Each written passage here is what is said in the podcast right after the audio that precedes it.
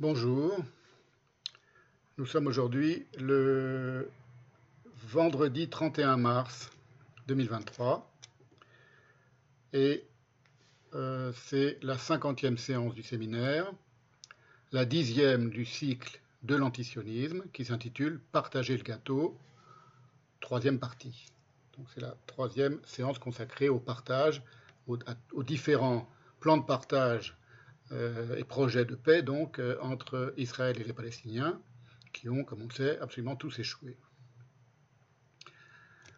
Je voudrais dire en introduction qu'il faut penser un conflit et qu'il faut penser au cœur de ce conflit singulier-là, le massacre, le culte du massacre, les cadavres et le sang exhibés maladivement par les Palestiniens et par les médias palestiniens en général, et par les médias internationaux du coup, l'ivresse sanguinaire de la mort donnée et de la mort reçue et revendiquée, tout cela est particulier à ce conflit, qui est le plus long d'histoire moderne, et sans doute l'un des plus complexes, mais non le plus meurtrier.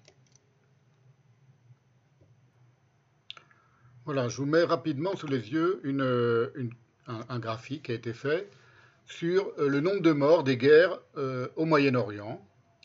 Euh, vous voyez, on a la guerre Iran-Irak, qui, a fait en quelques années, en 8 ans, un million de morts, plus d'un million de morts. Ensuite, en 12 années, le génocide de Darfour a fait près de plus de 400 000 morts. Vous voyez, la guerre civile, en 4 années, en Syrie, a fait pareil, plus de 300 000 morts. Vous voyez, et le conflit israélo-palestinien, en 95 années de conflit, est celui qui a fait le moins de morts c'est-à-dire, euh, si je vois bien, entre, entre 100 000 et 150 000 morts. Voilà, ce qui est un des conflits les moins, meurtriers de la, de, la, région, alors que c'est celui qui dure depuis le plus longtemps et qui n'est toujours pas terminé aujourd'hui. Il faut penser aussi cette, ce paradoxe-là. Mon séminaire entend traquer les invisibles causes du conflit, et pour cela, il euh, euh, s'attelle à, examiner les rouages de la conflictualité du conflit et les raisons, dès lors, pour lesquelles la paix n'a toujours pas été conclue entre Palestiniens et Israéliens. Les sociétés humaines sont régies par des courants d'influence aussi profondément irrationnels qu'ils demeurent largement insus. Et pour ma part, je préfère prêter l'oreille aux discours délirants, quelle que soit la question dont je m'occupe, parce que selon moi, ils disent une vérité quant à ce qui motive toute la société, et toute société, y compris sa majorité silencieuse, parce que qui ne dit mot consent. Donc la majorité silencieuse, on doit considérer qu'elle consent à ce qu'est la société, y compris dans ses délires insus, les délires insus de la société. Alors en l'occurrence, dans le cas du conflit israélo-palestinien, les djihadistes suicidaires palestiniens, dont on va reparler encore aujourd'hui en, fin de, séance, et qui ont eu un rôle évidemment euh, majeur dans l'échec de toutes les négociations et de tous les plans de paix, les djihadistes suicidaires palestiniens dont j'ai longuement traité lors d'une séance précédente, parlent pour toute une société, la société palestinienne, habitée et nourrie par son propre suicide, lui-même étant la conséquence de son fantasme fondateur d'un génocide avorté, ce qu'on appelle la Nakba. Génocide des Juifs, évidemment. C'est le fantasme de génocider les Juifs parce qu'il a été avorté, s'est invaginé en une, propension euh, suicidaire qui se manifeste euh, de, cette manière euh, sanguinaire, hystérique, exaspérée là, mais aussi par l'échec de tous les, les, plans de paix, dont on va voir que la responsabilité en incombe très principalement aux négociateurs palestiniens et à Rafat lui-même.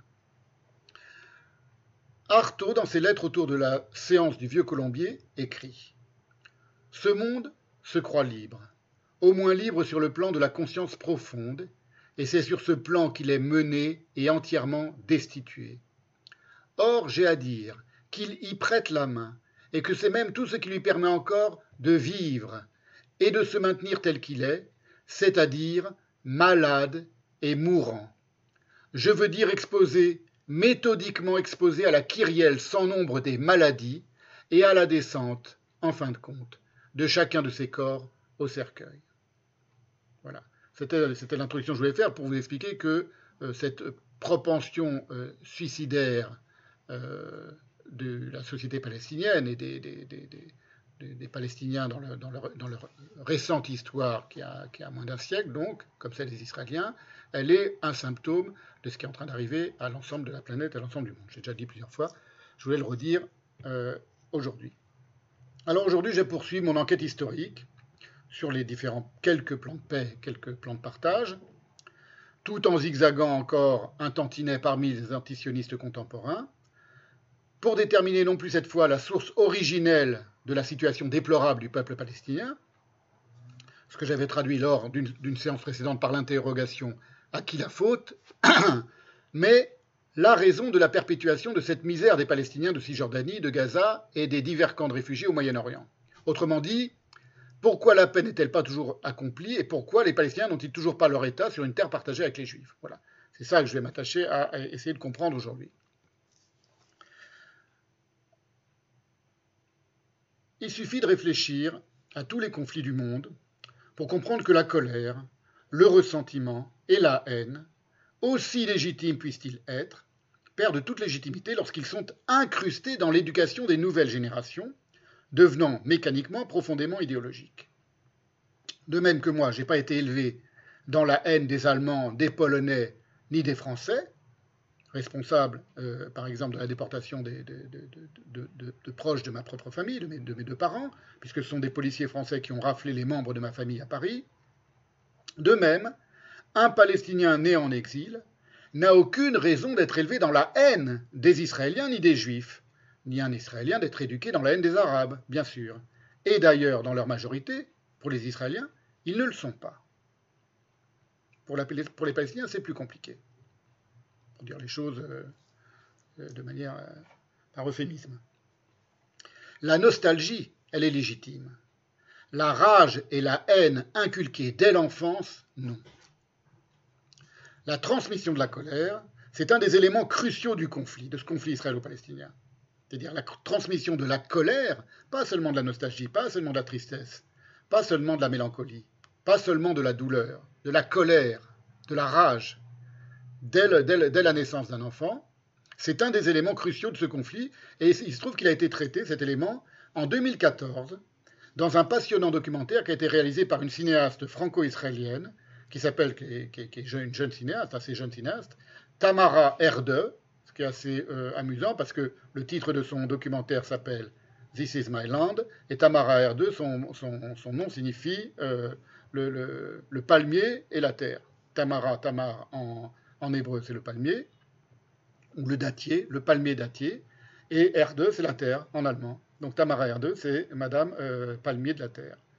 Et ce, documentaire, dont je vais vous montrer l'affiche maintenant, très intéressant sur la manière dont on éduque les Israéliens en Israël et dont on éduque les Palestiniens en, Israël ou en Palestine. Cisjordanie, euh, voire à Gaza. Voilà. Je vais vous en montrer quelques extraits, mais c'est avec ces quelques extraits et leurs commentaires que je voudrais euh, entamer la séance d'aujourd'hui.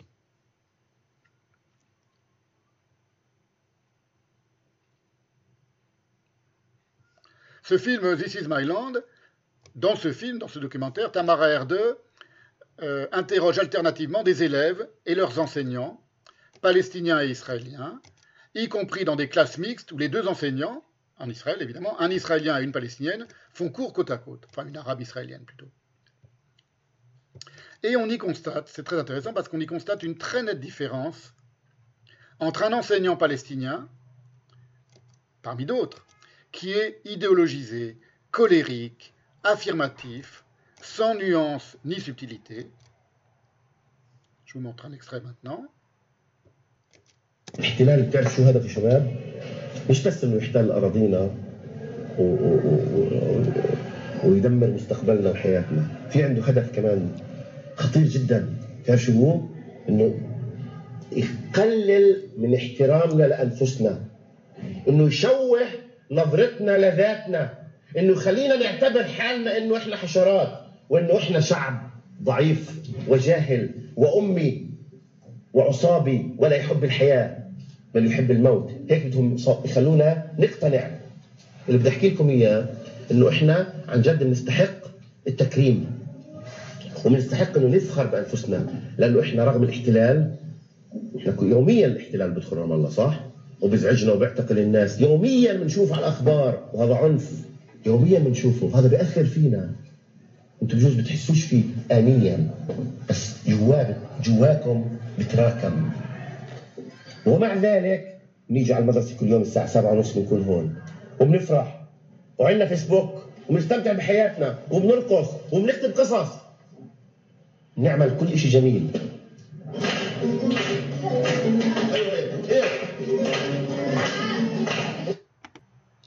Voilà, vous voyez, c'est quand même assez parlant. C'est donc un, un enseignant euh, palestinien qui est, qui est manifestement euh, très en colère contre la situation. Il a des raisons d'être en colère, bien sûr. Elle n'est pas illégitime, cette colère. Il a, il a souffert, il, a, il, vit cette occupation, il vit le conflit euh, à l'étrangère et il transmet. euh, on sent que derrière un, un discours de façade euh, euh, qui, se, qui se prétend euh, heureux malgré tout et, joyeux malgré tout, vous voyez, on voit, on a, je ne sais pas si vous avez vu, il y avait un, portrait d'Arafat dans, la- classe.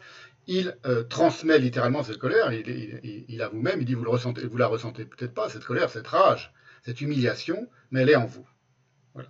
Ça, c'est quelque chose, euh, moi, qu'on m'a jamais transmis à propos de la Shoah.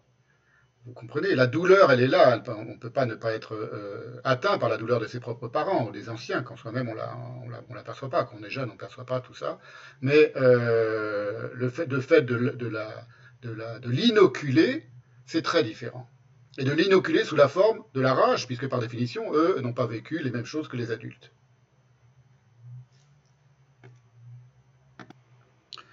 Voilà, c'est important de comprendre ces choses-là. Quelqu'un, un adulte qui dit un enfant et qui élève un enfant, on voit d'ailleurs le visage des gosses, ils sont un petit peu euh, euh, éberlués quoi, par, cette colère qui s'exprime aussi parce qu'il est filmé, donc il y a toute une comédie pour, faire passer son message à, cet enseignant palestinien. Mais euh, l'idée que les Israéliens, par cette colonisation, veulent qu'on se méprise nous-mêmes, etc., donc tout un discours de recouvrement idéologique quand même un peu, un, peu débile, enfin disons sur le fond qui n'est pas, structuré intellectuellement, euh, c'est ce qu'on leur répète, euh, et ce que leur répètent les médias, évidemment, aujourd'hui, euh, c'est en 2014, aujourd'hui avec Internet, et avec, euh, Facebook, etc. Vous avez vu, à un moment, il dit on a la chance, on a Facebook, pour eux c'est ça le bonheur. Euh, c'est- inarrêtable, si vous voulez. C'est absolument euh, dévastateur. Voilà. Et en comparaison, je voudrais montrer dans le même documentaire de Tamara Erdem un enseignant israélien qui, lui, est, vous allez le voir, c'est patent, est, est manifestement rempli de questionnements et de doutes sur sa propre identité, sur son rapport à l'autre arabe, etc. Donc on voit vraiment deux manières de, se positionner dans le conflit qui n'ont rien à voir et qui sont très euh, représentatives d'une part de euh, la manière de l'idéologie euh, qui traverse quasiment toute la société palestinienne et je ne sais pas si on peut appeler ça de l'idéologie, mais en tout cas du questionnement qui traverse euh, toute la société israélienne. C'est un passage où ce sont des, alors c'est- c'est des, des élèves israéliens plus âgés et ils vont euh, visiter un camp de concentration à Belzec. Et le- le- l'Israélien qui est venu avec eux et qui les guide et leur professeur s'exprime.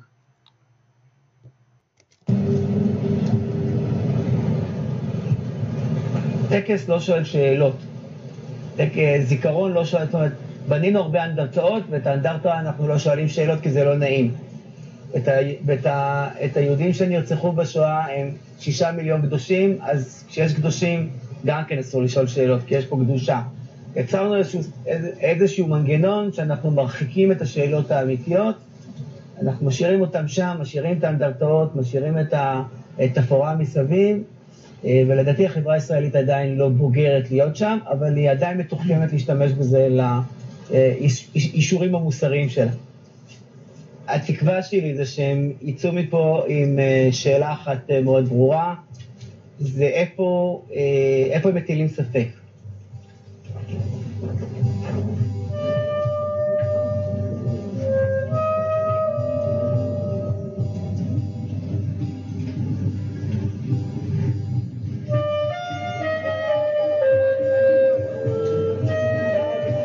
צריכים גנרלים אידיאולוגיים גדולים, צריכים לדעת שזה הנאמנות, זאת אומרת, אתה, ברגע שאתה חי ב, ב, ב, אה, בחינוך, שאם אתה לא עושה את העבודה כמו שצריך, אתה בוגד במולדת, ואם אתה עושה אותה כמו שצריך, אתה נאמן למולדת, זה נקודת הקצה המסוכנת ביותר.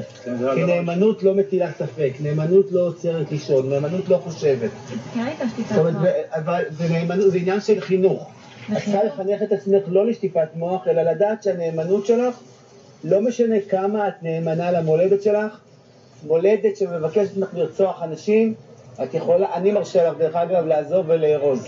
ישראל אבל זו לא מולדת, זאת אומרת. אין מולדת כזאת. גם ישראל דורשת בצבא אה, להרוג. זה הגדרה לא נכונה, סבבה, זה הגדרה לא נכונה. אוקיי, אוקיי. יש פה שאלה טובה.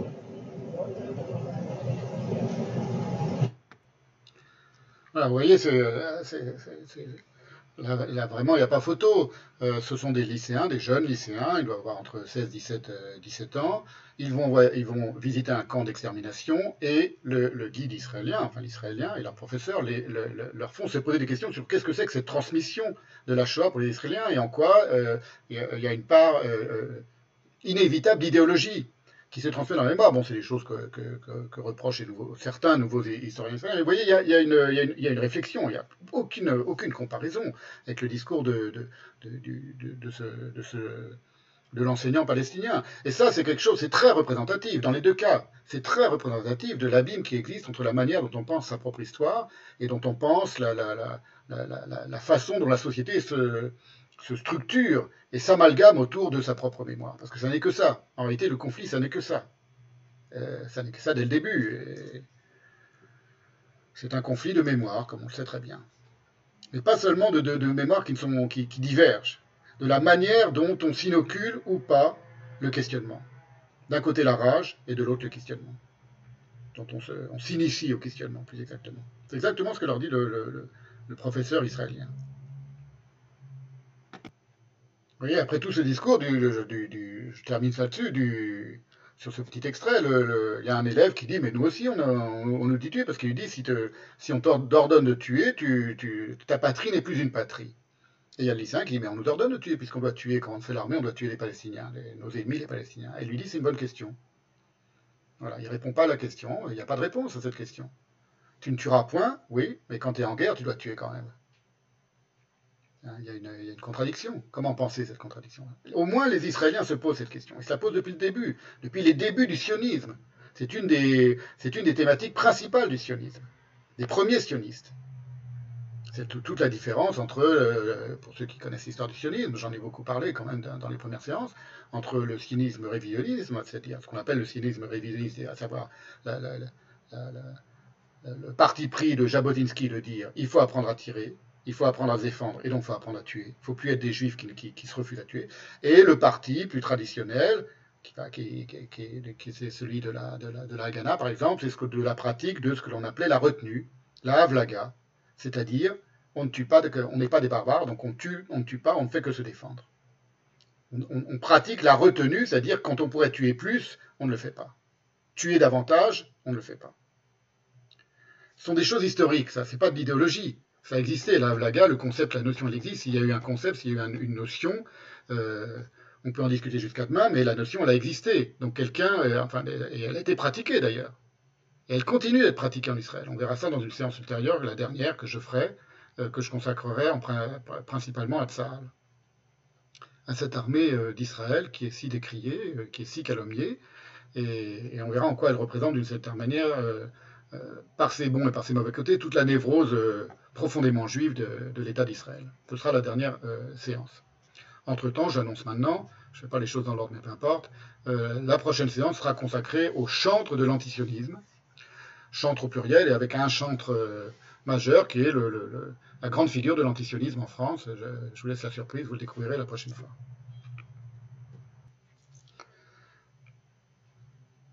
Voilà, c'est pour vous dire que si on, fait comme, font comme fait le journalisme universel, de compter uniquement les morts comme si c'était un match de foot, deux morts dans ce camp-là et dix morts dans ce camp-là, on s'aperçoit qu'il y a beaucoup plus de morts palestiniens que de morts israéliens parce que les Israéliens sont plus forts, et donc on ne, on ne pense pas le conflit. Parler de ces choses-là, du questionnement de la retenue, ça ne signifie pas qu'il n'y a pas de crime euh, de guerre euh, proprement israélien, qu'il n'y a pas eu de massacre de la part de Tsahal, etc. Il y en a eu, on le sait, on les connaît. Évidemment, il y a eu des crimes de guerre, je l'ai dit la dernière fois. Mais le fait qu'on se pose des questions, et qu'une société soit traversée par le questionnement, c'est très différent du fait qu'il y ait une criminalité qui émerge euh, dans le cas d'une guerre, par exemple, et dans le cas d'une situation de conflit. Ce qu'on reproche, ce que certains Israéliens, ce que moi dans ce séminaire je reproche d'une certaine manière à la société palestinienne, c'est pas qu'il y ait eu des meurtres d'Israéliens. C'est la guerre, ils font la guerre, bon, ils sont d'un point, de vue, point de vue purement objectif, chaque camp fait la guerre, donc il essaye de tuer l'ennemi. C'est d'être euh, euh, hypnotisé par la volonté de massacre. Et quand cette volonté de massacre, elle est euh, entravée, elle se retourne contre soi-même, ça devient, ça devient une volonté suicidaire. C'est une des choses que j'essaye de faire comprendre depuis le début de ce séminaire. J'espère que j'en fournis un certain nombre d'arguments. Je crois. Je crois pas, je suis sûr. voilà, c'est la raison pour laquelle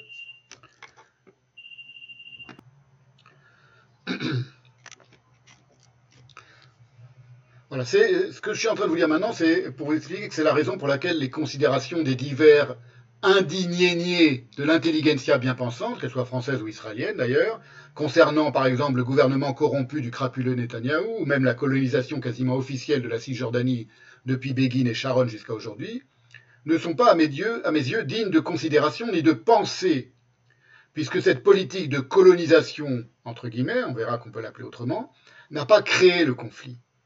Elle n'en est qu'une des multiples arborescences et un des nombreux développements. Et c'est un développement qui aurait pu se, manifester d'une manière différente. Si les Palestiniens avaient définitivement abandonné le djihadisme, c'est-à-dire l'espoir confus, ce que j'appelle le djihadisme, c'est l'espoir confus, parce que complètement irréaliste, aussi bien humainement que stratégiquement, qu'ils finiront par vaincre Israël par la force, d'une manière ou d'une autre, et quel que soit le temps que cela prendra, et qu'ils réintégreront la Palestine d'Épinal de leurs ancêtres, qui n'existe absolument plus, exactement comme s'ils avaient abandonné ou si on les avait forcés à abandonner le djihadisme, si les autorités palestiniennes, par exemple, avaient été suffisamment euh, euh, euh, rigoureuses pour éradiquer le djihadisme à l'intérieur de la société palestinienne, ils en avaient les moyens, hein, ils, auraient pu le faire s'ils en avaient eu la volonté, on verra à quel point ils n'en ont pas eu la volonté. Exactement comme les Allemands furent forcés de renoncer au nazisme, ont été dénazifiés. Ça a pris des années, ça a été compliqué, c'était toute une, entreprise de dénazification de gens qui étaient nourris de nazisme depuis l'enfance pendant plusieurs générations, enfin pendant au moins deux générations. Euh, donc exactement comme les Allemands été forcés de renoncer au nazisme après-guerre, la paix serait faite depuis longtemps. Et les sionistes religieux qui aujourd'hui foutent le bordel, aujourd'hui en 2023 foutent le bordel en Israël, et qui ne sont qu'une minorité très active dans la société israélienne, n'auraient aucun pouvoir pour l'empêcher, cette paix.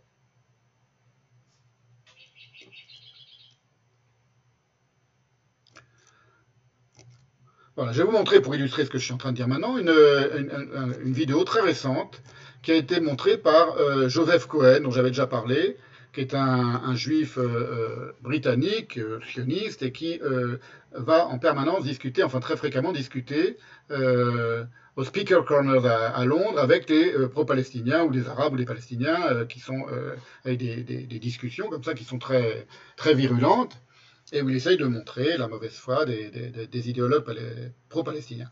Là, c'est autre chose, c'est une, euh, il, va, il montre une, et il commente une, une c'est très récent, c'est lors du dernier voyage de Netanyahou à Londres. Il y a eu des manifestations contre la visite de Netanyahou, et deux manifestations se sont euh, euh, trouvées en parallèle devant, je ne sais plus quel, ministère ou quel endroit où, où devait arriver Netanyahou, dans Londres, des, des Palestiniens, des pro-palestiniens, avec des drapeaux de Palestine, et des Israéliens de gauche ou anti-Netanyahou, qui, qui, étaient à Londres, mais qui font partie de toute cette euh, immense vague dans la société euh, israélienne qui est en train de, s'opposer à Netanyahou. Et à un moment, deux Israéliennes viennent, avec un drapeau israélien et un drapeau palestinien, rejoindre l'autre, euh, très amicalement, très fraternellement, rejoindre l'autre, la, la manifestation palestinienne. Et elles vont être foulées, et vous allez voir de quelle manière.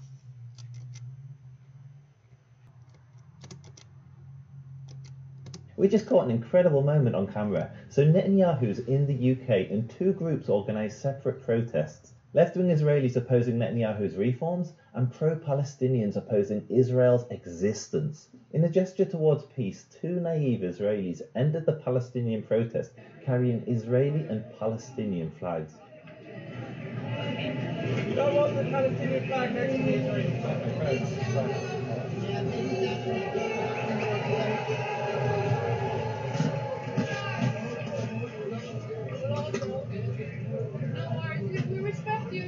Don't respect you.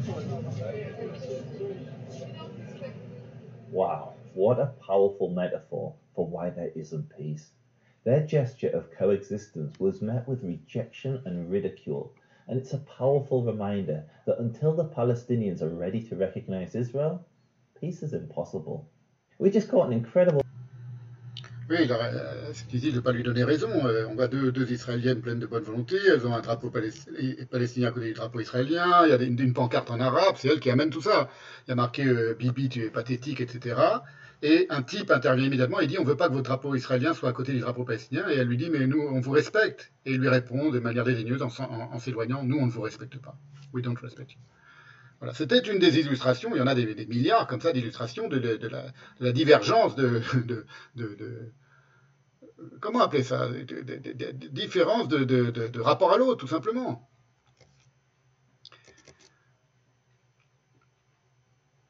Il y a dans le film de Tamara Herde, un autre moment, euh, euh, un passage encore très intéressant toujours le, colérique enseignant palestinien, dont, j'ai montré un petit passage tout à l'heure, pour tenter de contrecarrer l'antisémitisme culturel de ses élèves, qui sont les élèves de 6e, et c'est intéressant parce qu'il est en cela d'une maladresse et d'un amateurisme consternant. Il dit tout Israélien est juif, mais tout juif n'est pas israélien. Tout Israélien n'est pas juif. Il y a évidemment il y a, il y a- il y a 20% des Israéliens qui sont des musulmans, des, Israéliens arabes, des Arabes israéliens. Euh, il fait comme s'il il- il l'ignorait, ou peut-être l'identité. Donc c'est pas très, pas très malin, euh, vous voyez, en sixième, de ne pas apprendre aux enfants qu'il y a aussi des Israéliens qui sont musulmans comme eux, et qui ont le passeport israélien et qui ont tous les droits euh, accordés aux citoyens israéliens.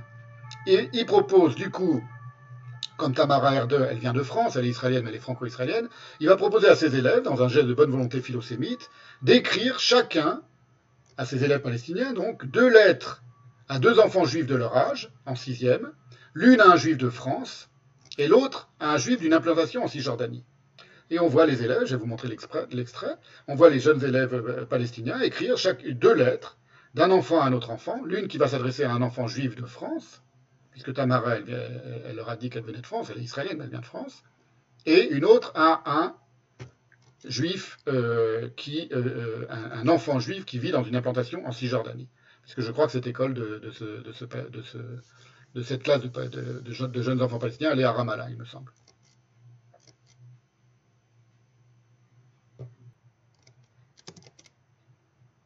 اليوم امبارح أستاذ الصبح آه، أستاذ نزلوا اليهود ودينا فيهم آه، حجارة أستاذ. طفيت عمارة فكرتها إيه؟ يهودية إيش؟ طفيت عمارة بشارع جبع فكرتها يهودية. أنا فكرت فكرتها مستوطنة جاي من المستوطن اللي جنب جنب هيك إحكي فكرتها مستوطنة مش فكرتها يهودية؟ قلت لكم لازم نفرق بين اليهود وما بين إيش؟ الإسرائيليين. اليهود هذول هم اللي تطرفوا علينا وهجموا علينا و... وقتلوا كثير منا. بس هذول اليهود ال- يعني اليهود اليهود قبل كانوا يعني عايشين معنا ومواطنين ويعني كانوا قاعدين يعني ما قتلوش حدا منا وما أكثر يعني كل Voilà, je fais juste une petite pause parce que vous voyez, on voit, il faut tout examiner. hein. Bon, je ne peux pas vous donner tous les détails. Euh, il faut évidemment regarder la manière dont parlent ces enfants qui récitent des, thématiques qu'on leur a inculquées depuis l'enfance. Les juifs d'avant, les juifs d'avant, il n'y a aucune expérience de tout ça. Donc c'est ce que j'expliquais tout à l'heure, c'est qu'on leur transmet la colère. On leur transmet évidemment un, un- un discours, une idéologie pré-mâchée. On ne leur apprend pas à questionner, d'une part. Et on leur apprend une idéologie qui est débile, parce que, euh, bah, par exemple, vous voyez, tout Israélien est juif, mais tout juif n'est pas israélien. ce, qui est, dit à ce moment-là, c'est une, une imbécilité. Et on voit comment ils parlent. Quand ils parlent, les enfants, ils récitent. Ils récitent un discours préformaté, comme on dit, et qu'ils apprennent depuis l'enfance. C'est manifeste, hein, on ne peut pas ne pas le voir. Regardez ce qui se passe ensuite. إسرائيلي يهودي بس مش كل يهود إسرائيلي. يعني في يهود نمساويين في يهود إيطاليين في يهود فلسطينيين. آه ما بقول لك. آه بمعنى هذول إحنا ما عندنا مشكلة معهم. مشكلتنا مع مين؟ مع الدولة اللي احتلت هذا المكان واغتصبته وشوهته صح؟ يعني آه. مش فاهم يعني. مش فاهم القصة؟ طيب مش فاهم إنه كيف يعني إنه بدي أح... مثلا يعني اجى هو علي. آه. كيف بدي أحاوره وهو يعني قاعد يضرب فيي وبهني يعني بسمع واحد جاي مثلا آه، آه، يناقش معك يحكي معك حكي. بس بدي منكم شغلة هلا. كل واحد لي رسالة. رسالة. خليك معي خليك معي. ليهودي فرنسي يقيم في فرنسا. طالب الصف إيش؟ وفي هاي. ليهودي صهيوني. يقيم في مستوطنة نقول بسجود هي هون؟ بدي أشوف الطلاب هذول يعني بمستواكم شباب.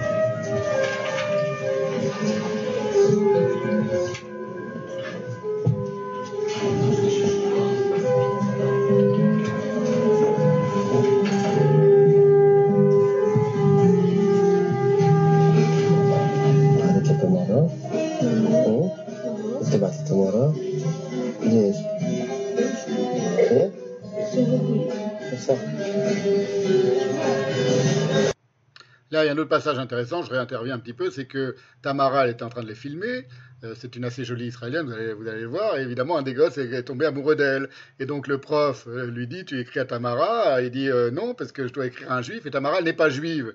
Comme ils sont très complices avec cette israélienne qui les filme, ils n'ont pas compris que c'était une israélienne et qu'elle était juive, ils croient qu'elle est française. D'où l'idée d'écrire à un juif de France.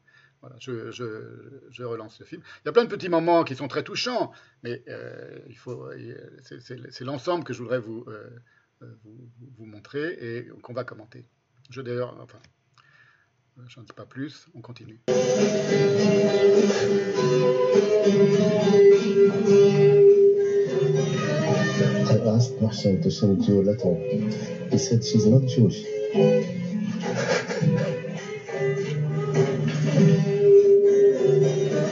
رسالة إلى يهودي يق- يقيم في فرنسا طالب في الصف السادس الرسالة الرابعة صديقي سراج أريد أن أعرف هل أنت مع القضية أم ضد؟ أريد أن أعرف هل ميولك للصهاينة أم للفلسطينيين أم لفرنسا؟ ثلاث أمور إلى أين تميل أنت؟ وأريد أن أقول لك إذا وصلت لك الرسالة اليوم أن لدينا صديقة مستضافة اسمها تمارا هل تعرفها؟ انظر إلى صلة الحب بيننا وبينكم. فلسطين وفرنسا تطابق جميل. يهودي يقيم آه، في مستوطنة آه، بسهول الصف الصف السادس. السلام عليكم أيها القاتلون والسفاحون والمغتصبون. سامر العيساوي يقتلكم في جوعه. وأيمن شراون يعذبكم بق... يعذبكم بقدرته على الصمود صامدون صامدون إننا عائدون إلى فلسطين الداخل عكا وحيفا واللد وغيره Voilà, alors j'ai j'ai décidé de remonter dans le temps jusqu'à mes 12 ans, en sixième, puisque un juif de France, un enfant juif de France en sixième, je l'ai été, et je vais euh, ainsi répondre à ce, petit garçon palestinien euh, qu'on voit sur l'écran, euh, qui écrit à celui qu'il surnomme Sirac, parce qu'il n'a aucune idée de ce que c'est qu'un prénom juif, et donc il l'appelle Sirac, ce qui n'est évidemment pas un prénom israélien ni juif. Et voilà ma lettre, ma réponse à ce garçon. Cher enfant, dont j'ignore le prénom, salam alaikum. Je ne me prénomme pas Sirac, mais Simcha, qui signifie la joie en hébreu, et Stéphane en français, qui vient du grec et signifie couronne. Je te remercie de ta lettre, même si je déplore de ne pas savoir ton prénom. Tu me demandes, donc j'ai 12 ans comme lui, hein, je lui réponds, je reviens dans le passé, je lui réponds. Tu me demandes si je suis pour ou contre la cause, entre guillemets. Je suis pour. Je suis pour que tu vives en paix, toi, tes parents, ta famille et tes futurs enfants dans un pays qui s'appellera Palestine, et où tu pourras être aussi heureux que le sont les enfants israéliens en Israël, ou que je le suis moi, en France, à 12 ans.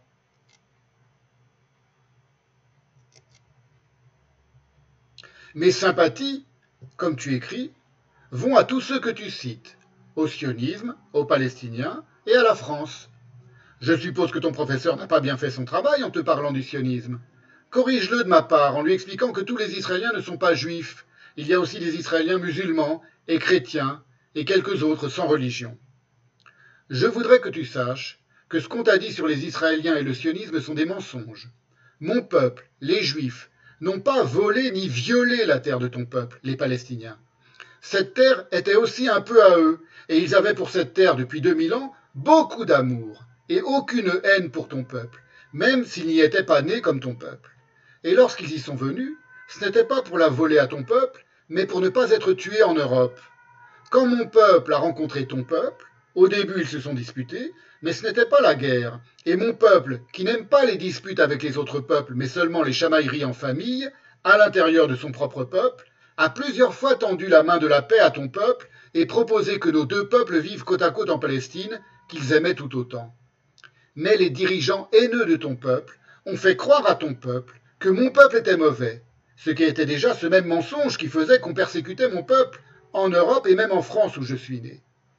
Puis ton peuple a voulu faire la guerre à mon peuple, et c'est ton peuple qui a perdu la guerre. La guerre, c'est toujours douloureux, mais après la guerre, il faut faire la paix. Toi et moi sommes des enfants de deux peuples qui se sont fait la guerre en Palestine, et qui se la font encore un peu, même si mon peuple est beaucoup plus fort que ton peuple. Mais jamais, moi, Simcha, je ne t'ai fait la guerre, et jamais je ne te la ferai.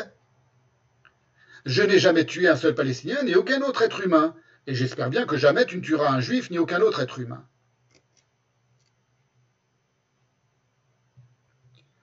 Une dernière chose. Tu me demandes si je connais Tamara, la cinéaste qui te filme, et de penser à l'histoire d'amour entre toi et elle. Je ne la connais pas personnellement, mais je suis ravi de votre amour, d'autant que tu sembles ignorer que Tamara appartient à mon peuple, les Juifs, et comme tu le constates, elle est très gentille et aime beaucoup ton peuple, puisqu'elle est venue faire un film sur ton professeur, ta classe et toi-même. Eh bien, je souhaite que tu inventes à l'avenir une histoire d'amitié entre ton peuple et mon peuple, comme tu as inventé cette histoire d'amour entre une juive, Tamara, et toi-même. C'est beaucoup mieux d'aimer une juive que de lui cracher dessus ou de lui lancer des pierres. Comme on disait autrefois en France, faites l'amour, pas la guerre. Répète-le de ma part à ta famille, à tes amis et à ton professeur qui est si énervé. Ton nouvel ami juif de France, Simcha. Il est peu douteux que l'activité d'implantation entre guillemets juive en Judée et Samarie, colonisation entre guillemets ou implantation entre guillemets, Cisjordanie entre guillemets ou Judée et Samarie, là encore les mots sont cruciaux et chaque camp a ses arguments pour les justifier. Il est peu douteux donc que cette activité d'implantation juive en Judée et Samarie n'a pas peu contribué à rendre plus inextricable le nœud du problème. Mais il n'a pas noué ce nœud à l'origine comme voudraient le faire croire les antisionistes pour qui, qu'ils l'avouent pas, toute présence juive sur cette terre consubstantiellement musulmane est une colonisation indue. Selon moi, bien au contraire, je l'ai assez montré lors des séances précédentes, le cœur du conflit est incrusté depuis Mahomet dans la représentation imaginaire du Yaoud que se fait le croyant musulman depuis des siècles. La réciproque n'est pas vraie. Les Israéliens détestent peut-être aujourd'hui, ou invisibilisent, ou méprisent en masse les Palestiniens, et encore rien ne l'assure. Mais cela n'est pas une donnée originelle de leur religion, de leur culture, ni de leur pensée, ni surtout du sionisme. Autrement dit, l'animosité collective en Israël contre les Palestiniens est circonstancielle, elle n'en est pas moins blâmable, alors que l'animosité contre les Juifs parmi les Palestiniens est structurelle. Il n'est pas impossible ni impensable d'y échapper pour autant. Voilà, je voudrais maintenant, en guise interlude, vous présenter pour vous montrer qu'on peut échapper on peut toujours échapper à, un problème, y compris lorsqu'il structure une société. Pourquoi? Parce que, comme le dit Artaud, les sociétés se croient seules, mais il y a quelqu'un. On peut toujours faire un bon hors du rang des meurtriers. Ça, c'est quelle que soit la société. C'est vrai aussi pour les Palestiniens. C'est le plus grand euh, honneur à leur rendre que de, que, de les, que de les croire, les Palestiniens. Chaque Palestinien pris un par un et tous les Palestiniens pris dans l'ensemble, digne de, pratiquer ce bon hors du des meurtriers que pratique quelqu'un qui, a une, spiritualité, une, noblesse euh, innée n'importe où dans le monde.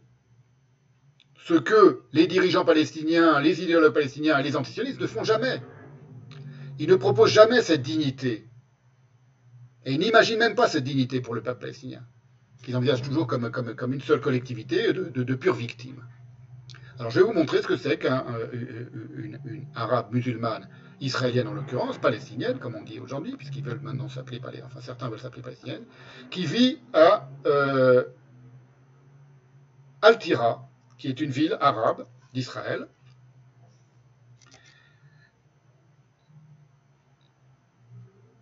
et qui se, euh, euh, c'est un petit interlude hein, pour vous montrer encore une autre, une autre manière d'envisager les choses.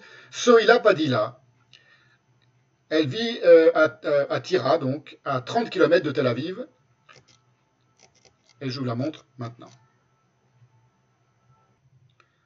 Voilà, là ce que vous voyez, c'est le, le, le- le- le- le- le- le symbole, le drapeau de cette ville. Al-Tira en arabe, Tira en hébreu, euh, non Al-Tira, euh, euh, la municipalité d'Al-Tira, qui est une ville israélienne. hein. Et voici maintenant le, le portrait d'une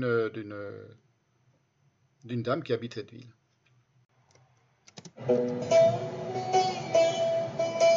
את לא רק שאת אישה, גם אישה ערבייה וגם אישה ערבייה עם חיג'אב. נכון. ברקע הזה את נראית כמו איזה אשת דת. ופתאום נהגת אוטובוס.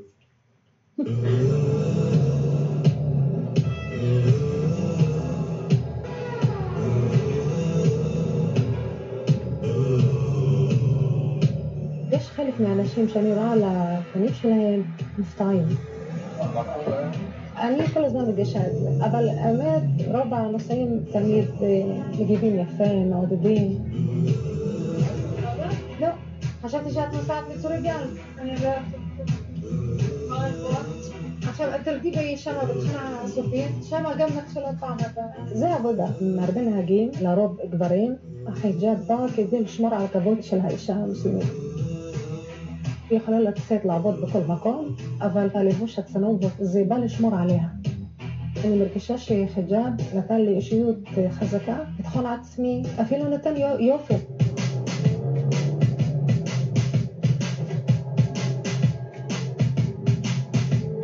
אני תדילה סגילה, בת 48, מטירה משולש, נשואה, אימא לארבעה ילדים, אני נהגת אה, אוטובוס בחברת אה, מטרופולין כשבע שנים. עכשיו אני עושה את הקו 18 שמתחיל אה, מרעננה, ממשיך אה, בכל כפר סבא, גם נכנסת לאייל, גם נכנסת לצורי גל, כוכב יאיר, ומסיימת בצוריס חקסלאית, שזה ליד טייבה. וחוזרת. אני ובעלי יוסף מאותה חמולה, חמולת אה, פדילה, החמולות הגדולות אצלנו בטירה. כן, נשאר אותו לא השתנה. לא, בוא תכירו, זה בעלי. יש אנשים שבשבילם לא מקובל, אפילו לא רוצים שהאישה תצא לעבודה. יש חלק שככה מאמין, אבל זה, זה לא מהדת. כן. עכשיו יש לנו עוד נהגת מטייבה, ויש לנו עוד אחד מירושלים, כאישה נשואה, דתייה, ערבייה, ויש לי את התנאים המסוימים. לבחור את הקווים שמתאימים לי, את האזור. אני לא יכולה לבוא לעבודה, יש לי מוניות. ביקשתי לבוא ברכב הפרטי שלי, אני לא יכולה לשבת אה, ליד גבר, נהג, כל. לא, אני, אין, אין משהו מתאים. בגלל שאני מחפשת אה, לבוש אה, ארוך, אז אני קונה באופן פרטי. מרגישה לפעמים שאני נסיכה, כולם מכבדים אותי, אם אני רוצה משהו, רק תגידי. צריך להיות. זה עם האוטובוסים אה, נחשבים חדשים. הדודה שלי הייתה הראשונה בטירה שנהגה, שהיה לה אוטו. אבל דבר בבקשה, היום אין אישה שלא נהגת. היום יותר מבינים, לומדים את זה, שאין איסור לאישה שזכותה ללמוד, לבחור את, ה, את הבעל, לבחור את החיים שלה. נגיד אני עובדת, יש לי משכורת, גם זכותי שבעלי לא ייגע במשכורת שלי. יש היום אה, יותר התפתחות.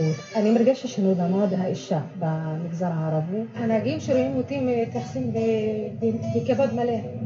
באמת. כל הזמן אה, עידוד, אה, כאילו מסמנים ביד שלהם, כל הזמן כאילו כל הכבוד. יודעת שיכול להיות כל מיני תגובות. זה לא, לא, לא, לא מזיז לי. כולנו שמאמינים בדו-קיום ובשלום, צריך אה, להיות חזקים עד שננצח. היו לה ארבע מקרים גזעניים, שתי חיילות שהגעתי לתחנה, אחת מהן כשראתה שאני ערבייה עם חיג'אב, אמרה לחברה שלה אל תעלי. סגרתי את הדלת והמשכתי בנסיעה שלי. יודעת, בבקשה. אז אתה לא נכנס למגע. לא נכנס למגע. אתה נוסע לצורי גם? רציתי להבין. יש לכם את הבית ספר המשטרה, שלפעמים מבקשים להיכנס שם.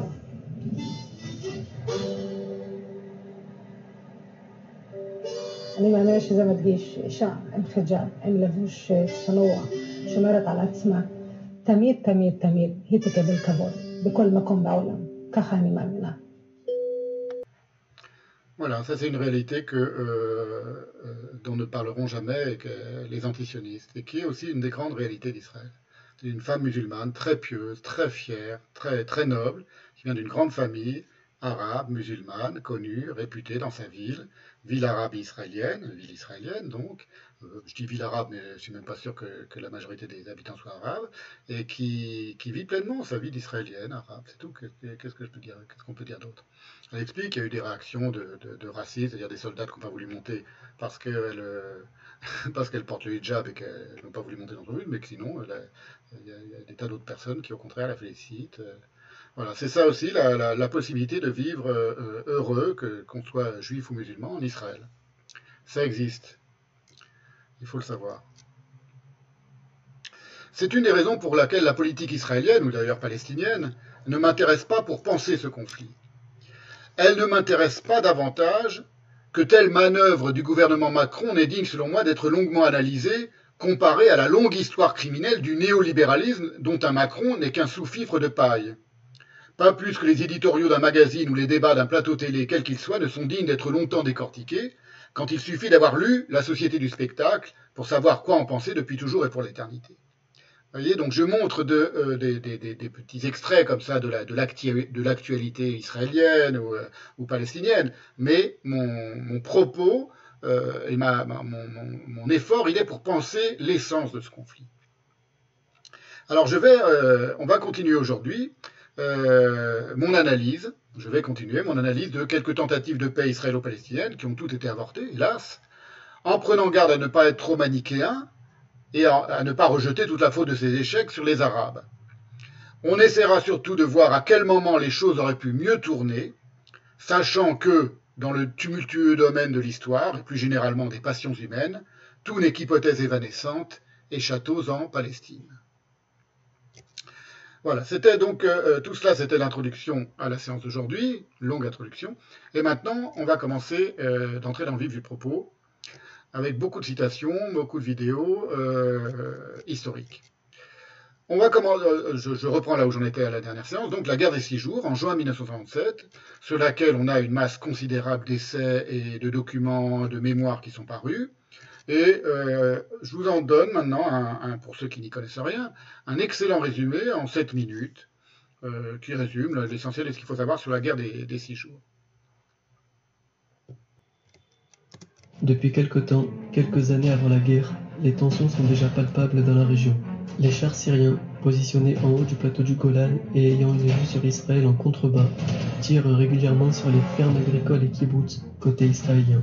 De plus, plusieurs opérations sont menées contre Israël par les Palestiniens du Fatah soutenus par la Syrie. Mai 1967, l'Égypte bloque le détroit de Tiran aux navires israéliens, seule voie d'accès à Israël sur l'océan Indien. Les Israéliens avaient au préalable annoncé qu'ils considéraient cet acte comme un casus belli, c'est-à-dire une déclaration de guerre. Mais ce n'est pas tout. Le long de la frontière entre Israël et l'Égypte, les casques bleus de l'ONU sont en place depuis la crise de Suez pour sécuriser la zone. Mais voilà que Nasser, président égyptien, exige le départ des casques bleus et fait avancer son armée à la frontière. Le Sinaï, qui était une zone démilitarisée depuis dix ans, redevient une zone menaçante pour Israël, avec l'armée égyptienne à ses portes. Nasser promet de rayer Israël de la carte et de rejeter tous les juifs à la mer.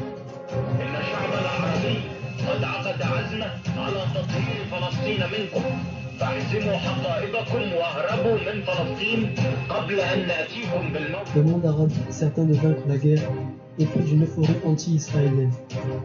La foule égyptienne, très enthousiaste à l'idée d'une guerre avec Israël, appelle à égorger les juifs.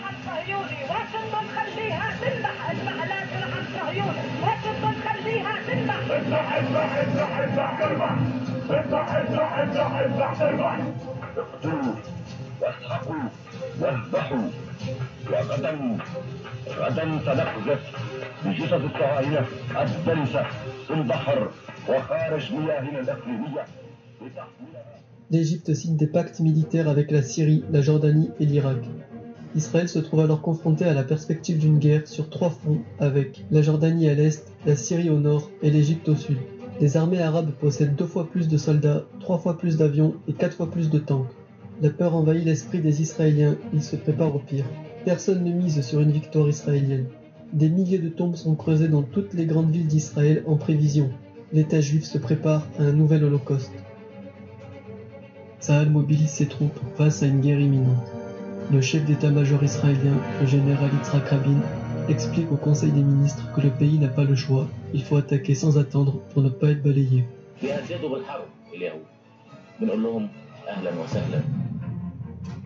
S'estimant menacé par Nasser, Israël déclenche les hostilités. Au sud, Israël lance une attaque préventive contre l'Égypte dans le Sinaï. L'armée israélienne détruit en quelques heures la quasi-totalité de l'armée égyptienne. À l'est, où elle porté secours à l'Égypte, les forces jordaniennes entrent dans le conflit en bombardant les Israéliens à Jérusalem-Ouest. Le ministre de la Défense, le général Moshe Dayan et Yitzhak Rabin lancent la conquête de la partie est de Jérusalem. L'armée israélienne pénètre dans les ruelles de la vieille ville avec une facilité déconcertante. Israël envoie des parachutistes pour épargner les vestiges archéologiques et les édifices religieux. Les troupes de Tzahal arrivent enfin devant le Kotel, aussi appelé mur de lamentation, premier lieu saint du judaïsme, longtemps inaccessible aux juifs. Suite au repli de l'armée jordanienne, la séparation entre Est et Ouest tombe, Jérusalem est réunifiée. Israël contrôle alors toute la Cisjordanie, aussi appelée Judée-Samarie par les Israéliens ou par les Juifs. Au nord, sur le plateau du Golan, l'armée syrienne abandonne une grande partie de leurs équipements face aux bombardements israéliens. C'est à ce moment qu'un cessez-le-feu est mis en place à l'initiative du Conseil de sécurité de l'ONU. C'est donc en quelques jours que la coalition arabe, formée par l'Égypte, la Jordanie, la Syrie, l'Irak, ainsi que des troupes libanaises et algériennes, a été décimée par Israël. Contre toute attente, la victoire est israélienne et les pays arabes subissent une nouvelle humiliation. En six jours seulement, Israël triple sa surface territoriale et occupe désormais le Sinaï égyptien, la bande de Gaza, contrôlée auparavant par l'Égypte, les hauteurs du Golan syrien, Jérusalem-Est, partie arabe de la ville, et la Cisjordanie, aussi appelée Judée-Samarie, administrée auparavant par la Jordanie. Les conséquences de cette guerre sont nombreuses. La guerre des six jours aura fait 750 morts du côté israélien et environ 20 000 morts du côté arabe. Suite à cette annexion de territoire, il s'ensuit des déplacements de population. Des dizaines de milliers de Palestiniens sont contraints de quitter les territoires conquis. Nasser démissionne, mais la foule égyptienne refuse son geste et il revient au pouvoir. Les USA considèrent l'Égypte comme responsable, avec pour cause du conflit la fermeture du détroit de Tyran par Nasser. Du RSS condamne Israël et rompt ses relations diplomatiques avec l'État hébreu. Le Conseil de sécurité des Nations Unies adopte une résolution qui réclame la fin immédiate de l'occupation militaire des territoires conquis. Au sein des pays arabes, la guerre des six jours provoque une véritable hystérie anti-juive. À l'intérieur des territoires occupés par Israël, Yasser Arafat procède à de multiples attentats. Par la charte nationale palestinienne, Israël est désigné comme un État à anéantir et Arafat continue d'encourager les actions terroristes. En Irak, des civils juifs sont pendus en public à Bagdad pour complot sioniste avec interdiction de décrocher les cadavres pendant plusieurs jours. Le Maghreb se vide de ces juifs qui se sentent menacés. Les communautés juives vieilles de plusieurs centaines d'années quittent le Maroc, l'Algérie, la Tunisie et la Libye. La majorité d'entre eux arrivent en France, entraînant une transformation de la physionomie du judaïsme français. En Israël et dans les nouveaux territoires conquis, les conséquences sont aussi nombreuses. Désormais, les navires israéliens peuvent naviguer par le détroit de Tyran. Jérusalem passe entièrement sous contrôle israélien et les Juifs peuvent enfin accéder au mur des lamentations. En effet, les Juifs ont été expulsés de la vieille ville en 1948 et des dizaines de synagogues ont été dynamitées. Israël occupe désormais la bande de Gaza. Le niveau de vie individuel des populations gazaouites est nettement amélioré. À l'issue de cette guerre et des terres conquises, 1967 est l'année qui marque le début des colonies juives en Cisjordanie. Désormais, Sahel contrôle le plateau du Golan. Situé en hauteur, ce lieu stratégique permet à Israël d'observer ce qui se passe au contrebas, côté syrien, mais aussi d'éviter tout effet surprise en cas d'attaque syrienne. La guerre des six jours influencera jusqu'à nos jours la géopolitique de la région. זה לא פשוט להשיג הכרעה כל כך מוחצת, כל כך מהירה. ובכל הכיוונים, וכנגד ארבעה צבאות, ובתחומי שלוש מדינות. במשך שישה ימים. Voilà, si vous, euh, c'est c'est un très bon petit résumé parce qu'il y a tous les éléments qui sont, euh, qui sont indiqués, les éléments les plus importants pour comprendre le déroulement de cette guerre. Mais si vous préférez un long documentaire, j'en ai mis un excellent en ligne euh, qui fait deux heures, je crois, sur mon site Parole des Jours. Euh, il est intitulé Six jours en juin et date de 2007. Voilà, il est toujours en ligne, donc on peut, le, voir. Il suffit de regarder calmement ce documentaire pour comprendre que les causes de cette guerre n'ont rien à voir avec ses conséquences. Les conséquences, on les, vit encore aujourd'hui. C'est principalement les, implantations et les, colonisations de la Cisjordanie. C'est pas seulement ça, les conséquences. Mais enfin, les causes de la guerre des six jours n'ont rien à voir avec ses conséquences. C'est ce qu'on va voir, euh, ce qu'on va voir aussi euh, en détail euh, aujourd'hui. Pour qu'on le comprenne, je vous mets un autre extrait d'un petit d'un documentaire toujours qui montre euh, quelles sont les véritables causes de cette guerre. Cette guerre des six jours de 67 de, qui, a, qui, a, été du, du, une victoire si éclatante pour Israël.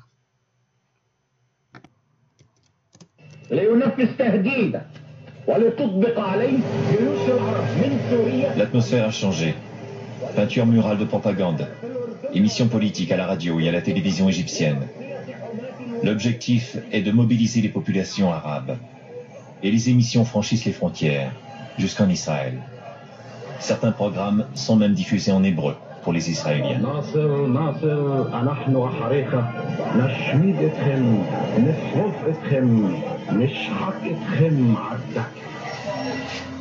Cette propagande a son effet en Israël où la télévision n'existe pas encore. En 1967, ce sont les programmes de la télévision égyptienne que l'on regarde dans le pays.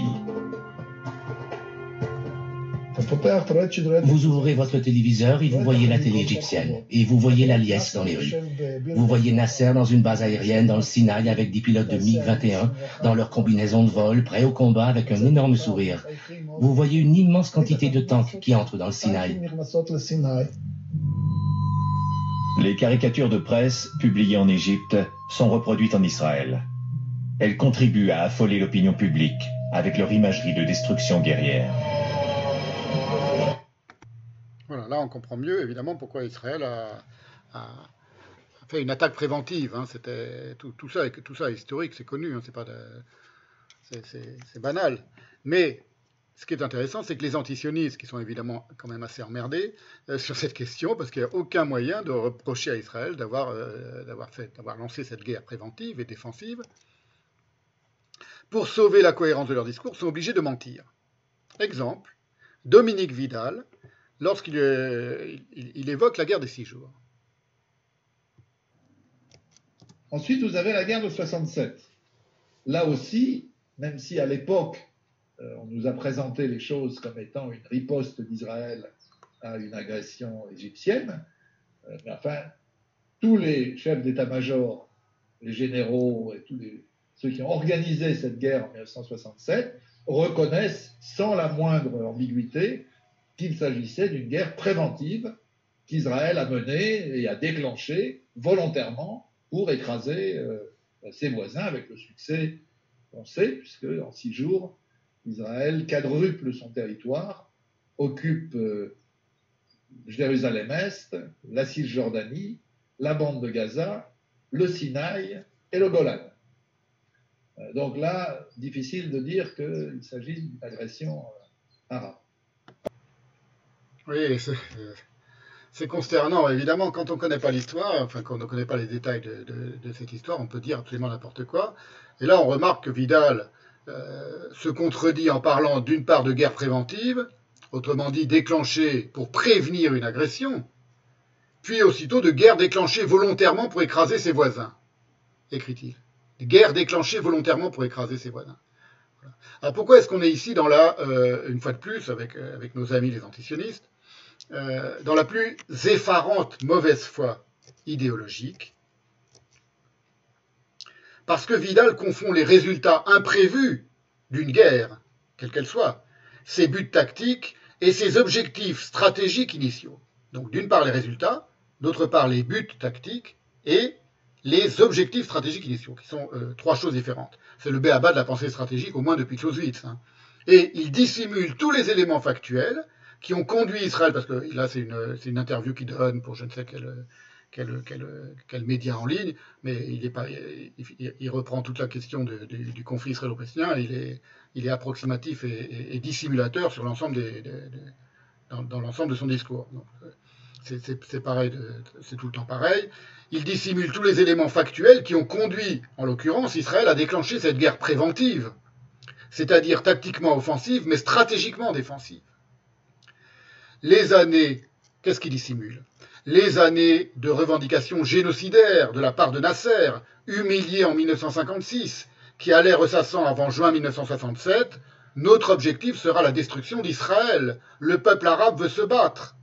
Fanfaronnade qu'il transforma en acte le 23 mai 67, quand l'Égypte bloque le détroit de Tyran au sud du Sinaï, qui était ce que, que diplomatiquement euh, Israël avait dit ce serait un, casus belli. Hein, on a vu ça dans le, petit résumé.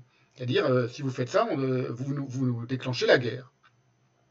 Et Vidal dissimule aussi les tentatives israéliennes, dans les semaines précédant le 6 juin, de régler le problème par la diplomatie, parce que personne ne déclenche une guerre du jour au lendemain. Il faut, redescendre un peu sur terre et savoir ce que c'est qu'une guerre. Et comment ça se déclenche? Ça ne se déclenche pas une guerre. C'est pas du jour au lendemain qu'on fait la guerre. Donc il y a eu des allers-retours diplomatiques, des tentatives de la part des Israéliens. Il faut regarder le long documentaire de deux heures que j'ai mis en ligne pour, comprendre tout ça. Comment le, premier ministre de l'é- de l'époque, Lévi Eshkol, ne voulait absolument pas faire la guerre, a tout fait pour éviter cette guerre de six jours. On ne parle pas de la guerre de Kippour, hein, qui est encore euh, dans un autre contexte.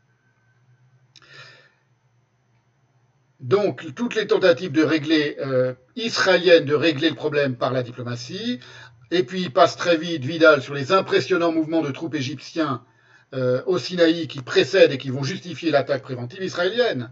Voilà ce qu'écrit par exemple Benny Morris. Vous voyez là, il faut être, précis, il faut citer les historiens, il faut connaître l'histoire pour ne pas, pas euh, passer son temps à dire des conneries, comme font les antisionistes. Tous, euh, à peu près tous, hein, quels qu'ils soient. En trois semaines, écrit Benny Morris, les Égyptiens allaient déployer en profondeur le long de la frontière israélienne l'équivalent de sept divisions, soit quelques 100 000 hommes, entre 8 et 900 chars et plus de 700 pièces d'artillerie en position défensive. Jusqu'alors, le Sinaï avait abrité moins d'une division égyptienne et depuis 1956, la FUNU, FUNU, patrouillait à Sharm el-Sheikh et le long de la frontière avec Israël. Donc la FUNU, elle est renvoyée par Nasser, qui faisait tampon, qui évitait la guerre entre les deux pays, le 16 mai.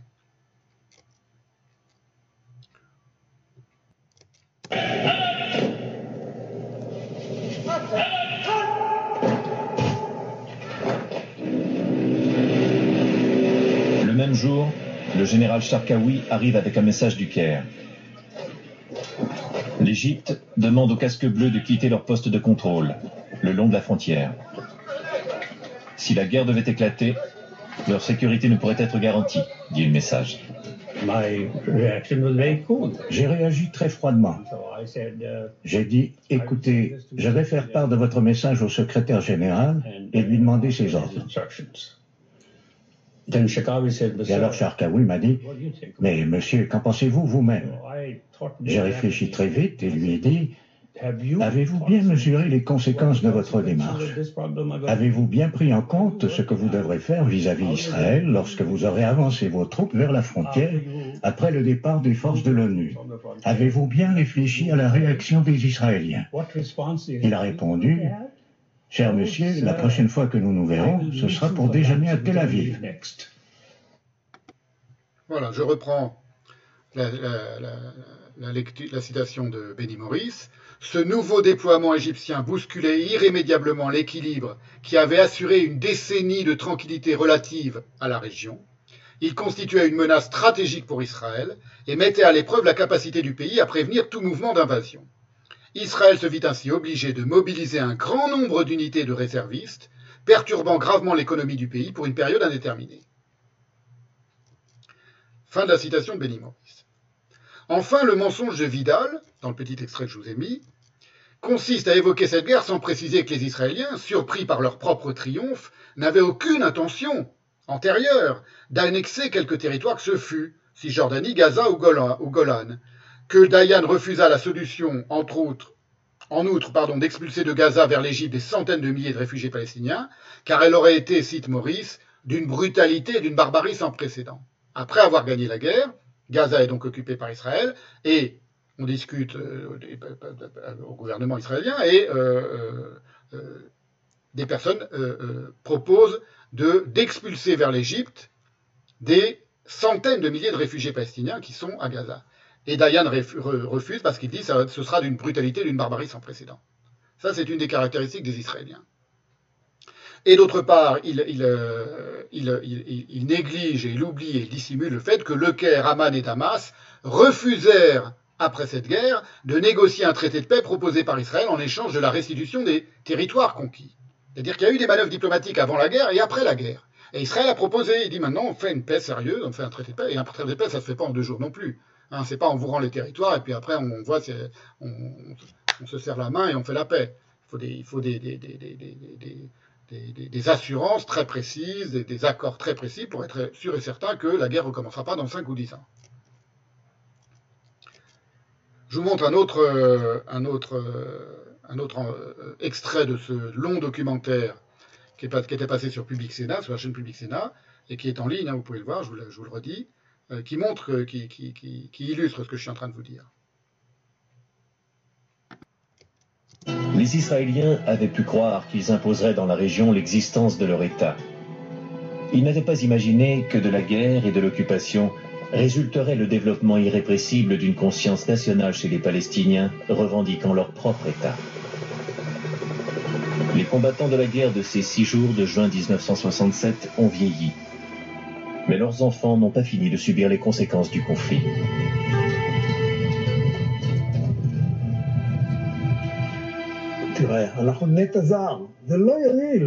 Nous sommes une greffe étrangère.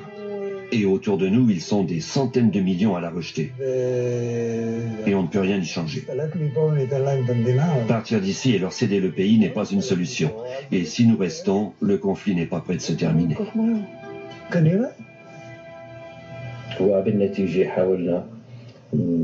Nous avons cherché à comprendre pourquoi on nous a trompés. On nous a menti. Le seul but des régimes arabes, c'était de rester au pouvoir. C'est tout.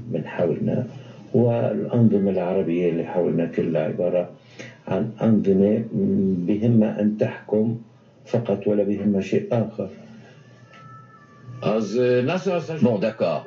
Nasser s'est planté et Hussein s'est planté. Mais pourquoi est-ce que nous, nous devons tomber dans le piège de leurs erreurs à eux et transformer nos vies en un enfer qui ne s'arrête jamais? Des années, 40 ans que nous vivons dans cet enfer qui continue à cause de cette maudite occupation.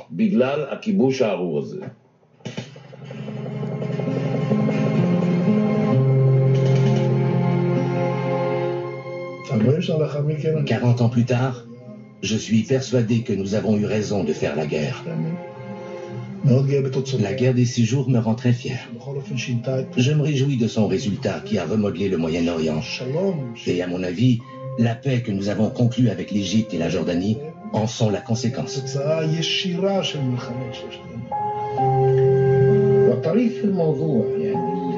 Dans tous les pays du monde qui ont connu des expériences du même genre, les gouvernements tombent. Mais pas dans les régimes arabes. Telle était la situation à laquelle je devais faire face, aux côtés de millions d'autres citoyens. Nous voilà au milieu du gué sur un chemin déserté, sec. Pas un nuage dans le ciel. Pas d'annonce de pluie. Nous nous sommes retrouvés seuls au milieu des ruines de nos idées. Vous voyez comme un, un- un intellectuel ou un, un- un intervenant euh, syrien, arabe, en, euh, syrien en l'occurrence, est mille fois plus euh, lucide que euh, n'importe quel antisioniste français aujourd'hui. Les Arabes, à leur habitude, les gouvernements arabes, refusèrent obstinément toute possibilité, donc après cette victoire des six jours, euh, d'arrangement ou de paix. Et il faut comprendre que les Israéliens n'avaient alors aucunement l'intention de demeurer en Cisjordanie jusqu'en 2023. En 1967, ils ne pouvaient pas imaginer une seconde qu'en 2023, ils seraient encore en Cisjordanie avec ce bourbier, cette poudrière euh, euh, sanglante euh, sur les bras.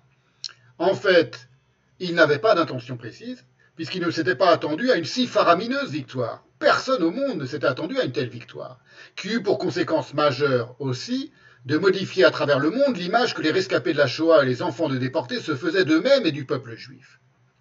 Et cet aspect psychologique n'est pas du tout secondaire dans l'explication des politiques successives de l'État d'Israël, dont quasiment toute la population d'Israël, il faut le rappeler, il faut le savoir, descend soit de juifs persécutés en Europe, soit de juifs expropriés et chassés du Maghreb et du Moyen-Orient et d'Afrique pour les Éthiopiens.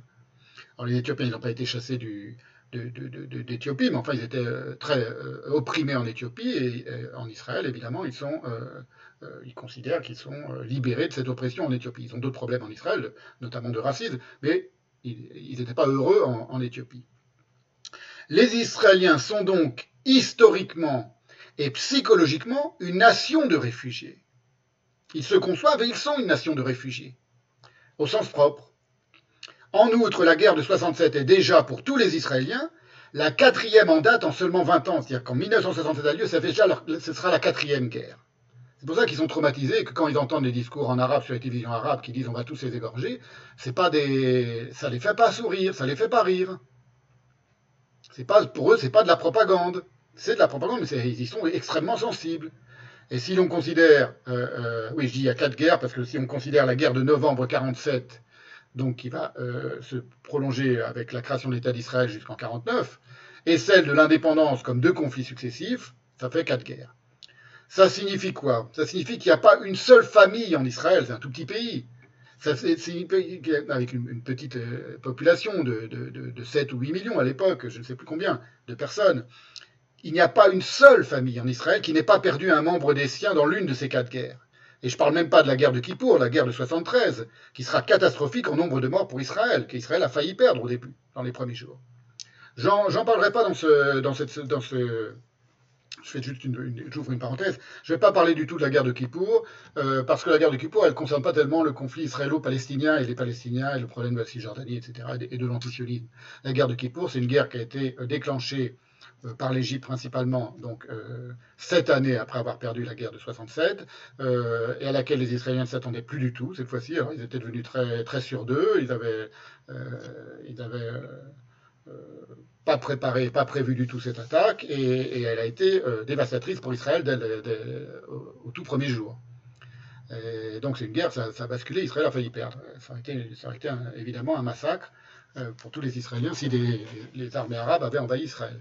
Alors euh, finalement Israël a gagné cette guerre et ensuite euh, Sadat euh, a fait la paix en, en, en 77, etc. Donc euh, ça, a modifié la, si vous voulez, la, géopolitique de la région, mais ça ne concerne pas directement et aussi directement que la guerre des six jours, le, rapport entre les euh, Palestiniens et les Israéliens. C'est pour ça que j'en parle peu, euh, même si elle est intéressante à étudier.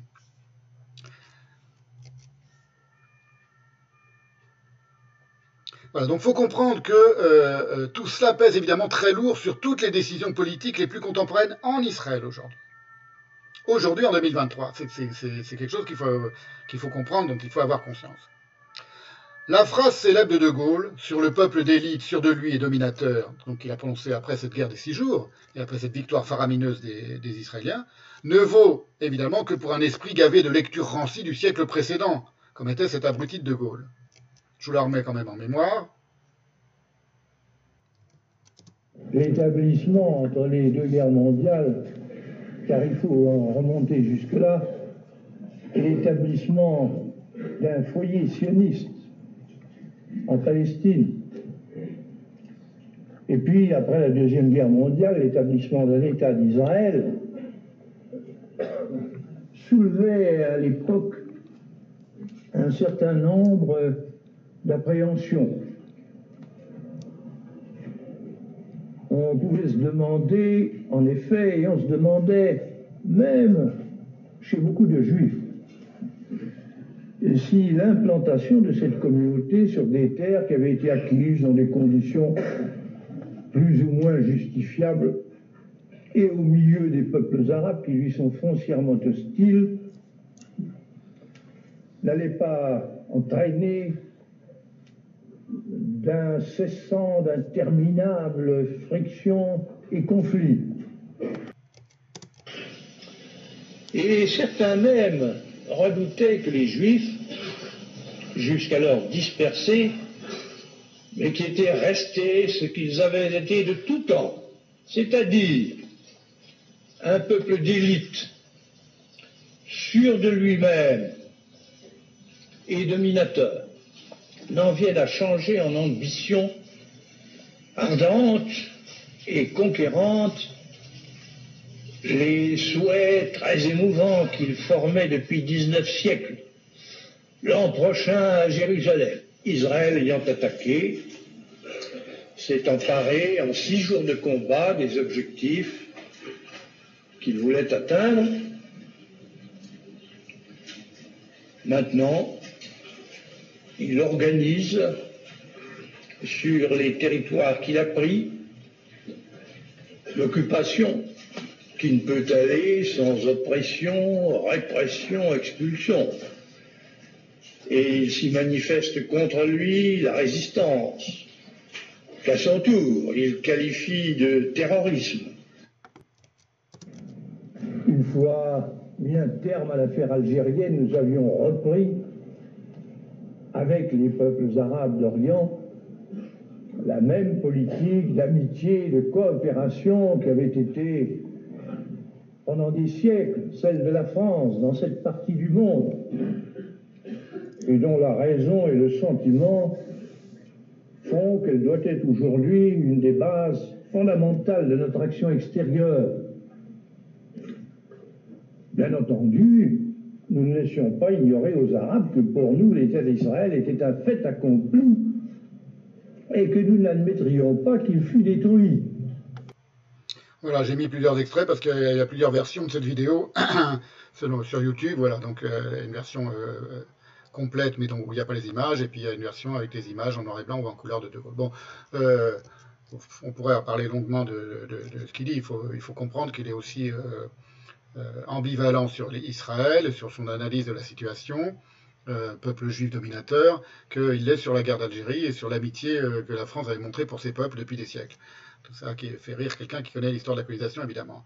Il y a autant d'approximations ambivalentes, si vous voulez, dans ce discours euh, de De Gaulle, qui résume en somme la vision gaulinienne, que j'ai appelé le gaullinisme dans, dans Pauvre De Gaulle, du sionisme, antisémitisme mou inclus, peuple dominateur, sur de lui euh, et dominateur, qu'il y a de dissimulation de la réalité coloniale dans l'euphémisme l'affaire algérienne. En la réalité psychologique des Israéliens en 1967, je reviens à ça parce que c'est beaucoup plus intéressant, elle est euh, euh, très bien résumée par Benny Morris. Tout d'abord, écrit-il, les deux camps présentaient un niveau de motivation certainement très inégal. Si le soldat arabe, qu'il soit égyptien, syrien ou jordanien, éprouvait sans doute de la haine, ou tout au moins de l'hostilité, envers l'Israélien usurpateur, il ne percevait pas pour autant la guerre contre Israël comme une lutte pour sa survie personnelle. L'Israélien, quant à lui, estimait vraiment se battre pour sauver sa vie, sa famille et son foyer. Outre ces considérations personnelles, les Juifs craignaient pour l'existence même de leur collectif national. Arié Ben Eliezer, un membre de la Knesset du Rérout, expliqua après la guerre Nous n'étions pas si nombreux qu'on a tendance à le croire. À nos côtés, nous n'étions pas si peu nombreux, pardon, nous n'étions pas si peu nombreux qu'on a tendance à le croire. À nos côtés se battaient les six millions qui nous murmuraient à l'oreille le onzième commandement, le commandement omis sur le mont Sinaï et qui nous fut donné lors des récentes batailles dans la péninsule, tu ne seras point assassiné. Vous voyez comme la, manière dont les Israéliens conçoivent toute cette histoire, évidemment, est indissociable de leur mémoire de la Shoah, et ils considèrent que euh, c'est très important à comprendre parce qu'on parle beaucoup de la manière dont les Palestiniens envisagent le conflit et l'occupation. On ne parle jamais des Israéliens, de ce qu'ils ressentent. Euh, ma propre mère, elle avait 33 ans en 1967, moi j'en avais 4, et euh, euh, elle m'a rapporté plus tard, quand j'étais un peu plus grand évidemment, la fierté qu'elle et mon père, donc enfant et, et, frère pour mon père de déporté, euh, à Auschwitz, ont ressenti, comme des millions de juifs à travers le monde, quasiment comme tous les juifs du monde, dans leur immense majorité. Et il n'y avait dans cette fierté aucune haine, dans le cas de mes parents, aucune haine à l'égard des Arabes, ni de qui que ce fût. Ce sont des choses, c'est des souvenirs familiaux personnels que j'ai, dont je peux témoigner. Et Henri Laurence, par exemple, pour montrer que ce n'est pas quelque chose qui est simplement euh, personnel, dans la question Palestine 3, volume 3, dit à peu près les mêmes choses, et tous ceux qui connaissent un tant soit peu la société israélienne le reconnaissent évidemment. Les Israéliens n'ont pas une âme de conquérant, mais d'assiégé perpétuel. Voilà ce qu'écrit Henri Laurence. Le nouvel État est obsédé par la question sécuritaire. Rien de plus normal après la catastrophe de la Seconde Guerre mondiale et le passage en force de la constitution de l'État en 1947-1949. La volonté de maintenir les faits accomplis de la guerre d'indépendance s'y ajoute. Cette insécurité traduit un sentiment de précarité chez les, Israéliens donc, que ne compense pas la force retrouvée. Si elle structure tous les comportements, elle sert aussi, consciemment ou non, à justifier tous les choix pris, aussi bien dans le rapport avec les Arabes palestiniens, dont on nie l'existence politique, que dans la politique envers les immigrants juifs. La dimension sécuritaire prend ainsi une forme de dynamique offensive et non de repliement défensif qui pourrait entrer dans une logique de négociation, dit-il. Je souligne, parce que ce qu'il oublie de dire, c'est qu'il n'y avait aucune volonté de négociation dans le camp arabe. Pour entrer dans une logique de négociation, il faut que les autres euh, en face vous proposent des négociations, ce que n'ont jamais fait les Arabes jusqu'à, euh, d'ailleurs jusqu'aux années 2000, où il a fallu tordre le bras d'Arafat pour qu'il vienne négocier euh, une paix et la création d'un État palestinien. On va, voir ça à la fin de la séance. Donc, une logique de négociation avec un volet de concession. Là, Henri Laurence euh, se trompe ou ment, parce qu'il fait, fait, porter la responsabilité sous, prétexte de cette psychologie obsidionale des, Israéliens, qui est tout à, tout à fait vrai, sur leur refus d'une volonté de négociation. C'est parfaitement faux le refus de la négociation, de toute négociation, avec, dit-il, un volet de concession, il est du côté arabe, pas du côté israélien. Et il continue, il dit le projet de consolidation réserve éventuellement un avenir de nouvelles, de nouvelles expansions, toujours au nom de la sécurité. Benny Morris décrivant les mêmes choses, les objectifs de guerre annoncés par Israël ne concernaient que l'Égypte. Donc là, on revient à ce que je vous disais tout à l'heure, c'est que les, Israéliens n'avaient aucune volonté, aucune idée même, ni d'annexion, ni d'occupation, ni de colonisation. Les objectifs de guerre annoncés par Israël ne concernaient que l'Égypte. La documentation accessible à ce jour est relative à la... Donc c'est Benny Morris maintenant qui explique ça. Est relative à la période du 2 au 5 juin, ainsi que la réalité du déploiement des FDI, donc FDI je crois que c'est les forces de défense israéliennes, le, le sigle, indique qu'il n'était pas dans les intentions initiales d'Israël de conquérir la Cisjordanie ou des territoires syriens. La réflexion sur les aboutissements et conséquences de la guerre paraît, dans l'ensemble, avoir été relativement floue. C'est-à-dire que les Israéliens ne savaient plus quoi faire. Après cette guerre, après cette victoire inattendue, pendant toute une période, ils n'ont pas su quoi faire de ces territoires conquis. Et il y a eu toute une, série de réflexions et d'hypothèses et de possibilités proposées. Et Dayan lui-même ne savait pas trop quoi, on va le voir, euh, quoi faire. Il y avait évidemment la volonté de l'annexion, enfin il y avait la, tentation de l'annexion, parce que cette partie, la Cisjordanie, appartient aussi à l'Israël biblique, comme tout le reste de l'État d'Israël. Enfin, appartient. Donc, euh, tout ça pour vous dire que, euh, euh, euh, je, répète, hein, Benny Morris est le meilleur sur cette question, c'est le plus impartial, c'est le plus précis.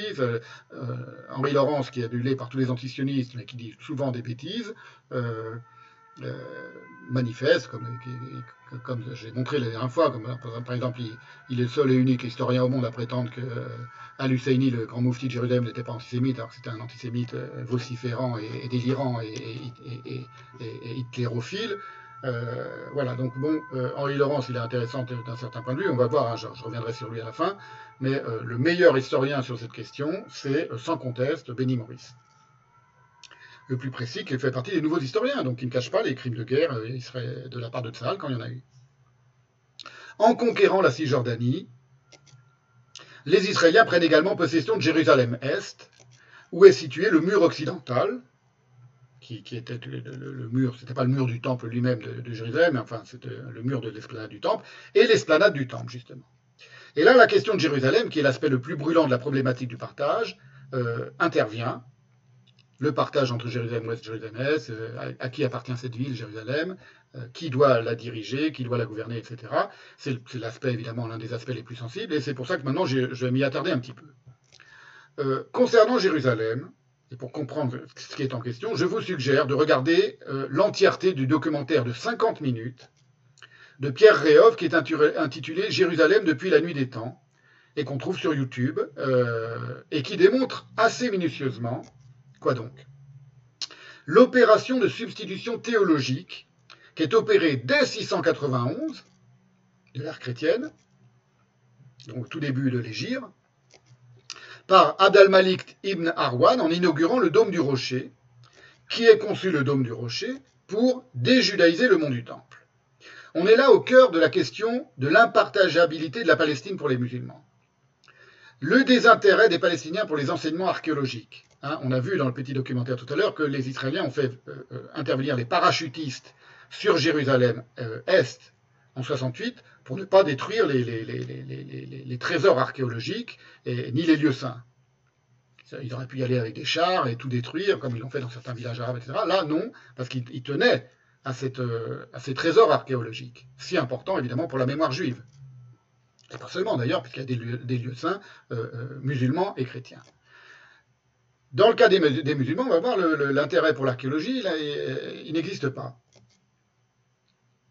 le désintérêt des Palestiniens pour les enseignements archéologiques que l'on peut tirer de leurs propres lieux saints, pas seulement les, vestiges archéologiques euh, euh, juifs, y compris les vestiges archéologiques musulmans, et qui évidemment vont tous dans le sens d'une antériorité hébraïque et chrétienne sur l'islam, puisque c'est ça l'histoire. Jérusalem, elle a été juive, hébraïque, donc, avec des vestiges archéologiques hébraïques, chrétiennes, et avant d'être musulmane. Ça, c'est incontestable. Mais euh, c'est des choses que, comment dire, que manifeste l'archéologie et c'est évidemment une des raisons pour lesquelles les musulmans s'en désintéressent. Elle est très clairement révélée dans le documentaire de Réa, c'est pour ça qu'il faut le regarder, et il illustre aussi comment l'usurpation politique a pris la suite de la substitution théologique de la part des Arabes et comment elle se poursuit aujourd'hui avec Mahmoud Abbas et les émeutes régulières sur l'esplanade des mosquées. Parce que si ça pète en permanence sur l'esplanade des mosquées, c'est à cause de, l'huile sur le feu que répandent en permanence les Palestiniens et les Arabes, d'une manière générale, et tout ça, ça vient de ces problèmes de substitution théologique. Voici un petit, extrait qui va, vous permettre de le comprendre. Mais euh, je vous suggère vraiment de regarder l'ensemble du, documentaire, parce que comme tous les documentaires de Pierre il il, dit des choses qu'on euh, qu'on peut voir nulle part ailleurs. Voilà, c'est un assez long extrait de 10 minutes, je crois. C'est important, il va y avoir beaucoup d'extraits vidéo aujourd'hui. Euh, c'est important parce que il y, a, toute une analyse intellectuelle, je vous dis, pour essayer de penser, de comprendre le conflit, mais il faut avoir aussi des arguments et des, illustrations historiques euh, et, factuelles précises. C'est pour ça que ça risque encore d'être une longue séance aujourd'hui. الله سبحانه وتعالى قد قرر في كتابه أن القدس جزء من العقيدة الإسلامية جزء من القرآن الكريم الذي نتعبد الله سبحانه وتعالى به.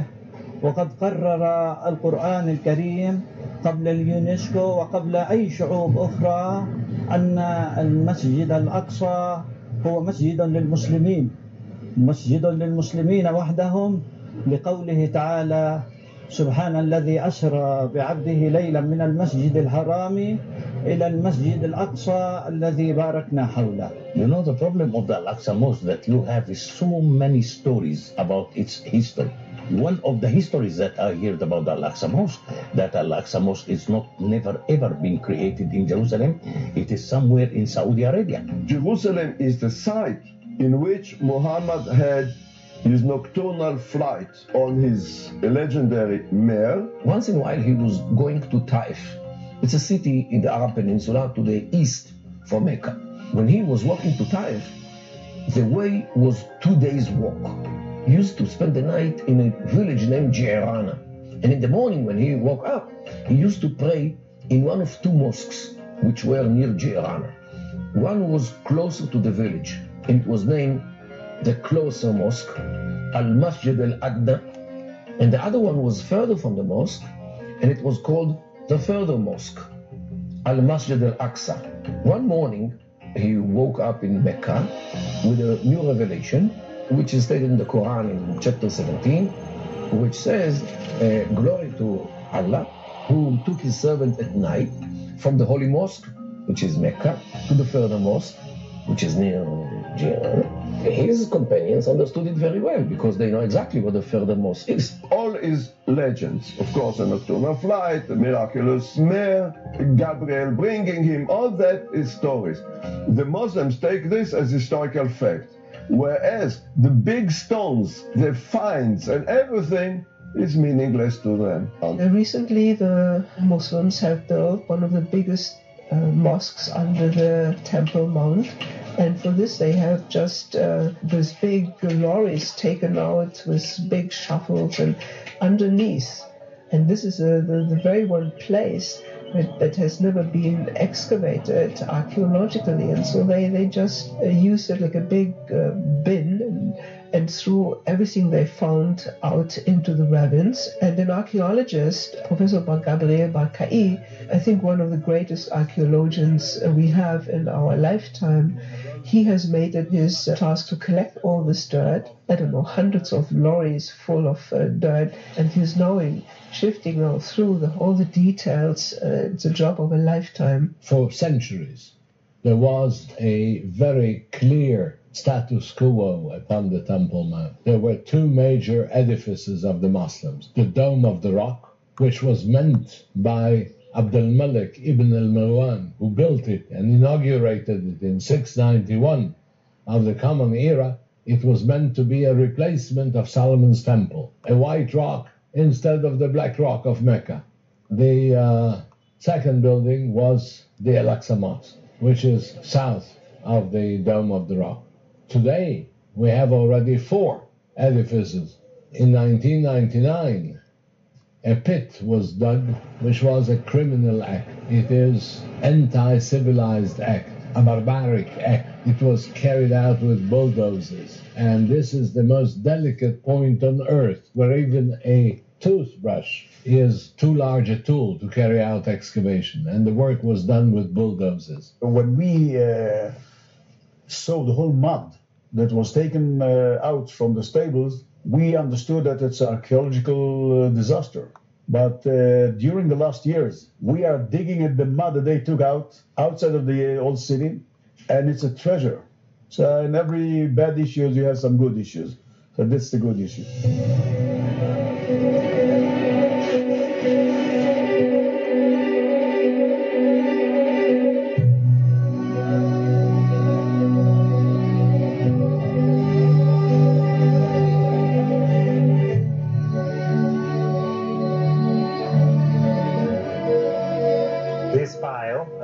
See here, is one example of uh, the piles that we took now from the area that they dump it, the, the, the Islamic Waqf. They dump it in a garbage site. We took it from the, those garbage sites to here to the to to Ring Valley, and like as you can see, we we take uh, buckets, fill the buckets, and get rid of most of the dirt that is not relevant. What you can see here, a glazed tile, okay? And this tile is it's an Islamic work. And we saved all this material because it is a scientific project. By using a water pressure, we get rid of all the dirt and start to collect all the material after we explain to them that you have to separate between glasses, mosaics, and pottery, after they finish to separate all the material, each one of the participants, they separate each material to the specific buckets, and then all this material goes to the archaeologist that works at this corner, and they start to analyze the, the material, this pottery, this also a rim of a vessel, you can see, and this pottery is from the second temple period. How do we know that? By the shape, design, and pottery material also. This is the capital of a huge column that is dated to the second temple period, the Herodian Temple Mount. Okay, how do we know that? By this shape, we call that uh, Doric style.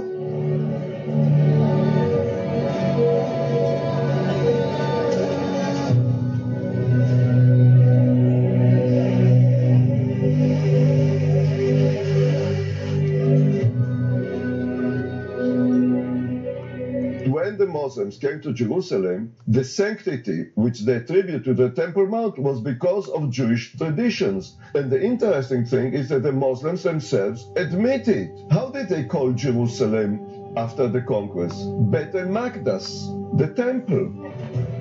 Le 18 octobre 2016, une nouvelle résolution de l'UNESCO accusant Israël d'occuper Jérusalem allait provoquer une émotion profonde dans le monde occidental en refusant tout lien entre le judaïsme, le christianisme et le mont du temple, défini uniquement par ses noms arabes, Al-Ham al-Sharif et la mosquée Al-Aqsa.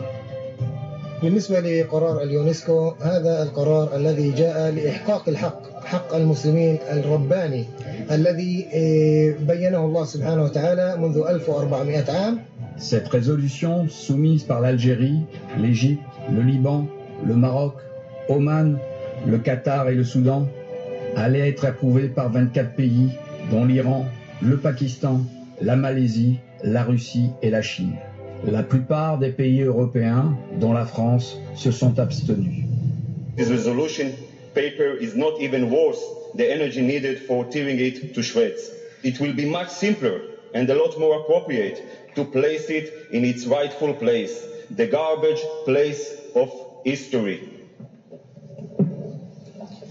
And this is the garbage, Madam Chairman, and this is the resolution, and this is the place for it. These resolutions undermine support for the very legitimacy of this organization. We believe that the decision of the UNESCO is a true reflection of the history of this site through 1400 years. قرار اليونسكو الذي يؤكد ما نعتقده وما نؤمن به وما نثق به أن القدس وأن المسجد الأقصى بالذات وأن حائط البراق وساحة البراق كلها ملكية إسلامية فلسطينية خالصة. نحييكم نحيي المرابطات والمرابطين. نحيي كل ذرة دم أريقت في سبيل القدس فهي دماء نظيفة دماء نقية دماء في سبيل الله إن شاء الله. وكل شهيد سيكون في الجنة وكل جريح سيكتب له الله الثواب. هذا الأقصى لنا والقيامة لنا كلها لنا. لا يحق لهم أن يدنسوها أن يدنسوها بأقدامهم القذرة فلن نسمح لهم. وسنعمل كل ما نستطيع من أجل حماية القدس.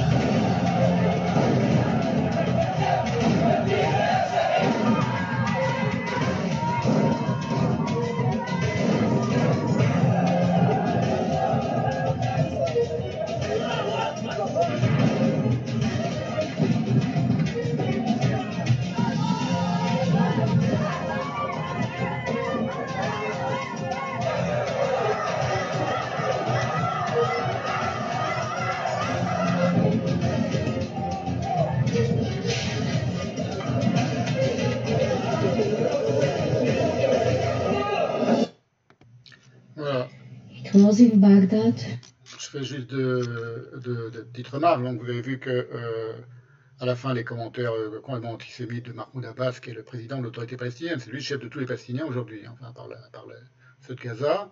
Euh, lorsqu'il parle des pieds sales, il parle des juifs. Il faut comprendre que euh, si les Israéliens ne sont pas intervenus lorsqu'ils ont pris tous ces, ces, trésors archéologiques, les Palestiniens, sous la mosquée, et qu'ils ont tout mis à la poubelle, euh, enfin, ils ont tout mis dans une décharge, c'est parce que euh, les juifs n'ont pas le droit, ce sont des accords, c'est ce qu'on appelle le statu quo, un juif n'a pas le droit d'aller euh,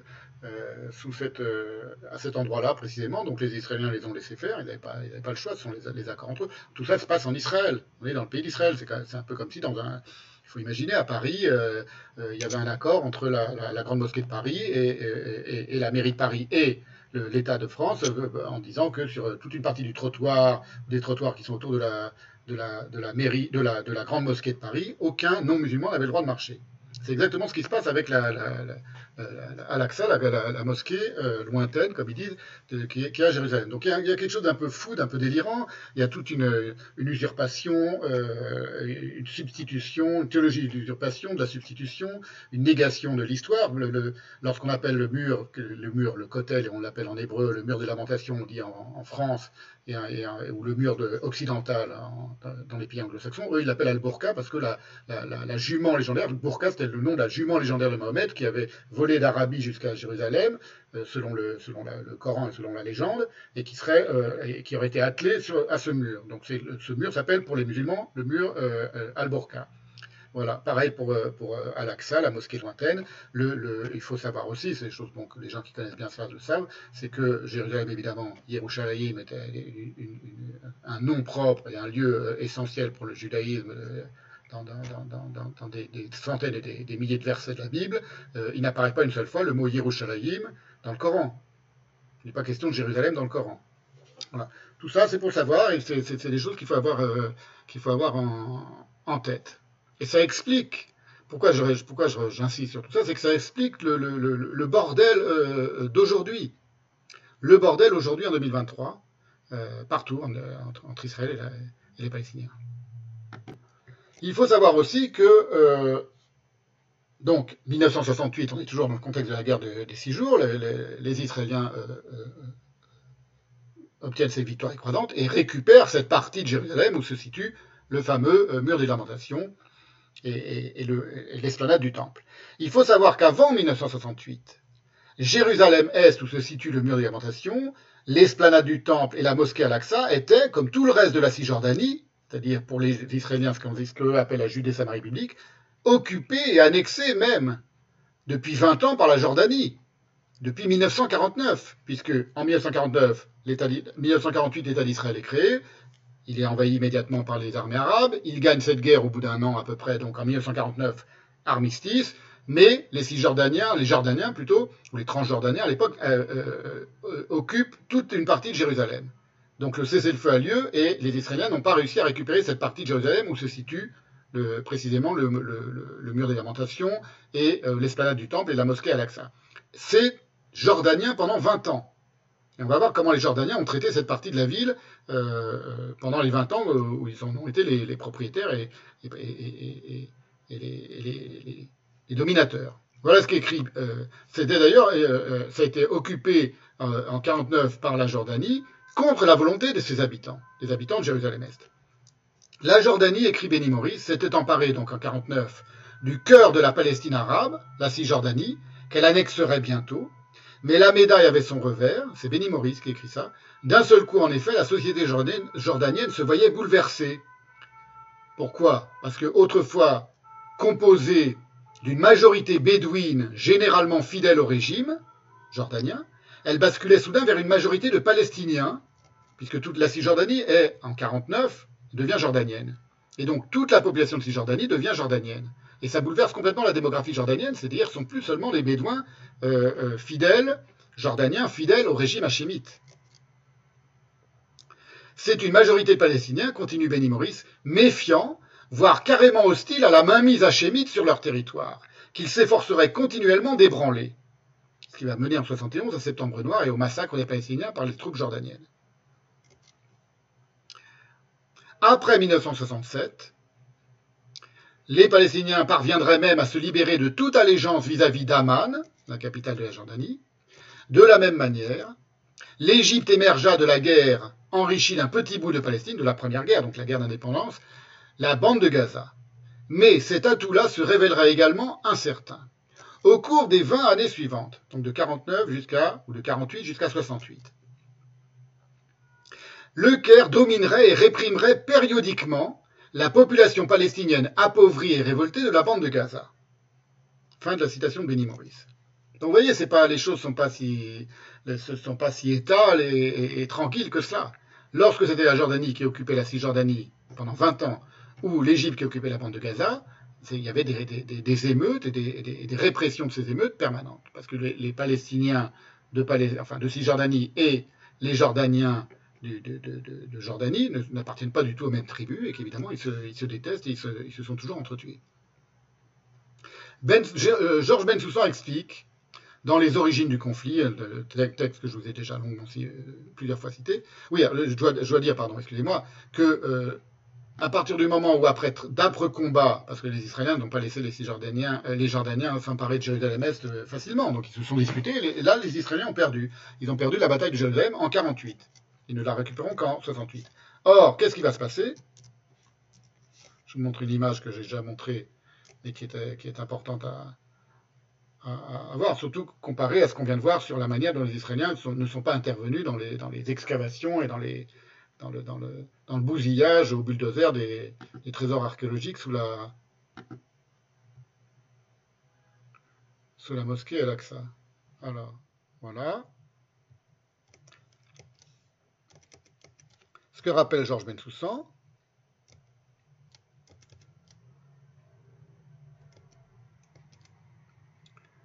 synagogues et yeshivot, donc de la partie est de Jérusalem, sont pillés et incendiés par les Jordaniens dès qu'ils s'emparent de Jérusalem-Est en 48, en 49.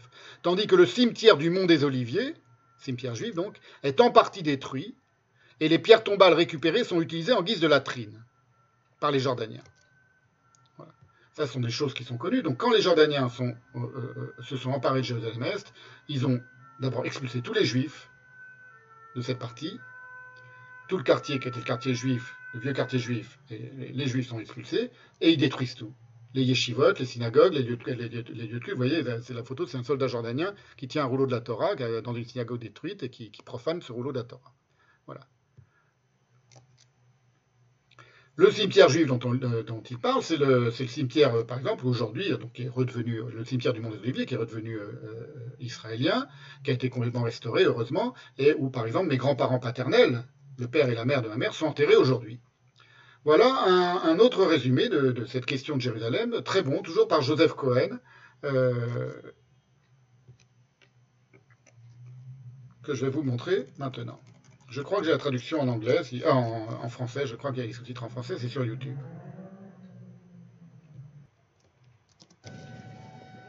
In 1948, Israel declared independence and was then invaded by five Arab armies. Among them was Jordan, who conquered the old city and expelled its Jewish population. Their commanding officer was Abdullah el Tel, and he wrote in his memoir that Jerusalem was purged of Jews, and for the first time in a thousand years, no Jew remained there. Despite Jordan's control over the old city, they were unable to capture several newer neighborhoods outside the city walls. The next year, Israel and Jordan signed a peace agreement which established ceasefire lines known as the 49 Armistice Lines. The Jordanians insisted that the agreement stipulate that they weren't permanent borders, as they hoped to claim more land in the future. The line split Jerusalem into east and west, east with the old city, west with the newer neighborhoods. It wasn't until Israel took back the city in 1967 that it was reunified and the Jews were allowed to return.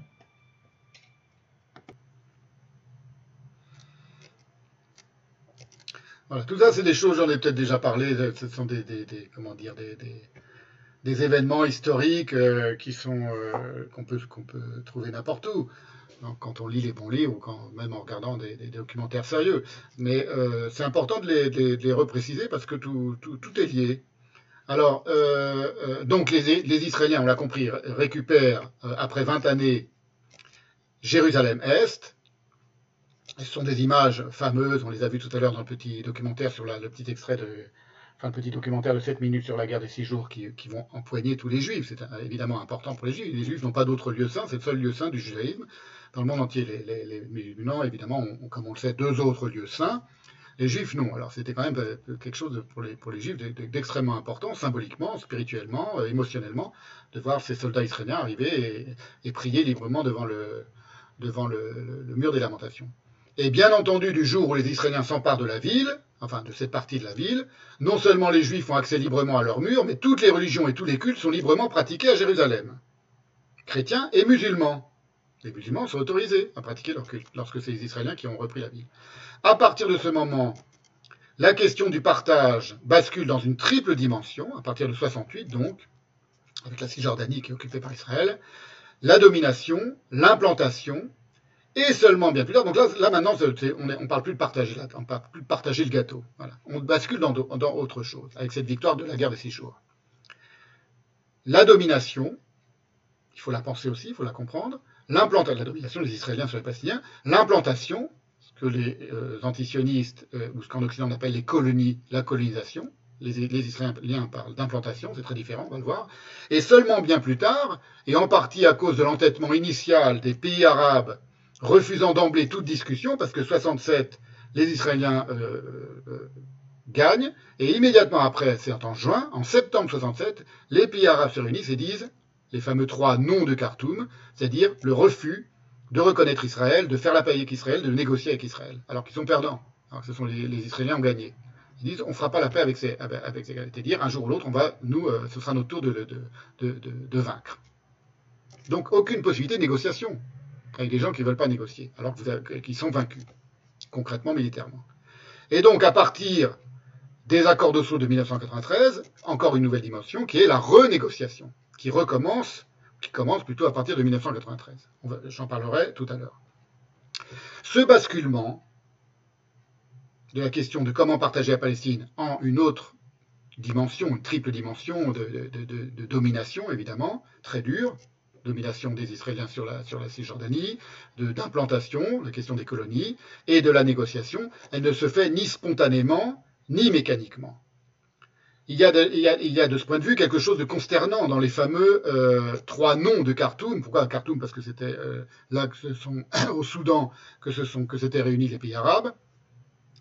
Il y a quelque chose de consternant qui en dit long sur les imaginaires en présence.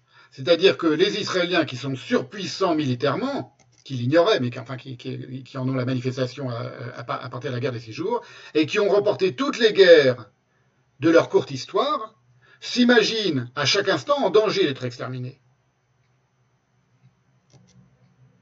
Tandis que les Arabes, qui ont dominé les Juifs pendant 14 siècles, ne peuvent admettre, c'est psychologique, ils ne peuvent admettre que les Israéliens aient gagné ces récentes guerres autrement que sur un mode non belliqueux entre soldats ennemis, mais selon le mode de l'injuste persécution de victimes innocentes. Pour les Arabes, ce sont les victimes des Israéliens. C'est pas, c'est pas des, des, soldats ennemis qui sont battus euh, à égalité, si j'ose dire, ou équitablement, et, une des parties, une des armées a perdu la guerre, ce qui est le cas. Ce qui est tout, tout simplement le cas, en 1967. Cette attitude, donc, des vaincus d'une guerre, les Arabes, collectivement, qui se comporte psychologiquement, là je parle toujours de la guerre de 67, hein, qui se comporte psychologiquement en conquérant hautain et inflexible, avec ces trois noms de Khartoum. Non, on ne veut pas faire la paix avec vous. Non, on ne veut pas arrêter de se battre contre vous, alors qu'ils ont perdu la guerre. Intimant à leurs vainqueurs leur interprétation unilatérale de cette guerre à eux, les vaincus, et prétendant connaître par une sorte de vérité infuse la solution ultime pour résoudre enfin un si interminable conflit, et pour eux, c'est que les, Juifs abandonnent la pensée et acceptent le retour des exilés palestiniens dans un État commun, tout en bâclant toute réflexion avisée sur la généalogie et les sources du dit conflit, c'est, à ma connaissance, unique dans l'histoire des conflits de légitimité. Et tous les conflits, d'une certaine manière, sont toujours des conflits de légitimité. C'est-à-dire à qui appartient ce territoire? Pas tous les conflits, mais une grande partie des conflits. C'était exactement la même chose dans le cas des, guerres entre, entre l'Angleterre et la France, ou entre l'Allemagne et la France. Pour l'Alsace-Lorraine, par exemple, on va le voir. Je vais, je, vais vous mettre maintenant un, extrait d'un film dont j'ai parlé, là, il me semble que c'était la dernière fois, de Eyal Sivan, très intéressant, qui s'appelle Briser la peur. Enfin, à propos de, briser cette peur, et on voit les. Vous vous souvenez, hein, c'était, il y a la mise en scène des Palestiniens et des, Israéliens qui, semblaient se, dialoguer alors que le dialogue était complètement factice, c'est un dialogue de montage qui n'était pas réuni dans la, même, pièce, et on voit un petit peu de cette psychologie des vaincus qui refusent de se reconnaître comme vaincus et qui sont en colère contre leurs vainqueurs et qui sont hautains avec leurs vainqueurs. En disant c'est à vous de reconnaître que, euh, au fond, que vous êtes des vaincus, vous les juifs. C'est extra, extravagant, mais c'est comme ça. Voilà, voilà qui le, qui le confirme. فكرة اللي يهودي التاريخي. هاي اليهود لازم يفكروا فيها. هي إسرائيل الصهيونية. أكبر حالة دمار الأخلاقية؟ نعم. السياسية؟ نعم. المستقبل هذا المجهول إنك أنت موجود بحالة مسدودة. إنه أكبر ميتافورا أكبر ميتافورا هي صفت بإسرائيل هي الوول. من من من جيتوهات صغار لجيتو واحد كبير وول على الضفة وول على غزة وقصة وول مع مصر وول مع الفليتيلا كله مش كله وول هذا واحد بيمتد من رأس النقوره لغزه ما كله ما كله جدار واحد. هاي الحالة. فلما أقول هي اسرائيل حالة استعمارية ضد الفلسطيني نعم بس حالة استعمارية ضد اليهود الإسرائيلي.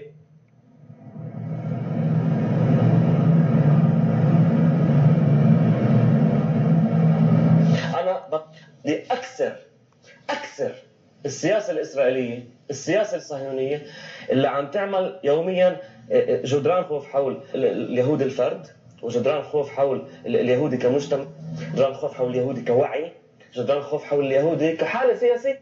هاي حربي أنا. هاي حربي. بدي أعملها. ما هو صعب تقنع صعب أتع... يعني صعب أبدأ أتعامل بمفهوم الإقناع مع اليهود الإسرائيلي الصهيوني لأنه مش بس في عنده خوف عنده خوف من جهة وعنده امتيازات. مربوطين في بعض. في إشي بدي أ... بدي أ... بس من الخوف بدك خلص الامتيازات. Voilà, là, on est dans un discours complètement dément, hein, c'est-à-dire, vous l'entendez, c'est-à-dire que ce sont des, on ne parle pas des résultats d'une guerre, on ne parle plus des résultats d'une guerre, c'est une guerre psychologique où les, Israéliens doivent être brisés parce qu'ils sont enfermés, enfin tout un, tout un vocabulaire, toute une rhétorique, toute une dialectique, avec, on reconnaît les, figures de ceux qui sont censés écouter, ils ne sont pas du tout dans la même pièce, hein, je vous ai expliqué, c'est Ilan Papé, ou à un moment on voit aussi euh, Omar Barghouti, le, le, patron du BDS. Donc les, les antisionistes, les antisionistes palestiniens arabes, considèrent que c'est à eux de briser le sionisme et que on n'a jamais vu des vaincus parler comme ça. Des vaincus qui ont perdu toutes les guerres, qui ont perdu tous leurs combats, euh, parler avec une, arrogance à l'égard de leurs vainqueurs, euh, telle qu'ils considèrent que les vainqueurs ne sont pas des vainqueurs. La peur, il parle de la peur des Israéliens. Tout n'est pas faux dans ce qu'il dit. Parce que les Israéliens ne se considèrent pas non plus d'une certaine manière comme des vainqueurs. Ils se considèrent qu'ils sont des vainqueurs et ils sont des dominants et ils dominent de manière très dure et, de manière tout à fait blâmable parfois évidemment en, en Cisjordanie. Mais dans leur tête, ils restent des juifs. Et dans la tête des Palestiniens, les juifs restent aussi des juifs, c'est-à-dire des vaincus perpétuels.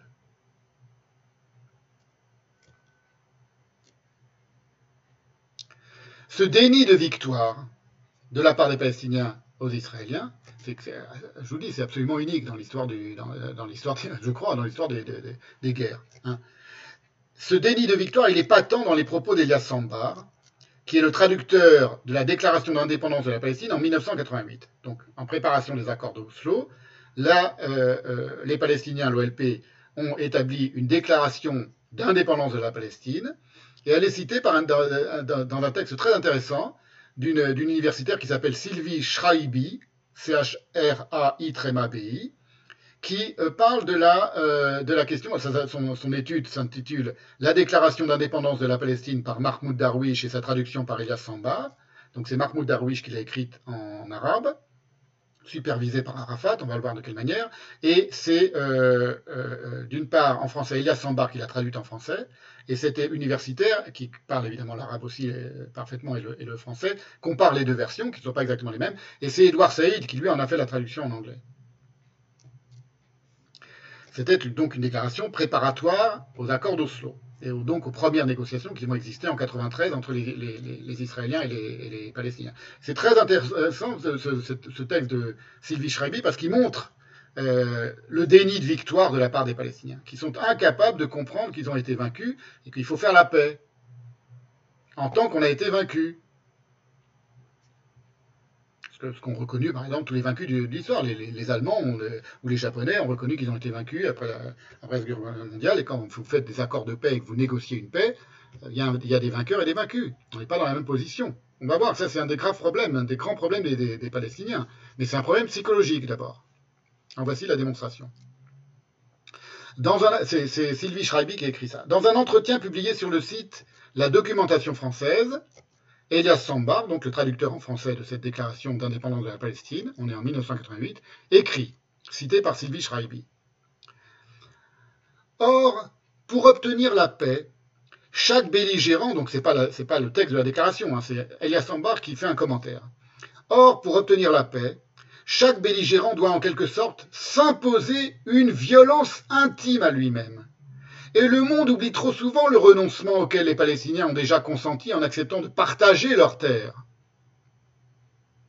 C'est désormais à Israël de s'imposer cette violence qui consistera à oser aller de l'avant au-delà des arrangements diplomatiques, de sécurité et de tous les accords techniques. Fin de la citation. Donc il parle en disant ce que Israël doit faire, ce que les Juifs doivent faire, ce que les sionistes doivent faire, comme s'il était le, maître des négociations. Et comme si c'était les Palestiniens qui avaient, gagné cette guerre. Et qui dit maintenant, vous devez, vous, les, Israéliens, vous imposer une violence pour nous reconnaître au-delà des arrangements diplomatiques de sécurité et tous les accords techniques. Les accords techniques, c'est ce que réclamaient les Israéliens pour que la guerre ne recommence pas et pour qu'il n'y ait pas des attentats en permanence. Ils n'ont pas obtenu ça. Euh, les, les Palestiniens n'ont jamais euh, euh, obtempéré à cette exigence minimale de la part des Israéliens, que les attentats cessent. On va le voir. Et vous voyez qu'il faut, entendre le mot à mot des déclarations, il faut comprendre ce qui se dit dans le mot à mot des déclarations.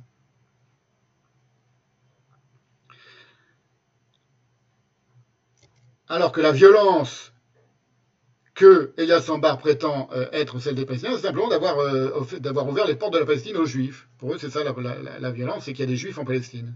Ça veut dire, ils ont, euh, ils ont accepté, ils ont consenti en acceptant de partager leurs terres. Ils n'ont jamais accepté de partager leurs terres. Les Palestiniens, c'était des guerres, des guerres, des guerres permanentes, et ils ont, ils ont perdu toutes leurs guerres. Ils n'ont jamais accepté de partager guerres avec les Juifs, terres avec les Juifs. Et toujours aujourd'hui, ils, continuent de refuser. En Cisjordanie. Maintenant, les Juifs n'ont plus tellement envie de partager leur terre avec les Palestiniens. C'est un autre problème. Mais dans l'histoire du conflit, hein, je, l'ai assez montré au cours des, des, séances précédentes, on est déjà à la dixième séance. Enfin, ce sera sans doute la plus, plus longue série de conférences jamais faite sur, sur Israël et la Palestine par quelqu'un pour qui c'est pas pas un sujet euh, si majeur que ça et c'est pas le seul sujet euh, dont, dont, je m'occupe dans ma vie. C'est pas le seul thème de mon de, mes recherches et de mon, de mon écriture je crois que c'est pas très compliqué de comprendre qu'on est dans une, est dans une situation complètement folle, complètement euh, inversée des choses, une vision complètement inversée des choses, et qu'il n'est pas tellement difficile, si difficile de comprendre que si les vainqueurs de ce conflit n'étaient pas des juifs, tout le monde se serait aperçu de cette incongruité depuis longtemps. Cette incongruité qui est que ce sont les vaincus qui disent aux vainqueurs comment ils doivent euh, procéder. C'est une incongruité dans l'histoire toutes les histoires humaines, c'est tout.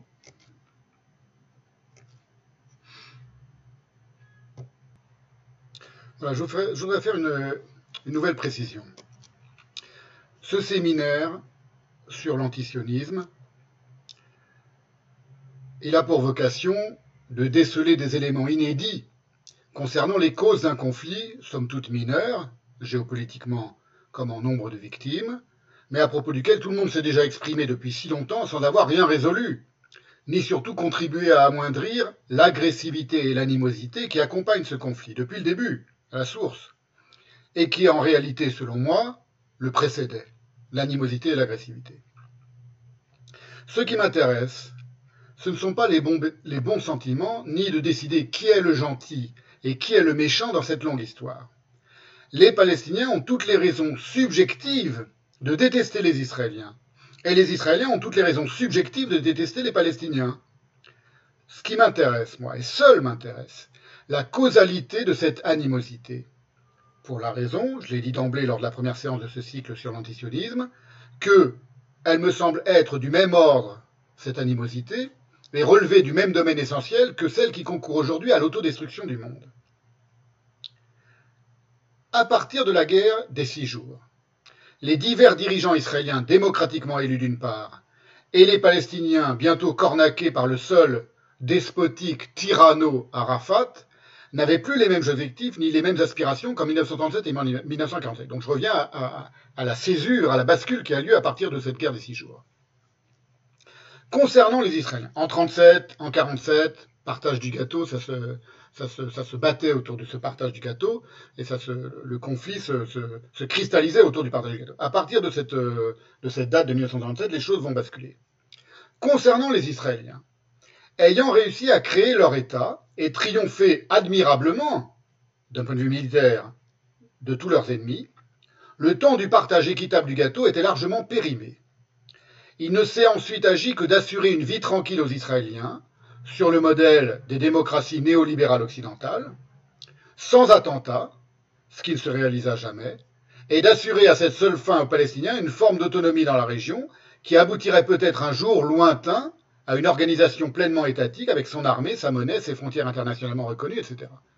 Toutes choses qui ne, se, décident pas et qui ne se construisent pas du jour au lendemain. Tout cela est en 2023, désormais probablement définitivement caduque, pour la raison que les Palestiniens n'ont jamais abandonné la voie du conflit armé, le djihadisme, alors même qu'ils ont perdu toute leur guerre, et pas seulement contre Israël, mais aussi contre le régime jordanien en 71, où Israël n'était pas impliqué, puis contre les phalanges libanaises et Israël en 1982, au Liban. Et on ne comprend rien au bourbier cisjordanien d'aujourd'hui, si l'on ne saisit pas que les diverses factions palestiniennes sont toujours en guerre, plus ou moins larvées, entre elles et contre Israël. C'est-à-dire que la Palestine, elle n'est pas en paix, elle n'est pas pacifiée du tout.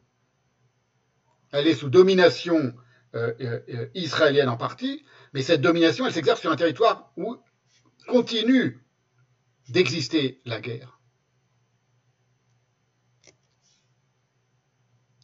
Que ce soit activement, donc une guerre larvée contre Israël, comme le Hamas, euh, qui le proclame hein, ouvertement. Là, c'est à Gaza, mais peu importe, c'est la même chose. Ce sont des territoires euh, qui étaient autrefois occupés par Israël et qui se situent dans la Palestine euh, historique, et par le djihad islamique en Palestine. Je vous montre le drapeau du djihad islamique en Palestine. Les choses sont claires. Vous voyez? Donc là, c'est un djihadisme euh, revendiqué, proclamé, ou passivement par l'autorité palestinienne, qui n'a toujours pas purgé ses manuels scolaires de ses incitations antisémites et qui encourage le djihadisme dans tous ses médias de langue arabe et par le soutien financier aux familles de djihadistes et de terroristes éliminés par Saal. La, différence entre un djihadiste et un terroriste, un djihadiste, c'est un, type qui s'arme et qui se prépare à aller tuer soit des civils, soit des, militaires israéliens donc qui se prépare à aller, se battre et à les, combattre et à, tuer. Un terroriste, c'est un type qui fait sauter un bus et qui, répand la terreur euh, parmi des victimes, parmi des civils, pardon, en Israël. Voilà. Et, qui, euh, euh, et qui compte précisément sur le succès spectaculaire de cette terreur. C'est pas tactiquement, il ne peut pas gagner la guerre contre Israël en faisant ça. Donc c'est vraiment, voilà, c'est la différence, c'est le, le, le le le terrorisme. Le terrorisme et les attentats suicidaires faisant partie d'un niveau stratégique plus, global, dans la tête du, Hamas, par exemple, ou des, djihadistes palestiniens de la même volonté de euh, vaincre Israël et de récupérer la Palestine d'autrefois. La dédjihadisation des cervelles fut donc après 68, une des premières tâches euh, des Israéliens. Ils ont échoué, mais ils ont essayé. C'est ce que rappelle Benny Morris. Les écoles de Cisjordanie et de Jérusalem-Est, donc redevenues euh, israéliennes, dont, Israël venait de prendre le contrôle, devaient conserver le programme scolaire jordanien et la bande de Gaza celui des écoles égyptiennes. Donc on leur imposa pas un programme, euh, c'est peut-être une erreur, d'ailleurs, c'est peut-être une erreur hein, d'un point de vue euh, psychologique, on leur a pas opposé un, programme scolaire réécrit par Israël, en arabe, on leur, a laissé garder les programmes scolaires jordaniens et égyptiens, Les Israéliens épurèrent cependant les manuels arabes, censurant tous les énoncés et illustrations anti-israéliens et antisémites. Donc ils ont tenté d'épurer les, manuels scolaires. Toute ces, cette argumentation anti-israélienne et antisémite et, et antisioniste s'est retrouvée évidemment quelques années après dans les manuels, et principalement depuis que l'autorité palestinienne dirige une partie de la Cisjordanie et domine sur une partie de la Cisjordanie. Il ne s'agit donc pas véritablement d'une guerre, parce que les Palestiniens n'ont pas d'armée réelle, mais d'une guérilla perpétuelle qui n'a jamais cessé d'être encouragée par toutes les instances palestiniennes depuis la création de l'OLP jusqu'à aujourd'hui, donc en 64, jusqu'à aujourd'hui sur Internet et dans les médias, les médias palestiniens. Je dis que la, la, la guerre n'a jamais cessé, en réalité. La guérilla n'a jamais cessé. La conséquence de cet état de fait va être, on va le voir aujourd'hui, l'échec des ultimes négociations des années 2000 est principalement causé par la vague des attentats de ces mêmes années 2000. Quant au débat, alors maintenant j'en viens à une autre question qui est souvent reprochée évidemment à Israël, c'est de ne pas respecter le droit international. Ces débats sur le droit euh, international, selon lequel Israël ne respecte, et, euh, qui est vrai d'ailleurs, qu'Israël ne respecte pas le droit international ni en Cisjordanie, ni sur le Golan, qui a été annexé à la Syrie, ou à Jérusalem, ils ne tiennent ces débats aucun compte de cette réalité de base qu'en réalité aucun autre État du monde, au monde, lorsque ses propres intérêts stratégiques, politiques ou économiques sont en jeu, n'a jamais respecté et ne respectera jamais cette fiction commode qu'est le droit international. Voilà, Poutine en Ukraine aujourd'hui, Biden en mer Baltique avec le sabotage du gazoduc de Nord Stream par les Américains, ce qui est une, désormais une, évidence, ne, ne, ne, respecte pas le droit international. La France ne respecte pas les droits internationaux quand ça l'intéresse de ne pas le respecter. Aucun pays au monde ne respecte le droit international. Tant qu'elle occupait Jérusalem-Est jusqu'en 1967, la Jordanie ne respectait pas le droit international. Ainsi, ce sont les Israéliens qui ont réouvert l'accès aux lieux saints à toutes les religions à partir de 67, je vous l'ai dit. Voilà ce qu'écrit Benny Maurice. Quant au tombeau des patriarches, la mosquée d'Abraham, à Hébron, Dayan élabora un compromis permettant aux deux confessions juives et arabes de venir s'y recueillir, tandis qu'entre 1948 et 1967, la Jordanie avait formellement interdit aux juifs de se rendre sur le mont du Temple, au mur des lamentations ou sur le tombeau des patriarches qui n'est pas à Jérusalem, qui est à Hébron, mais c'est pareil. Voilà. Donc, euh, on voit la différence de, traitement.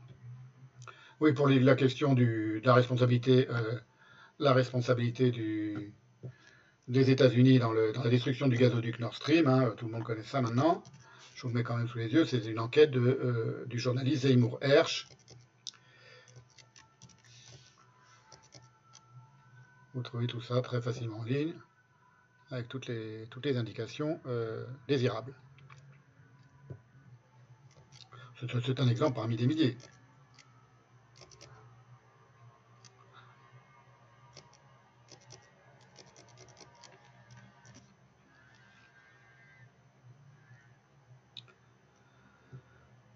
Alors, euh, même chose, pour montrer que les questions ne sont pas des questions de droit international, c'est que le quartier des Juifs qui en 48, donc occupé par les Jordaniens à partir de 49, 48, 49, les Juifs avaient été spoliés de, leur, de, leurs habitations par les Jordaniens, va être rendu par les Israéliens aux Juifs en 68 par des évacuations sans violence, c'est-à-dire que les familles arabes qui s'étaient installées dans les maisons dont avaient été euh, euh, expulsés les Juifs pendant 20 ans, de 48 à 68, sont elles-mêmes expulsées, ce sont les Juifs qui s'y réinstallent.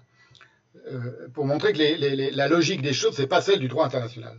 Le quartier juif, écrit euh, toujours Benny Morris, était en fait habité par des familles arabes qui avaient emménagé après l'expulsion des juifs en 1948. Alon suggéra d'en chasser les arabes, Dayan soutint cette idée, finalement approuvée par le cabinet. Environ 300 familles, euh, Igal Alon, donc c'était le ministre des Affaires étrangères, Dayan le ministre de la Défense, euh, 300 familles furent ainsi délogées, L'éviction, rapporta Lior, se déroula sans violence et dans une atmosphère assez agréable, cite euh, Benny Morris. En d'autres termes, le choc lié à la guerre et la crainte des Juifs était tel que les habitants apeurés n'opposèrent aucune résistance et s'empressèrent de plier bagages dès qu'ils en reçurent l'ordre. Et, pour continuer sur cette question du droit international, c'est une petite parenthèse, les djihadistes de l'OLP, ou ceux du Hamas aujourd'hui, ou même les, les, les Palestiniens en Cisjordanie, n'ont évidemment jamais respecté le droit international, et ni aucun des ennemis d'Israël, jadis ou aujourd'hui. Personne ne respecte ce droit international, qu'on reproche uniquement à Israël. Pourquoi je qualifie le droit international de fiction commode? Parce qu'il y a, n'y a aucune légitimité fondamentale au droit international. En réalité, c'est un droit, c'est une fiction, parce que le droit international, c'est une, une, contradiction dans les termes. D'une part, parce qu'Israël n'a pas participé à sa constitution, et donc n'a pas légalement à s'y conformer. C'est un droit qui précède la construction de l'État d'Israël que l'Israël n'a pas signé. Et d'autre part, parce que ce droit n'est pas coutumier, surtout. Et il ne peut pas l'être. Il n'y a pas de coutume internationale. C'est une invention d'une coutume internationale, alors que le droit, il doit reposer, il doit se fonder sur une coutume, le droit coutumier. Il n'y a pas de coutume universelle. Ni le droit romain, ni le droit grec, ni le droit canon, ni la charia, ni la halacha pour les juifs, ni le droit international ne sont universels.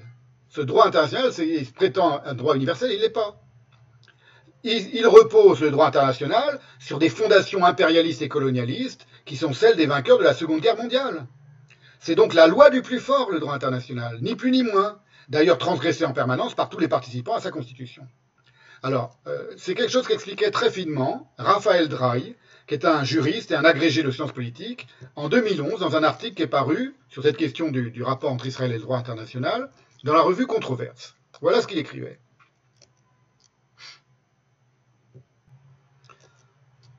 Un principe, écrit Raphaël Drey, et plus particulièrement un principe juridique, ne vaut qu'à deux conditions, deux points. N'être pas arbitraire, autrement dit pouvoir rendre compte des conditions de son apparition, et d'autre part de s'appliquer à tous. Est-il sûr que le principe de non-acquisition légitime de territoire par la force satisfasse à ces deux conditions lorsqu'il est appliqué à Israël de manière systématique et à sens unique pour délégaliser et délégitimer la prise de contrôle de Jérusalem-Est et de la Cisjordanie par cet État? Dans ce cas, comment justifier la conquête préalable de ce même territoire par le royaume hachémite en 1948 et sa mainmise sur Jérusalem-Est en violation délibérée et flagrante d'une décision de l'ONU? Et plus loin, le plan de partage rejeté par les États arabes faisait suite au mandat confié par la SDN à la Grande-Bretagne après la défaite et le démantèlement de l'Empire turc. Or, et l'on a déjà posé la question, comment justifier la présence britannique au Moyen-Orient, mais aussi en Inde et sur une grande partie de la planète, sinon par des faits de conquête militaire et d'occupation coloniale? Point d'interrogation. Au vrai sens du terme, accompli à des milliers de kilomètres de ses côtes Point d'interrogation. Il n'en va pas autrement pour la présence française dans la région, conformément aux accords Sykes-Picot. Et plus loin, avant d'être conquise par les armées de l'islam, la Palestine, comme le Maghreb, avait été terre chrétienne, et avant d'être chrétienne, elle avait été terre juive, nommée selon ses dénominations hébraïques, Judée, Galilée, Samarie, Jérusalem, comme Bethléem et Hébron sont des noms hébreux. Qu'ils aient été débaptisés et renommés en langue arabe ne suffit pas à les amnésier. D'autant que le peuple qui les a initialement nommés est toujours vivant, contrairement aux allégations décrétant son exclusion de l'histoire si ce n'est du genre humain la Judée a été nommée Palestine, entre guillemets, à la suite de la conquête et de l'occupation romaine, puis de la destruction du deuxième temple et de l'abrogation de la souveraineté juive en ces lieux. À aucun moment, le peuple juif n'a entériné ses conquêtes et ses actions de force brute. À aucun moment il n'a prononcé l'auto-abrogation de sa souveraineté, ni n'a renoncé à ses droits sur ce territoire, qu'il a au contraire immédiatement voué à son retour et au rétablissement de sa souveraineté. Toute conquête et occupation ayant pris la succession de l'Empire ottoman, de l'Empire romain, pardon, était par là même précaire et assujettie à cette clause de retour. Pour la récuser, il faudrait porter atteinte à un autre principe fondamental, deux points, celui pour un peuple opprimé de se libérer et de recouvrer son indépendance. Pourquoi l'application d'un tel principe serait-elle refusée au seul peuple juif, en tant que tel, disposant comme tout peuple du droit à l'autodétermination et à la préservation de son identité, laquelle implique la préservation de son histoire et du territoire originel où elle s'est constituée et développée? Si tel ne devait pas être le cas, comment justifier, entre autres, la reconquête de l'Espagne islamisée par les rois catholiques au XVe siècle? Comment justifier ensuite les guerres d'indépendance menées par les peuples arabes contre des nations venues de l'Occident chrétien pour leur imposer leurs lois, leur langue, leur culture Point d'interrogation. Aucune occupation ne fait loi de soi dans de pareilles conditions. Il n'en va pas autrement pour le peuple juif, qui a préservé avec cette terre un rapport constant, direct, immédiat, que l'on ne peut qualifier autrement que d'inhérence. D'inhérence. Quant à l'objection selon laquelle l'étendue des territoires que l'État d'Israël contrôle au nom de son histoire serait disproportionnée au regard de sa population de confession juive, l'argument strictement superficialiste lié à la superficie, vaudrait s'il valait aussi pour les immensités inhabitées du Canada, de la Russie, de l'Algérie ou de l'Arabie même, pour nous y limiter. Fin de la citation de Raphaël Drey. Ça pose des questions très, très profondes. C'est-à-dire que si on dit que Jérusalem-Est doit revenir aux Arabes, c'est qu'on considère que l'occupation par la Jordanie et l'annexion de Jérusalem-Est de 48 à 68 était légale. Or, du point de vue du droit international, elle était tout aussi illégale. Donc, en, quoi les Juifs, lorsqu'ils occupent, euh, enfin, lorsqu'ils occupent, lorsqu'ils euh, régissent euh, Jérusalem-Est, au nom de quel droit international devraient-ils les rendre à la, Jordanie, par exemple, ou même aux musulmans ou aux Palestiniens, sous prétexte que, euh, que les Palestiniens étaient là avant eux Puisqu'avant les Palestiniens, il y avait des Juifs. En plus, c'était un quartier juif. Pour les Palestiniens, donc fin de la citation de, Raphaël Drey, à partir de la guerre des six jours, les choses vont devenir plus compliquées encore que, évidemment, que pour les Israéliens, ce qui ne doit pas induire qu'elles furent simples pour les Israéliens. D'abord, occupons-nous maintenant un peu des Palestiniens. Figés, donc à la suite de, la guerre des six jours, figés dans le ressentiment et la rage des perdants. Une rage figée parce qu'elle se transmet, cette, rage et ce ressentiment, elle se, transmet d'une génération à l'autre, jusqu'à des gosses de 13 ans ou de 12 ans aujourd'hui qui, continuent de porter en eux cette rage, jusqu'à commettre des meurtres. Une rage rendue en partie inassouvie par l'antisémitisme des plus radicaux de leurs djihadistes. Il ne s'agissait donc pour les Palestiniens dans leur esprit que d'obtenir une intégrale Palestine d'Épinal, celle de leurs ancêtres, qui existait concrètement aussi peu que dans les années 60 la Gaule et la Germanie fantasmatique invoquées par De Gaulle dans ses pompeuses mémoires. L'antisémitisme arabe contemporain n'est pas hors sujet lorsqu'il s'agit de réfléchir, à la question de l'occupation de la Cisjordanie. Il ne justifie évidemment en rien les exactions de Tsahal, ni le racisme et la brutalité de certains colons, entre guillemets, mais pas de tous, aujourd'hui. Mais il faudrait être très naïf et ne rien connaître à cette question pour imaginer qu'il en est simplement le produit et la conséquence, l'antisémitisme arabe. Il n'est pas simplement le produit, et la, ou palestinien, il n'est pas simplement le produit et la conséquence de, l'occupation et de la brutalité des colons. Il faut être, euh, faut être très faible intellectuellement pour le, pour le, faut rien connaître surtout à cette histoire pour le croire. Ben, c'est exactement ce que dit, par exemple, on va le voir, Alain Grèche, lorsqu'il parle de l'antisémitisme palestinien. Alain Grèche, je, je vous en ai déjà parlé, hein, ancien directeur du monde diplomatique, euh, directeur de, je crois, de Orient 21, donc euh, grand spécialiste ou journaliste spécialiste de la région, très antisioniste et juif d'origine égyptienne, euh, comme, beaucoup d'autres parmi, enfin plusieurs autres antisionistes français notoires. Voilà ce qu'il exprime et c'est tout à fait faux. C'est débile, quoi. Il faut, faut, rien connaître à l'antisémitisme pour croire qu'il y a une, une, pareille.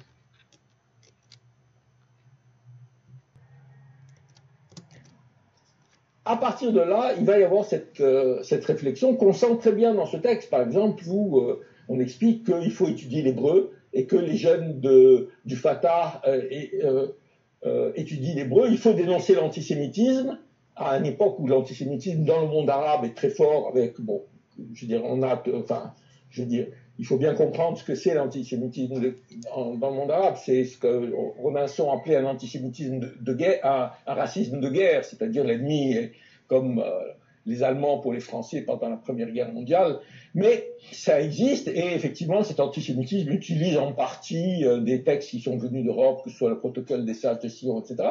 Et le Fatah, c'est une des choses intéressantes de ce texte, réellement se prononce avec force contre cette... Euh, contre cet antisémitisme et appelle à, euh, je regarde et appelle à, je dirais, prendre en compte euh, cet aspect humaniste et le fait que euh, y a des gens, euh, il, y a, un des dirigeants du, du Fatah qui dit, on découvre qu'en fait il y a des gens qui habitent la Palestine. Jusqu'à présent, on a rêvé, c'est intéressant, il, il, fait la différence.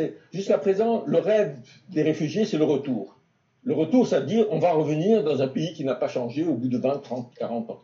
Et puis brusquement, on se rend compte que le, que le pays a changé et que le retour, quelles que soient les formes qu'il prenne, il peut pas être aussi simple que ça. C'est pas que on va retrouver nos villages. Avant, les villages ont été détruits, et puis il y a des gens qui y habitent, et qu'est-ce qu'on en fait, etc. Donc ça, c'est quelque chose de, de très important. Effectivement, ce texte est en partie ambigu. Ambigu dans le sens, euh, ce que disait Dominique, c'est-à-dire, il ne définit pas exactement Qu'est-ce qu'on entend par un État démocratique où vivent juifs, musulmans et chrétiens? Voilà, on sent comme il est confus, comme il est, embrouillé, comme il est, de, mauvaise foi. J'espère pour lui qu'il est de mauvaise foi, qu'il est au courant de ce que c'est que l'antisémitisme en, pays arabe et en pays musulman euh, avant la création de l'État d'Israël et, pendant la création d'Israël et, et aujourd'hui. Voilà, faut, euh, ces arguments de, de pareil de Rodinson qui était juif aussi. hein. Souvenez-vous, ce sont des arguments de juifs qui, ont avec leur propre judéité un, un rapport, euh, un rapport peu, peu tranquille, peu qui est. Euh, qui, qui, qui, nous explique ce que c'est que l'antisémitisme arabe, qui serait uniquement de circonstance. Euh, cette ambiguïté du Fatah, euh, quand il parle d'ambiguïté, il veut dire par là que, en réalité, ce, fameux texte dont j'ai déjà parlé hein, dans les séances précédentes, où, où soi-disant l'OLP aurait proposé un État démocratique où vivent juifs, chrétiens et, musulmans ensemble, c'est une farce. C'est une farce à tout point de vue, donc euh, bon, c'est pas la peine d'y revenir. Mais cette ambiguïté du Fatah, et dans le texte même, dans ce texte même, on, on le voit, euh, en 68, pour le Hamas en 2023, c'est devenu un projet, un projet génocidaire, on contour bien plus net concernant le futur des Juifs en Palestine. Voilà. Et j'en veux pour preuve un discours très récent de Ismail euh, c'était à Alger il y a quelques semaines, euh, concernant les, projets du, Hamas s'il gagne cette guerre contre Israël. Voilà, je vais vous mettre un petit, petit extrait. Bon, je suis désolé, euh, ceux qui parlent ni l'arabe euh, ni, ni l'anglais, parce que les sous-titres sont en anglais, euh, comprendront pas. Écoutez le ton de la voix, ça suffit parfois à vous dire de grandes vérités sur ce, que, sur ce qui traverse un être, un être humain. Sinon, vous avez les sous-titres en anglais du, du discours en arabe. المقاومة في الضفة الغربية اليوم أقول لكم أنها واحدة من المتغيرات الاستراتيجية وسوف تستمر المقاومة في الضفة وغزة وفي أرض فلسطين إلى أن ندحر المحتل الصهيوني عن كل أرض فلسطين من البحر إلى النهر ومن رأس الناقورة إلى أم الرشراش فلسطين يا إخواني وأخواتي مش السبعة وستين بس. فلسطين مش الضفة وغزة بس. فلسطين غزة والضفة وحيفا ويافا وعكا واللد والرملة وصفد فلسطين كل ذرة من ذراتها وقف إسلامي. ونحن حينما نقول لن نعترف بإسرائيل هذا ليس شعارا سياسيا فقط. هذا منهج عقائدي ثابت واضح. ليس منا وليس فينا من يعترف للكيان الصهيوني على شبر واحد من أرض فلسطين Voilà, je crois qu'on comprend un petit peu mieux pourquoi Israël n'a pas d'autre choix que de gagner toutes ces guerres et tous ces combats. Euh, L'antisémitisme musulman, influencé par les thématiques conspirationnistes européennes, date de bien avant la création de l'État d'Israël. on l'a vu dans les séances ultérieures. Et il empoisonne toujours aujourd'hui tout le monde arabe. La défaite de 68 n'aura fait que le revigorer sous le déguisement psychologique d'une humiliation qui ne semble aller de soi que parce que ce sont des juifs qui ont vaincu des musulmans. Ce terme d'humiliation que tout le monde reprend, les, Arabes humiliés par les Israéliens en 68, c'est uniquement parce que les Israéliens sont des juifs. Les Allemands, d'après la Seconde Guerre mondiale, ne sont pas considérés comme humiliés par les Alliés. Il faut faire des parallèles parfois. Parfois les parallèles sont indus et parfois ils sont, porteurs d'un certain enseignement. les Français ne se sont pas sentis humiliés d'avoir été vaincus par les Anglais à, Waterloo. Bon, il est d'accord, ils n'en font pas une, gare de, train. Eux, ils l'appellent Austerlitz parce que c'était leur, victoire sur les Anglais. C'est tout. Mais l'idée de se sentir humilié, de porter cette humiliation et de nourrir cette humiliation et de la transmettre de génération en génération, c'est tout à fait euh, euh, particulier aux, Palestiniens et à la société palestinienne. Je vous disais donc que la défaite des Arabes en 68 n'aura fait que revigorer ce très ancien antisémitisme musulman qui est influencé par l'antisémitisme chrétien, c'est évident, mais pas seulement, qui a, qui a, ses propres sources. On a vu tout ça dans les premières séances, c'est pas la peine que j'y revienne. En tout cas, elle ne l'a pas créé. C'est pas la guerre de 68 qui a créé l'antisémitisme arabe. C'est ce que Bernard Lewis exprime clairement.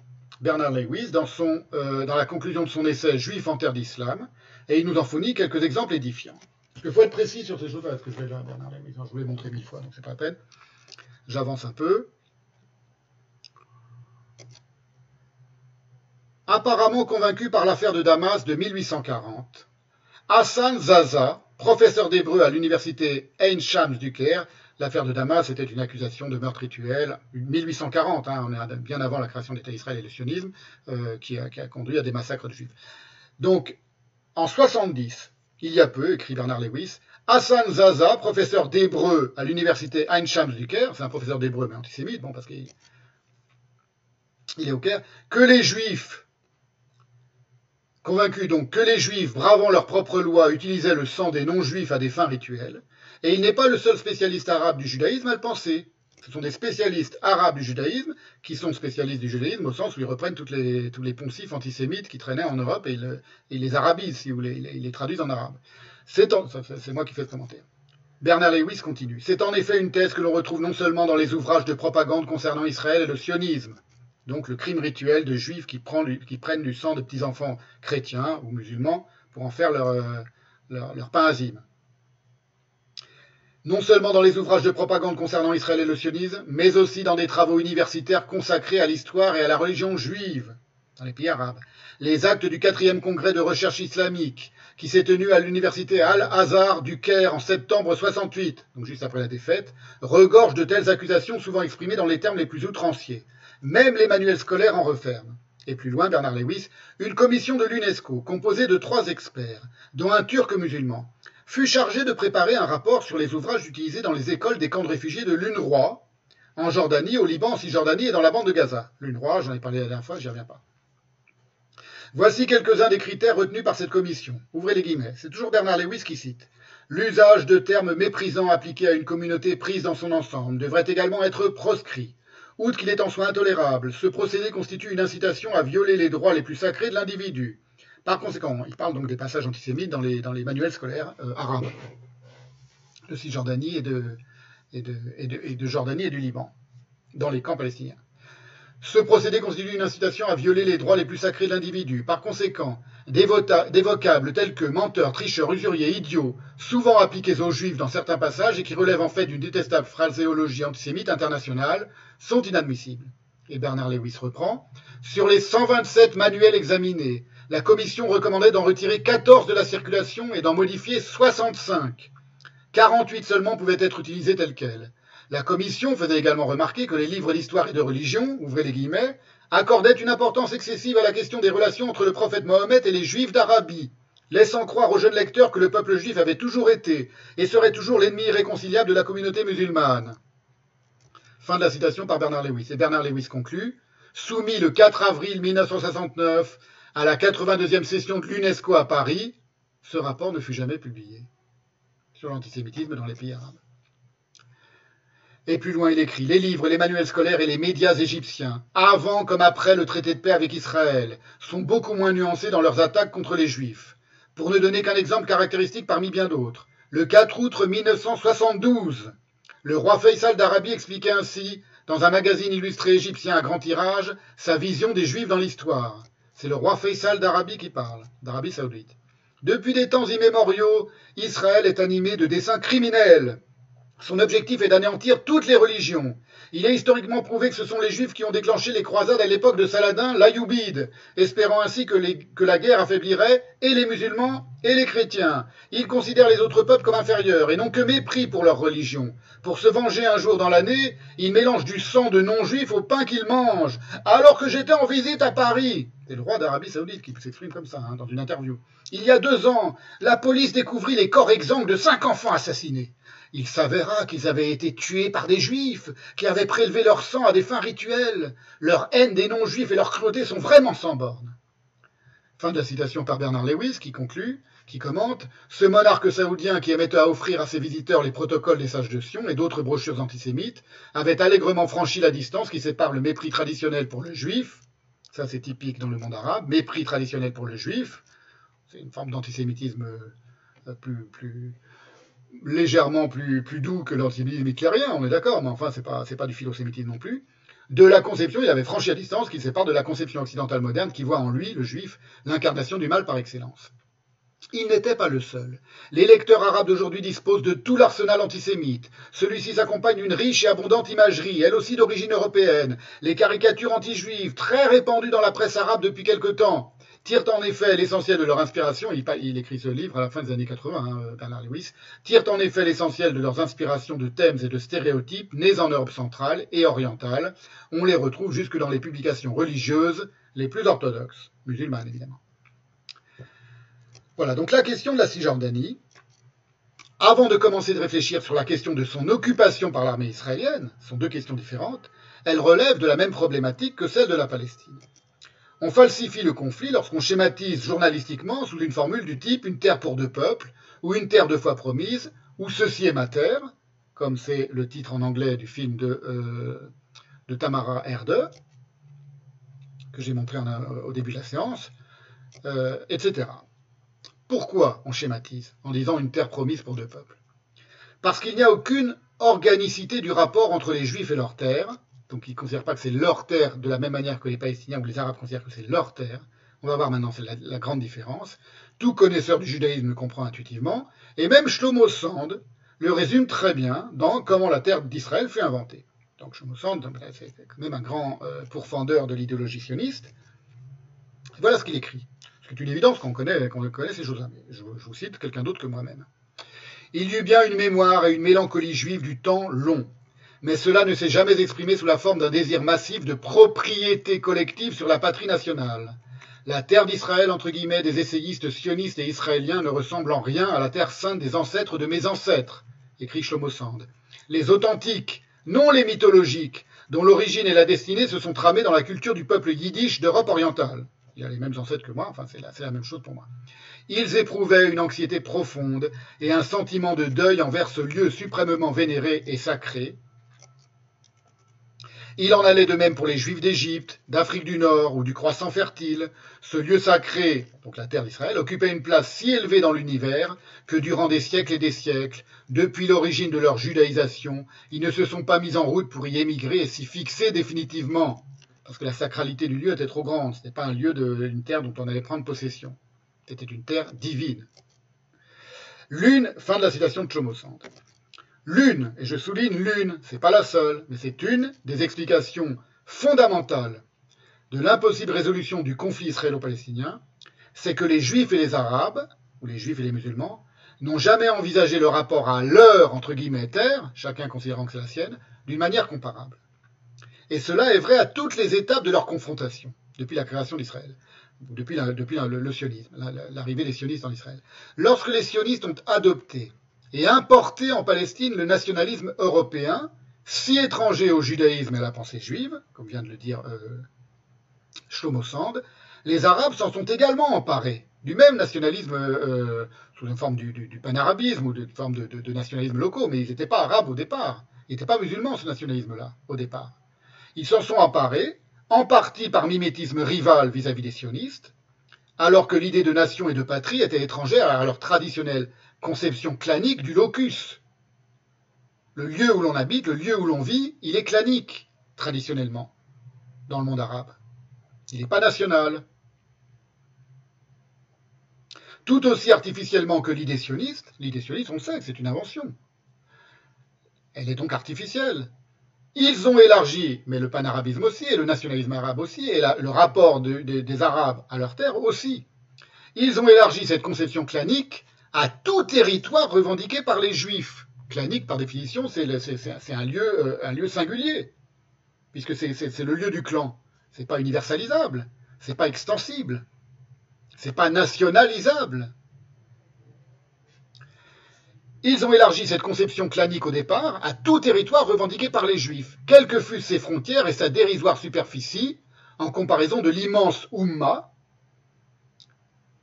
C'est ce qu'on a vu avec tous les plans de partage des années 37 et 47 qui ont tous été refusés, parce que c'était des Juifs qui les revendiquaient, enfin qui en voulaient une partie. Ainsi, par exemple, la Transjordanie ne fut à sa création nullement revendiquée comme patrie palestinienne. Ça leur a pas posé de problème qu'on donne toute une partie, une immense partie de la Palestine mandataire aux, aux Hachémites à la famille des, Hachémites de Jordanie. C'était des musulmans, donc ça allait. Ça ne posait aucun problème. Ils n'ont pas dit non, c'est notre patrie palestinienne. Après, oui, après, lorsque les, les, les, les Palestiniens ont été euh, expulsés par les Israéliens qui sont arrivés en Jordanie, ils ont essayé de prendre le pouvoir. C'était des, rivalités de, prise de pouvoir. Ce n'était pas l'idée que cette, patrie, c'était la leur, alors que où que ce soit euh, euh, où les Juifs s'étaient installés, ça faisait partie de la patrie palestinienne. Pourquoi? Parce que c'était les Juifs. Et les Arabes y incluèrent artificiellement tous les clans, enfin les Palestiniens, tous les clans et toutes les familles musulmanes auparavant si morcelées et si opposées les unes aux autres, selon le principe frelaté du panarabisme, qui lui-même est une invention artificielle complètement, euh, euh, chimérique, qui ne correspond à rien quand on, connaît le, quand on connaît le monde arabe, qui allait échouer concrètement à cause de son artificialité, mais en en excluant en retour radicalement les juifs. Donc le rapport des Palestiniens à cette terre de Palestine, il est tout aussi artificiel que le rapport des sionistes à la terre d'Israël. Artificiel, ça veut dire c'est une idée, et pas une réalité, en tant que patrie et en tant que nation. J'avais déjà cité l'analyse de Nathan Weinstock sur l'absence de toute conscience nationale en Palestine ottomane au XIXe siècle, avant l'arrivée des, des, premiers sionistes. Je vous la recite parce que c'est important d'avoir tout ça à l'esprit. La population de la Palestine ottomane, donc, dans l'Empire ottoman, 340 000 âmes, 340 000 âmes, c'était minuscule, en 1850, forment tous sauf une unité, divisés sur le plan confessionnel entre musulmans, chrétiens de diverses obédiences, juifs, également répartis, les juifs donc en communautés disparates, druzes, bahaïs, etc. Elle est tout autant sur le plan ethnique, aux Arabes autochtones, les citadins, les fellahs, les paysans, ou les bédouins, qui sont déjà trois types de populations différentes, viennent s'ajouter des immigrés, surtout musulmans, de toute provenance. Bédouins, Orani de Syrie, Transjordaniens, Géorgiens, Abkhaziens, Tcherkesses, Turkmènes, Grecs, Soudanais, Perses, Turcs, Bosniaques, Macédoniens, Algériens de la suite de l'émir Abdelkader, Arméniens, etc. La politique de peuplement du pays, issue de la pratique ottomane du surgun, c'est-à-dire l'incitation à la transplantation démographique, à l'intérieur même d'un territoire musulman, puisque dans l'Empire ottoman. Que Henri Laurence qualifie de recolonisation intérieure. Donc il y avait déjà des mouvements migratoires immenses dans cette petite Palestine avant que euh, n'arrivent les Juifs. Fut initié par Ibrahim Pacha, fils de Mohamed Ali, au cours des années 1830. Elle répondait à un double objectif, deux points. Pacifier et sécuriser les régions frontières ou en état de semi-dissidence.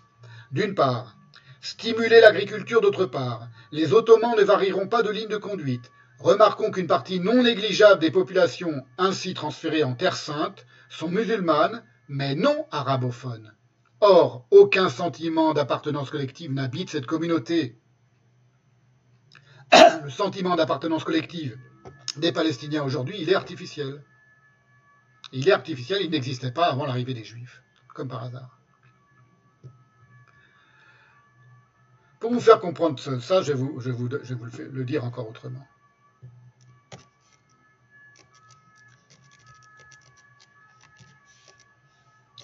Je vous montre une carte sous les yeux que j'ai composée moi-même.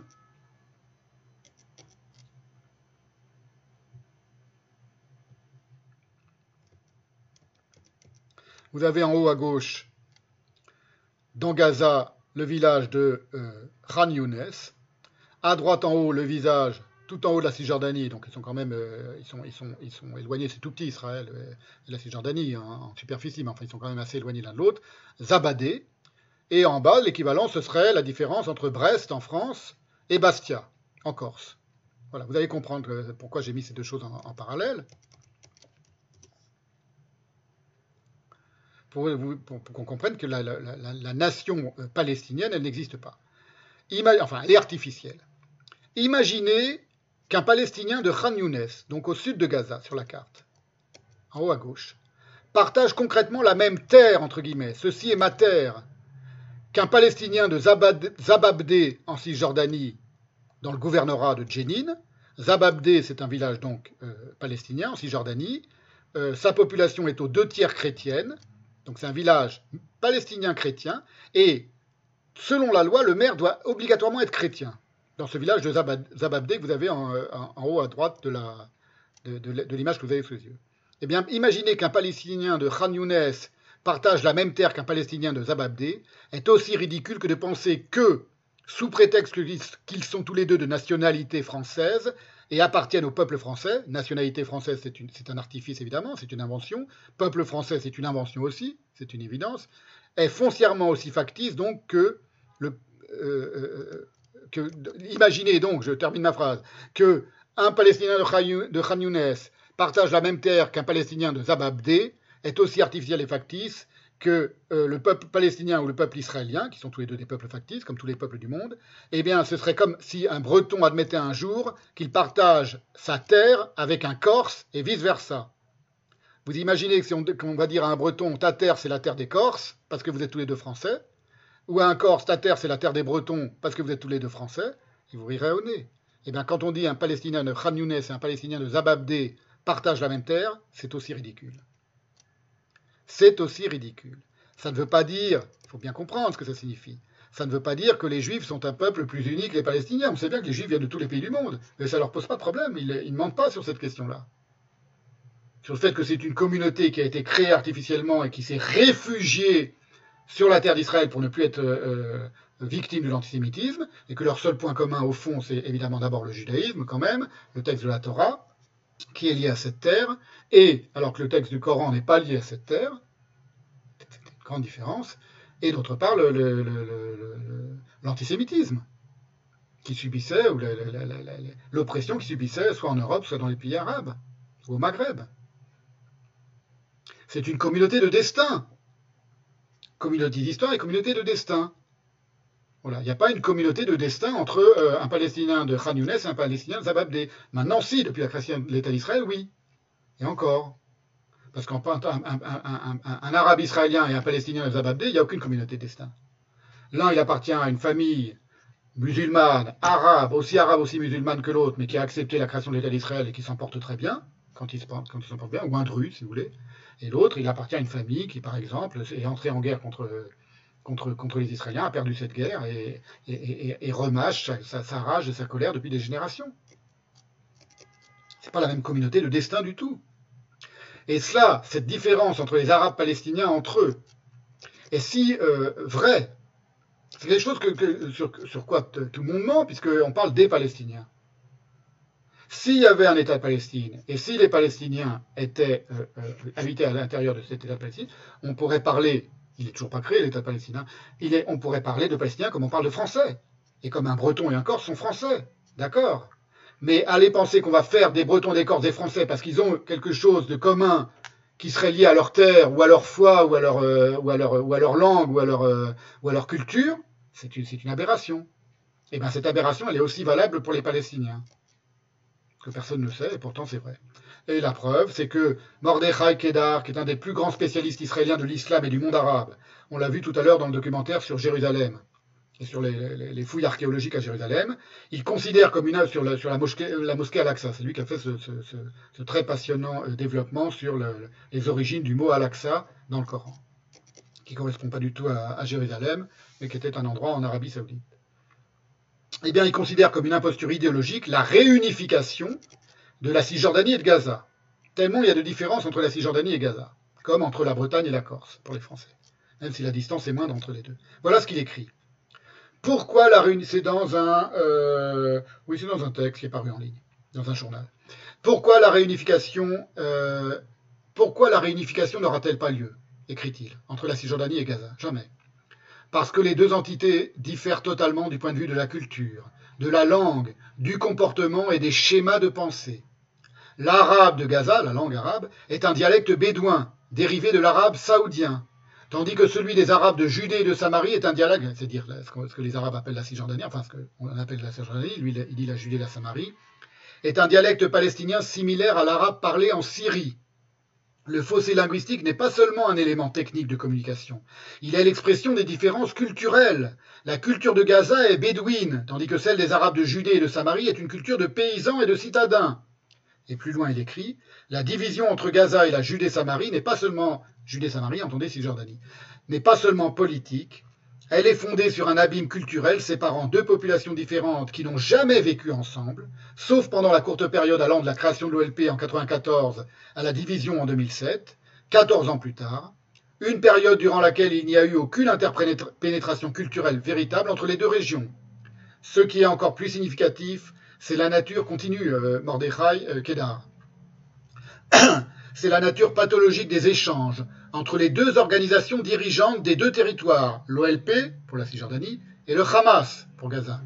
Les expressions qu'elles utilisent l'une contre l'autre sont les plus empoisonnées de la langue politique arabe. Traîtres, collaborateurs avec Israël, corrompus, suceurs de sang, police des frontières israéliennes et autres matraquages beaucoup plus malveillants, écrit-il. Et il continue. La colère et les rancœurs réciproques jouent également un rôle important. Les terroristes du Hamas se souviennent des tortures innommables qu'ils ont subies dans les cachots des forces de sécurité de l'autorité palestinienne, tandis que ceux de l'OLP ont le souvenir cuisant de l'année 2007, donc lorsqu'ils ont dû céder la place à Gaza au Hamas, où les terroristes du Hamas exécutèrent les membres des forces de sécurité de l'OLP sous les yeux de leurs familles et précipitèrent dans le vide les gens qui s'étaient réfugiés sur le toit des immeubles les plus élevés de Gaza. En outre, au Moyen-Orient, il n'y a pas d'oubli ni de pardon. On préfère attendre avec patience et vigilance le bon moment pour se venger et retrouver l'honneur perdu par la famille de la victime. Vous voyez, c'est des, coutumes, c'est des mentalités qu'il faut connaître. Le discours, fin de la citation de Mordechai le discours antisioniste ne peut que dissimuler cette réalité brute qui entrave depuis toujours toute solution diplomatique. Dans cette étude de 2019, que je vous ai citée tout à l'heure, euh, l'universitaire agrégé d'arabe, j'avais oublié de dire qu'elle était agrégée d'arabe, Sylvie Schreiby, a analysé et comparé les versions en arabe, en français et en anglais de la déclaration d'indépendance de la Palestine de 1988. Rédigée, je vous l'ai dit, à la demande d'Arafat par Mahmoud Darwish et traduite par Elias Sambar en français et Edouard Saïd en anglais.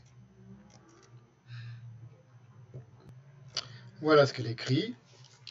Il s'agissait, donc avec cette déclaration d'indépendance de la Palestine, toujours pour vous montrer à quel point c'est artificiel. la notion de Palestine, la notion de, terre palestinienne. Il s'agissait de légitimer la mise en place d'un État palestinien, de montrer les liens historiques, spirituels et intimes entre un peuple et un lieu. Il fallait aussi offrir, par cette déclaration d'indépendance donc, aux destinataires palestiniens un système de valeurs à partager. Pourquoi? Parce qu'ils ne l'avaient pas au départ. Une sorte de miroir moral réfléchissant une image idéale à laquelle chaque citoyen pourrait s'identifier. Le texte est étiologique, comme le sont, selon Emmanuel de Jonge, les grandes déclarations, qu'il définit comme étant, et elle cite Emmanuel de Jonge, l'expression linguistique des fondements éthiques, politiques et philosophiques d'une société particulière à une époque donnée. Ces fondements que l'on pourra décrire en termes de représentation collective et de croyances partagées constituent le monde commun d'une société, c'est-à-dire ce qui fait l'identité collective de ses membres. Nous pourrons appeler l'ensemble de ces représentations la vision du monde, entre guillemets, de la communauté fin, de la citation de De Jonge, qui date de 2010, et fin de la citation de Sylvie Schreiby. Alors tout ce qu'elle dit est, très intéressant, c'est tout à fait vrai, et c'est vrai pour n'importe quelle autre euh, communauté nationale, c'est évident. C'est pas propre aux Palestiniens. Le, problème, le hic, si vous voulez, c'est que les Palestiniens ne le reconnaissent pas. Ils ne le savent pas et ils ne veulent pas l'entendre, ils ne veulent pas le savoir.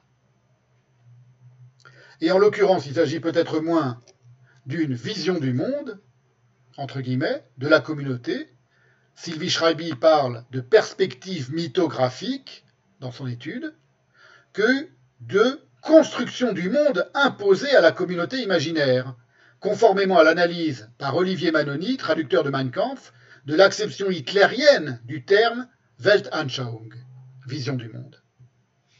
Voilà ce qu'écrit Olivier Manoni à propos de la Weltanschauung nazie, dans la pensée nazie on va voir que la, vision du monde palestinien de la Palestine, elle est beaucoup plus proche de la vision nazie que, euh, par exemple, d'une autre, autre, conception imaginaire.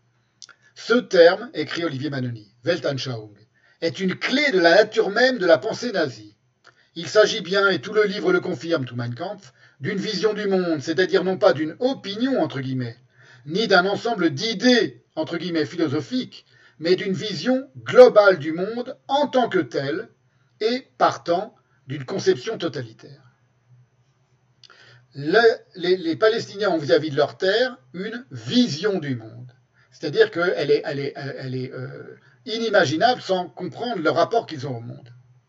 Et pas seulement à la terre, à la terre concrète, euh, euh, possédés ou le, par le paysan palestinien. Par le palestinien. Et elle insiste, Sylvie Schreiby, sur la construction associée au mot terre en arabe, comme en français, dans la traduction de Sambar de la déclaration de Darwish. Donc Arafat demande une déclaration d'indépendance pour la Palestine qui n'existe pas encore, pour commencer les négociations.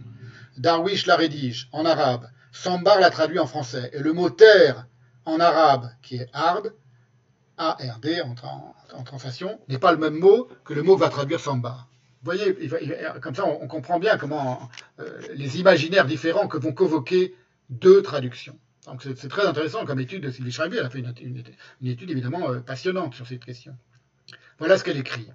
L'emploi très majoritaire du singulier hard, hard, je ne sais pas comment ça se prononce en arabe, mérite notre attention. Il désigne ici le sol, le terrain que l'on possède ou que l'on cultive. Quant à la forme plurielle, elle renvoie généralement au contexte politique et administratif, al-Aradi al-Murtala, les territoires occupés. La version française évoque de son côté la terre de Palestine, entre guillemets, terre entre guillemets, emploi très majoritaire, qui met en avant, comme pour le mot ard, l'idée d'un lien intrinsèque et inextricable entre le peuple et son pays. Un lien intrinsèque et inextricable entre le peuple et son pays, un attachement physique à la terre en tant que lieu et matière, mais aussi intime et identitaire, renvoyant à la terre des ancêtres, entre guillemets, à l'origine familiale, ethnique, historique. Fin de la citation de Sylvie Schreiby. Donc, cette notion de hard, je ne sais pas comment ça se prononce, si elle n'est pas artificielle, et qui peut nier l'attachement légitime de tout un chacun au terroir sur lequel lui et ses ancêtres sont nés Donc c'est pas ça, c'est pas artificiel. Elle masque en revanche les profondes et violentes dissensions des différentes sociétés palestiniennes. Parce que la terre, c'est pas la société. Et la terre, le terroir sur lequel on est né, ce ne sont pas les différentes sociétés palestiniennes. Alors, plus intéressant que le contenu formel en arabe de cette déclaration d'indépendance de 1988, qui est caricatural à force d'emphase et, et, de lyrisme de pacotille, dont Sylvie Schreiby note ce que la version en arabe doit au texte antérieur de l'OLP. Plus intéressant sont les coulisses de la rédaction. Mais d'abord, je vous cite quelques fragments de ces textes qui sont, euh, comme l'explique très bien Sylvie Schreiby, uniquement des reprises des discours antérieurs de l'OLP. C'est la déclaration d'indépendance de la Palestine, et en, réalité, c'est un tract de l'OLP, ni plus ni moins. Écoutez, ça s'entend à l'oreille. Ce discours, écrit-elle, entretient des relations interdiscursives avec des textes légèrement antérieurs. À titre d'exemple, on citera les dénominations du peuple palestinien telles qu'elles apparaissent dans la traduction française de la proclamation de l'OLP du 11 mars 1988, appelant au soulèvement. Donc vous comprenez le contexte. Les Palestiniens se dotent d'une déclaration d'indépendance pour pouvoir commencer de négocier avec les Israéliens. Cette déclaration d'indépendance c'est un, tract idéologique euh, intense, mais c'est surtout un tract qui reprend des euh, formulations de l'OLP au moment où elle appelait au soulèvement, et pas au moment où elle appelait à constituer une, déclaration d'indépendance de la Palestine. Par exemple, elle cite toutes les, toutes les, formules qui reviennent. Masse de notre peuple orgueilleux en lutte. Vous allez voir, donc, le, lyrisme de pacotille, c'est ça. Hein colosse du XXe siècle et artisan de la gloire, de la fierté de la dignité. On parle des Palestiniens. L'embrasement du soulèvement radieux et de sa flamme permanente. Notre peuple héroïque. Par la force et le combat opiniâtre et permanent, nos masses héroïques. Cette image sacrée de solidarité, d'entraide et de combat unifié. Masse colossale et combattante de notre peuple. Soulèvement total et impétueux. Notre peuple héroïque. Groupe de choc. Nos masses héroïques nos commerçants courageux et nos masses orgueilleuses. Nous sommes fiers des exploits de notre peuple. Les jours du soulèvement sont autant d'étapes, d'épopées et d'héroïsme de notre peuple contre l'occupation, ses colons et ses suppôts. Hommage à la femme qui donne généreusement à son peuple, à la mère, au père, aux hommes, aux jeunes filles, aux fleurs et aux lionceaux. La réalité. Donc ça, c'est la rhétorique rhétorique euh, arabe euh, de, dictateur arabe classique qui manipule les foules et qui prend son peuple pour des abrutis. Euh, tout simplement, il faut dire les choses comme elles sont. C'est du bourrage de crâne. on a eu la même chose en Europe pendant les guerres. On a eu la même chose partout. Mais il faut le reconnaître comme du bourrage de crâne. Il ne faut pas dire c'est la grande fierté du peuple palestinien, c'est la dépendance du peuple palestinien, etc. Non, c'est prendre, prendre le peuple palestinien pour des débiles mentaux. Il faut le savoir, les antisionistes et les dirigeants palestiniens et les, leaders du monde arabe en général prennent leur peuple pour de grands débiles mentaux. Ils les abrutissent, ils les infantilisent, ils les victimisent. C'est pas la faute des juifs et des sionistes, qui eux ne prennent pas leur propre peuple pour des, débiles mentaux. Ils ont tous les défauts, les Israéliens, Mais ils ne prennent pas le, le, le, peuple juif pour un peuple de débiles mentaux, ni le peuple israélien pour un peuple de débiles mentaux. Ils essayent, hein, Netanyahu, il essaye, il utilise tous les moyens de la communication moderne. Mais ça, c'est pas typiquement israélien, c'est pas lui qui a inventé ça. La propagande de, de, de communication moderne. Dans le cas de, l'OLP et de la Palestine, euh. Alors, la preuve, ce sont justement les coulisses de sa désastreuse rédaction de cette déclaration d'indépendance, qui est rapportée par Edouard Saïd, qui lui l'a traduit en anglais, euh, et que cite encore Sylvie Schreiby. Voilà ce que, dit Edouard Saïd. Yasser Arafat me tendit le brouillon de la version arabe de la déclaration d'indépendance et me demanda de la traduire en anglais. Elle avait été rédigée par le comité, comité palestinien, puis réécrite par Mahmoud Darwish, puis, hélas, couverte de nombreux ajouts ridicules et maladroits, ou bien avec. C'est Edouard Saïd, hein, palestinien, américain, pro-palestinien et, et, et, proche d'Arafat qui parle. De nombreux ajouts ridicules et maladroits, ou bien avait été l'objet d'effacements inexplicables. Plus tard, Darwish me rapporta que l'expression mémoire collective, entre guillemets, avait été rayée par le vieil homme, car, et nous étions tous deux d'accord, il avait trouvé l'expression trop poétique. Dis-lui qu'elle a un sens très sérieux et même scientifique, m'implorait Darwish. Peut-être qu'il t'écoutera. Il ne m'écouta pas, et je n'écoutais pas Arafat lorsqu'il voulut insérer d'autres expressions, souvent issues d'autres contextes, inappropriés. Fin de la citation de Edouard Saïd, qui cite Mahmoud Darwish, cité lui-même par Sylvie Schreiby. Toutes ces constructions idéologiques, qui ont rendu le pire service aux Palestiniens réels et non à leur fantasmatique peuple, puisqu'Arafat finira en 2001, on va le voir, par détruire toute éventualité de conclure la paix avec les Israéliens.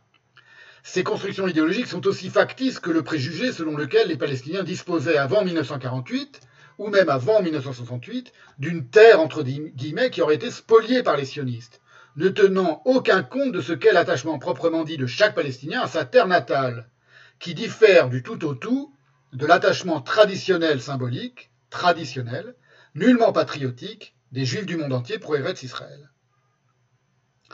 Ce que je dis là, ça, n'instaure aucune hiérarchie de légitimité dans cette distinction. Ce serait stupide de dire que le rapport des Palestiniens à leur terre natale, il est, il est supérieur ou inférieur au rapport des Juifs à Eretz Israël. C'est juste, c'est pas du tout le même rapport. Mais il importe de comprendre ce que j'ai déjà expliqué, à savoir que l'appropriation et la possession ne sont en rien équivalentes à, ce qui est le cas pour la, terre d'Israël, c'est quoi La promission. La terre promise, la terre d'une promission. Alors maintenant, on va s'intéresser à Eretz Israël, puisque pour les Juifs, vous le savez, la terre d'Israël, c'est Eretz. Aujourd'hui, Israël, on dit, on dit pas un Israélien, j'ai déjà dit, hein, il ne dit pas je vais en Israël ou je vis en Israël ou je rentre en Israël d'un voyage à, l'étranger, de touristique à l'étranger. Il dit je rentre sur la terre, à Eretz. Je rentre en Eretz. Donc le mot terre, qui est le mot hard, hard, qui peut être le même mot que le mot Eretz en hébreu, parce que le D, le, le D arabe, l'équivalent du D, le tzadik, euh, le tse en, hébreu sont peut-être, euh, on, on, étymologiquement, sont peut-être euh, comparables. C'est pas impossible. Voilà. Qu'est-ce que c'est maintenant que la terre pour un juif? Alors, on le sait, la terre d'Israël, Eretz Israël, en hébreu, était pour les juifs l'objet d'une promesse divine. Il y a une blague fameuse qui court en Israël, qui est reprise à leur compte par tous les antisionistes, qui seraient bien en peine d'amuser leur public s'ils n'avaient à leur disposition l'arsenal de l'autocritique judéo-juive, parce qu'il y a plein de blagues que les antisionistes reprennent pour se moquer des Israéliens et pour, pour contester aux Israéliens leur légitimité, sont toujours des blagues inventées par les Juifs, évidemment. Tiré du titre d'un ouvrage de l'essayiste donc Amnon Rav Krakotskin, qui est Dieu n'existe pas, mais il nous a promis cette terre. Ça, c'est une blague qui, qui, qui, fait rire tout le monde. Eh bien, figurez-vous que ce n'est pas qu'une boutade. Et on va le comprendre maintenant. Donc, maintenant, on refait un petit peu de pensée juive. On va aller dans, la Bible et dans, la question de euh, ce que c'est que la terre pour les Juifs et, du coup, pour les Israéliens. Je vous ai prévenu, ça va être une très longue euh, séance parce que euh, n'a pas fini. Je vais peut-être même devoir non seulement y passer ma journée, mais finir de l'enregistrer demain, donc peu importe. Je, fais des très longues séances parce que ce sont des unités de pensée, des unités de, cohérentes de réflexion, et que je, veux faire toute cette unité en la, déployer en une seule vidéo que vous avez, vous, à regarder évidemment en, un mois. Il hein. ne faut pas la regarder d'un coup, une telle vidéo. Ce serait inhumain de ma part d'exiger de, ça des gens qui, regardent ça.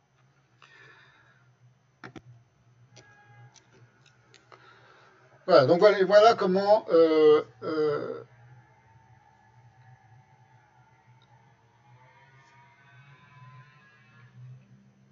Oui, excusez-moi. Donc j'étais en train de dire que cette phrase de euh, cette blague, Dieu n'existe pas, mais il nous a promis cette terre que, se disent les Israéliens, n'est pas qu'une boutade. La question pour les sionistes, majoritairement non croyants, ou du moins non pratiquants, comme les Israéliens aujourd'hui, ils sont majoritairement non religieux, non pratiquants, était celle de leur lien à un texte, avec un T majuscule, la Torah, et même à un mot, bien davantage qu'à un dieu ou un lieu, puisqu'ils n'étaient pas croyants. Le terme terre, Eretz en hébreu. Voilà, je vous le mets sous les yeux.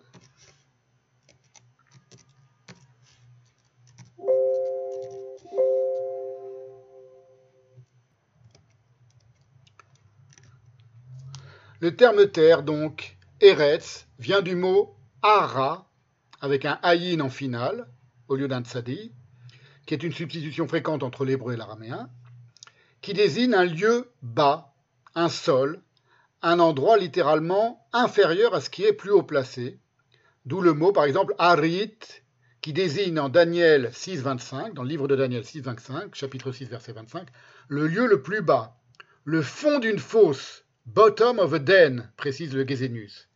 Ainsi traduit-on le mot Ara dans le verset de Daniel 2.39.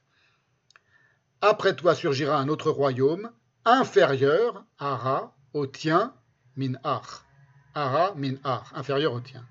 Tekum malchu achare ara, min ar, inférieur au tien.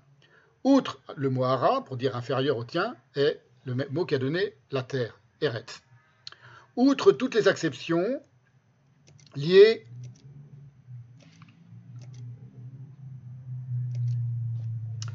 au sol, au pays, à la terre entière opposée au ciel, le mot Eretz désigne encore les habitants d'une région, tout particulièrement les pervers. C'est les habitants les plus bas. Je vous mets maintenant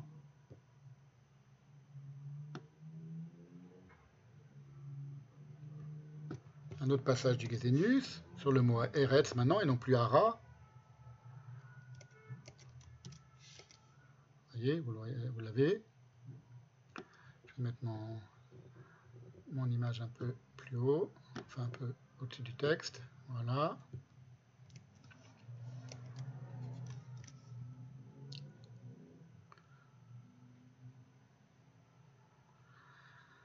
Donc, tout spécialement les pervers, specially of the wicked, précise le Gézénus, les méchants ou les pervers, qui cite à l'appui de cette idée le livre d'Isaïe en 11.4, il frappera la terre au rameau de sa bouche.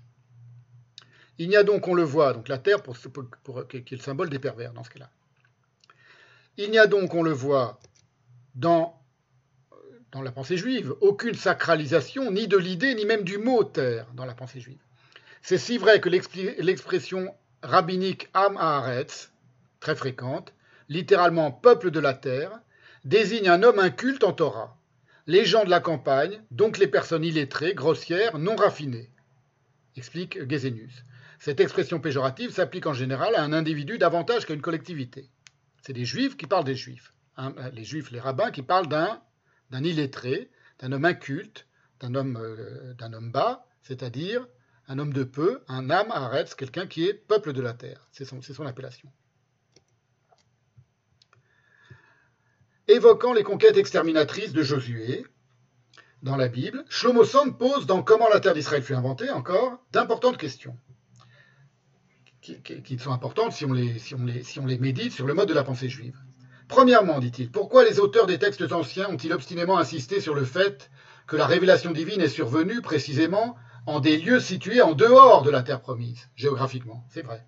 Deuxièmement, comment expliquer qu'aucun des héros de, l'épopée ne soit d'origine autochtone? Vrai. Troisièmement, Moïse, par exemple, il est, né en Égypte. Enfin, il est, d'Égypte, etc. Abraham, il n'est pas de Canaan, etc. Troisièmement, quelle est la finalité de la fomentation d'une haine si brûlante envers les indigènes?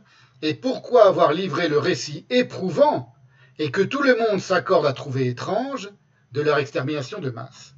Lorsque Josué est arrivé sur la terre de Canaan, il a exterminé toutes les tribus qui étaient là selon l'ordre de Dieu. Ce qui a étonné tout le monde. Qui a étonné tout le monde, c'est pas historique, hein, c'est une légende, c'est légendaire. C'est aussi légendaire que le voyage nocturne du prophète à Jérusalem. Mais dans, la pensée juive, ça pose question, gravement question. Il y a des milliers et des milliers de commentaires sur cette question et d'interprétations différentes. Anhistoriques, évidemment, et, et spirituelles. Quant aux mots, donc ce sont des questions que pose Chomosand et elles sont tout à fait euh, légitimes et intéressantes. Quant aux mots qui désignent la promission dans la, dans la Bible, la promesse, puisque la terre elle est promise, je vous remets un petit peu de un petit peu d'hébreu sous les yeux.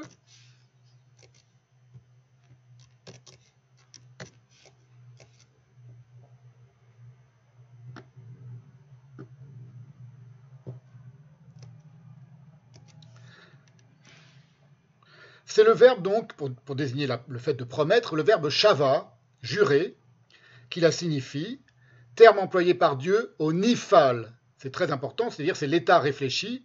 Nishbati, c'est-à-dire je me suis, lorsqu'il dit la terre que je, me suis engagé à donner à Abraham en héritage, il dit Nishbati, je me suis engagé par serment auprès d'Abraham. Par exemple, en Exode 33, pour qualifier Haaretz, la terre. La terre que je me suis engagé par serment à donner aux descendants d'Abraham. Donc la promesse, c'est ça, c'est l'engagement par serment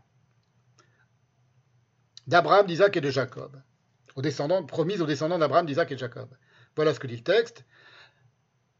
L'Éternel dit à Moïse, va, pars d'ici, toi et le peuple que tu as fait sortir du pays d'Égypte, monte vers le pays que j'ai juré de donner à Abraham, à Isaac et à Jacob, en disant, je le donnerai à ta postérité. Ça, c'est la traduction seconde, classique. Les Abraham, les Israël et les Jacob. Le verbe shava, jurer, donc promettre par serment, est de même racine que le chiffre, le chiffre sacré 7. On est en train d'examiner dans les, dans, les, linéaments les plus intimes, les plus, fins, ce que c'est que le rapport des Juifs à cette terre. Hein, vous comprenez? Le chiffre sacré 7 qui servait à garantir les pactes et les sacrifices.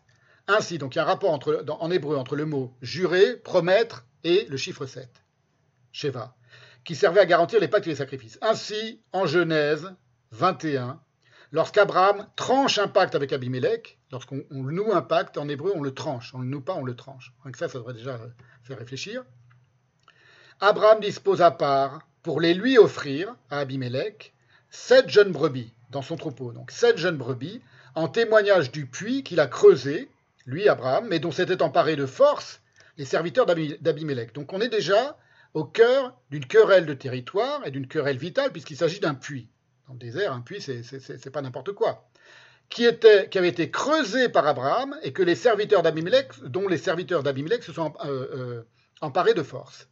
Abimelech vient et on tranche un pacte pour apaiser la situation, et Abraham lui offre sept brebis, jeunes brebis.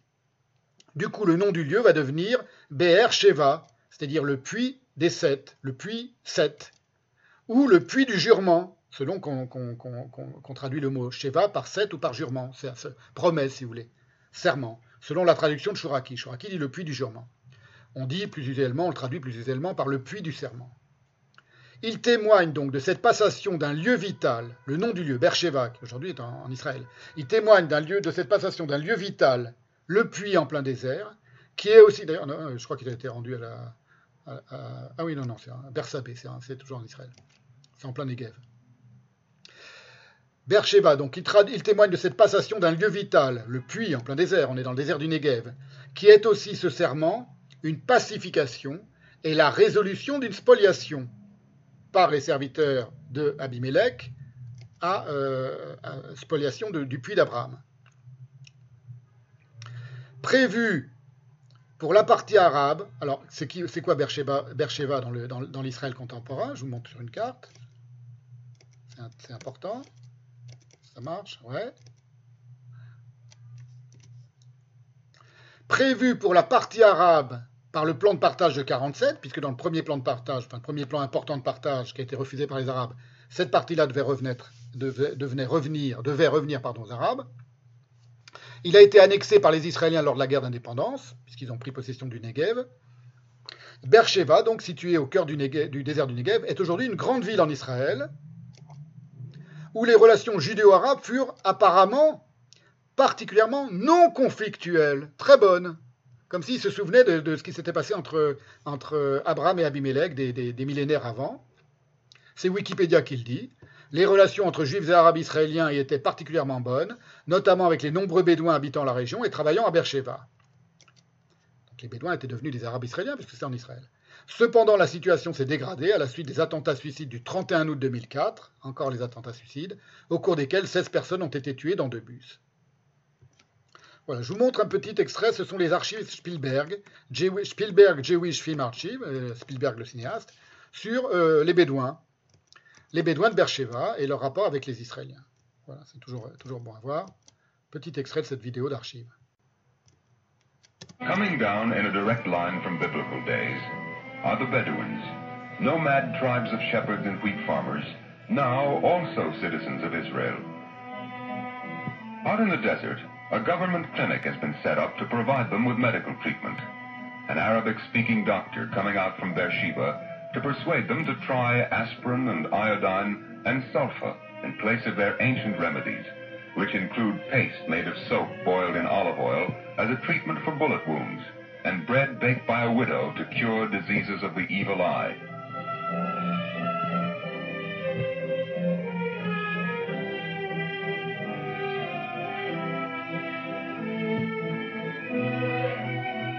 Once a week, the Bedouins desert their black tents in the wilderness and take to the road, whole families streaming in toward the market in Beersheba.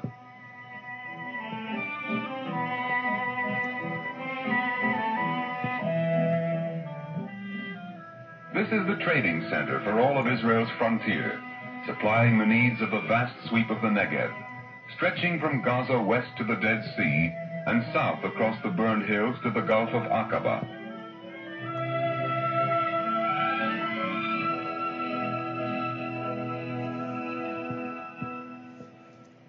The Bedouins and their camels make the marketplace a favorite class tour for the city's school children.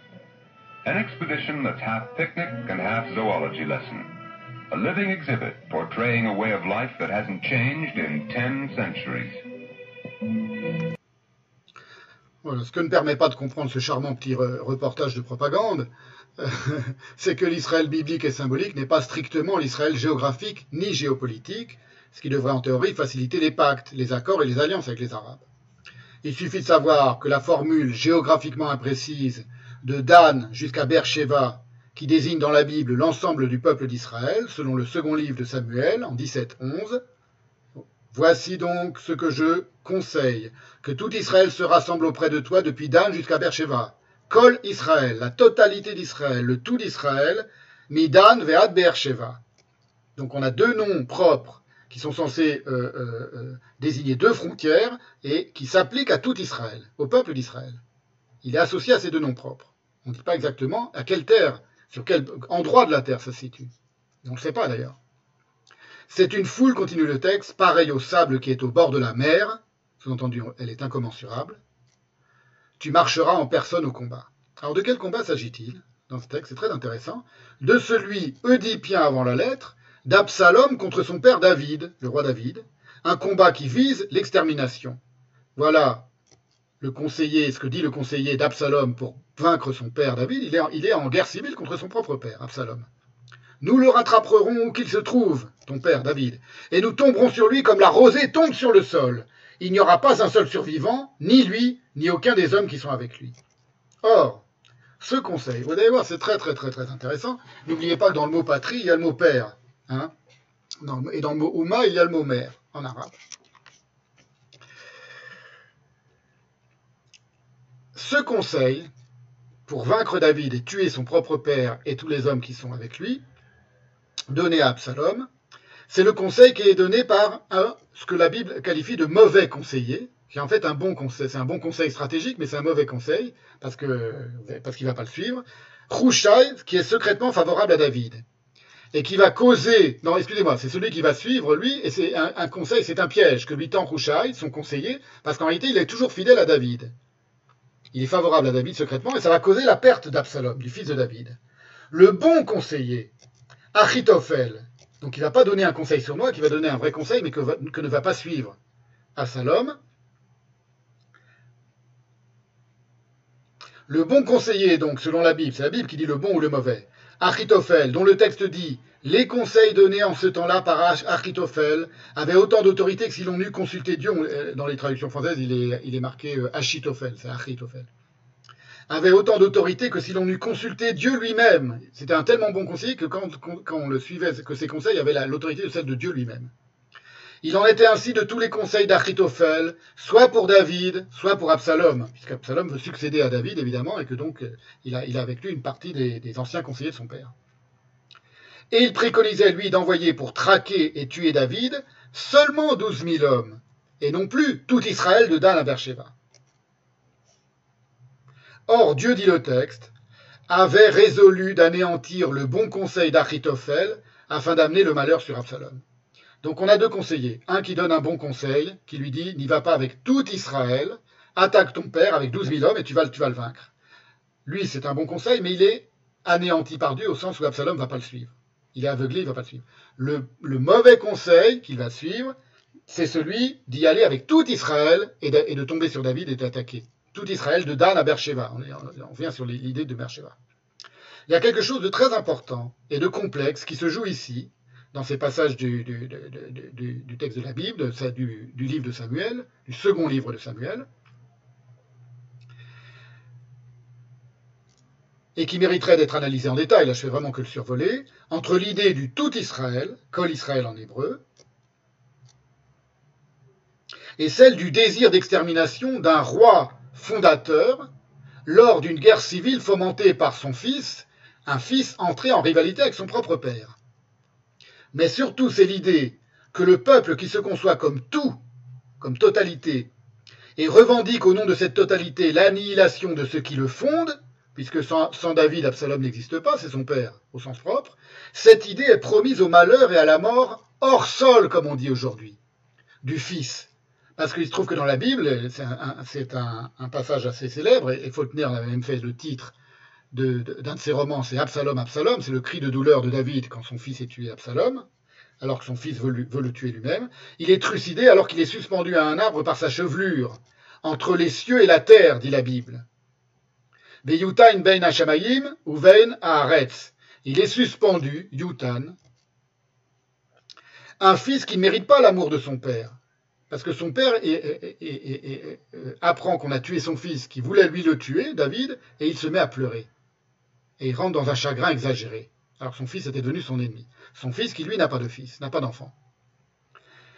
Donc un fils qui ne mérite pas l'amour de son père. Relisez les chapitres 16 à 18 du second livre de Samuel pour comprendre ces allusions à un conflit célèbre. Absalom, il est sans enfant, il est entravé donc dans sa posture de pur fils, il ne peut pas devenir père, il n'est pas devenu père, c'est pour ça qu'il veut tuer le père. Il déshonore son père en couchant à Jérusalem, parce qu'il a chassé David en prenant le pouvoir à Jérusalem, avec les concubines de son père. Il couche avec les concubines de son père. C'est de l'Oedipe avant, la lettre. Tandis que David, en bon père, en bon père juif, si j'ose dire, pleure abondamment et presque impudiquement la perte de son traître fils indigne. Pourquoi je dis impudiquement? Parce que les enfants d'Israël vont lui reprocher, vont lui dire il nous a fait la guerre, il a failli t'exterminer, il a failli nous exterminer, et maintenant tu le pleures parce que sous prétexte qu'on l'a tué, qu'on t'a redonné ta couronne. C'est son conseiller Joab qui va lui dire ça. Engageant donc tout Israël, l'expression tout Israël, Kol Israël, dans son combat parricide, Absalom, Avshalom, qui signifie en hébreu père de la paix, c'est extraordinaire, c'est-à-dire qu'il il, il, il, est, infidèle à son propre nom. Il n'est pas père et il ne veut pas la paix. Et il va en mourir, suspendu entre terre et ciel. Il n'a pas, de terre sur laquelle reposer ses pieds va attirer sur lui et sur tout Israël, qu'il entraîne dans sa guerre civile, le malheur et la mort. Ils prirent Absalom, le jetèrent dans une grande fosse au milieu de la forêt, et mirent sur lui un très grand monceau de pierres. Une fois qu'ils l'ont tué, les partisans de David, les soldats de David, tout Israël s'enfuit, chacun dans sa tente. Col Israël. La totalité d'Israël se disperse, elle a perdu cette guerre civile, et chacun retourne chacun dans sa tente. Et non plus tout Israël de Dan à Beersheba.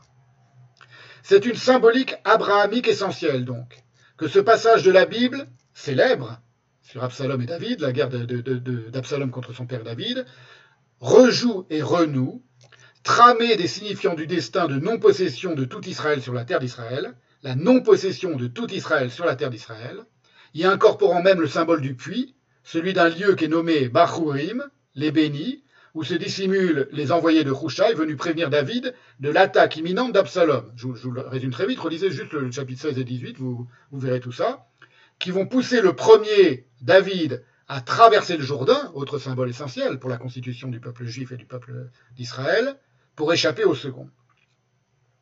À partir, fin de cette petite digression sur un passage biblique célébrissime, et où tous les éléments, tous les éléments de la non-appropriation, de la non-possession dans le rapport que, le peuple d'Israël a avec cette terre, Aretz, euh, sont, sont mis en place toujours en, référence au puits de Bercheva, le puits des sept, le puits du serment d'Abraham.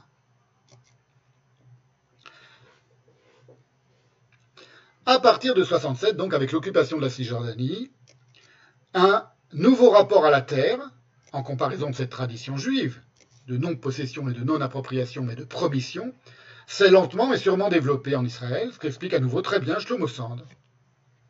Et il a parfaitement raison. Aussi étrange que ça, vous voyez, pour une fois, je ne. Enfin, c'est pas pour une fois, c'est quelqu'un de, de, de, profondément Après réflexion, si je devais discuter avec quelqu'un très sérieusement, peut-être même organiser une discussion en vidéo, je ne sais pas, je, verrai si je peux faire ça après, ah, bah, quand j'aurai terminé tout ceci, que ce sera avec Shomo Sand. Non, parce que c'est un Israélien, donc il, connaît mieux toute la question que n'importe lequel, euh, y compris les juifs français qui n'y connaissent rien, les antisionistes et qui mentent à tir larigot surtout, et puis parce que je pense qu'avec lui, euh, on pourrait avoir une discussion vraiment de grande qualité. Euh, sur le sionisme et l'antisionisme, ces choses-là. Bon, s'il accepte un jour, euh, j'organiserai peut-être ça. Aussi étrange que cela puisse paraître au lecteur israélien d'aujourd'hui, écrit Chomosand, depuis la fin du XIXe siècle et au moins jusqu'à la guerre de 67, dans la tradition sioniste, le concept terre d'Israël, entre guillemets, Eretz Israël, incluait toujours la Transjordanie et le Golan. La logique était élémentaire, et Ben Gurion l'a clairement formulée. L'opinion parfois entendue ici de Ben Gurion, y compris parmi des sionistes, selon laquelle la rive orientale du Jourdain ne ferait pas partie de la terre d'Israël, donc c'est devenu la Cisjordanie aujourd'hui, repose sur une méconnaissance totale de l'histoire et de la nature du pays. On sait que l'installation des Hébreux sur la rive orientale du Jourdain a précédé leur conquête de la partie occidentale du Jourdain. Excusez-moi, la partie orientale du Jourdain, c'est la euh, Jordanie d'aujourd'hui, la Transjordanie et la Jordanie d'aujourd'hui. La partie est donc du Jourdain. Il explique par là donc que l'Israël biblique, le grand Israël, ça allait jusqu'à Amman, ça allait très loin pour les sionistes. Et, c'est la meilleure preuve que les sionistes se sont contentés d'une partie de la terre d'Eretz Israël qui était beaucoup plus vaste que, euh, que, l'Israël contemporain. C'est très important parce que par exemple très récemment, euh, euh, Smotrich a fait une, a fait une conférence, est venu en France et a fait une conférence devant une carte qui a fait scandale, parce qu'il représentait toute la Jordanie comme étant faisant partie du Grand Israël. D'un point de vue biblique, c'est exact. Mais c'est la meilleure preuve que, l'Israël euh, réel, concret de l'État d'Israël aujourd'hui n'est pas l'Eretz Israël de la Bible. Il est beaucoup plus, réduit. D'après le mythe biblique, continue Shlomo Sand, deux tribus et la moitié d'une tribu d'Israël se sont établies à l'est, à l'est du Jourdain, donc aujourd'hui la Jordanie, où David et Salomon ont également exercé le pouvoir suprême. Aussi, du point de vue de l'histoire juive, entre guillemets, cette région ne revêt-elle pas moins d'importance que la rive occidentale du fleuve et évidemment que la plaine côtière de Palestine-Canaan, qu'est l'Israël contemporain, qui, comme l'on sait, n'intéressait pas particulièrement les fils d'Israël anciens. De plus, des considérations économiques ont montré l'intérêt de disposer de la maîtrise des sources d'eau sur les deux rives du Jourdain. Au commencement de l'imaginaire territorial de la nation, le fleuve ne faisait pas figure de ligne de séparation frontalière, mais apparaissait au contraire comme une voie rassemblant et unifiant deux parties d'une même terre, écrit Shlomo Sand. C'est ainsi que la terminologie admise et habituelle dans toute la littérature sioniste, scientifique aussi bien que politique, fait référence à la terre d'Israël occidentale, en hébreu, entre guillemets, et la terre d'Israël orientale, à l'est du Jourdain, aujourd'hui la Jordanie.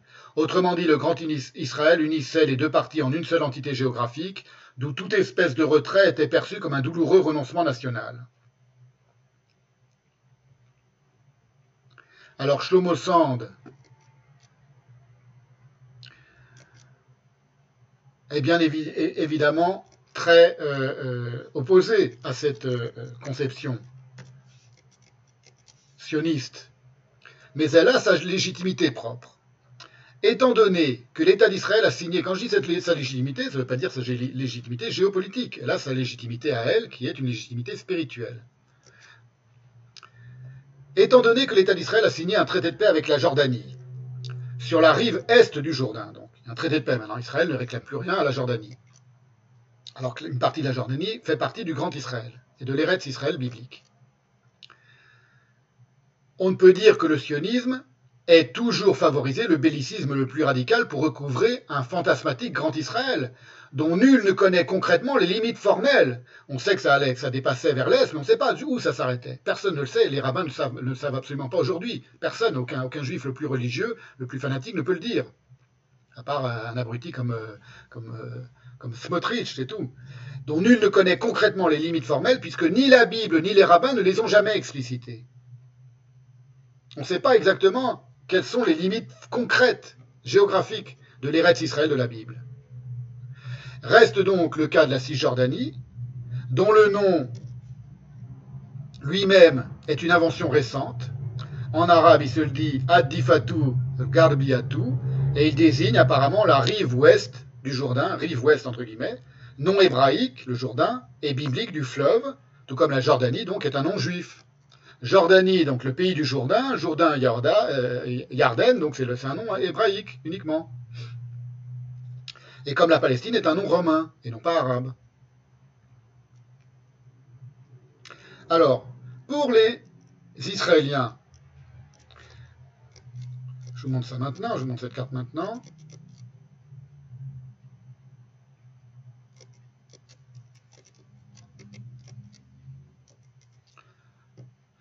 Pour les Israéliens, plus cohérents dans leur toponymie, la Cisjordanie s'appelle pas du tout Cisjordanie, c'est-à-dire ce qui est séparé de la Jordanie. Elle s'appelle bibliquement, comme Israël s'appelle Israël, la Judée-Samarie, Yehuda Veshomron en hébreu. Et on comprend bien qu'il n'est nul besoin d'être un suprémaciste, euh, raciste et fanatique. Vous avez là la, Cisjordanie avec les noms des tribus d'Israël qui l'habitaient. Vous voyez? Cette partie en, jaune pâle, c'est la, la, Cisjordanie d'aujourd'hui. Pour les Israéliens, c'est la Judée et la Samarie, qui est son nom biblique. Nul besoin d'être un suprémaciste, entre guillemets, raciste et fanatique pour, prendre en considération la légitimité spirituelle, attention, ou même historique, ou même géographique, de la relation des Juifs, J-U-I-F-S, avec la Judée. C'est le même mot.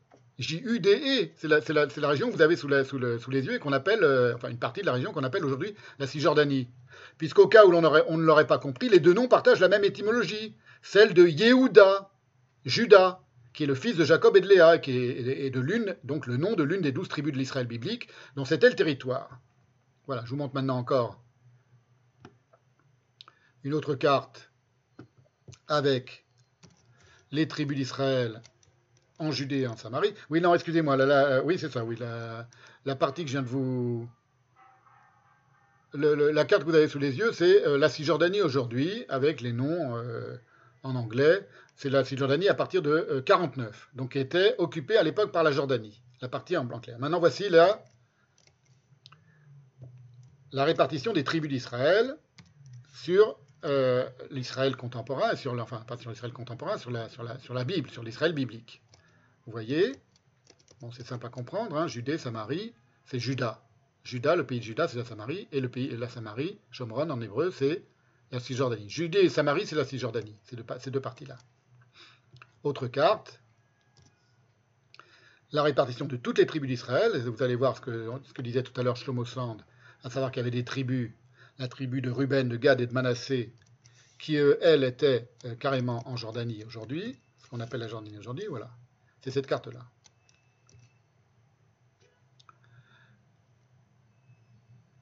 Il faut donc, donc l'idée que la Judée a quelque chose de juif, euh, c'est pas entièrement une, c'est pas entièrement farfelu. Il faut donc distinguer deux choses la légitimité d'une présence juive en Judée-Samarie et la dureté de l'occupation et de l'écrasement de la population palestinienne en Cisjordanie occupée par Israël et jamais annexée. Elle n'a toujours pas été annexée. Peut-être que ça va se faire, euh, mais pour l'instant, elle n'a pas été annexée. C'est-à-dire qu'Israël ne s'est pas décidé. Elle n'a jamais dit cette partie est israélienne. Contrairement, par exemple, au Golan ou à Jérusalem-Est. Jérusalem-Est, immédiatement, Israël l'a annexé, a dit c'est Jérusalem réunifié. Ce sera pour, toujours la capitale éternelle, c'est pour ça qu'il dit éternelle, du peuple juif. Voilà, le Golan s'est annexé parce que même si après, si un jour il y avait la paix, au bout de 50 ans de paix, on peut le rendre à la Syrie, pourquoi pas? Vous voyez, ces, choses-là se, ces choses-là sont toujours discutables. Mais le Golan, c'était une question de sécurité absolue, c'est-à-dire c'était un, haut lieu, il était hors de question de le rendre à la, Syrie, sauf dans le cas d'un accord de paix ultra, ultra verrouillé qui aurait garanti à Israël que la Syrie plus jamais ne l'attaquerait du haut du Golan. Bon, ça s'est pas fait, donc le Golan est devenu israélien. Cette distinction, donc, entre d'une part la légitimité de la présence juive dans ces territoires et dans la Cisjordanie et l'occupation et la dureté de l'occupation, elle se retrouve dans les deux mots utilisés en hébreu pour désigner ce qu'on nomme en Europe les colonies. En Europe, on dit les colonies et l'occupation, qui sont des termes évidemment nullement neutres et qui sont chargés d'un fort signifié péjoratif. Alors, je vous remets, pendant, que je vous explique cela, la première carte, qui est la carte de euh, que je peux vous mettre comme carte? Qu'est-ce que j'ai d'autre comme carte? Bon, non, on arrête les cartes et on va faire un peu d'hébreu, d'hébreu euh, biblique et moderne.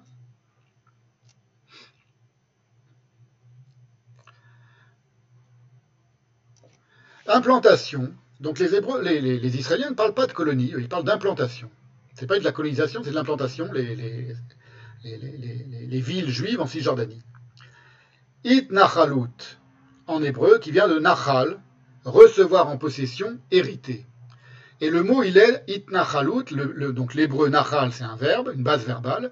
Là, itnachalut, c'est un mot qui est substantivé à partir du verbe décliné à ce que l'on appelle dans la grammaire biblique le euh, itpael, ou la grammaire euh, israélienne, le itpael, c'est-à-dire c'est l'équivalent du réfléchi, et qui peut exprimer une réciprocité. Par exemple, ils se regardent au réfléchi, ils murmurent entre eux, par exemple. C'est le, cas, c'est ce que désigne le hitpalel.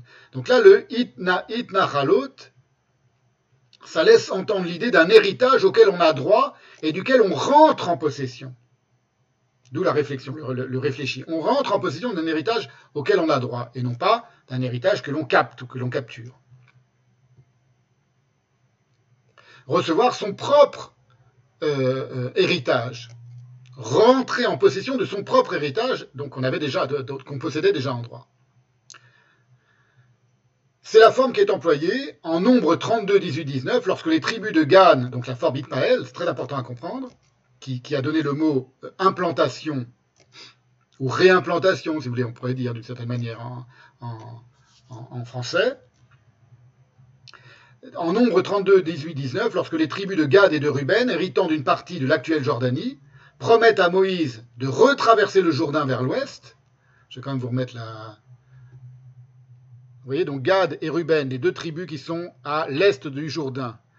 Elles sont passées à l'est. Moïse leur dit c'est là que vous serez. Et ils, font une promesse à Moïse. Ils disent nous allons repasser à l'ouest pour t'aider à conquérir les territoires de l'ouest du Jourdain quand nous serons en Canaan pour, euh, euh, qu'on puisse mériter notre, héritage. Ils auraient pu s'installer et abandonner leurs frères euh, hébreux. Non. C'est très important, vous allez voir.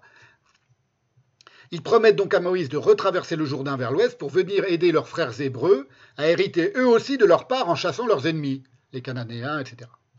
Nous ne retournerons pas chez nous, disent-ils, les, deux, membres des tribus de, Ruben et de Gad. Je vérifie que vous, voyez bien tout sur l'écran, oui. Nous ne retournerons pas chez nous avant que chacun des Israélites ait pris possession it nachal, de son héritage, nachalato en hébreu. Et nous ne posséderons rien avec eux de l'autre côté du Jourdain, ni plus loin, puisque nous aurons notre héritage de ce côté-ci du Jourdain, à l'est. Donc ils disent, nous allons combattre avec vous pour que vous ayez votre héritage, mais ce ne sera pas notre héritage, notre héritage, il est de ce côté-ci du Jourdain. On reviendra après euh, euh, nous réapproprier, nous réimplanter dans notre, d'où le mot itnachal, nous réimplanter dans notre héritage que tu nous as donné. L'onachouv, El Beiteinu, nous ne retournerons pas vers nos maisons, Ad Itnachel, avant que nous n'ayons réimplanté Bnei Israël, les fils d'Israël, Ishnachalato, chacun, chaque homme selon son héritage ou sa possession. Cette notion d'un héritage que l'on recouvre en droit et non par accaparement, c'est ça qui est important à comprendre, conformément à la justice divine donc, puisqu'en l'occurrence l'héritage il est l'objet d'une promission, il est lié à une parole divine. C'est tout, ce que je suis en train de vous dire. Il faut vous rappeler ce qu'on a dit tout à l'heure sur le droit international, qui est une fiction. Et tous les arguments de Raphaël Drey, qui étaient très sensés. une justice que l'on peut éventuellement assister de ses propres forces, cette justice divine, mais qui est d'abord divine, elle apparaît cette notion clairement énoncée dans un autre emploi, Oïd Pael également, de Nachal, c'est en Isaïe 14, concernant la prophétie du retour des exilés à Babylone et leur triomphe sur leurs persécuteurs. L'Éternel, dit Isaïe, aura compassion de Jacob. Son choix se portera encore sur Israël, et il leur accordera du repos sur leurs terres. Les étrangers se joindront à eux, ils se rattacheront à la famille de Jacob. Vous voyez, c'est une promesse de retour qui est toute pacifique. Les étrangers se joindront à eux, ils se rattacheront à la famille de Jacob, des peuples les prendront et les conduiront chez eux, et la communauté d'Israël prendra possession d'eux. Veit nachalum, Beit Israël, dans le pays d'Éternel, eux, c'est qui Les Babyloniens qui les ont emmenés en, en, exil et en esclavage. Elle va prendre possession d'eux, elle fera d'eux des serviteurs et des servantes, ils retiendront prisonniers ceux qui les avaient déportés, et ils domineront sur ceux qui les opprimaient. Il y a deux idées qui sont contenues. Un, une idée, on va, on va, on va pacifier, les étrangers se joindront à nous, on va vivre pacifiquement, et on va renverser la domination, parce qu'on va dominer ceux qui nous ont dominés avant. C'est un retour de domination. Ce n'est pas un impérialisme, ce n'est pas une colonisation. Dans l'impérialisme, dans la colonisation, l'impérium s'étend sur des gens qui leur ont rien demandé. Rappelez-vous la seconde séance de ce séminaire, la troisième séance du séminaire, qui vient de paraître en papier, qui s'appelle Gober le Globe. Je la montre maintenant parce que vous savez, je vais faire une petite vidéo très rapide sur, sur l'apparition du séminaire en papier. C'est, le, c'est le, la séance, le volume numéro 3, vous voyez, où j'explique toutes ces choses-là pour qu'on comprenne la différence vraiment entre un colonialisme, un impérialisme et une promission, et une implantation, une réimplantation. Ce n'est pas une colonie, une implantation juive. Alors, en 67, évidemment, bien des Israéliens connaissent par cœur ces versets, euh, ceux qui sont religieux, ceux qui connaissent parfaitement la Bible, mais tous, évidemment, c'est des choses qu'on apprend à l'école. Euh, en 67, ils connaissaient ces versets et tant d'autres par cœur. Et leur courte histoire, si violente et si difficile aux Israéliens, puisqu'on n'était qu'en 67, s'y rattachait émotivement, comme elle se rattachait à la ville de Jérusalem qui est si importante pour la mémoire juive. Maintenant, l'occupation, au sens violent. On a vu tout à l'heure un Israélien qui disait on est une, greffe, on on peut pas nier, on est, nous, en tant qu'on est descendants d'Européens, on est une greffe dans cette région entourée de 100 millions, de millions d'Arabes qui nous détestent, euh, et, on on peut pas nier l'enfer de cette occupation, qui est un fardeau, le fardeau de l'occupation, pour nous les Israéliens. L'occupation au sens violent, dont la possibilité toujours en suspens est comme incluse dans celle de la possession héritée, c'est le mot kivouche, en hébreu, kivouche, ce verbe qui provient d'une autre racine biblique également, qui est le verbe kavash.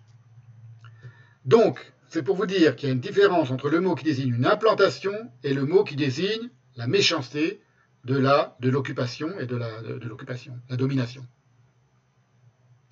Un des premiers sens du verbe, c'est fouler, piétiner, mais avec l'idée, euh, une idée annexe de, pro, de, protection, qui est indiquée immédiatement par le Gézénus qui cite Zacharie 9.15.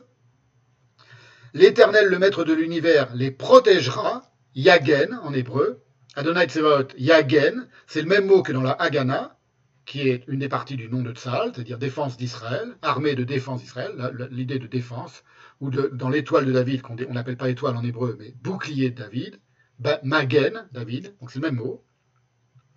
L'Éternel les protégera, et il précise, euh, pardon, ils, dévoreront, ils écraseront, vekaveshu, même mot que pour dire ils occuperont, les pierres de la fronde.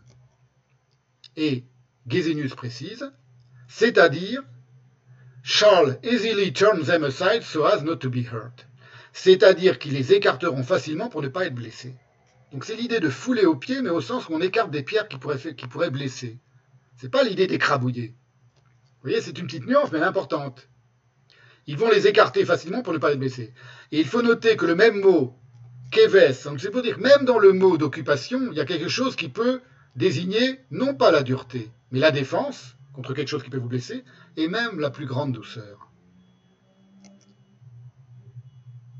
Parce que keves, avec les mêmes lettres, prononce différemment, mais en, hébreu c'est une, langue consonantique, l'hébreu biblique, donc c'est le même mot, ça désigne aussi la plus douce des créatures, l'agneau, keves, Kivouche, c'est l'occupation. Keves, le fait de fouler aux pieds. Keves, c'est l'agneau.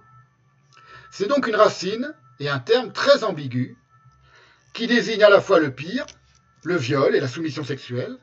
Kivouche, c'est ça, hein, c'est le viol d'une femme, la soumission sexuelle d'un être ou d'une femme.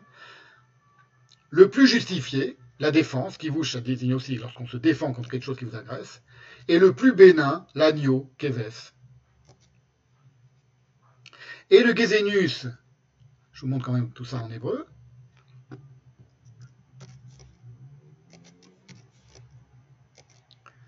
Et le Gesenius, pour ceux d'entre vous qui lisent l'hébreu,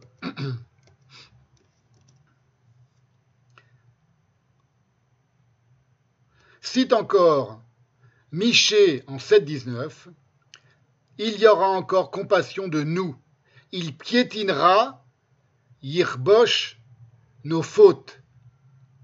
Onoteinu. Yirbosh onoteinu, c'est-à-dire Dieu va piétiner quoi? Nos fautes. Pas il va piétiner l'innocent, pas il va nous piétiner, nous écrabouiller. Il va piétiner nos fautes. C'est-à-dire, explique euh, euh il les ignore. Il ne s'en venge pas. Disregard them does not avenge them. Enfin, bien sûr, le mot qui bouche, qui bouche, s'applique à toutes les formes de subjugation et de soumission aussi, donc il y a aussi de la violence dans le terme, une acception violente, plusieurs acceptions violentes, parlant des bêtes par exemple, que l'on soumet, que l'on domine, des ennemis que l'on soumet, que l'on domine, des esclaves que l'on soumet, que l'on domine, et euh, de la femme que l'on viole, comme en Esther 7-8, dans le rouleau d'Esther, Aman tombe sur le lit où se trouvait Esther, le roi dit, est-ce aussi pour conquérir la reine avec moi dans la maison? Pour conquérir, occuper, il emploie le terme l'irbosh, le même mot, pour, violer la reine, pour, pour, conquérir la reine, traduit Shuraki. Voilà, je ne relève toutes ces, fluctuations des mots employés aujourd'hui dans un sens profane en Israël, c'est-à-dire pour, parler de l'occupation en Cisjordanie, qu'afin de rappeler que si les Arabes en général se conçoivent intrinsèquement comme des conquérants, pourquoi j'insiste sur ce mot à mot biblique, ce mot à mot hébraïque et dans, la pensée juive et dans la conscience juive, pourquoi les choses sont tellement euh, euh, nuancées et vont pas immédiatement dans le sens de la, de domination, au sens de, l'imperium euh, romain, ou au sens où Heidegger dit que la brutalitas, c'est pas un hasard si c'est un mot romain, si c'est un mot latin, et du latin impérial.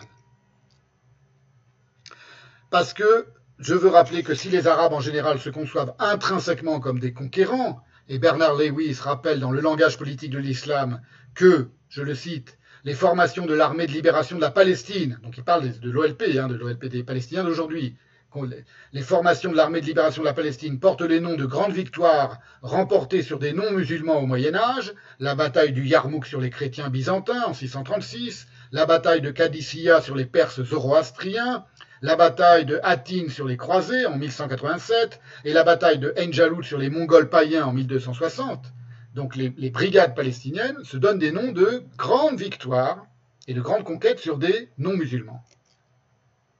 Il n'en est pas de même des juifs, et que l'une des apories de la situation en Cisjordanie, y compris aujourd'hui, réside dans cette double inconscience de part et d'autre.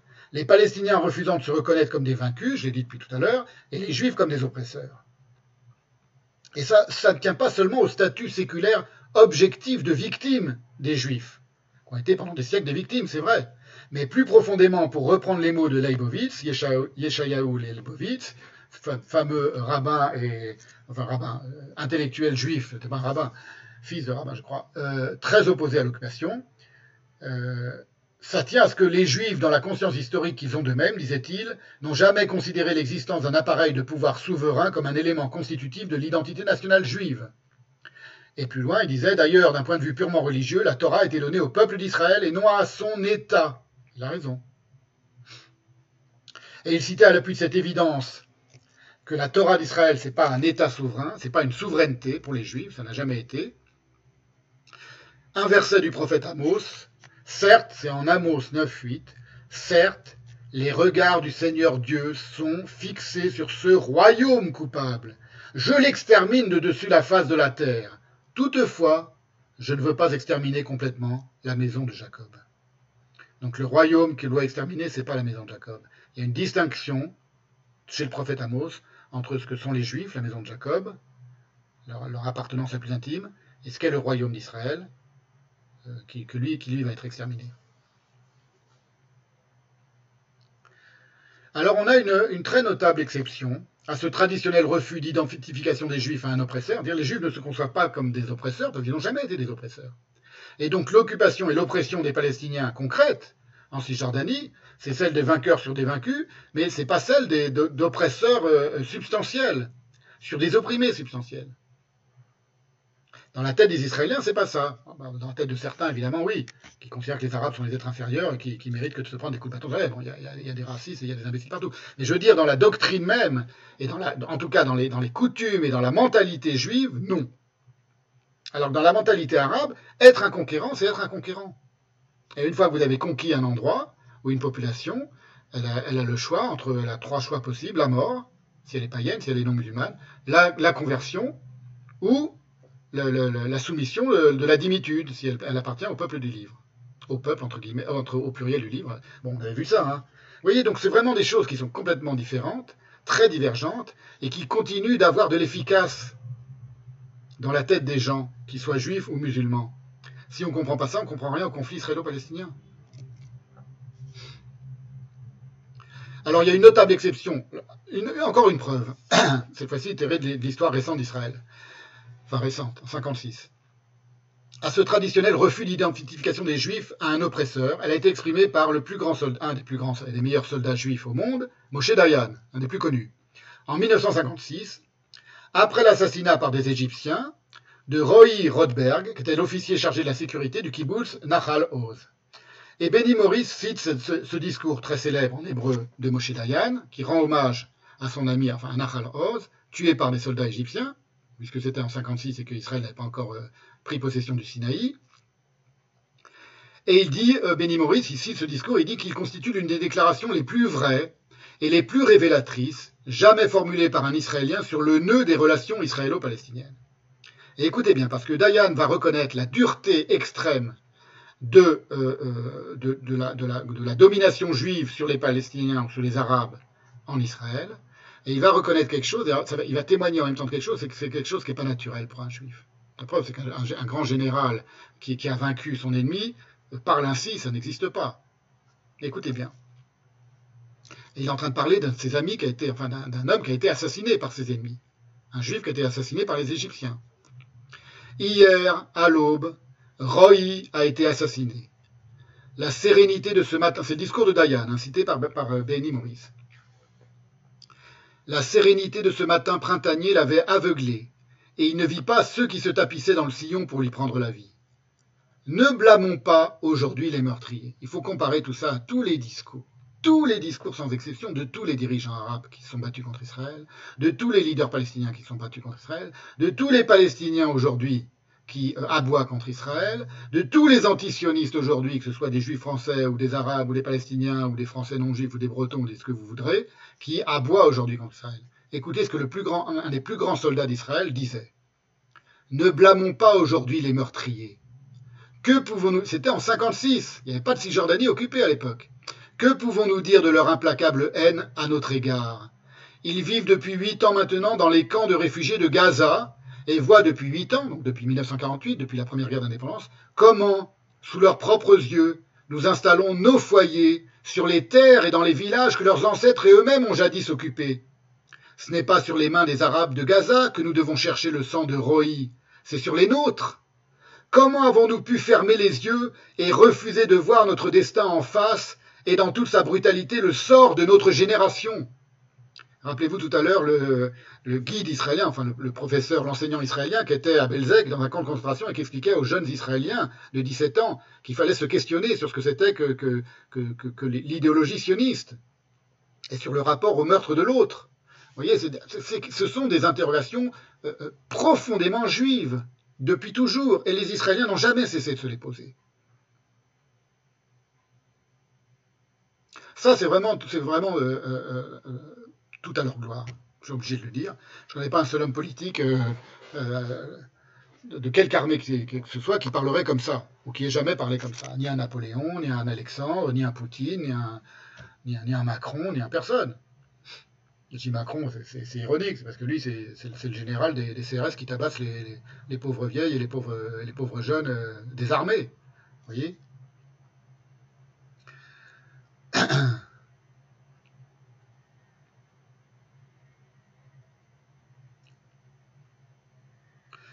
Ce n'est pas sur les mains des Arabes de Gaza que nous devons chercher le sang de Rohi, c'est sur les nôtres.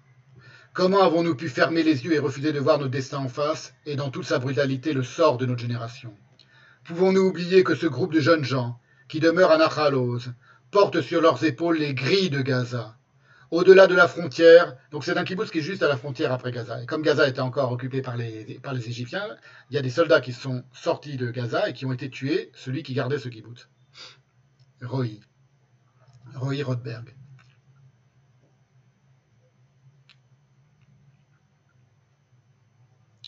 Au-delà de la frontière, roule une mer de haine et de vengeance, une vengeance qui guette le jour où le calme lassera notre vigilance, le jour où nous écouterons les émissaires de l'hypocrisie vénéneuse, il parlait de l'ONU, nous appeler à déposer les armes.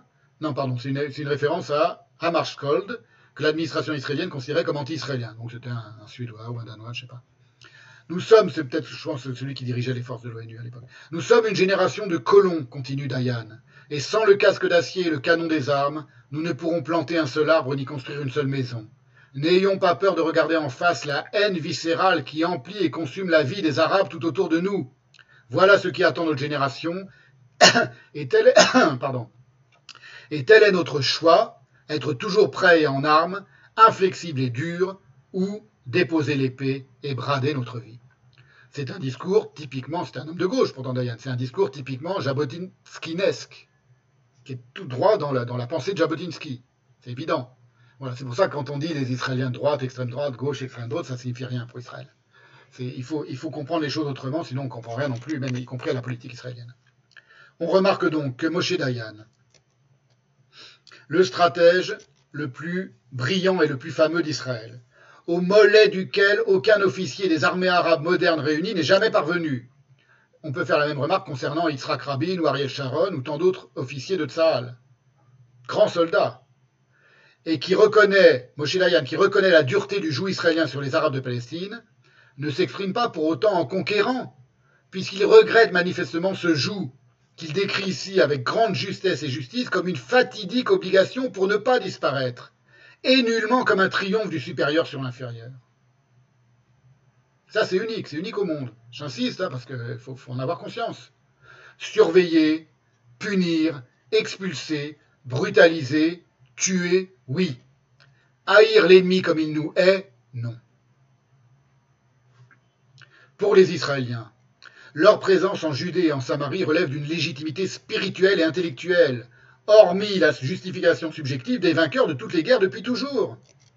Parce qu'il faut remettre les choses maintenant dans le contexte. Qu'est-ce que c'est qu'un vainqueur dans une guerre Depuis toujours? Lorsque deux nations se disputent le même territoire, et que l'une des nations agresse l'autre pour lui ravir ou, de son point de vue à elle, pour lui reprendre ce territoire, puisqu'elle se dispute le même territoire. Mais que cette nation qui fait la guerre à la première pour lui reprendre un territoire perd lamentablement cette guerre. Il est sinon logique, du moins conforme aux lois de toutes les guerres de l'histoire, auxquelles la justice humaine est parfaitement étrangère. Il n'y a pas de justice dans la guerre. Pas une question de justice. Il n'y a pas de justice entre, l'Ukraine et la, et la Russie. Il y en a un qui va gagner, et puis c'est comme ça. On peut dire, oui, il y a une injustice puisque c'est Poutine qui a envahi. Oui, mais c'est parce que vous commencez la guerre quand Poutine a, envahi l'Ukraine. Vous la commencez pas avant, lorsque Poutine avait prévenu l'OTAN, etc. On connaît tous les débats actuels qui, qui, ont lieu. Et c'est vrai pour toutes les guerres. Si on, remonte suffisamment dans le temps, euh, la légitimité, elle passe d'un côté ou de l'autre. Vérité euh, euh, au-delà des Alpes et mensonge en deçà. Ou, vice-versa, disait Pascal. Ça, c'est une vérité absolue de toutes les guerres. C'est qu'il n'y a pas de vérité dans la guerre. Il n'y a pas plus de justice dans la guerre que de vérité. Ça n'existe pas une guerre juste. Elle est juste du point de vue de celui qui, qui l'a fait pour lui. Et elle est juste du point de vue de son adversaire qu'il a fait pour lui. Pour les, pour les leur, cause est juste. ils ont raison. Pour eux, elle est juste. De leur point de vue, elle est juste. Et les Israéliens ont raison, de considérer que la leur est juste aussi. Donc c'est pas ça la question. C'est ce que je vous disais tout à l'heure, moi ne cherche pas à décider qui est le bon et qui est le méchant. Évidemment je suis, pro-israélien. Je suis pour que les Israéliens gagnent contre les Palestiniens et contre les, armées arabes. Sinon, euh, euh, il n'y a plus d'Israéliens. Et puis de toute façon, je suis pour. Je suis pour que les Juifs se défendent, je suis pour que les Juifs aient un État, je suis, heureux que les Juifs aient cet État juif. Donc j'en reviens aux lois universelles de la guerre, et je vais vous donner un exemple plus... Je vous mets la photo après. Donc on a deux nations qui se disputent un territoire. Le territoire il est contesté. Une des nations fait la guerre à l'autre pour essayer de reprendre ce territoire ou de, l'obtenir pour elle seule. Elle perd cette guerre, lamentablement. Il est, sinon logique du moins conforme aux lois de toutes les guerres de l'histoire, que la nation victorieuse obtienne comme butin le territoire contesté.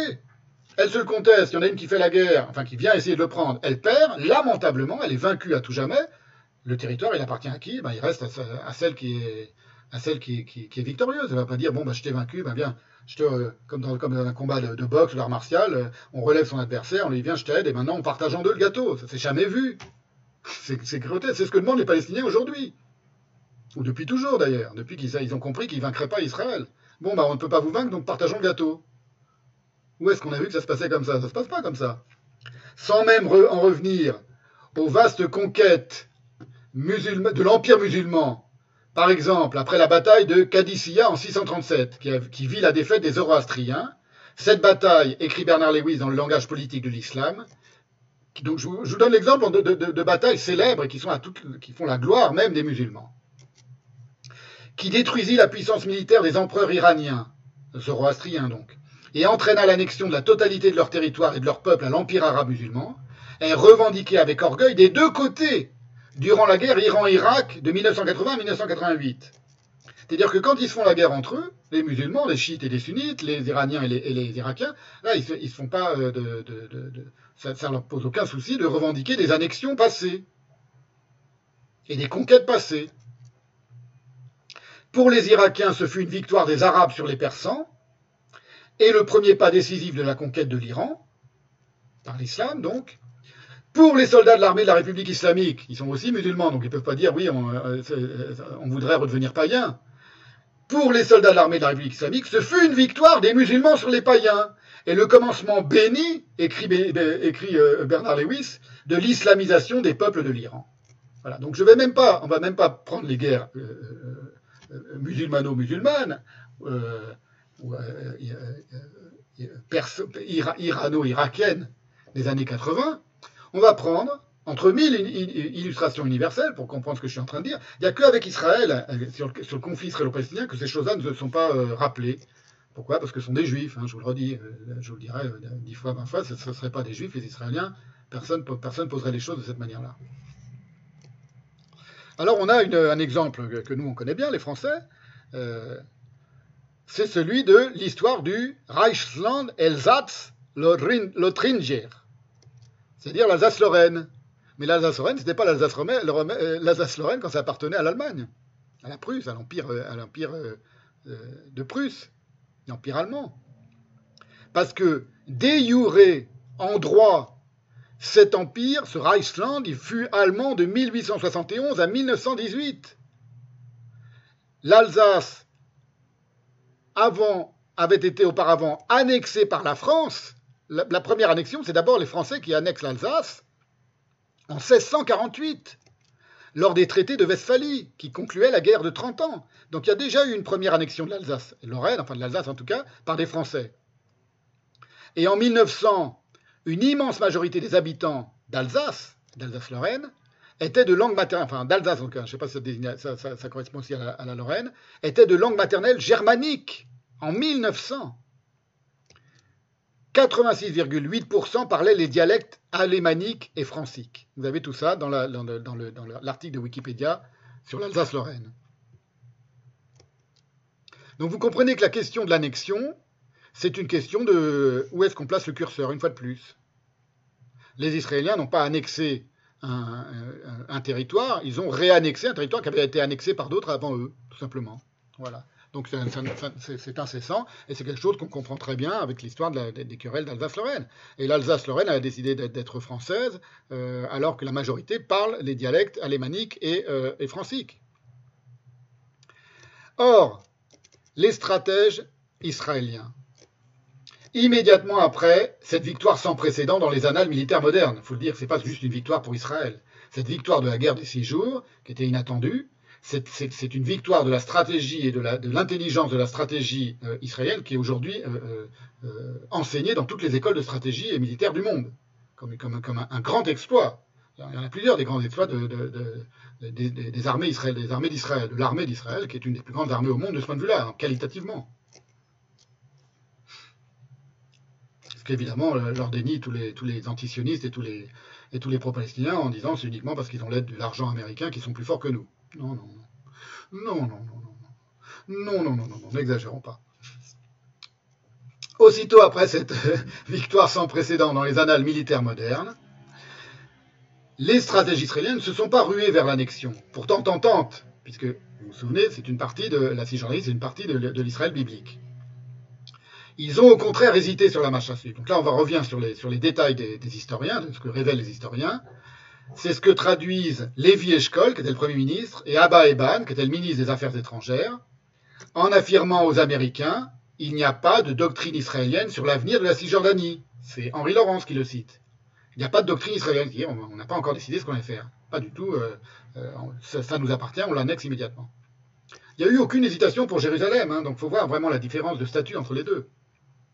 S'ils avaient voulu et décidé et désiré l'annexer, exactement comme ils considéraient que Jérusalem était juive, avec raison d'ailleurs, euh, ils auraient annexé la Cisjordanie et puis on n'en parlait plus. J'ouvre une parenthèse qui est, polémique, mais finalement qui est, euh, rationnelle. C'est que, je le dis maintenant parce que je ne sais pas sinon si je le redirai euh, dans, ce séminaire, il, est, probable que la, bonne solution à faire, pour éviter tout ce qui, tout ce qui s'est en suivi, alors on ne sait jamais, hein, dans l'histoire, comme je le disais tout à l'heure, on construit des, châteaux en Palestine, donc on ne sait jamais si ça aurait marché ou pas. C'était immédiatement après la victoire de 1968, de annexer immédiatement toute la Cisjordanie et d'organiser un très vaste transfert, au sens des transferts des, Allemands des Sudètes, euh, le plus pacifique possible, mais un transfert extrêmement euh, euh, rigoureux et vigoureux de toute la population arabe de Cisjordanie, donc c'est injuste, hein, mais un transfert, un transfert de population, c'est pas fait pour être juste, c'est fait pour éviter un génocide ou pour éviter des massacres ou pour éviter la perpétuation d'une guerre euh, euh, ad infinitum, comme c'est le cas aujourd'hui, ou d'une guerre, etc. Et de tous les envoyer en Jordanie. Et la Jordanie devenait l'État de Palestine. Parce que euh, démographiquement, il, sans demander son avis à Hussein, il venait de perdre la guerre, c'était terminé. Si les Israéliens avaient fait ça immédiatement après 68, transfert de population, exactement comme les transferts de population entre l'Inde et le Pakistan qui ont lieu juste après la Seconde Guerre mondiale, donc qui ont été faits, je vous, le répète, pour éviter qu'un conflit dure des siècles, ont des racines les Palestiniens, c'est vrai, ils, sont là depuis des, siècles, leurs parents, leurs grands-parents, leurs eh ben, ils feront comme ont fait, moi, mes ancêtres à moi, par exemple, ma grand-mère euh, euh, paternelle qui se souvenait avec nostalgie de la Pologne de son enfance et de la rivière où elle se baignait, elle disait pas, aller reprendre la Pologne aux Polonais, ou on va aller reprendre et on va aller envahir la Pologne, réenvahir la Pologne pour qu'elle redevienne juive. Non, c'était fini. Yiddishland était mort et enterré, aucun juif n'a voulu récupérer l'Yiddishland. Eh ben, on les aurait déplacés, le plus pacifiquement possible. Probablement que ça serait fait très facilement parce qu'ils étaient complètement choqués, évidemment, abasourdis et qu'il n'y avait plus aucune possibilité de résistance. On, ferme la, frontière euh, hermétiquement. L'État d'Israël devient l'État d'Israël avec la Cisjordanie, la Judée-Samarie qui rentre dans l'État d'Israël. La Jordanie devient l'État de Palestine et c'est terminé, on n'en parle plus. Après, s'ils veulent faire la guerre, c'est comme la Syrie ou le Liban qui continuent de faire la guerre à Israël, mais enfin Israël serait protégé. Il n'y aurait plus de problème palestinien. Les Palestiniens auraient leur pays. Ils auraient leur État. Et leur État, c'était tout à fait légitime, y compris d'un point de vue palestinien, c'est que c'était un État dans lequel la majorité de la population parlait la même langue, pratiquait la même, euh, religion, avait les mêmes coutumes entre les Jordaniens et les, les Palestiniens de Jordanie et les Palestiniens de Cisjordanie. La seule différence, c'est qu'ils vivaient à 50 km auparavant les uns des autres. C'est tout. C'était beaucoup moins injuste que le déplacement des Pakistanais et des Indiens euh, lors, de, lors de, ce transfert de population-là, ou les Grecs et les Turcs, ou les, Allemands et, les, des Sudètes en Bohème. C'était beaucoup plus simple à organiser. Il est, probable que ça aurait, peut-être, peut-être pas. Peut-être qu'ils seraient acharnés à continuer de essayer de, réenvahir Israël. Mais pour Israël, ça aurait été, euh, c'était terminé le fardeau de la Cisjordanie. Ça devenait, ça devenait Israël. C'est une solution. Alors il se trouve que j'ai vu une conférence, je termine là-dessus, où euh, un ancien, euh, je, me souviens, plus, un Israélien qui est un ancien, qui parle très bien français, qui est un ancien, un ancien ambassadeur d'Israël en France, je crois. C'est pas Uri Avneri, c'est un autre. Eli Barnavi explique que juste après 68, euh, les Palestiniens ont fait des avancées. Les leaders palestiniens ont été voir les Israéliens, enfin, été voir les Israéliens, ont fait des propositions en disant venez, vous nous aidez à renverser le régime d'Hussein. Et que les euh, Israéliens ont refusé. Et je crois qu'une des raisons pour lesquelles les Israéliens ont refusé, c'est parce qu'ils ont dit si on, renverse le régime, tout était, ils, pouvaient faire ce qu'ils voulaient les Israéliens à l'époque. Hein. Ils avaient gagné la guerre de six jours, là, ils pouvaient dans la région, ils pouvaient faire absolument tout ce qu'ils voulaient. Enfin, fomenter tout ce qu'ils voulaient. Il faut toujours prendre des pincettes quand on dit ça en histoire, rien n'est jamais décidé. Mais euh, ils ont refusé parce que euh, l'une de leurs idées, c'était qu'on on renverse Hussein maintenant, on, offre la Jordanie aux Palestiniens, et euh, qu'est-ce qui va se passer dans 60 ans? Ils vont faire eux-mêmes peut-être renverser, et on aura fait tout ça pour rien.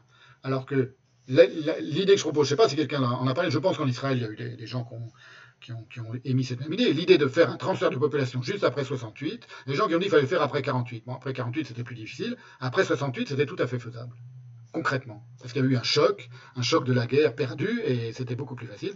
Et c'était pas du massacre, c'est pas du génocide, c'est même pas du nettoyage ethnique. C'est on termine le combat et on termine le, on termine la, le bellicisme, c'est tout. Vous devez, vous devez déménager, comme quelqu'un qui a une maison, il, y est depuis des siècles, et puis on construit une autoroute, l'État lui dit, ben, vous devez déménager, on détruit la maison, on lui offre une autre maison ailleurs, il n'a pas son mot à dire. Il faut savoir que pour régler les, les, les, les, les peuples n'ont pas leur mot à dire lorsque les guerres se déclenchent, et les peuples n'ont pas leur mot à dire lorsque les paix se concluent. Parfois, il ne faut pas écouter un peuple pour faire la paix. C'est comme ça. Il ne faut pas écouter une, une certaine population. Il ne fallait pas écouter les Allemands des, des, des Sudètes qui n'avaient aucune envie de quitter les Sudètes. Sinon, il n'y aurait pas eu, il y aurait, de. C'est juste une, hypothèse comme ça, une réflexion comme ça purement abstraite, géopolitique abstraite. Moi, je pense que ça aurait été la, meilleure chose à faire. C'est fini, c'est trop tard, on revient pas en arrière, l'histoire ne repasse pas les plats mais il n'est pas impossible que ça aurait arrangé beaucoup de choses. Ça aurait empêché, empêché le bourbier dans lequel on est aujourd'hui hein, dans la région. Peut-être. Donc j'en étais à l'idée qu'il n'y a pas de doctrine israélienne sur la Cisjordanie, c'est-à-dire qu'ils ne savaient pas quoi faire de la Cisjordanie. Vraiment au sens propre. Voilà ce qu'écrit Henri Laurence. C'est dans la question Palestine, volume 4. En ce qui concerne la Cisjordanie, aucune décision n'a été prise. Soit on maintient ses liens avec la Jordanie, les liens de la Cisjordanie avec la Jordanie, soit on établit un régime d'autonomie avec union économique avec Israël, autonomie palestinienne, donc ils avaient cette idée-là. Rusk demande si l'on ne peut pas prendre en compte le souhait de ses habitants, Rusk c'est un des négociateurs américains, je crois.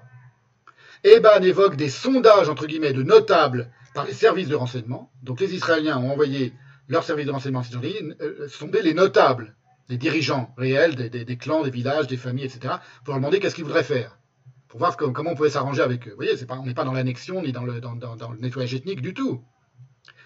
Et il se refuse à évoquer, Eban, donc, le statut de Jérusalem et n'entend parler que la gestion des lieux saints. Parce qu'évidemment, pour les Israéliens, Jérusalem, c'était terminé, il était hors de question de le rendre. Et un exemple de l'irréalité de la situation est offert, donc vous voyez à quel point il n'y avait pas du tout de doctrine d'annexion, est offert par Henri Laurence à propos du retour de certains réfugiés en Cisjordanie pour réunification familiale. C'est-à-dire que les, les, Israéliens acceptent que certains réfugiés en Cisjordanie reviennent pour des raisons humanitaires, comme on dirait aujourd'hui, c'est-à-dire pour réunification familiale. Mais ils disent, voilà, à telle date, ce sera terminé. Et écoutez bien comment ça, comment ça se... Pour vous montrer à quel point ils n'avaient pas une mentalité d'expropriateurs, de, de, les, Israéliens, ni, ni annexionnistes, ni, ni colonisateurs le 13 août, alors qu'il venait de vaincre. Faut toujours se rappeler de ça. Là, je parle de, de, des grands vainqueurs de l'histoire, de cette histoire. Le 13 août, qui c'est qui raconte ça? C'est toujours, euh, toujours Henri Laurence. Le 13 août, 67 donc, ils viennent de gagner la guerre de, la guerre de juin 67. Le gouvernement israélien donne une nouvelle date butoir au 31 août, avec priorité à la réunification des familles, puis aux résidents de Cisjordanie et enfin aux réfugiés de 1948. Le 27 août, le délai est prolongé de 15 jours pour les seules réunifications de familles. Le CICR, donc Comité international de la Croix-Rouge, est chargé de l'ensemble de l'opération. Mais les personnes déplacées doivent remplir des formulaires sur papier à en tête du gouvernement israélien, ce qui est considéré par les Jordaniens et par les intéressés comme une volonté d'imposer la reconnaissance de l'État d'Israël. Et alors, ils viennent de gagner la guerre. On vous demande juste de, signer un papier pour qu'on en termine avec cette question et pour que, pour que, vous, viviez en paix. Vous voyez le mot État d'Israël, vous n'en voulez pas. Et que vont faire les Israéliens? Qu'est-ce qu'il aurait fait Poutine dans le même cas? Qu'est-ce qu'il aurait fait n'importe quel despote, n'importe quel dictateur, n'importe quel vainqueur de n'importe quelle guerre au monde? Depuis, depuis la guerre de Troie jusqu'à aujourd'hui, la, guerre en, Ukraine. Il aurait imposé sa volonté. Et bien les Israéliens, non. Donc, comme les Arabes ne veulent pas, enfin, les, Jordaniens ne veulent pas, et les Palestiniens ne veulent pas d'un papier en tête du gouvernement israélien, ce qui est considéré par les Jordaniens et par les intéressés comme une volonté d'imposer la reconnaissance de l'État d'Israël, la reconnaissance de l'État d'Israël, c'est-à-dire qu'on ne veut toujours pas reconnaître l'État d'Israël, son existence, ou pour le moins sa souveraineté sur la Cisjordanie. Finalement, on se met d'accord pour un papier à en tête portant le sigle d'Israël, de la Jordanie et de la Croix-Rouge. Je ne sais pas si vous voyez ce que ça signifie, c'est une anecdote, mais elle est, elle est tellement hurlante. C'est que les Israéliens étaient prêts à leur accorder la quai, vous voulez pas qu'il y ait tout marqué en hébreu, euh, en partage. Sur le papier à en tête, on va mettre le Jordanie, qui vient d'être ratiboisé par Israël. N'existe plus la Jordanie. Israël avait décidé, la Jordanie, c'était terminé. Malgré tous les clichés antisionistes, les Israéliens se comportent manifestement, au départ, aujourd'hui c'est différent, en occupant néophytes, se référant au seul type d'occupation qu'ils aient connu, la britannique, et à sa pratique dite de la carotte et du bâton, l'équivalent aujourd'hui dans les séries américaines du good cop, bad cop puisque c'est comme ça que se sont toujours euh, comportés les Britanniques dans, dans tout l'Empire britannique. Donc ils connaissent ça parce que les Britanniques les ont occupés aussi et ont occupé la Palestine, donc les Israéliens ils vont reproduire la même chose. Que les Israéliens de 1967 fussent des novices de l'imperium et de sa brutalitas intrinsèque, on en a bien des signes. Par exemple, dans l'irrésolution de Dayan, concernant le sort des réfugiés de la bande de Gaza, tel que le rapporte Benny Morris. Je crois que j'ai cité tout à l'heure, je recite maintenant, parce que c'est maintenant que c'est en, situation. Le 2 juin, c'est Benny Morris qui cite ça, lors d'une concertation dans le bureau du Premier ministre regroupant Eshkol, Dayan, le ministre du Travail Yigal Alon et Abba Eban, Alon suggéra dans le cadre de l'offensive... Ah oui, donc c'était le ministre du Travail. J'ai dit tout à l'heure le ministre des Affaires étrangères, non, c'est le ministre du Travail. Toujours pour vous montrer qu'ils n'ont pas une mentalité de colons, les Israéliens, alors même qu'ils viennent de tout gagner. Allen suggéra dans le cadre de l'offensive terrestre envisagée de transférer vers l'Égypte les centaines de milliers de réfugiés de la bande de Gaza. Donc il propose un transfert d'habitants, mais plus pas de la Cisjordanie vers la Jordanie, mais de Gaza vers l'Égypte. Dayan s'opposa à cette idée. Les Égyptiens n'approuveraient pas une telle mesure, et Israël se verrait alors contraint de procéder à une, et je cite les mots de Dayan, expulsion d'une brutalité et d'une barbarie sans précédent. Et donc ils ne les ont pas expulsés. De même, juste après-guerre, Dayan et les dirigeants israéliens n'ont aucune idée précise du sort de la Cisjordanie, c'est moi qui parle, hein, dont ils voudraient bien faire une monnaie d'échange pour une paix définitive avec les pays arabes, qui s'y refusent obstinément. C'est-à-dire qu'au départ, on le sait maintenant, les Israéliens se disaient on va rendre les territoires contre une paix sûre et certaine, définitive. On vous a pris les territoires, si vous voulez les récupérer, vous signez la paix. Signer la paix, c'est pas juste un papier. C'est pas juste des négociations comme avec les, les Palestiniens. Il faut avoir des, des, des, des, assurances en béton armé que l'autre ne va pas réattaquer un jour, pas dans 5 ans, pas dans 10 ans, mais dans 50 ans ou dans un siècle. Et c'est très compliqué à organiser, mais c'est organisable quand on veut vraiment faire la paix. On met par exemple des, pas comment on appelle ça, des, des, des c'est pas des miradors, mais enfin des, des, casernes sur le territoire que l'on rend à l'autre pour avoir des, parce qu'à l'époque il n'y avait pas encore de satellites, pour, voir des mouvements de troupes éventuels, pour prévenir des mouvements de troupes éventuels, pour vérifier que l'autre il reste bien en paix de son côté, qu'il n'est pas en train d'amasser des chars à la frontière de nouveau. Et vice versa, les Égyptiens auraient eu des, endroits en Israël pour vérifier qu'Israël n'allait pas réenvahir le Sinaï, par exemple. Des points de contrôle, des points d'observation, plutôt, voilà, des, points d'observation. Par exemple, Aujourd'hui, ce serait plutôt des échanges d'informations euh, satellitaires. Vous voyez Mais c'est très, sérieux. Faire la paix, c'est pas juste je signe un papier, on fait la paix. Parce que de toute façon, les, Arabes ne voulaient même pas signer, et de toute façon, ils ne voulaient pas faire la paix. Les Israéliens le savaient parfaitement. Ils savaient qu'il fallait tout recommencer dans 5 ans, dans 10 ans. La preuve, c'est qu'il a fallu recommencer. Puisque la guerre de Kippour, elle est, arrivée en 73, donc 5 euh, ans à peine après 68. Ils avaient relâché leur vigilance, ils se sont laissés aller en, grands vainqueurs qu'ils ont été, et, ils se sont fait défoncer par les troupes égyptiennes en, 73. Ils ont failli tout perdre.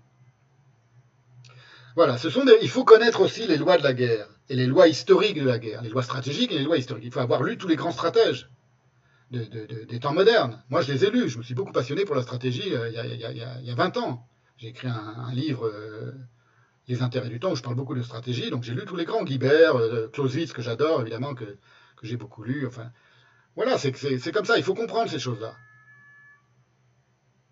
C'est un des problèmes des antisionistes aussi. Quand je dis antisionistes, c'est toute la clique des antisionistes et des Palestiniens, etc. C'est qu'ils n'ont aucun, aucun sens de la guerre en réalité. Aucun sens de ce que c'est qu'une guerre. Et de, de, la, de la dialectique propre à une guerre. Comme ça.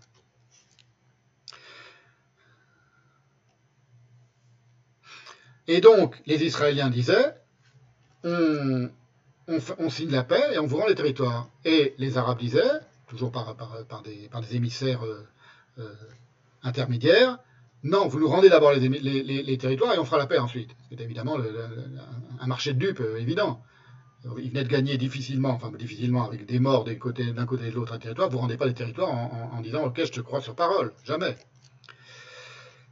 Les Israéliens, continue Benny Morris, avaient conquis un territoire trois fois et demi comme le leur, peuplé de plus d'un million de Palestiniens, répartis sur la Cisjordanie et la bande de Gaza.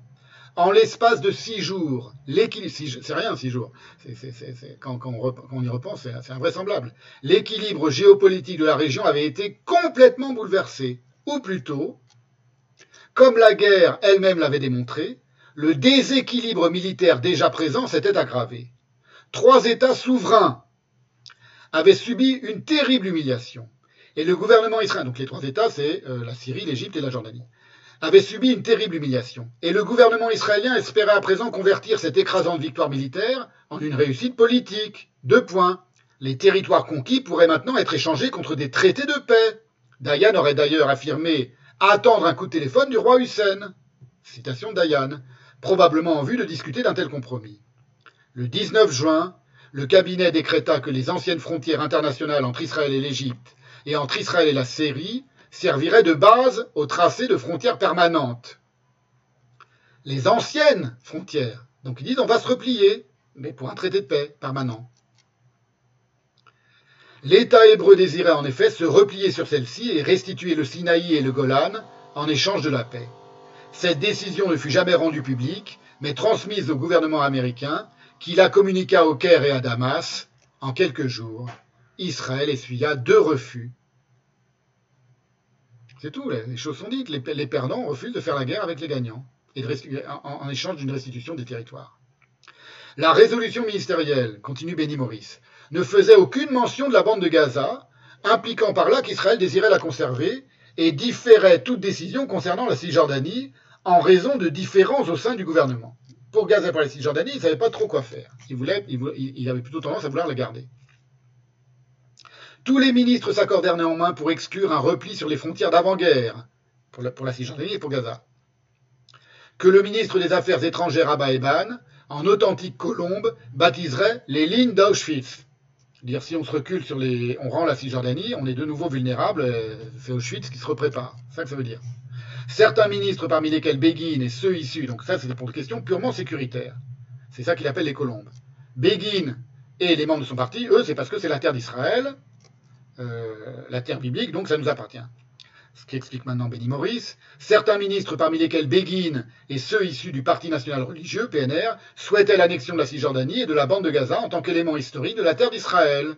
D'autres auraient aimé troquer la totalité ou la quasi-totalité de ces territoires contre des accords de paix. Donc, au sein d'un même gouvernement, on avait ce qu'on appelle les vautours et les colombes, ou les, radicaux et les, modérés, qui se disputent et qui ne savent pas quoi décider. Ça, c'est aussi une des, particularités de, la politique et de la démocratie israélienne, on, on, voit même encore aujourd'hui, c'est que on peut avoir un gouvernement formé avec des, gens les plus différents euh, dans, leur mode de penser la question. Et penser la politique et même la guerre. Dayan ne se prononçant pas, ne se prononça pas, dénotant parfois de façon discrète et énigmatique une certaine préférence pour l'annexion, suggérant à d'autres moments le désastre qu'entraînerait une telle mesure. Voilà. Donc ils ne savent pas quoi faire. Si les choses se sont envenimées, c'est moi qui reprends la parole, dans les années qui ont suivi, c'est d'abord, surtout, pas uniquement, mais d'abord et surtout, parce que les Arabes ont refusé de reconnaître leur statut de vaincu et de faire la paix avec Israël. Benny Morris analyse aussi lucidement les conséquences sur le monde arabe de la victoire des Israéliens en 67. Bien que les événements de ces six jours de juin aient été univoques, écrit-il, et peut-être bien pour cette raison, c'est-à-dire que la victoire était tellement totale que le monde arabe parut incapable d'admettre la situation. Comme dans le sillage de 1948, il se dégagea une tendance presque automatique à rejeter la faute sur les autres. Ça, c'est typique de, l'idéologie palestinienne aujourd'hui pendant les, et depuis toujours. C'est toujours la faute des autres. Intellectuels, chefs religieux et journalistes suivirent l'exemple des politiciens et incriminèrent les USA. Entre guillemets, Israël était l'arme de Washington pour détruire les Arabes. Et les avions de guerre américains de la 6e flotte avaient participé aux frappes aériennes du 5 juin, entendit-on fréquemment. Ce qui est faux, évidemment. Il y avait une explication plausible à cette attitude, continue Benny Morris. Deux points. La défaite, inconcevable face au petit État juif, n'avait rien de déshonorant devant une superpuissance. Donc c'est l'idée, si on a perdu, c'est parce qu'ils ont eu l'aide de la puissance américaine, c'est pas parce qu'ils sont de meilleurs soldats que nous. Dans l'immédiat en tout cas, la débâcle n'entraîna aucune réévaluation des positions fondamentales ni de révolution au sein du gouvernement et de la société. Arabe, il entend. Peu d'analystes arabes acceptèrent, et jamais en public, de regarder en face les faiblesses mortelles de leur société et de leur régime, ainsi que l'incompétence de leurs dirigeants politiques et militaires. Et Benny Morris explique également comment cette intransigeance littéralement folle des perdants, à laquelle on ne peut rien comprendre si l'on refuse d'examiner la domination traditionnelle de l'islam sur ces juifs, les juifs des pays arabes et des pays musulmans, a renforcé en retour la dureté de la position israélienne, dont la politique d'implantation ne s'est accélérée qu'avec l'élection de Begin en 77, on sait, laquelle a succédé à la tragique victoire de la guerre de Kippour. Dis tragique parce qu'elle était très dure, cette victoire. Israël a perdu un, nombre considérable de soldats, en comparaison de la, la population euh, israélienne d'une part, et, et parce qu'ils ont failli la perdre au début. C'était un grand traumatisme. Voilà ce qu'écrit Benny Morris les trois noms, les fameux trois noms de Khartoum, trois noms et un oui à vrai dire, contribuèrent, donc non à la paix avec Israël, non à la reconnaissance d'Israël, etc., contribuèrent à la cristallisation de la position israélienne, à savoir son insistance sur des négociations directes avec les États arabes et des frontières défendables, euphémisme pour exprimer le non-retrait sur les lignes de 1967. L'attitude de rejet des Arabes fut donc en, partie, écrit, continue Benny Maurice, responsable de l'émergence progressive du refus et de l'expansionnisme israélien. La position arabe encouragea les Israéliens à revenir partiellement sur la décision gouvernementale du 19 juin qui professait de manière implicite le principe terre contre paix et à la remplacer par le concept de frontières défendables et la pratique de l'annexion rampante. Donc, dans son analyse, Benny Morris, ça me semble une évidence qu'il a raison, il dit c'est le refus et, l'intransigeance des Arabes qui venaient pourtant de perdre la guerre de, euh,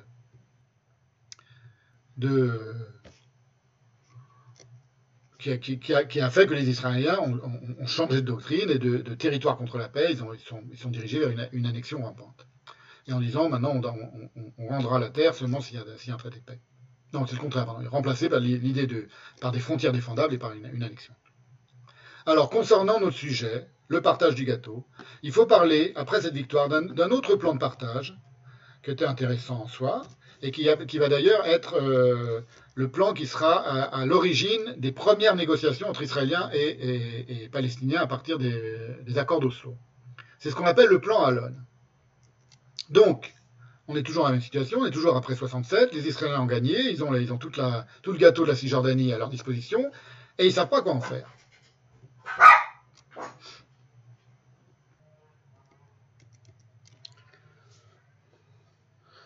Donc, le plan Alon, c'est un véritable plan de partage qui avait beaucoup d'atouts objectifs. Le principal étant une paix définitive, et ce qui pendant des décennies était, fut et demeurait la seule et unique préoccupation d'Israël, et qui fut refusé obstinément par les Arabes. En voici un résumé du plan Alon par Delphine Froment sur le site Les Clés du Moyen-Orient. La Cisjordanie au XXe siècle, euh, de 1967 à aujourd'hui, un territoire. C'est le titre de son étude. Vous l'avez sous les yeux, le plan Alon. Voilà, vous savez. En vert, c'était ce qui devait être retourné à la Jordanie. En bleu clair, ce qui devait être annexé par Israël. Et, euh, et voilà.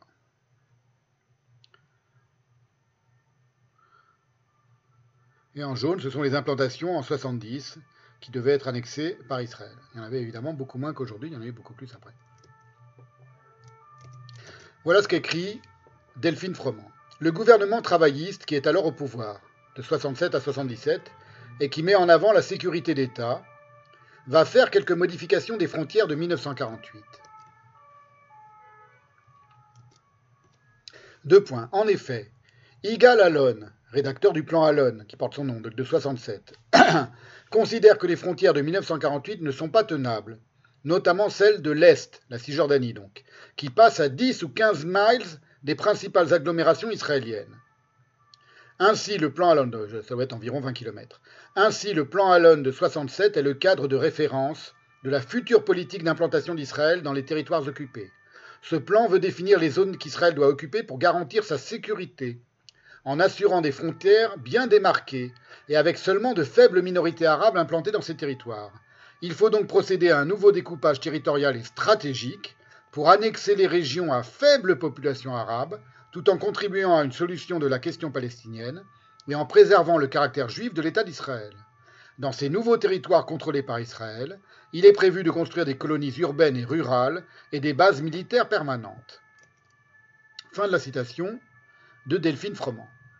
Alors, on remarque que la politique d'implantation juive relève à cette époque de considérations stratégiques sécuritaires, tout à fait légitimes. C'est vrai que les, frontières passent à quelques kilomètres des, grandes villes d'Israël et que, ça, pose problème quand vous n'avez pas de traité de paix avec, euh, votre ennemi. Vous comprenez, hein, stratégiquement, on comprend. Elles sont, sont, à portée de tir de n'importe quel missile, n'importe quelle bombe, n'importe quel, n'importe quel avion. Les implantations, du coup, éloignent la menace ennemie et font tampon entre les voisins arabes belliqueux et les Israéliens ce que confirme la suite du résumé de euh, Delphine Froment. Mis, euh, je me suis trompé, j'ai mis Sylvie Schreiby dans mes notes, mais c'est Delphine Froment.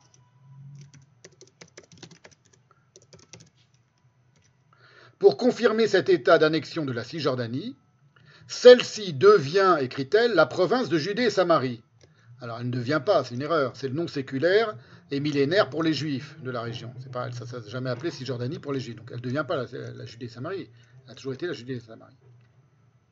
Néanmoins, continue-t-elle, la loi jordanienne qui était mise en œuvre sur le territoire jusqu'en 67, puisque ça appartenait à la Jordanie, reste en application. Et l'administration jordanienne elle-même reste en grande partie en place, je souligne. Donc c'est une occupation à la britannique, c'est-à-dire on délègue le pouvoir aux autorités locales. C'est pas du nettoyage ethnique. Hein. Ainsi, une sorte de codirection de la région s'établit. La sécurité et la défense revient à Israël, tandis que l'administration de la vie civile revient à la Jordanie. Ça, se, met en place sur un modèle britannique, mais ça n'a rien à voir avec le modèle britannique. La Palestine n'appartenait pas aux, Britanniques, ils n'avaient rien à voir avec la Palestine. Alors les Israéliens, ils ont un petit peu à voir avec la Judée et la Samarie. Et pourtant, ils vont instaurer un système qui reprend euh, on pourrait dire ce qu'il y a de mieux dans le système britannique, à savoir qu'on laisse, euh, qui font que les, colonies britanniques ont souvent été euh, beaucoup moins dures pour les, pour coloniser que les colonies françaises, par exemple, ou, américaines. C'est-à-dire, on laisse le maximum de pouvoir aux autorités locales, d'où les dominions. C'était comme s'ils disaient, ça va devenir un dominion, les territoires annexés vont devenir un dominion israélien.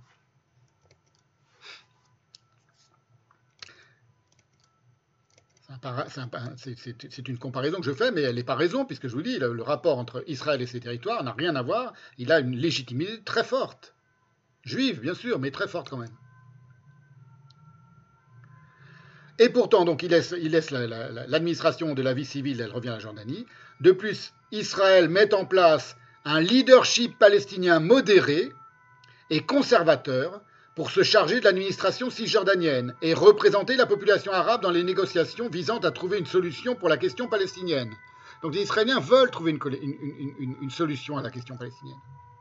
Deux points. Cependant, écoutez bien, c'est très important, ce leadership ne fonctionne pas car les Palestiniens de cette institution ne prennent pas d'initiative sans le soutien de la Jordanie ou de l'OLP. Ça signifie qu'ils ne veulent pas de leur autonomie. Ils s'en réfèrent aux pires ennemis, soit la Jordanie, qui venaient, de, perdre la guerre, soit surtout à l'OLP, l'Organisation de libération de la Palestine. Ils n'osent pas prendre de, leur autonomie, les Palestiniens. On leur, leur propose, sans passer par l'OLP, ils ne veulent pas. on remet le pouvoir aux notables, par une association où Israël ne s'occuperait que de la sécurité pour vérifier qu'on ne les attaque pas. Ils veulent pas. Ils n'ont pas voulu. L'article de Wikipédia en anglais consacré au plan Alon confirme cette bonne volonté israélienne, immédiatement après la victoire, d'offrir aux Palestiniens modérés, c'est-à-dire les non-djihadistes, hein, puisque je vous dis depuis le début, moi, le problème, c'est les djihadistes. Ce pas les Palestiniens, ce pas les Arabes, ce pas les musulmans, ce pas, pas, pas qui que ce soit, c'est les djihadistes parmi les Palestiniens et parmi les Arabes. Donc, aux Palestiniens modérés et conservateurs, disait-elle, une forme d'autonomie en vue d'une paix définitive, alors, il faut avouer aussi par honnêteté que les gouvernements successifs israéliens ne vont, pas, voter la première version du plan, qui est cette option euh, palestinienne-là, et qui fut de toute façon refusée par les Palestiniens, donc elle, elle, devenait euh, d'emblée euh, automatiquement cadique, mais plutôt l'option jordanienne, qui fut elle aussi refusée par Hussein. Donc l'autre option, c'était de remettre toutes les clés à la Jordanie, ils n'ont pas voulu. Les Jordaniens n'ont pas voulu, donc ils ont, tout refusé. Le plan Alon a, été entièrement refusé. Le plan Alon écrit, euh, je, vous l'ai traduit en français, je vous l'ai fait traduire en français. Le plan Alon était fondé, écrit donc l'article de Wikipédia en anglais sur le plan Alon. Le plan Alon était fondé sur la doctrine selon laquelle la souveraineté israélienne sur une grande partie des territoires occupés par Israël était nécessaire à la défense d'Israël.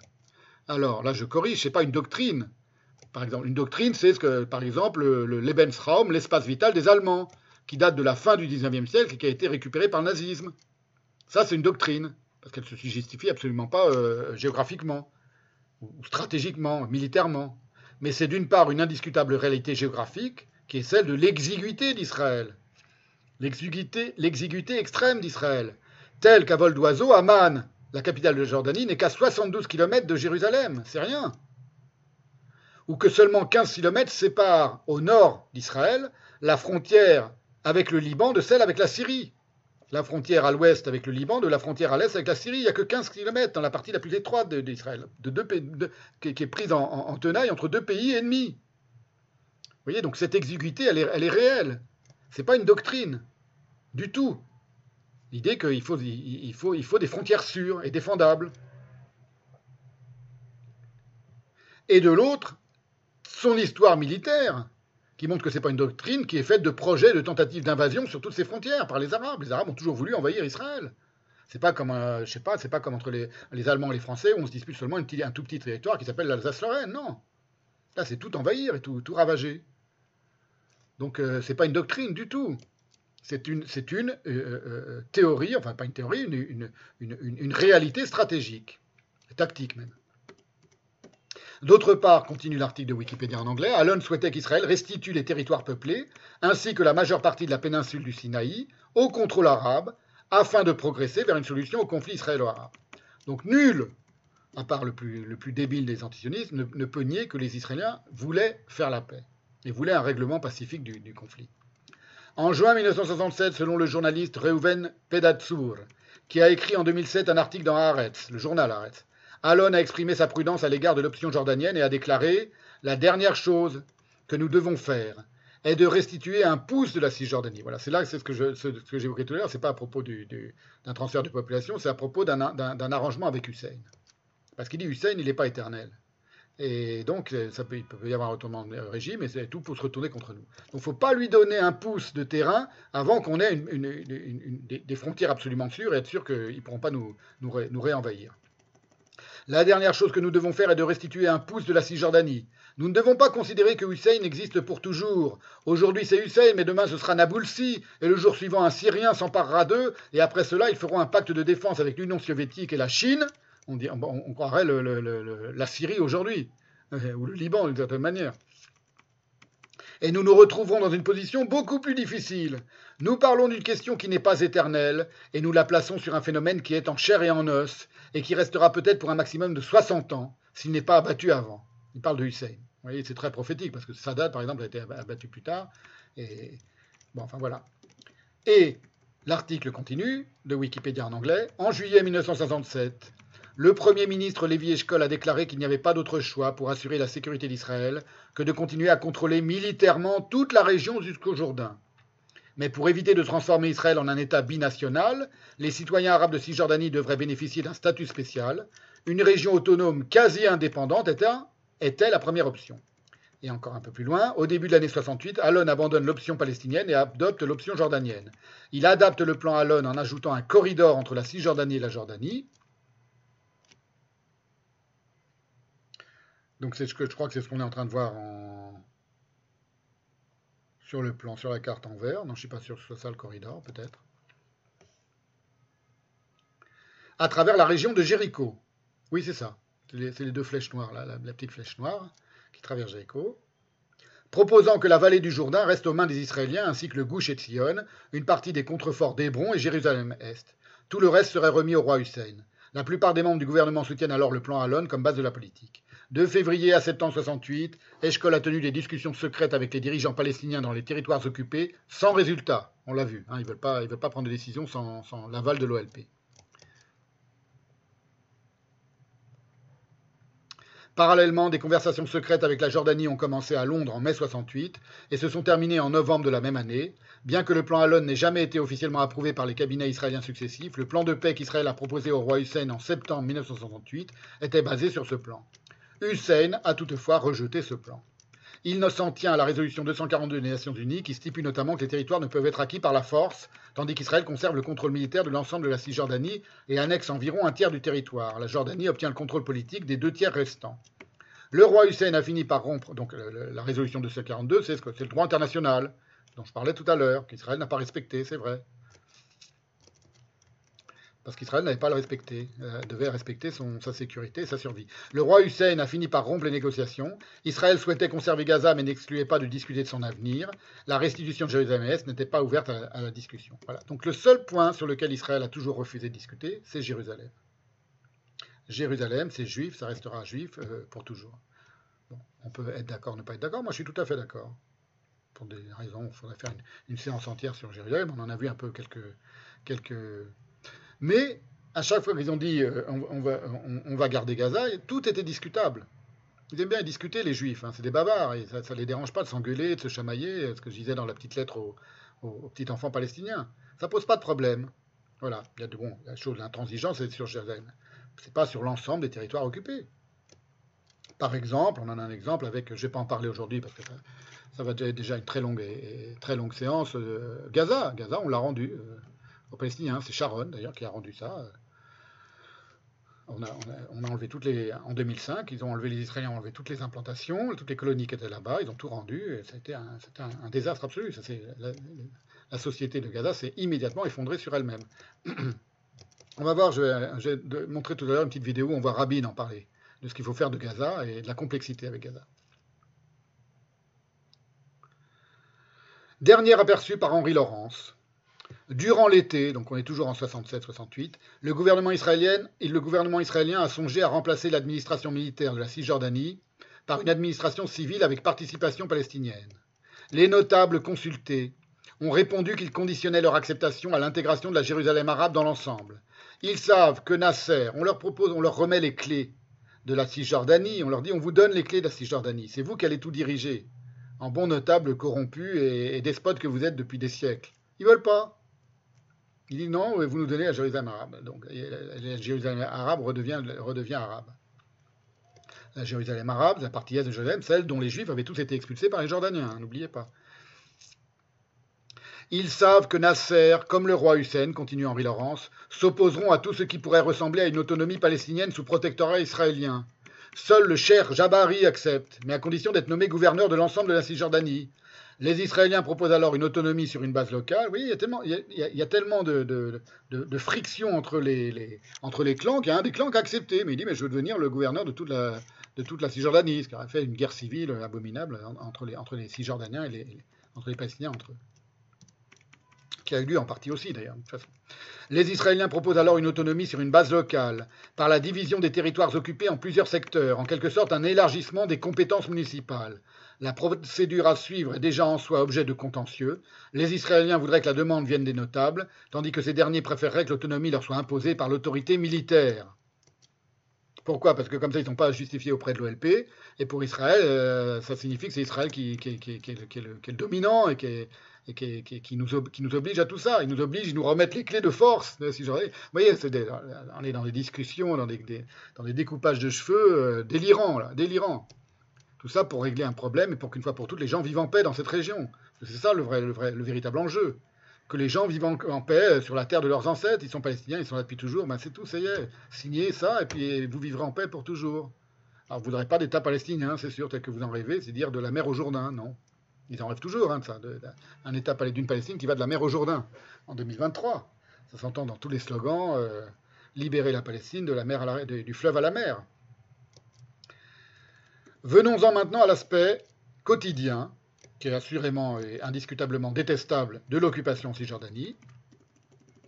Alors, il n'en a pas toujours été ainsi, il faut le savoir, même après 68, au point qu'on entend parfois dans les témoignages, anonymes en général à cause du danger, des Palestiniens regretter le bon temps de l'administration par les Israéliens, comparé à celui atroce de l'administration par le Hamas ou le Fatah. J'avais trouvé un Palestinien qui regrettait à l'époque euh, le temps. Il parlait en arabe devant ses copains. Il disait Moi, je regrette, on était beaucoup mieux traités par les Israéliens, on s'entendait bien avec les Juifs, etc. On, avait un meilleur niveau. Bon, j'ai pas retrouvé cette vidéo, elle est quelque part sur YouTube. J'ai pas eu le temps de la rechercher. Mais je vous avais fait écouter les témoignages anonymes d'une femme de Gaza qui disait c'était beaucoup mieux quand, c'était les Israéliens qui étaient à Gaza. On avait, on avait une, vie, une, vie heureuse. On était heureux. Bon, c'était pas la Palestine, mais c'était, c'était, c'était heureux, quoi. Ça ne veut pas dire qu'il ne faut pas créer un État palestinien. Je ne suis pas en train de dire que, c'était une colonisation légitime pour cette raison-là. Mais les Palestiniens reconnaissent parfois que c'était quand même plus facile pour eux la vie avec les Juifs qu'avec leur, leur, leur propre coreligionnaire. Quand ceux-ci sont des ordures comme les membres du Hamas ou du Fatah. Il n'en a pas toujours été ainsi, donc. Quoique rigoureuse et souvent brutale, explique Benny Morris. Alors Benny Morris, il est vraiment euh, formidable parce qu'il dit, il dit tout. Lorsqu'il dit que les, Israéliens font de la propagande en disant nous on est des colonisateurs d'où, c'est pas de la colonisation et tout ça, on est sympa avec les, les Palestiniens, il dit c'est de la propagande et, ils oublient le, toute la dureté de,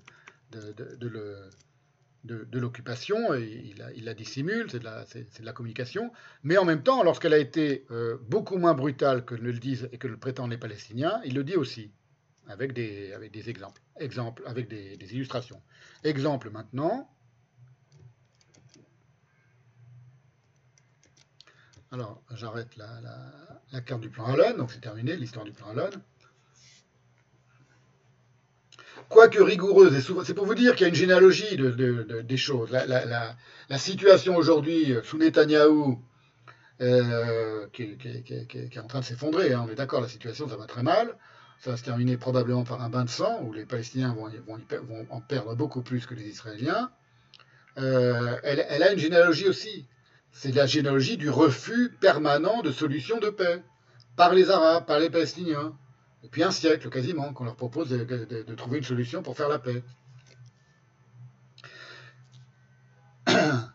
Quoique rigoureuse et souvent brutale, la domination israélienne dans son ensemble ne se montra jamais aussi restrictive ou répressive que les Palestiniens le prétendirent. Au fil des décennies d'occupation, chaque mot compte. Hein, vous voyez, il n'est pas en train de dire que c'était le paradis. Il dit elle fut souvent brutale, mais jamais aussi restrictive ou répressive que les Palestiniens le prétendirent. Au fil des décennies d'occupation, les Israéliens avaient consenti à l'établissement d'un réseau de foyers institutionnels d'autonomie et de résistance politique, pas militaire évidemment, mais politique. Une autorisation en bonne et due forme avait d'ailleurs été délivrée à certains d'entre eux, à l'exemple des sept universités de Cisjordanie et de Gaza, qui sont aujourd'hui des, repères de, théoriciens djihadistes et antisionistes surexcités, alors que c'est sous domination israélienne. Avant 67, les territoires ne comptaient aucune université. Elles ont été créées sous domination israélienne. Les repères de l'antisionisme palestinien le plus euh, djihadiste euh, en théorie, le, plus virulent, le plus surexcité, c'est grâce aux Israéliens qu'ils existent. Parce qu'avant, il n'y avait pas d'université. Et de la société, donc, et cette université de Cisjordanie et de Gaza, et de la société islamique, la couverture des frères musulmans appelés à devenir bientôt le Hamas. Parce que le Hamas, ils d'abord développé en, convertissant des, étudiants, comme tous les mouvements révolutionnaires du monde l'indifférence, l'ignorance, où l'indulgence des Israéliens, continue Benny Morris, permirent à d'autres instituts de fleurir, comme les comités populaires, entre guillemets, locaux, répliques intentionnelles des comités nationaux établis en 36 et 47-48 dans les grands centres de population palestiniens. Donc, c'est-à-dire, il n'y a pas eu une censure. Il n'y a pas eu une censure de la part de l'administration israélienne pour leur empêcher de, pour tout vérifier. Ils les ont laissés euh, à la fois par indulgence, par je m'en foutis, mais ça ne les intéressait pas ce que disaient, ce que pensaient les Arabes entre eux. C'est une erreur. Les, parce que du coup, ils n'ont pas été.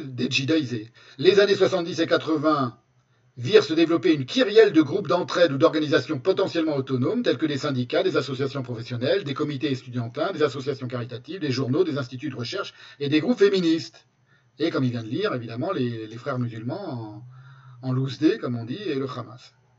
Tout ce que l'on sait, qui allait aboutir la, à la, naissance du Hamas, tout ce que l'on sait et que l'on peut lire de sérieusement fondé, c'est moi qui reprends la parole, soit les multiples reportages et dénonciations de la brutalité israélienne par les organisations de défense israéliennes, comme B'Tselem et les autres, sont, parfaitement avérés. Et tout le mal qu'on peut dire et penser de l'occupation de Cisjordanie est factuellement vrai.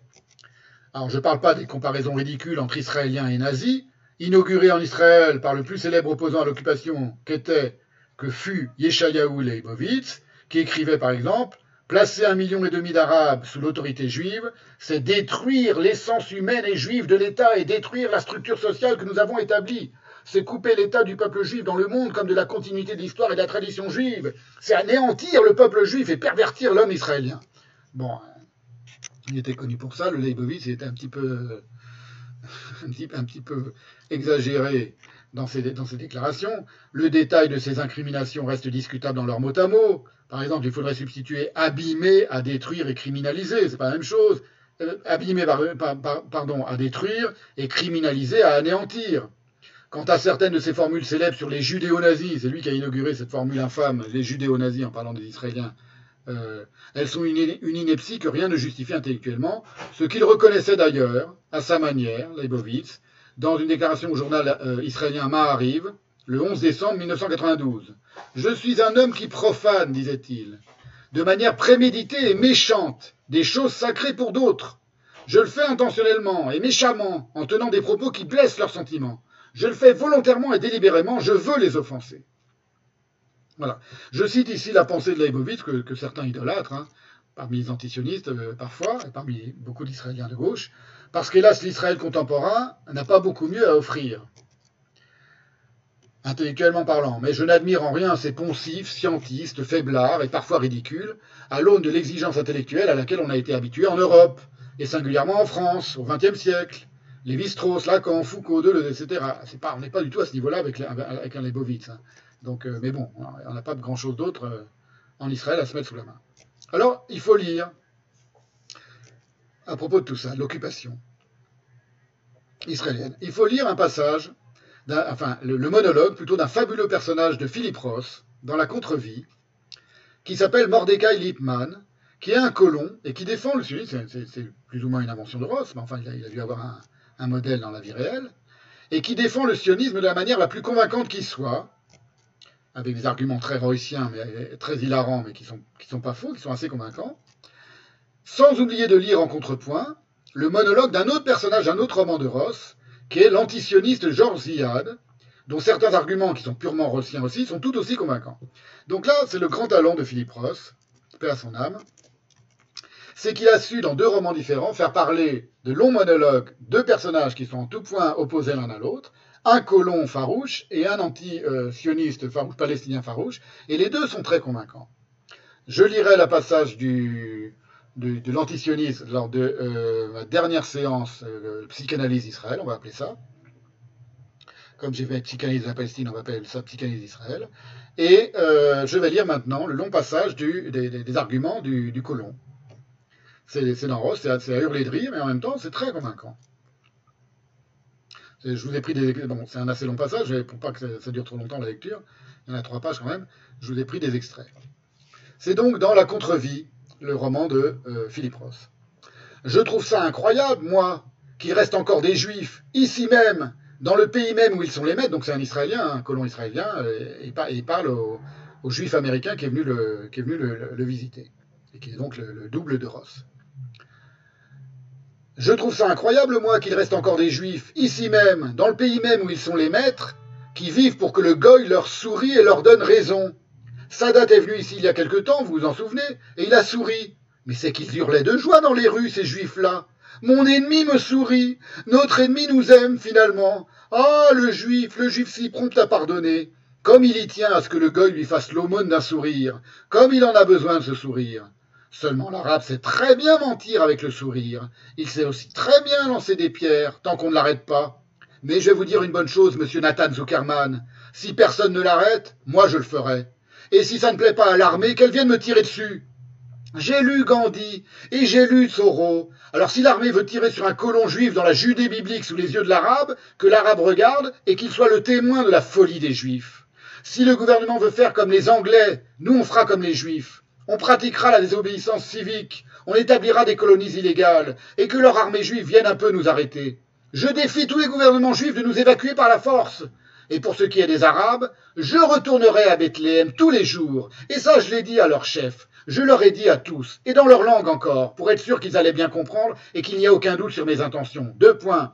Je viendrai ici avec mon peuple, et j'attendrai de pied ferme que les Arabes cessent de jeter des pierres aux Juifs. Parce que ne vous racontez pas d'histoire, monsieur Zuckerman, en provenance de Londres, New York, Newark et d'ailleurs. Ça n'est pas aux Israéliens qui jettent des, puits, des pierres, ça n'est pas aux fous de la rive gauche. Ils jettent des pierres aux Juifs. Chaque caillou est antisémite. Voilà pourquoi il faut que ça s'arrête. Et plus loin, il écrit Nous ne sommes pas d'éternels perdants juifs qui ne jurent que par le plaisir de perdre. Nous sommes des gens d'espoir. Dites-moi un peu, malgré tous nos problèmes, les Juifs n'ont jamais été aussi à l'aise. Tout ce qu'il faut, c'est ne pas céder de terrain. Et si l'armée veut, faire feu sur nous, qu'elle le fasse. Nous ne sommes pas des roses délicates et nous ne sommes pas prêts de partir. Bien sûr, à Tel Aviv, au café, à la fac, dans les rédactions de journaux, le juif gentil, le juif humain ne supporte pas ça. Vous voulez que je vous lise pourquoi? Je crois qu'à la vérité, il est un peu jaloux les perdants. Le perdant, voyez comme il a l'air triste, il est assis là, à perdre, comme il a l'air désemparé, comme il est émouvant. Mais c'est moi qui dois émouvoir, pas lui, parce que c'est moi qui suis triste, perdu, désespéré. C'est moi qui perds, pas lui. Comment ose-t-il me voler ma mélancolie touchante, ma douceur juive? Seulement, si c'est un jeu où tout le monde ne peut pas gagner, et les règles, c'est les Arabes qui les ont fixées, pas nous, il faut donc bien qu'il y ait un perdant. Et quand on perd, c'est pas joli, c'est amer. C'est pas une perte s'il n'y a pas d'amertume. On veut vous en parler savamment, nous autres. On peut vous en parler savamment, nous autres. Le perdant, il a la haine, et c'est lui le vertueux. Le gagnant gagne, et c'est le méchant. Eh bien d'accord, dit-il légèrement. En homme de parfait bon sens, j'accepte. Soyons des méchants qui gagnent pendant les 2000 ans à venir, et puis au bout des 2000 ans, c'est-à-dire en 3978, on votera pour décider de ce qu'on préfère. Les Juifs décideront démocratiquement s'ils veulent subir l'injustice de gagner ou s'ils préfèrent revivre l'honneur de perdre. Et tout ce que décidera la majorité, moi je m'y conformerai en 3978. Mais d'ici là, il ne faut pas céder de terrain. Mais encore un peu plus loin, on n'est pas comme les intellectuels bien intentionnés, les gens humains et bien pensants qui ont la mentalité du galout. C'est l'exil en hébreu. On n'est pas policé. On n'est pas policé. Et pour les sourires polis, il ne faut pas compter sur nous. Daphna disait simplement que contrairement à vous, écrivains juifs américains, c'est une allusion aussi à Norman Mailer, on ne peut pas se payer le luxe d'entretenir des fantasmes de violence et de force. Le juif qui conduit le car de ramassage scolaire et qui se prend les pierres des Arabes dans le pare-brise, il ne rêve pas de violence, il affronte la violence, il la combat. La force ne nous fait pas rêver, nous sommes la force. On n'a pas peur de dominer pour survivre, et s'il faut le dire de la manière la plus brutale, on n'a pas peur d'être les maîtres. On ne veut pas écraser les Arabes, mais on ne va pas se laisser écraser par eux. Contrairement à tous les gens bien intentionnés qui habitent Tel Aviv, je n'ai pas la phobie des Arabes. Je peux vivre près d'eux. Et d'ailleurs, c'est ce que je fais. Je peux même parler leur langue. Mais s'ils balancent une grenade dans la maison où dort mon enfant, je ne vais pas répliquer par les fantasmes de violence qui font les délices de la littérature et du cinéma. Je ne suis pas dans mon fauteuil bien rembourré au cinéma, moi. Je ne joue pas dans un film hollywoodien. Je ne suis pas un romancier juif américain qui prend le recul nécessaire pour plier la réalité à son propos littéraire. Non.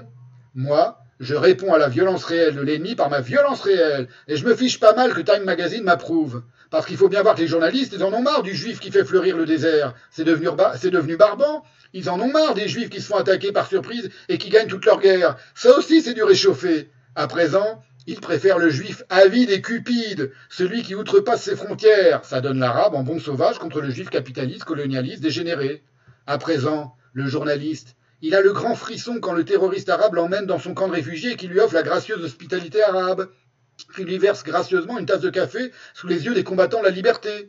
Il croit qu'il vit dangereusement quand il boit le café avec cet aimable révolutionnaire au regard de braise braqué sur lui, qui lui assure que ses courageux guerrieros vont jeter les voleurs sionistes à la mer. C'est beaucoup plus excitant que de manger du borscht avec un juif au nez crochu. Et encore un peu plus loin. À votre avis, dit Lippmann, est-ce que le juif peut faire quoi que ce soit qui ne pue pas sa juiverie? Vous avez des goyim qui nous trouvent puants parce qu'ils nous méprisent. Vous en avez qui nous trouvent puants parce qu'ils nous admirent. Et puis, vous en avez qui, nous méprisent tout en nous admirant. Et ceux-là, ils l'ont mauvaise. C'est sans fin. Et un peu plus loin. Autrefois, c'étaient ces, ces apatrides qu'on trouvait étranges, incompréhensibles, pas fiables. Aujourd'hui, ce qui est incompréhensible, c'est cette prétention des Juifs à prendre leur destin en main comme n'importe quel autre peuple dans sa patrie. Vous voyez, l'arabe peut rester ici, et moi aussi, et nous pouvons vivre en bonne intelligence, il peut vivre comme il l'entend, avoir tout ce qu'il veut, faire toutes les expériences, sauf celles du gouvernement. Si c'est un État qu'il veut, s'il ne peut pas s'en passer, alors qu'il aille vivre dans un État arabe, il a l'embarras du choix, il y en a quinze à moins d'une heure de voiture pour la plupart. Sa patrie arabe est vaste, elle est énorme. L'État d'Israël n'est qu'une tâche minuscule sur la carte du monde. On pourrait en faire entrer sept comme lui dans l'Illinois. Mais c'est le seul endroit de la planète où les Juifs fassent l'expérience du gouvernement, et voilà pourquoi nous ne céderons pas un pouce de terrain. fin de ce passage à la fois hilarant et, tout à fait euh, réaliste de Philippe Ross. Alors tout ça ne rend pas euh, pour autant plus inextricable le sac de nœuds de cette affaire, car en réalité l'occupation Cisjordanie n'est pas qu'une occupation, au sens par exemple où l'Allemagne vaincue a été occupée par les Alliés après la guerre. Après avoir été un vaste territoire tampon servant d'assurance sécuritaire contre le bellicisme des pays arabes, la Cisjordanie est devenue la vaste zone d'une véritable guerre larvée au djihadisme palestinien, qui continue aujourd'hui. Hein, toutes les nuits, ça intervient pour aller euh, éliminer des, djihadistes à Jenin ou à, Naplouse, lequel s'est longtemps réduit à des incursions de fédayines de l'OLP en Israël pour commettre des attentats. Le djihadisme palestinien, ça date pas d'hier. Hein. La Cisjordanie n'a donc jamais été véritablement pacifiée. C'est ce que je disais tout à l'heure, c'est ce que je redis maintenant. C'est ce que démontrent tant d'occasions de paix manquées et détruites, depuis les accords d'Oslo jusqu'au retrait de Gaza en 2005, éminemment illustrés par les attentats djihadistes des années 2000 en Israël, puis la prise du pouvoir du Hamas à Gaza en 2007. C'est que, ce qui est illustré par ça, c'est que le désir de paix n'est pas partagé. Et que si l'occupation de la Cisjordanie cessait du jour au lendemain, la paix ne serait pas davantage entre Israéliens et Palestiniens parce que le djihadisme ne disparaîtrait pas, lui, du jour au lendemain. Ça, c'est très important à comprendre. C'est que le djihadisme, c'est une, doctrine, là, on peut le dire, c'est une, c'est une, c'est pas un symptôme de l'occupation. C'est ma conviction et ça me semble une évidence. Je remets sous les yeux une petite carte que je n'ai pas mise depuis longtemps. C'est toutes les occasions de les propositions de paix faites par les, euh, par les Juifs aux Arabes. Vous voyez, ça commence en 1937 avec le plan Pile, etc et tous les refus à chaque fois par les, par les Palestiniens ou par les Arabes. Bon, on peut à chaque fois discuter pendant des heures de savoir si les, pourquoi les Arabes ont refusé et, si c'était justifié ou pas de refuser. Tout est discutable évidemment, mais enfin, on a quand même sur la, sur la, sur la longueur, voyez, que des, que des refus du côté des Palestiniens et des Arabes. Il faut quand même se demander aussi pourquoi.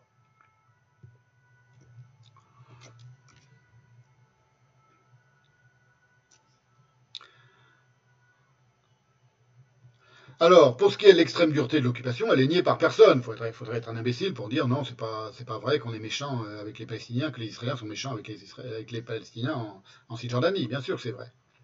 Benny Morris, par exemple, écrit Comme toutes les occupations, celle des Israéliens se fondait sur l'usage de la force, la répression, la crainte, la collaboration et la traîtrise, les coups et la torture, l'intimidation, l'humiliation et la manipulation au quotidien. Et plus loin, il disait L'administration militaire nullement affecté par des, considérations, par les considérations relatives aux droits civiques, pourtant de rigueur en Israël, disposait d'un large éventail de techniques destinées à supprimer tout mouvement de contestation et toute dissidence. Il s'agissait par exemple de couvre-feu, d'assignation à résidence, assortie de perte de salaire, d'expulsion, de procédures judiciaires aboutissant à des amendes ou des peines d'emprisonnement, l'œuvre des tribunaux militaires dans les territoires et celle de la Cour suprême qui les soutenait seront certainement consignées dans les pages les plus sombres des annales du système judiciaire israélien. De détention administrative ou d'emprisonnement arbitraire pour des durées de six mois reconductibles, de fermeture de commerces et d'écoles généralement consécutives à des mouvements de grève dans les magasins ou à des troubles causés par les étudiants. Les Israéliens pouvaient à leur gré confisquer aux habitants ou octroyer aux collaborateurs permis de voyage, licence de commerce, permis de construire, permis de travail, autorisation de réunion de famille ou de commercialisation. Souvent appliquées de façon sélective, ces mesures touchaient aussi parfois la collectivité. Il arriva que des villes entières se voient interdire toute visite en provenance des pays arabes, comme ce fut le cas de Ramallah pendant l'été 1968. Donc vous voyez, Benny Morris, je vous l'ai dit, il est très impartial, et lorsqu'il s'agit de blâmer euh, Israël, il le fait sans prendre de gants, il a parfaitement raison. Alors il est temps maintenant d'examiner, et c'est tout, à fait d'actualité, parce qu'il y a eu encore une nouvelle proposition de la NUPES à l'Assemblée il y a quelques jours, hein, on est le 31 mars 2023, qui veut de nouveau, qui insiste pour que l'Assemblée française, l'Assemblée nationale française euh, reconnaisse que l'État d'Israël est un régime d'apartheid. Donc c'est l'accusation principale aujourd'hui qui vise la politique sécuritaire d'Israël, puisque l'argument d'Israël, c'est que cette politique de, séparation, de dissociation et de domination, c'est uniquement pour assurer sa sécurité contre les djihadistes et contre les terroristes. Donc, cette accusation, lorsqu'elle ne reproche pas à, euh, euh, la politique sécuritaire d'Israël d'être un pur fantasme paranoïaque, sous-entendu les, Israéliens ne risquent rien ils font croire qu'ils ont besoin de sécurité alors qu'ils n'ont aucun besoin de sécurité, et qui assimile les checkpoints et le mur de séparation à de purs outils d'une politique d'apartheid, c'est-à-dire de séparation et de domination raciale, parce que c'est ça le problème dans les mots. D'accord? Le paradoxe de cette accusation d'apartheid, je vous le dis d'emblée, hein, il n'y a pas de suspense, il n'y a pas d'apartheid en Israël, ni en Israël, ni en Cisjordanie. Et on va voir pourquoi. Il n'y a pas d'apartheid, un, ni, ni comme métaphore, ni au sens propre. Au sens propre, c'est une évidence, comme métaphore non plus. On va comprendre pourquoi. Il faut savoir, on emploie un mot, il faut. Euh, si vous dites qu'il y a une occupation, oui, d'accord, appelons ça une occupation. Si vous dites qu'il y a une domination, oui, il y a de la brutalité, oui, il y a de l'injustice, oui. Tout ça, c'est vrai. Il y a du crime, oui. Il y a des crimes de guerre ou des crimes d'occupation, oui. C'est vrai. Quand un, soleil israélien tire, sur euh, une femme enceinte sur le pas d'une porte et qu'il la tue, c'est un, crime. Il mériterait d'aller en prison pour le reste de sa vie. C'est évident. C'est pas de l'apartheid faut comprendre, là, euh, il y, a des choses que les gens, y a certains comprennent, certains ne comprennent pas. Par exemple, l'attitude des CRS ignoble, immonde aujourd'hui dans toutes les manifestations en France. On est le 31 mars 2023. C'est-à-dire que la France est en train de devenir une république bananière où les flics tabassent tout le monde. Euh, et ben, c'est pas pour autant qu'on est dans un totalitarisme, par exemple. Le mot totalitarisme ne correspond pas. Même le mot dictature ne correspond pas à ce qui est en train d'arriver en France. On n'est plus tellement dans une démocratie, on est d'accord. Et, et quand même si en même temps. Parce que je peux le dire. Par exemple, les filles vont pas débarquer chez moi pour me tabasser. Euh, vous voyez, ça ne veut pas dire que, tout est rose ou que, les choses vont pas un jour basculer dans le pire. Mais en Israël et en Cisjordanie même, il n'y a pas d'apartheid et c'est pas un régime d'apartheid. Alors évidemment, tout ça euh, euh, se ramène à une discussion sur qu'est-ce que c'est qu'être juif. Vieille question à laquelle personne n'a pu répondre depuis 5000 ans. Ce pas les antisionistes qui vont y répondre aujourd'hui. Donc ils sont pas très malins en général. Alors, le paradoxe de cette accusation, c'est qu'il ne saurait y avoir apartheid, au sens propre, que si l'on nie l'existence du djihadisme palestinien, lequel légitime objectivement l'aspect sécuritaire de la séparation. Si vous dites qu'il y a apartheid, ça veut dire que vous ne pouvez plus parler du djihadisme. C'est-à-dire qu'il n'y a pas de Palestiniens qui veulent tuer des Israéliens. Parce que les Israéliens disent, nous, tout ce qu'on fait, c'est uniquement parce qu'ils viennent nous tuer. Parmi eux, il y en a qui viennent nous tuer, donc on pratique la punition collective. Personne ne nie en Israël qu'on pratique une punition collective. Ce n'est pas l'apartheid, la punition collective, ça n'a rien à voir. Ça n'a rien à voir. Lorsque vous faites un couvre-feu parce qu'il y a des, gens qui veulent euh, de toute une ville, parce qu'il euh, y a des gens, il y a seulement 10 euh, personnes dans la ville qui veulent, qui veulent aller mettre des bombes, c'est une punition collective. Et pourquoi mettre un couvre-feu? Ben, Parce que comme ça, on empêche les gens de sortir et dès que quelqu'un sort, on sait qu'il veut mettre une bombe, on le tue. C'est de la sécurité, voilà. C'est tout bête à comprendre. Donc faut pas dire n'importe quoi l'apartheid en Afrique du Sud ou la ségrégation raciale aux États-Unis, ça n'a jamais été euh, comparable à ce qui se passe en Cisjordanie ou, en Israël, y compris dans le principe même. Donc déjà, première chose, ils ne parlent jamais du djihadisme. Donc quand on parle des Palestiniens tués, on dit des Palestiniens ont été tués cette nuit par Tsahal. Pas des Palestiniens, c'est des mecs qui, sont qui veulent se surarmer et qui ont l'intention d'aller commettre des crimes en Israël. Parfois, il y a des victimes collatérales, comme on dit. Il y, avait une, jeune fille qui était sur un toit il y a quelques semaines, et qui était, on ne sait pas ce qu'elle faisait sur le toit, ou des mecs qui étaient en train de tirer sur sa halle. Elle, est morte, évidemment, dans les échanges de tirs. Ça arrive dans tous les conflits, dans toutes les guerres. Alors, coutumier d'une longue tradition de mensonges et d'accusations calomnieuses. Je, vais développer un peu cette idée-là parce que c'est très important. Coutumier d'une longue tradition, on pourrait, en faire des, séances et des séances et aller dans le détail, dans les détails. Et... Enfin là, je vais aller droit au but Coutumiers d'une longue tradition de mensonges et d'accusations calomnieuses, les militants palestiniens n'ont aucune vergogne à faire du terme apartheid un usage purement politique, dont la véracité leur importe peu. Et d'ailleurs, eux-mêmes le reconnaissent. C'est-à-dire qu'il y a un type qui s'appelle Mohamed El-Kourd, qui est un militant palestinien antisioniste et anti-israélien, qui se définit sur son compte Twitter comme écrivain dans Jérusalem occupée, correspondant de, de, de Palestine pour la nation, la nation palestinienne, auteur de poèmes. Je vous montre son compte Twitter.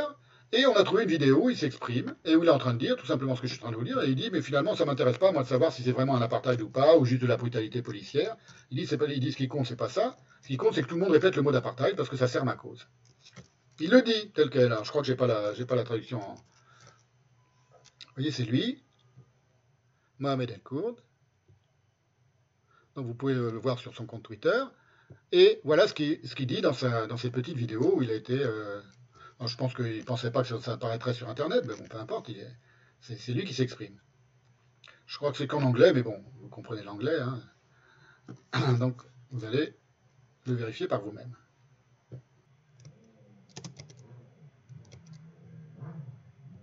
the word itself as a word. No, I'm not even talking about the legal definition of the word apartheid. I'm not talking about the crime against humanity.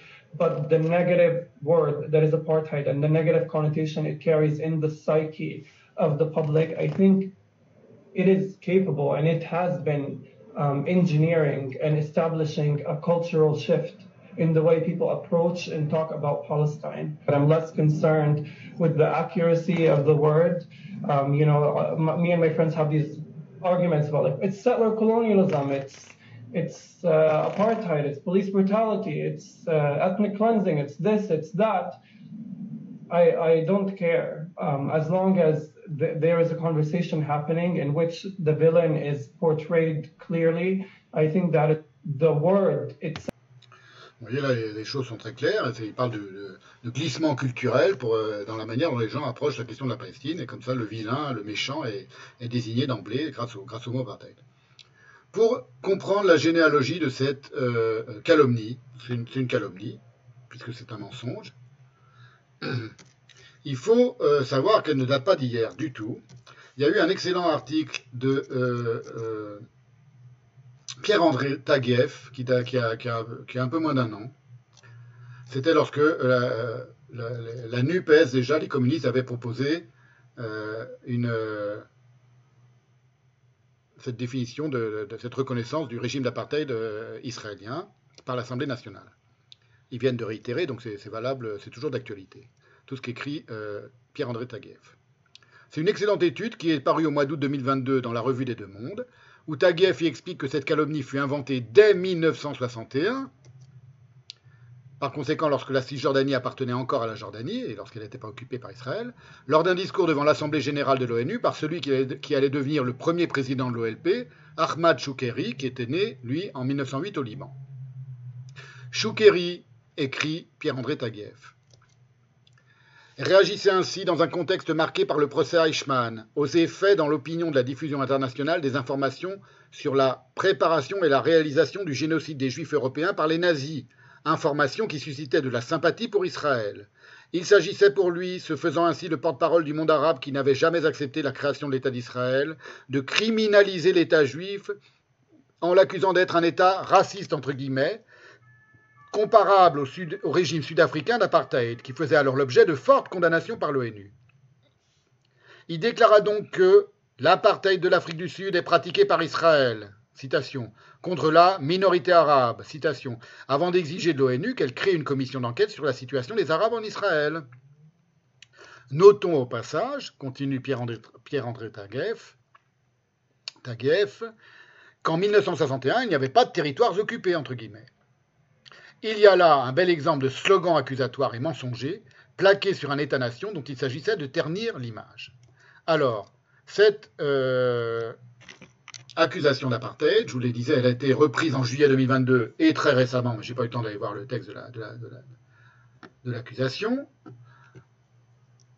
C'était la proposition 143 de l'Assemblée nationale. Je vous la mets sous les yeux.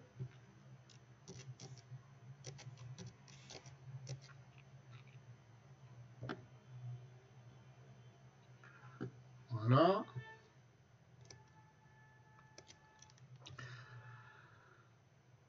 C'était par le groupe communiste appartenant à la NUPES. C'est une accusation qui est non seulement absurde concernant les citoyens de l'État d'Israël, donc des Arabes israéliens, toute la réalité de la société multiculturelle et multiconfessionnelle d'Israël et toutes les lois israéliennes la contredisent, mais elle est particulièrement inadéquate appliquée aux habitants de la Cisjordanie qui ne sont précisément aussi surveillés, dominés, punis et entravés dans leur liberté de mouvement que parce que les Palestiniens sont considérés collectivement par Israël comme membres plausibles d'une entité ennemie. À juste titre, si on prend en considération le fait que bien des Palestiniens partagent cet avis. Donc il ne s'agit pas du tout d'apartheid, il s'agit de, dominer des ennemis. Des ennemis qui, risquent de nous nuire, militairement. Ce n'est pas de l'apartheid, ça ne s'appelle pas de l'apartheid. Comprenez la, différence. Les Noirs américains, esclavagisés, apartheidisés lors de la ségrégation ensuite, n'étaient pas considérés par les Américains, par les Blancs américains, comme des ennemis qui risquaient de nous nuire à tout moment. Les Juifs allemands n'étaient pas considérés euh, dans le Reich ou, à Varsovie, dans les Juifs du ghetto de Varsovie, comme des ennemis qui risquaient de nous nuire à tout moment et de prendre les armes pour nous, assassiner. Ça n'a rien à voir. Les Palestiniens sont collectivement considérés par les, Israéliens comme susceptibles soit d'aider, soit de laisser euh, se développer parmi eux un djihadiste qu'on va, euh, aider à, traverser la frontière et à l'assassiner des gens à, une ligne de bus, qu'on va inciter à les tuer les Israéliens ce qui est la réalité objective. C'est-à-dire qu'il y a en effet des Palestiniens qui se lèvent le matin en disant je vais aller tuer un juif, un, un arrêt de bus, et qui est soutenu par une partie de la population, et même de plus en plus par toute la population, euh, par une grande partie de la population en Cisjordanie et à Gaza. Ça, c'est la réalité. Donc, ce n'est pas de l'apartheid. Rien que la définition ne correspond absolument plus. Comprenez? Premièrement, ça, c'est une première chose.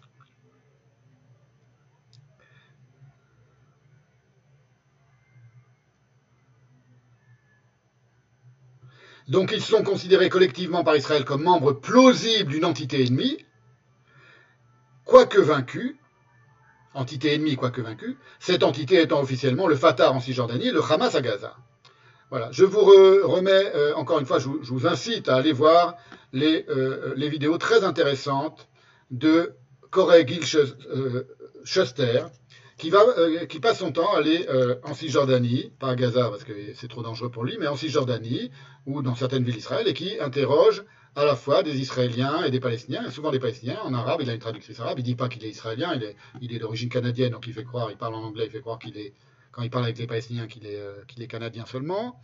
Sa traductrice, elle dit pas qu'elle est arabe israélienne, elle dit, dit rien. À un moment, il y a une femme qui avait deviné, qu'elle dit, je vois comme, au fait que tu es habillé, je vois que toi aussi tu es une arabe israélienne, mais bon, c'est une cousine, hein, elle n'est pas une ennemie et ils traduisent tout ce qu'ils disent et ils posent des questions. Les questions lui sont envoyées par Internet. J'ai déjà parlé souvent de lui. Hein. Et là, il y a toute euh, une, playlist, comme on dit, où ce sont les questions faites aux Palestiniens. Et globalement, on voit quand même que les Palestiniens, euh, bon, ça, vaut ce que vaut un sondage de rue, hein, ce que vaut un micro-trottoir, comme on dit, mais enfin, ça donne une indication quand même de comment, euh, de ce qu'est l'humeur et de ce qu'est l'ambiance en Cisjordanie, par exemple. Ils sont très en colère et ils sont de plus en plus, ils ont tous à la je crois que j'ai déjà dit, mais bon, je le répète, ils ont tous en tête l'idée qu'ils doivent récupérer la Palestine, qu'on la, leur a volée, que dès qu'ils pourront, ils la récupéreront, quand ils seront plus forts que leurs ennemis, et ils sont, très en colère, et ils n'ont aucune envie de faire la paix. J'avais montré des, exemples, donc c'est juste pour vous dire, allez voir son site, parce que c'est formidable, et ça, permet de, comprendre ce que peuvent penser les Palestiniens. Ce n'est pas, pas dire que c'est tous les Palestiniens, ça veut dire que, comment fonctionnent et ce que pensent les Palestiniens. En général, ils ne sont pas tellement opposés aux djihadistes parmi eux. Il les considère un peu comme des résistants et comme des héros. La situation est donc très différente, par exemple, avec l'Iran, dont le régime est officiellement ennemi d'Israël, ce qui en soi est une absurdité politique, inexplicable autrement par l'antijudaïsme et l'antisémitisme traditionnel dans, le chiisme iranien. Il n'y a aucune frontière commune, il n'y a, aucune, a rien en commun, euh, il n'y a aucune dispute euh, ni territoriale, ni politique, ni religieuse, ni rien entre l'Iran et Israël qui sont là, qui est beaucoup plus, complètement éloigné, dont les capitales sont complètement éloignées l'une de l'autre. Et pourtant, l'une, l'Iran, veut la destruction de l'autre, Israël.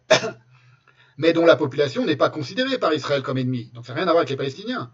Et qui, d'après le peu qu'on en sait, se considère davantage la, population iranienne comme ennemie de son propre régime théocratique que des Israéliens qui vivent à 1500 km euh, de là. C'est-à-dire c'est la, la, distance entre Jérusalem et Téhéran, 1500 km. Et qui ne leur ont jamais été hostiles en plus les Israéliens, hostiles aux, Iraniens. Que l'occupation de la Cisjordanie soit injuste, au sens, je l'ai dit, où la stricte justice n'y règne pas, c'est un fait. Mais jamais, au cours de l'histoire des guerres et des conflits, aucun pays n'a jamais, censé être aimable, égalitaire ni juste avec ses ennemis. C'est ce que disait encore euh, le, le personnage de Ross. Et cela d'autant moins lorsque ceux-ci vivent sur un territoire dont le statut est disputé. Puisque pour Israël, je le redis, la Cisjordanie, c'est aussi et d'abord la Judée et la Samarie, une terre biblique historiquement et spirituellement juive. Donc c'est ce que disait le personnage de Ross dans la longue citation que j'ai faite tout à l'heure. Il disait, euh, euh, quand on perd une guerre, on est amer. Oui, on est amer, on n'est pas content, on, regrette de l'avoir perdu. oui. On est amer et on boit, de la, on boit le, le breuvage de l'amertume chaque jour que Dieu fait. La seule définition officielle de l'apartheid, telle que la rappelle la proposition communiste de résolution 143 de juillet 2022, elle repose sur une ségrégation et des discriminations raciales, et donc pas territoriales. Raciales, c'est pas territorial. Ça empêche, cette simple définition, ça empêche de l'appliquer au cas de la Cisjordanie, comme à celui de Jérusalem-Est, qui sont des discriminations locales et uniquement territoriales. Si les implantations juives sont en tout point privilégiées par l'État d'Israël et mieux traitées que les villes et les villages arabes, c'est une évidence, hormis l'intérêt politique que trouve, politique entre guillemets, que trouvent à l'existence de ces implantations les sionistes religieux, qui ne représentent eux absolument pas la majorité des religieux en Israël, non seulement pas la majorité des Israéliens, mais même pas la, majorité des religieux, c'est dû au fait que les implantations juives ne sont pas en guerre larvée contre l'État d'Israël. Parce que vous vous souvenez, dans le discours de, de, Mordecai, le personnage de Ross, il dit ben, si l'armée israélienne veut venir nous tirer dessus, qu'elle vienne nous tirer dessus. Sous-entendu, on se défendra. Si demain, les colons euh, juifs de Cisjordanie se mettent à, tuer des soldats israéliens et à aller faire des attentats à Tel Aviv et à, Jérusalem, vous pouvez être sûr qu'ils seront traités, euh, pas du tout gentiment non plus. Donc c'est pas de l'apartheid. Il, faut, il faut, comprendre ça. Hein. C'est-à-dire c'est pas parce que les Arabes, les Palestiniens sont des musulmans qu'ils sont dominés, durement réprimés par Israël. C'est parce qu'ils sont djihadistes. Tant qu'on n'a pas compris ça, on n'a rien compris. C'est dû au fait que les implantations juives ne sont pas en guerre larvée contre l'État d'Israël. Voilà, c'est ce, que je, suis en train de vous dire. Si demain les juifs radicaux devenaient djihadistes et lançaient des attentats en Israël, ils subiraient le même sort et la même punition collective que les Arabes de Cisjordanie. Je dis ça, ça, ça, existait dans l'histoire, puisque euh, au tout début de la, naissance d'Israël, enfin juste avant la naissance d'Israël, les groupes euh, euh, Stern et de l'Irgun ont été très violemment réprimés par la Haganah avec, un début de guerre civile qui a été, réduit dans, la, dureté et dans le sang par la Ghana, qui, heureusement a gagné. Donc ça s'est déjà, déjà montré, ce genre de choses. Ça s'est déjà euh, euh, présenté, ce genre de situation. La disparité de traitement des Arabes et des Juifs en Cisjordanie est blâmable. C'est tout à fait vrai. Mais elle n'est pas structurelle au sionisme, ni même à l'État d'Israël, puisqu'elle n'a pas toujours eu lieu, donc elle n'est pas structurelle, elle n'a pas toujours eu lieu. Pour comparer, il faut voir qu'est-ce que c'était, par exemple, que la ségrégation euh, aux États-Unis. Elle a toujours eu lieu depuis, qu'il y a des Noirs aux États-Unis. Ils ont été, amenés et implantés et, importés de force, esclavagisés aux États-Unis pour être des esclaves et pas pour être des égaux. Ils n'ont pas connu une égalité avant de connaître d'abord une, une, égalité. La, la, la, la colonisation en Cisjordanie n'a pas toujours eu lieu, par définition. C'est le fruit d'une guerre, premièrement. Et surtout que de nombreuses propositions ont été faites aux Palestiniens pour abolir cette situation détestable, et qu'ils les ont quasiment toutes refusées. C'est pour ça qu'elle n'est pas structurelle, cette situation détestable en Cisjordanie. Elle est la conséquence d'un pourrissement d'une série d'événements historiques imprévisibles, les guerres, et nullement idéologique. Il n'y a pas en Israël une idéologie qui dit on va faire du mal aux Arabes parce qu'ils sont nos inférieurs. C'est faux, ça n'existe pas. Ça, ce serait de l'apartheid.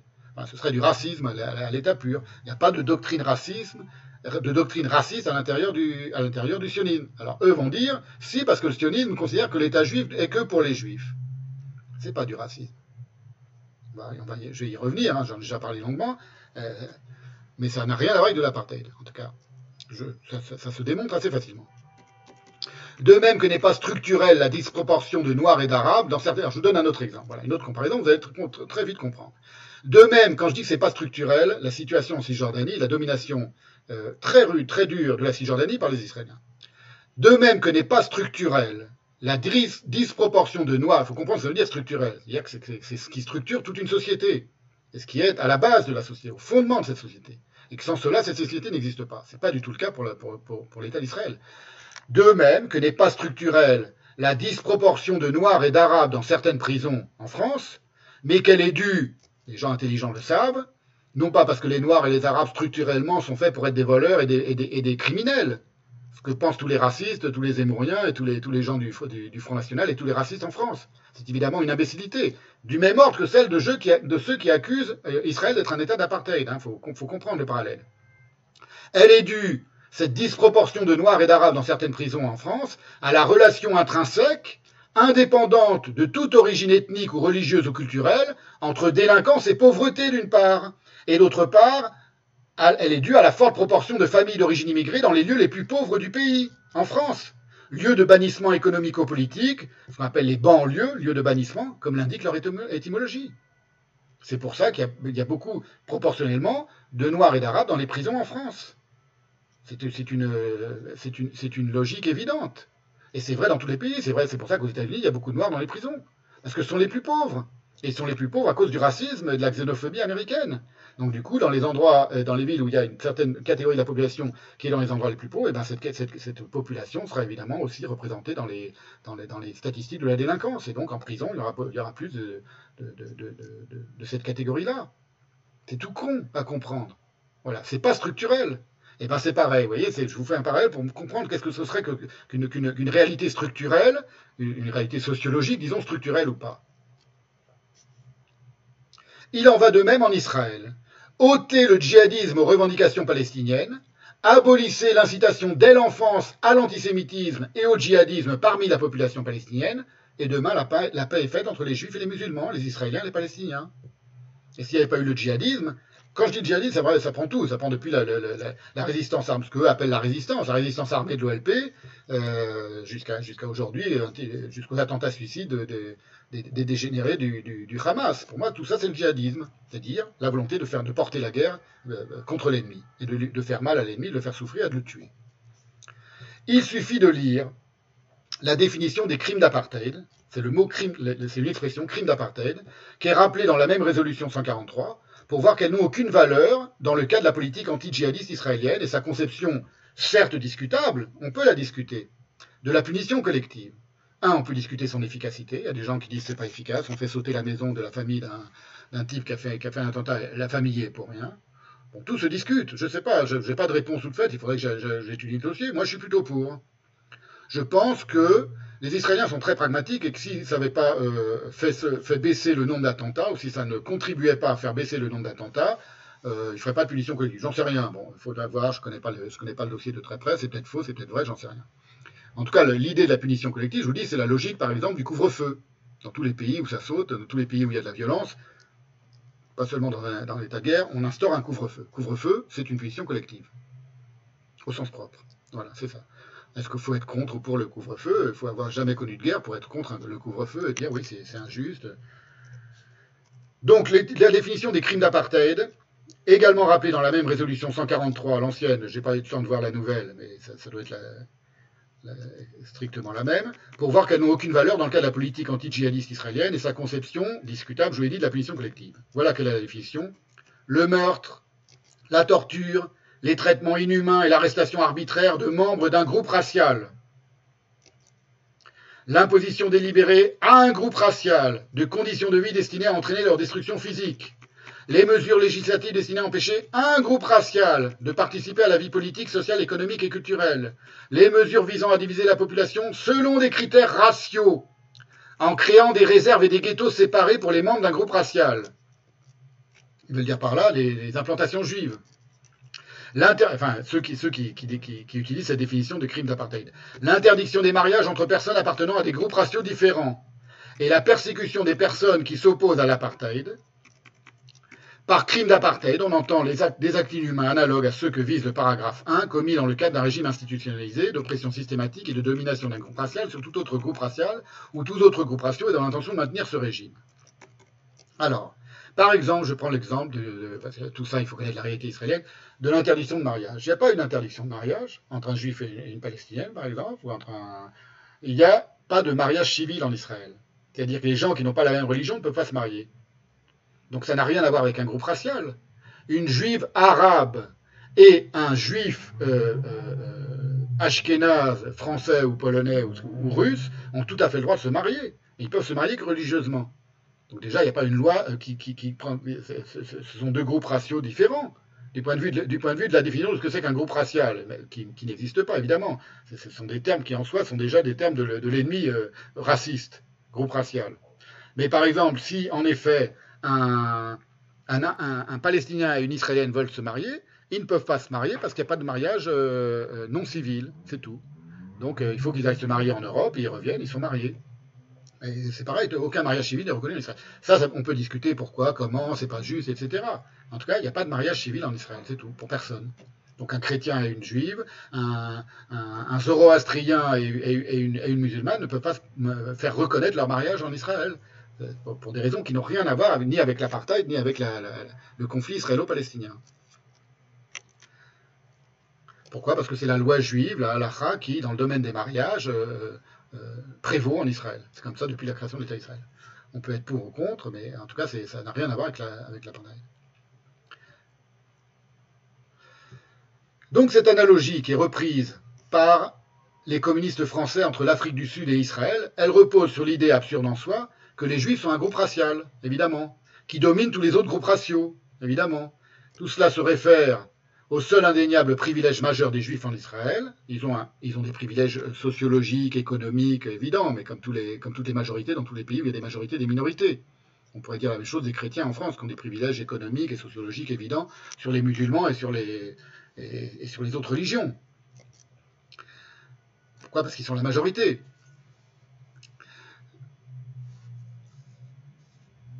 Le seul indéniable privilège majeur des juifs en Israël, le plus contesté en tout cas, et le plus indéniable, c'est ce qu'on appelle la loi du retour. C'est-à-dire, et là c'est pour eux c'est du racisme, et je vais vous dire mon avis à moi, c'est qu'évidemment ce n'est pas, c'est qu'un juif qui revient en Israël, c'est la loi du retour, qui vient s'installer en Israël, il est immédiatement admis. Un musulman, un chrétien, un français, un, américain, s'il n'est pas juif, non. Bon, ça s'appelle la loi du retour. J'en ai déjà parlé longuement, je crois, la dernière fois, donc je ne vais pas m'y attarder maintenant. Elle est tout à fait, pour moi, elle est tout à fait légitime. Elle va, là, elle est structurelle. Elle est tout à fait, cette loi du retour, elle est structurelle à l'État d'Israël. L'État d'Israël, c'est un État qui a été conçu comme un foyer pour tout juif au monde pour toujours. Parce qu'un juif pour toujours, on considère, dans l'idéologie sioniste, qu'un jour ou l'autre, il peut être en danger dans, le pays où, où il vit. C'est feindre donc, accuser la loi du retour, par exemple, d'être une loi raciale ou raciste. De ne pas comprendre que la loi du retour est fondée sur une communauté spirituelle et non pas raciale, telle que tous les juifs du monde disposent d'une nationalité israélienne virtuelle et sont de ce fait privilégiés, en effet, mais au même titre qu'une personne disposant d'un passeport français, quels que soient les lieux de naissance et d'habitation dans le monde, à cette personne, est privilégiée pour venir s'installer en France ou bénéficier automatiquement de la protection des ambassades françaises partout dans le monde. Cela ne fait pas de ces privilèges liés au passeport français un système d'apartheid pour autant. Eh bien, le passeport israélien, il a cette particularité qu'il est virtuellement disponible pour n'importe quel juif dans le monde. On peut le discuter ou ne pas en discuter, mais ce privilège-là, ça n'a rien à voir avec l'apartheid. Que par ailleurs, il y ait du racisme au sens banal et de fortes discriminations sociales, économiques et culturelles diverses en Israël. Les juifs éthiopiens en souffrent. Comment souffrir, et comment souffrent peut-être encore, les juifs yéménites, les séfarades, et d'une manière générale tous les mizrachis, c'est-à-dire les orientaux, les juifs orientaux à la naissance de l'État, c'est indéniable. Mais cela n'est pas pour autant qualifiable d'apartheid.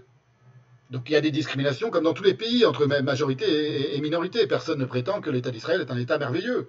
Et que c'est un État euh, euh, euh, qui est, dans lequel n'existe pas toutes les tares de tous les autres États. C'est ce que j'avais dit dès la première, séance.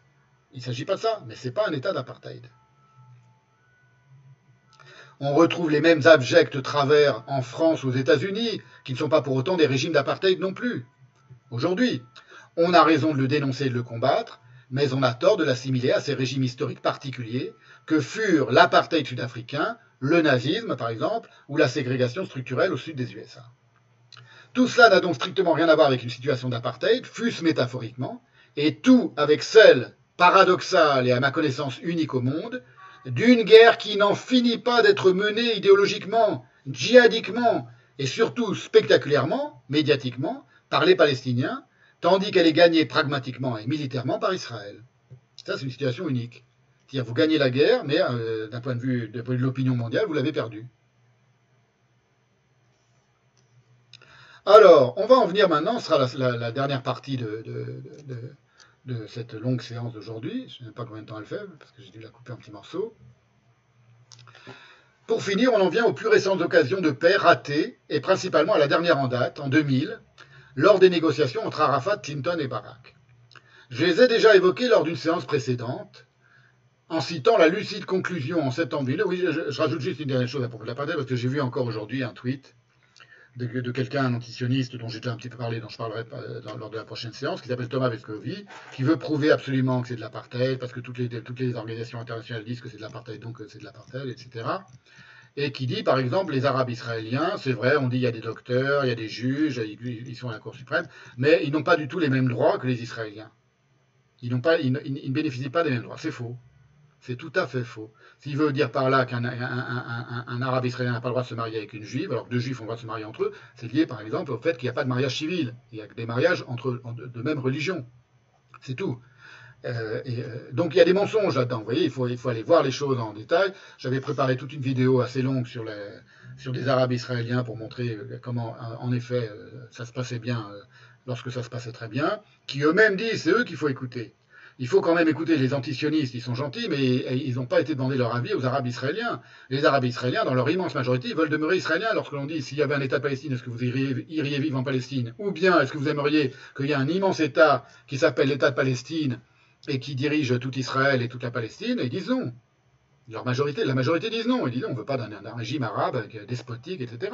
Pour certains d'entre eux, il y a certains qui disent oui, il y en a qui disent non. Je crois que la proportion, c'est 60% qui sont, qui sont contre, qui veulent rester israéliens premièrement. Et lorsqu'on dit est-ce que vous aimeriez aller vous installer en, Palestine s'il y avait l'État palestinien qui, qui s'installe à côté d'Israël, ils disent non aussi.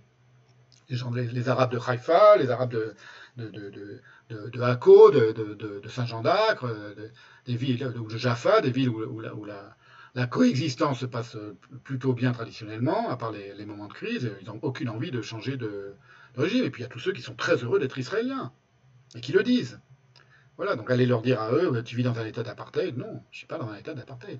Voilà, donc c'est bon, c'est des choses très assez complexes. On pourrait en, parler plus longuement, mais euh, rien que sur la définition de ce que c'est qu'être être un juif par rapport à être un groupe racial, déjà, on est, on a un problème. On a un problème. Alors on en vient au tout dernier euh, euh, cette histoire de partage du gâteau qui ont complètement échoué. C'est je vous l'ai dit, les négociations entre Arafat, Clinton et Barak. Pourquoi je pense ces dernières-là On va revenir sur Rabin et tout ça un petit peu rapidement, parce que c'est celle où, euh, on a fait le plus, les Israéliens ont offert le plus sur un plateau de plus grande part de gâteau à Arafat, et que, inexplicablement, d'après certains, il a tout refusé. Il a tout refusé, il a tourné le dos, il a, il a envoyé bouler les, négociations, et après tout a été évidemment de, de en, ce qu'il a et de mal en. C'est j'avais cité déjà la dernière fois, je crois, en tout cas lors d'une séance précédente, la lucide conclusion en septembre 2002, donc lorsque tous les, toutes l'utopie de la création de l'État palestinien était complètement détruite, la rupture complète des négociations, pleine vague d'attentats, c'était extrêmement, extrêmement violent en Israël, un proche d'Arafat qui s'appelle Nabil Amr, AMR, qui était un membre du Fatah, qui était, euh, c'est comme ça qu'il est présenté sur un, un site euh, la Jewish Virtual Library, conseiller média du président de l'OLP, Yasser Arafat, fondateur et ancien rédacteur en chef d'Al-Hayat al-Jadida, le journal officiel de l'autorité palestinienne, directeur des organisations de radio et télévision de l'autorité palestinienne. Pendant plus de dix ans, il était directeur de la Voix de la Palestine. Il était pendant un certain temps l'ambassadeur de l'OLP à Moscou, etc., etc. Qui faillit se faire flinguer, il s'est fait tirer dans les jambes par des, des miliciens anonymes, probablement des membres du Fatah, pour avoir osé écrire la simple vérité. Ouvrez les guillemets. Je cite, que j'avais déjà cité, mais je recite pour mémoire, la lettre qu'il avait envoyée, la lettre ouverte qu'il avait faite pour Arafat.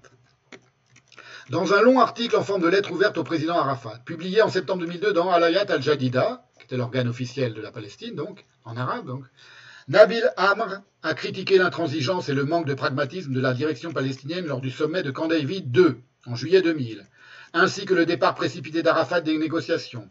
Il reprochait au président de l'autorité palestinienne et à la société palestinienne dans son ensemble. J'ai essayé de trouver le, texte complet de ce journal, je l'ai pas trouvé, de ce texte, qui mériterait d'être publié, traduit en français, pour qu'on voit, qu'on qu ait quelques éléments pour savoir ce que certains Palestiniens lucides ont pu reprocher à Arafat. Ça doit exister en anglais, bon, je l'ai pas trouvé, mais en tout cas, c'est le genre de choses qui ne seraient pas publiées en France. C'est dommage.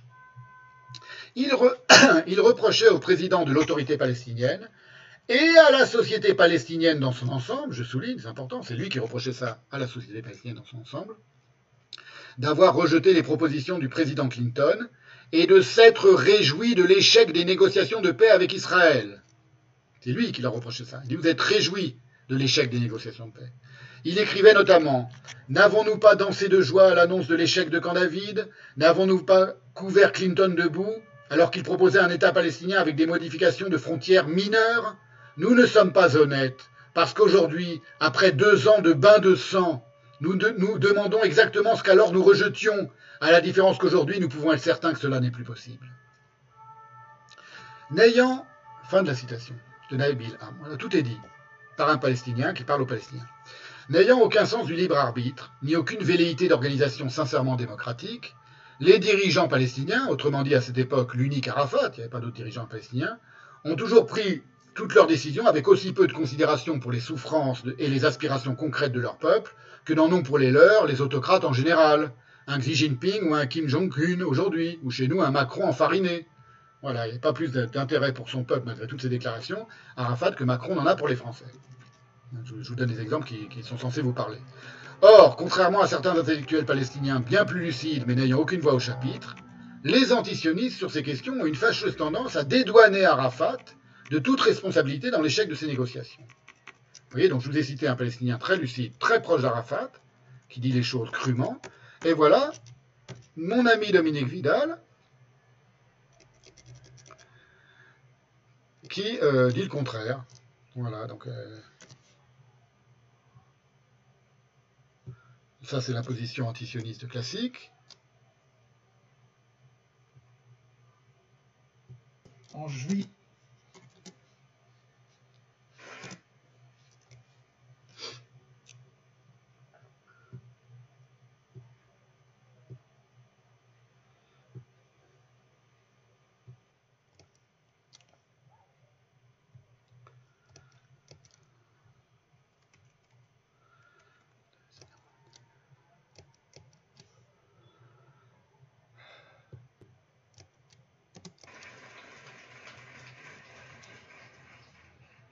En juillet 2000, lorsque le premier ministre israélien de l'époque, Ehud Barak, provoqua l'échec du sommet de Camp David, il déclara, je cite, Nous n'avons plus de partenaires palestiniens pour la paix.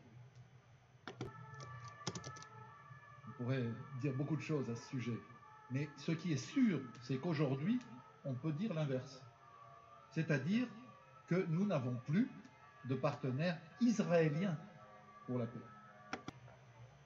Voilà, je vous ai montré ce petit extrait, tout petit extrait, uniquement pour dire que pour Dominique Vidal, mon ami Dominique Vidal, c'est tout est de la faute de Barak. On va voir les choses un petit peu un petit peu en détail.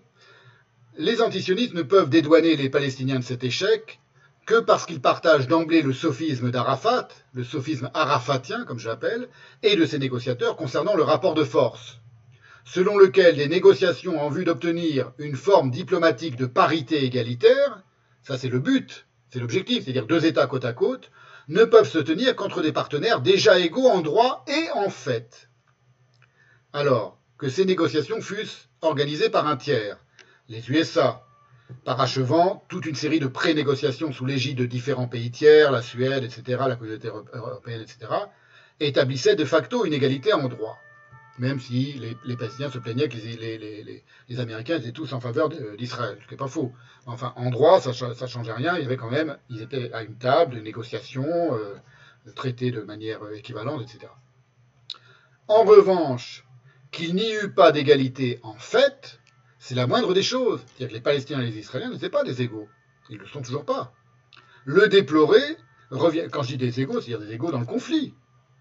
Il y avait de, de nouveau, il y avait des vainqueurs les, Israéliens et des vaincus les Palestiniens. Et les vaincus avaient tout perdu. Ils ont tout perdu depuis, depuis 50 ans. Ils ont fait la guerre, ils ont fait la guerre, ils ont fait la guerre, ils ont fait des attentats, ils ont tout fait. Ils ont, ils ont essayé de renverser le, régime de, Hussein en Jordanie, les Palestiniens. Ils ont déstabilisé, ils sont fait virer au Liban, ils ont déstabilisé tout le Liban, ils ont entraîné le Liban en grande partie par leur, par leur responsabilité dans la guerre civile. Les Israéliens étaient pour rien. Donc ils ont tout perdu. Et ils ont soutenu Saddam Hussein un peu avant les, accords d'Oslo. Et du coup, euh, euh, et on a dû forcer le bras et, tordre le bras à Rafat pour qu'il vienne négocier avec les Israéliens. Donc ils avaient tout perdu. Ils étaient, dans les faits, il n'y avait pas d'égalité possible. On ne considérait pas comme des égaux euh, deux, adversaires qui, étaient dont les responsabilités, dont les, dont les attitudes étaient si disproportionnées du point de vue du point de vue d'une égalité diplomatique euh, euh, abstraite, idéale, si vous voulez. Le déplorer donc qu'il n'y ait pas eu d'égalité en fait, c'est ce que disent tous les antisionistes, tous les gens qui critiquent ces, négociations en disant qu'il il y avait un rapport de force qui était inégal, rapport de force symbolique revient à nier toute l'histoire du conflit et faire comme si Arafat et Barak étaient descendus chacun de sa propre planète pour signer un traité de collaboration. Là, on pourrait dire, en effet, bon, il y en a, il y en a un, il, a, il, est, traité comme un, comme un roi et l'autre, il est traité comme un gueux. Il n'y a pas d'égalité alors qu'on vient chacun d'une planète différente. Ce n'est pas le cas. Je vous donne un exemple, par exemple, sur ce plan de partage, d'une argumentation qui est ridicule, de Eric Hazan, qui explique pourquoi, selon lui, il n'y a même pas eu de négociation, parce que ces négociations partaient sur, un, sur une, inégalité des rapports de force, et donc ça ne s'appelle pas des négociations. C'est son, avis, hein, c'est pas, très... Dans ce cas-là, aucune négociation, aucun, armistice, aucun, aucun plan de paix euh, ne peut être considéré comme une négociation. Vous comprenez, s'il faut attendre que les gens soient aient, une, égalité de fait pour commencer à négocier et à leur faire obtenir une égalité en droit, on n'obtiendra jamais aucune égalité en droit. Parce qu'il n'y a pas d'égalité en fait, que ce soit une égalité sur un mode, sur un, d'un point de vue militaire ou autre. Il n'y a pas d'égalité territoriale, il n'y a pas d'égalité euh, euh, culturelle, ça ne veut rien dire l'égalité. De ce point de vue-là. Je vous montre l'argument grotesque selon moi de Eric Hazan. le glossaire, par exemple, retour à la table des négociations. Il n'y a jamais eu de négociation. Il n'y a jamais eu de négociation. Pour négocier, si je négocie avec toi euh, l'achat massif de, de, rayonnage entier de tes bouquins, je négocie, euh, j'ai une possibilité, tu as une autre, on, on discute d'égal à égal. Il n'y a jamais eu de négociation entre Israël et la Palestine. Il n'y en a jamais eu. Surtout qu'en plus, quand parfois ils sont retrouvés à la même table, l'arbitre était du côté du plus fort. Voilà, l'arbitre, les, les, Américains qui étaient évidemment, dit-il, du côté des, Israéliens. C'est pas faux, mais c'est, il part d'un axiome qui est complètement faux, c'est que pour qu'il y ait des négociations, il faut qu'on on soit déjà à égalité. Non, c'est faux. Les Palestiniens amnésiques, comme les antisionistes, quant à leur propre histoire récente, envisagèrent donc ces négociations. Vous allez voir que c'est le discours des Palestiniens, ça. C'est pas, pas Eric Adam qui l'invente, c'est ce que tous les Palestiniens euh, passent leur temps à dire pour justifier le fait que ça a échoué. On va voir que c'est pas ça qui fait que ça a échoué. On va le comprendre aujourd'hui. Les Palestiniens amnésiques, quant à leur propre histoire récente, envisagèrent donc ces négociations, dont l'objectif, il faut quand même le rappeler, était la création de l'État dont ils prétendaient rêver depuis des décennies, comme une simple partie d'échecs à laquelle, par ailleurs, il ne s'était pas réellement sérieusement préparé. Ça, c'est quelque chose qu'explique par exemple très bien euh, Henri Laurent, c'est que lorsque les négociateurs palestiniens sont arrivés, eux, ils sont arrivés sur un mode euh, traditionnel arabe, on va discuter, on va échanger des arguments, etc. Il n'y avait rien, quasiment pas de, documents, de, documents diplomatiques. Le sérieux diplomatique n'était pas du tout envisagé parce qu'ils n'avaient pas l'habitude et parce que ce n'est pas, leur, coutume. Alors que, dit-il, explique-t-il, les Israéliens étaient là avec des, documents faits par des rédigé par des avocats, des diplomates spécialistes, toute, toute une équipe, à l'américaine, à l'israélienne, à l'européenne, extrêmement sérieuse. Il s'agissait quand même de créer un État. Ça ne se, fait pas en un claquement de doigts en disant Ok, top là, euh, on crée notre État et, on arrête de se battre. Donc les Palestiniens n'étaient pas du tout dans, euh, les, mêmes euh, dispositions ni état d'esprit. Ça, c'est, quelque chose de, comment dire, c'est même, pas euh, une, critique, hein, c'est qu'ils ne sont pas venus, d'une part, Arafat n'avait aucune envie de négocier en réalité, mais ils ne sont même pas venus avec, la même préparation à ces négociations. Donc c'était pour les Palestiniens, on va, l'entendre hein, dans leur bouche, une sorte de euh, partie d'échec, une partie où l'arbitre aurait été acheté et où l'un des joueurs aurait été d'emblée avantagé en disposant de plus de pièces que son adversaire. Dans le cas d'une partie d'échec, c'est vrai. Dans ce cas-là, il faut qu'il y ait égalité au départ. C'est pas une partie d'échec des négociations entre un vainqueur et un vaincu et entre deux, entre deux euh, entités qui font la guerre depuis un siècle. C'est ce que Henri Laurence, dont l'amour qu'il éprouve pour Arafat est si peu dissimulable, c'est pas, pas, une critique, il a le droit, hein. il, a tellement d'amour pour, pour, Arafat. Il, est relativement objectif, Eric Laurent. Bon, des fois, vous l'avez vu, hein, je l'ai parfois critiqué parce qu'il disait des choses qui étaient, qui étaient grosses comme lui, qui étaient dans, dans,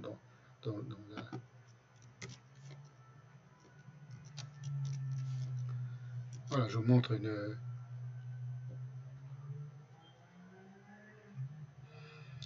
Un montage photo que j'ai fait d'Henri Laurence.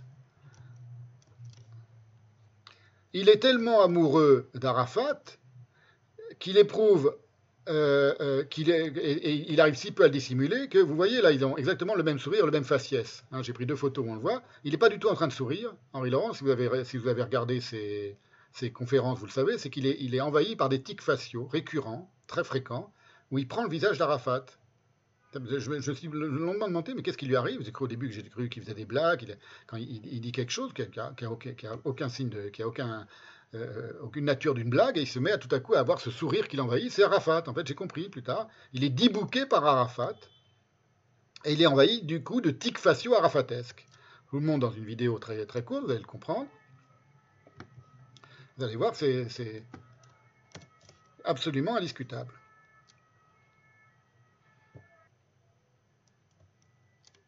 C'est-à-dire une guerre par séquence d'extrême violence, mais très courte. Quelques semaines. Voilà, vous avez vu le, vous avez vu le, le rictus, vous voyez, c'est un véritable, bon, c'est un tic, comme on appelle ça. C'est Arafat. Voilà. Bon, je dis ça, c'est pas pour moquer, c'est pour dire que parfois on est mené par des choses. Euh, c'est la situation de la citation que je faisais d'Artaud tout à l'heure, qu'on qu qu qu ne, maîtrise pas. Il nommait en 2015 cette, euh, cette histoire de, de, négociation entre Israël et les Palestiniens euh, d'une formule qui dit tout dans son inconséquente abstraction, de remettre les compteurs à zéro. Il parle de remettre les compteurs à zéro, et il associe ça bizarrement à un retour au réel, le retour, ce qu'il appelle le retour réel, remettre les compteurs à zéro, qui n'est que l'autre nom, ce qu'il veut dire par là, enfin, je ne sais pas si c'est ça qu'il veut dire, mais ça voudrait dire uniquement revenir dans, le temps et tout abolir. Oublier toute l'histoire du conflit, remettre les compteurs à zéro, et revenir à l'époque où les, Juifs et les, Palestiniens euh, entendaient partager, ou, ou, espéraient pour les Juifs partager la Palestine, en deux États. Il parle d'un retour au réel, qui n'est en réalité ce retour réel que l'autre nom de l'obstination d'Arafat à ne surtout pas faire la paix avec Israël. C'est ça le réel, euh, en réalité. C'est que Arafat n'avait aucune envie de faire la paix avec Israël, il n'en a jamais eu envie et il a tout fait pour, pour s'aborder les négociations.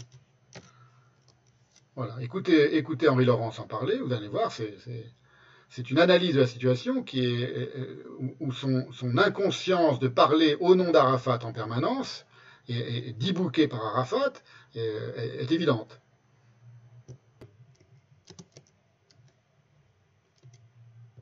Du coup, je passe sur les détails, euh, ça conduit à l'arrivée de Netanyahou au pouvoir, et Netanyahou, par son gouvernement, va geler le processus de paix. Et mais en gelant le processus de paix, il empêche pendant plusieurs années le retour au réel. Euh, le retour au réel, c'est que les Israéliens fonctionnent comme s'il avait été accepté dès le départ euh, qu'on irait dans les cadres euh, du plan Alon. Alors les Palestiniens pouvaient tous céder sur le terrain, mais ils leur disaient à chaque fois, on vous cède parce qu'il y a un rapport de force, mais ça n'a aucune validité selon les accords eux-mêmes, euh, puisqu'il y aura une négociation finale qui remet tous les compteurs à zéro. Euh, donc, tant que Netanyahou au pouvoir, euh, bah, il n'y a pas de véritable processus de paix, donc il n'y a pas de retour au réel. Le retour au réel, c'est quand les travaillistes reviennent au pouvoir avec Ehud Barak et qui vont commencer à se heurter euh, à la réalité des faits, qui est que les Palestiniens ne céderont pas fondamentalement sur leur position. Je suis un peu sévère avec Henri Laurent, mais il n'a pas entièrement tort au sens où là, il ne porte pas nécessairement de jugement. Quand il dit la réalité des faits, c'est que, bon, des fois, il, mélange un peu les choses, mais là, quand il dit la réalité des faits, c'est que les, les, Palestiniens ne céderont pas sur leur position, c'est vrai. Ils, ils, avaient des positions, ils n'avaient aucune intention de céder. Et lorsqu'il dit que les Israéliens euh, ne s'étaient pas rendus compte que que, les, Palestiniens n'avaient pas envie de, partir des prémices qui étaient les leurs, à savoir on, on part du plan Alon et on essaye de négocier à partir du plan Alon, euh, c'est vrai aussi. Est-ce que, ça, rend pour, autant euh, illégitime la position israélienne, vu que c'était les vainqueurs et que les autres étaient les vaincus euh, C'est toujours les vainqueurs qui, je, je, le redis, hein, ce sera l'enseignement majeur de cette séance aujourd'hui, c'est toujours aux vainqueurs de proposer, de, distribuer les cartes à eux-mêmes et aux vaincus, euh, à tous les sens du terme, y compris l'État et les cartes géographiques. Alors, comme Henri Laurence, il a une prédilection quand même pour Arafat et les Palestiniens, il feint ici de ne pas savoir qu'Arafat bousillera tout avec Barak lorsque euh, lui sera enfin accordé quasiment tout ce qu'il exige. C'est-à-dire qu'à la fin, euh, c'est le grand reproche, hein, on l'a vu avec le, texte de Nabil Amr, c'est qu'ils euh, ont quasiment tout obtenu, quasiment tout, et qu'ils l'ont quand même refusé. Parce que Arafat il était le dos au mur, il ne savait plus quoi faire pour dire qu'il ne voulait pas la paix, donc il bah, l'a dit à sa manière, il s'est barré. On va le voir de manière violente, hein, de manière très violente, c'est-à-dire qu'il est parti dans l'incitation au, djihad euh, euh, auprès de son peuple surexcité. On verra que dans une autre conférence, parlant avec tendresse d'Arafat, il sera moins catégorique, avouant à demi-mot, un, que les Palestiniens étaient des amateurs en diplomatie, profondément corrompus, et qu'il n'avait aucune volonté véritable, de euh, sérieuse, de euh, négociation, et aucune volonté d'empêcher les djihadistes, les plus fanatiques parmi eux, de continuer de lancer des attaques suicides pour frapper les Israéliens. Je vais, je vais montrer l'extrait tout à l'heure. C'est ce que résume par exemple Nathan Weinstock, qui écrit tout simplement, toujours dans le même texte que je cite de Nathan Weinstock depuis plusieurs séances, c'est Histoire de chien, la dimitude dans le conflit israélo-palestinien. La politique d'Arafat, écrit-il, a toujours consisté non pas à mettre les islamistes radicaux au pas, mais à tenter de les intégrer aux structures de pouvoir qu'il a créées en veillant à leur laisser le champ libre. C'est Nathan Weinstock qui explique ça. C'est tout à fait vrai. Voilà. Voilà maintenant comment l'exprime euh, Henri Laurence.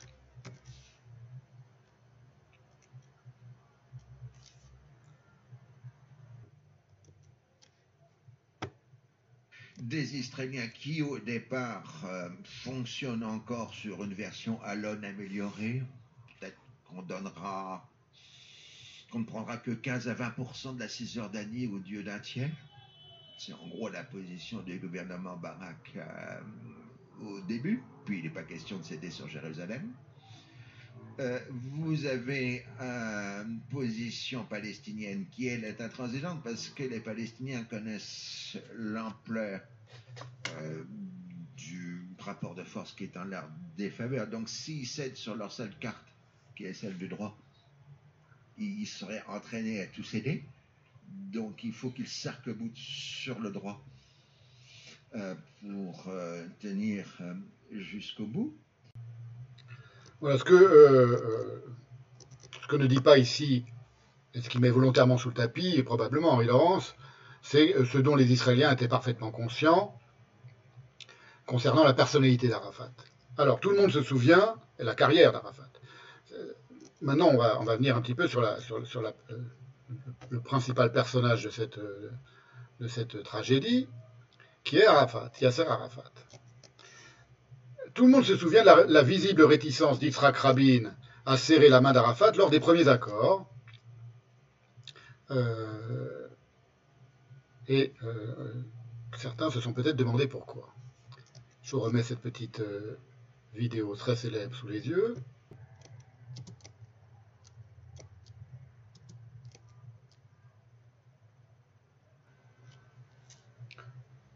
Voilà, j'ai pas j'ai ôté le son parce que ça n'a aucun, aucun intérêt. Vous concentrez-vous sur les sur les corps. C'est le langage corporel, comme on dit.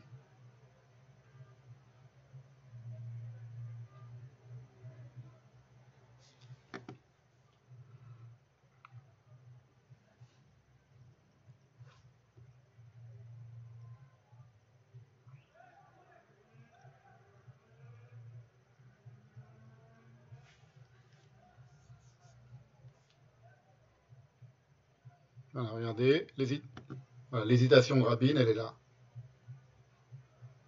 Avant de tendre la main à Arafat, et Arafat tend la main vers Shimon Peres, Et Rabin lui dit quelque chose en hébreu, évidemment.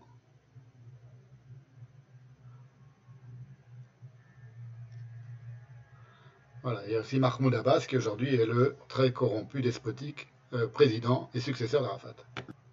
Voilà, pour comprendre l'hésitation de, Rabin, il faut d'abord connaître la biographie de ce très grand soldat et la comparer à la bouffonnerie du despotique corrompu mythomane Arafat, qui a toujours menti sur tout et qui, une fois encore, ne va cesser de mentir et finalement détruire tout espoir pour son peuple en 2001. 2001, c'est bien après cette, cette, première poignée de main. Ce que même l'assassinat de Rabin en 1995 n'avait pas provoqué, puisque les négociations vont reprendre avec Barak en 2000. C'est le propre d'une démocratie au sens banal, qu'aucun dirigeant n'est irremplaçable. Et puis unilatéralement avec l'implacable Sharon, qui va organiser pourtant le retrait de Gaza. Et les Gazaouites, esclaves et martyrs du Hamas aujourd'hui s'en mordent les doigts, peut-être, probablement, que les Israéliens soient partis, et qui plaidait face à ces ministres du, Likoud contre l'occupation. Sharon, je parle de Sharon maintenant pour vous montrer que, que les, les, dirigeants euh, euh, israéliens, quels que soient leur, euh, qu'ils soient de droite ou de gauche, comme on dit, qu'ils soient des, des colombes ou des faucons, des radicaux, avaient sur l'occupation le même sentiment, c'est-à-dire que c'était aussi une plaie pour Israël. Voilà par exemple ce que dit Sharon à ses ministres, et après on va revenir à Rabin et à Arafat euh, et faire une comparaison.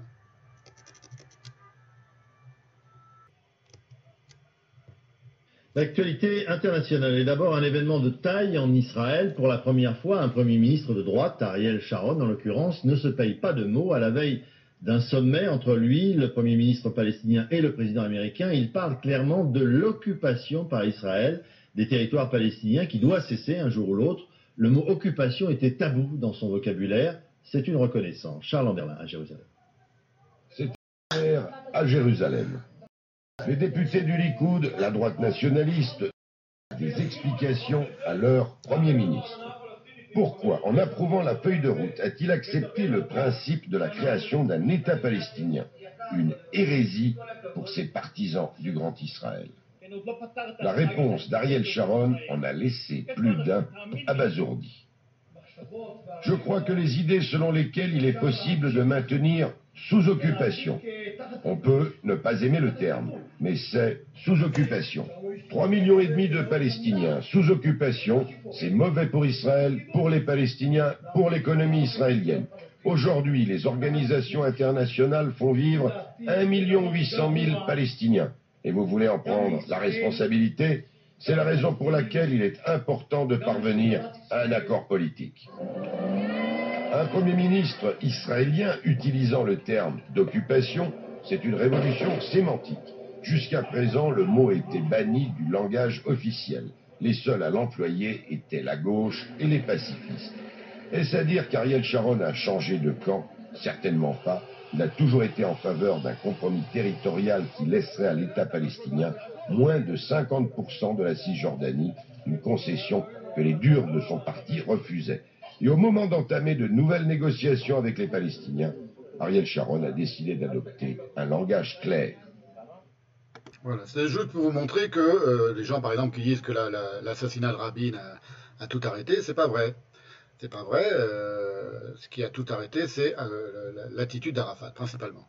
On va le voir, je l'ai montré, hein, je l'annonce, mais je l'ai montré. Vous voyez le, côté bordélique, un peu, euh, euh les cham, ce que j'appelais les chamailleries en famille entre, Sharon et ses ministres. Bon, c'est assez euh, caractéristique d'Israël et des Israéliens.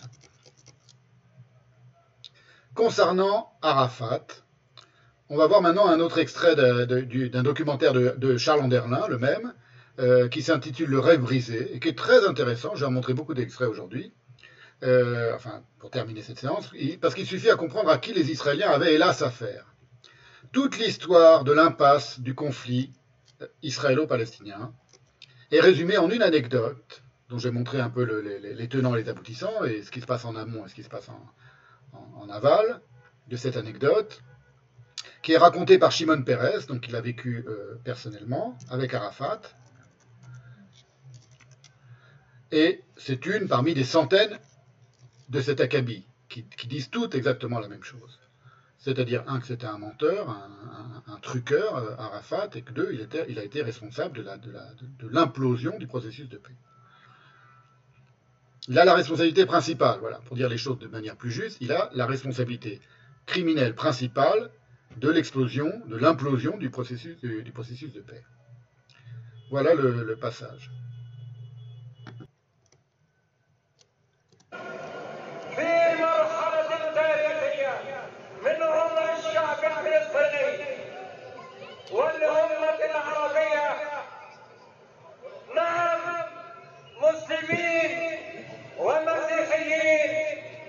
ويهود على هذه الأرض الأرض المقدسة التي قدسها الله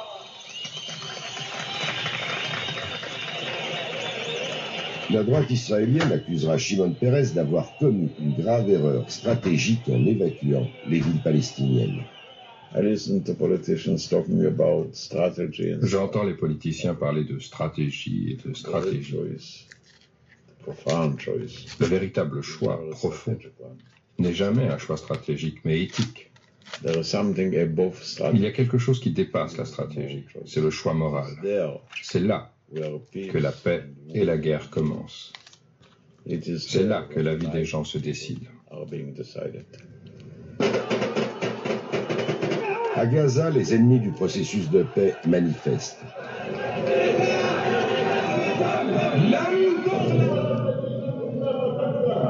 Hamas, l'organisation islamiste, s'oppose farouchement à tout accord avec Israël.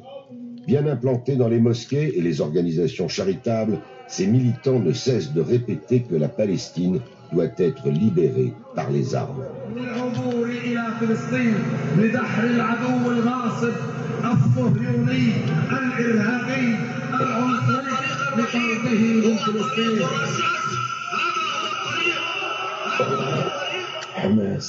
Le Hamas était dans une position difficile. Ils n'ont jamais cru en la possibilité d'une entente quelconque ou d'un accord avec les Israéliens.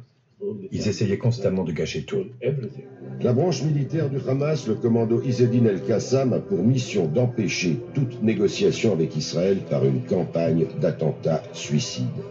Déjà en 1995, ces attaques avaient causé la mort de 87 Israéliens.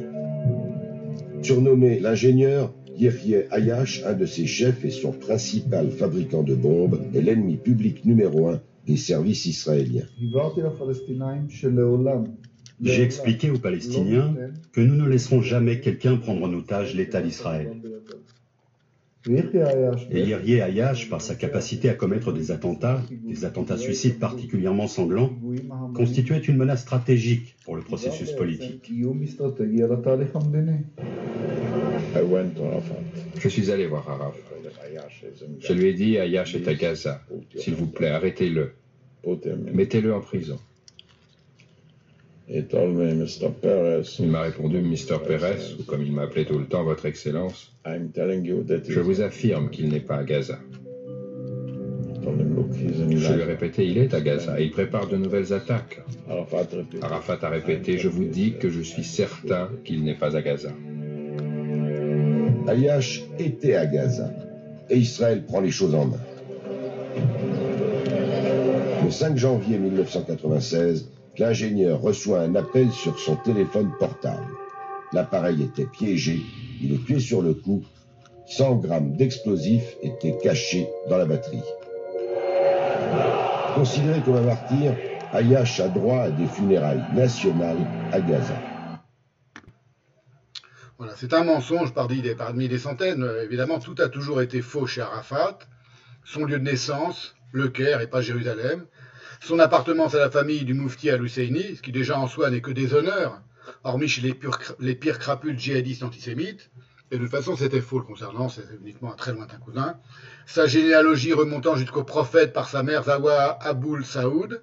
La dinguerie de son propre père, Abdel Raouf al-Kouda al-Husseini, riche marchand d'épices et propriétaire terrien originaire de Gaza, donc un spoliateur et un usurpateur, comme tout grand propriétaire terrien, qui prétendait qu'une grande partie du Caire était la propriété légitime de la famille. C'est une citation dans la- la- l'article de Wikipédia sur Arafat. Je vous cite l'article. Cependant, Yasser Arafat déclara être né à Jérusalem le 4 août 1929, ce qui s'est révélé être faux selon les vérifications d'historiens. Selon son récit, sa mère aurait ainsi quitté le Caire durant sa grossesse, à la suite d'une dispute avec son époux, pour se rendre chez ses parents dans la ville sainte où elle aurait donné naissance à Yasser. Arafat insistait sur le fait qu'il aurait vu le jour dans une maison en pierre attenante au mur des lamentations, puis indiquait comment il avait vécu avec son oncle Saoud à Jérusalem pour en être expulsé à la création d'Israël. Arafat se présentait ainsi comme une victime du sionisme afin de préserver son mythe et accroître sa crédibilité en tant que dirigeant palestinien. Toute la carrière sanglante et corrompue de ce triste clown, jamais avare de récurrents bobards, est à l'avenant. À l'avenant de l'anecdote qu'on en a vue euh, avec, euh, avec Pérez. Il n'a jamais combattu bravement, ni gagné la moindre bataille. C'était un histrion. Il arrivait à l'Assemblée de l'ONU avec un, pistolet à, la hanche. Il n'a jamais fait la moindre bataille de sa vie. Contrairement à Rabin, à Sharon, à Barak et à tant de politiciens israéliens qui furent auparavant, au sens le plus noble du terme, de grands soldats, de très grands soldats, il a toujours fait les pires choix diplomatiques et tactiques, il a toujours copiné Arafat avec les moins scrupuleux despotes, s'est laissé d'emblée mensongèrement marxisé, grimé et promouvoir par le KGB, et a toujours partagé l'ordurière sionologie soviétique. La sionologie antisémite soviétique, c'est, il y a même un article là-dessus sur Wikipédia, c'est la science de, euh, euh, de, la, de, la, de, la, calomnie du, du sionisme. Ça s'appelle la sionologie. Voilà ce qui est écrit dans l'article sionologie euh, qu'on trouve sur Wikipédia, certains articles et livres de sionologie furent inclus dans la liste des lectures obligatoires du personnel des armées, du NKVD et de la milice, des étudiants, des professeurs et des membres du Parti communiste, et furent publiés en masse, en URSS donc. La troisième édition de la Grande Encyclopédie soviétique en 30 volumes, publiée de 1969 à 1978, identifie le sionisme au racisme et affirme que, les postulats principaux du sionisme moderne sont le chauvinisme, le racisme, l'anticommunisme et l'antisoviétisme militant. Ou encore, l'essence réactionnaire anti-humaine du sionisme est un combat dissimulé et non dissimulé contre les mouvements de libération et contre l'URSS. Ou encore, l'organisation sioniste mondiale possède des fonds financiers importants, obtenus pour partie grâce aux monopolistes juifs et pour partie, collectés par les œuvres de charité juive obligatoires. Elle influence et contrôle aussi une partie importante des médias occidentaux. Tout ça, ce sont des, lieux communs de l'antisémitisme, évidemment, qu'on retrouve dans tout le discours euh, antisioniste encore aujourd'hui. Ou encore, servant comme avant-garde du colonialisme et du néocolonialisme, le sionisme international participe activement au combat contre les mouvements de libération nationale des peuples d'Afrique, d'Asie et d'Amérique latine. Ou encore, un processus naturel et objectif d'assimilation des juifs grandit dans le monde entier. Dans son livre A History of the Jews in the Modern World, une histoire des juifs dans le monde moderne, Howard Sachar décrit l'ambiance de la campagne antisioniste soviétique après la guerre des six jours. Ouvrez les guillemets. Fin juillet 1967, Moscou lança une campagne de propagande sans précédent contre le sionisme, considéré comme une menace mondiale, entre guillemets. La défaite n'était pas attribuée au petit Israël seul, mais à une force internationale surpuissante, le capitalisme mondial et les États-Unis, dont Israël était présenté comme la marionnette. Dans sa vulgarité flagrante, le nouvel assaut de propagande atteint rapidement des caractéristiques de type nazi, le public soviétique était saturé d'allégations racistes. Des extraits du livre de triste notoriété de Trofim Kishko, Judaïsme sans phare, furent republiés abondamment dans les médias soviétiques. Le livre Attention sionisme de Yuri Ivanov, qui recopie essentiellement les protocoles des sages de Sion, reçoit une diffusion nationale. Voilà, cette sionologie, cet antisionisme, si vous voulez, antisiomitisme, comme je l'ai appelé, n'est pas une parenthèse de la cause palestinienne. Ce n'est pas une parenthèse de la cause palestinienne. Elle en est au contraire la source et le fondement idéologique.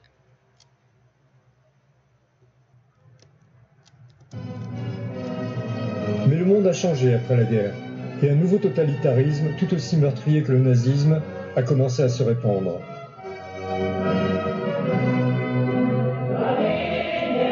Même que le nazisme, le communisme soviétique a besoin du soutien des pays arabo-musulmans. Après avoir soutenu le partage de la Palestine mandataire, Staline se retourne contre les Juifs. Ses successeurs poussent les pays arabes au conflit contre Israël.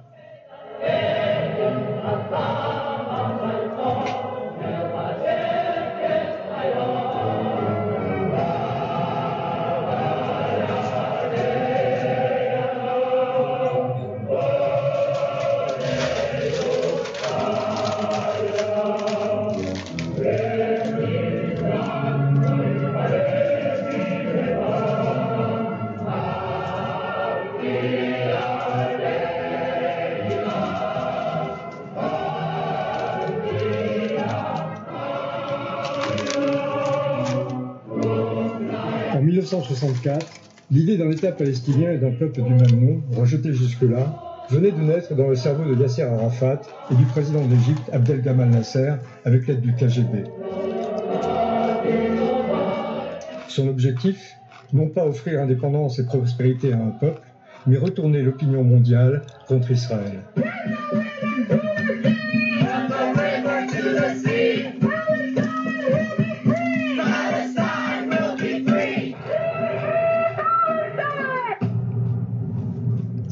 1976.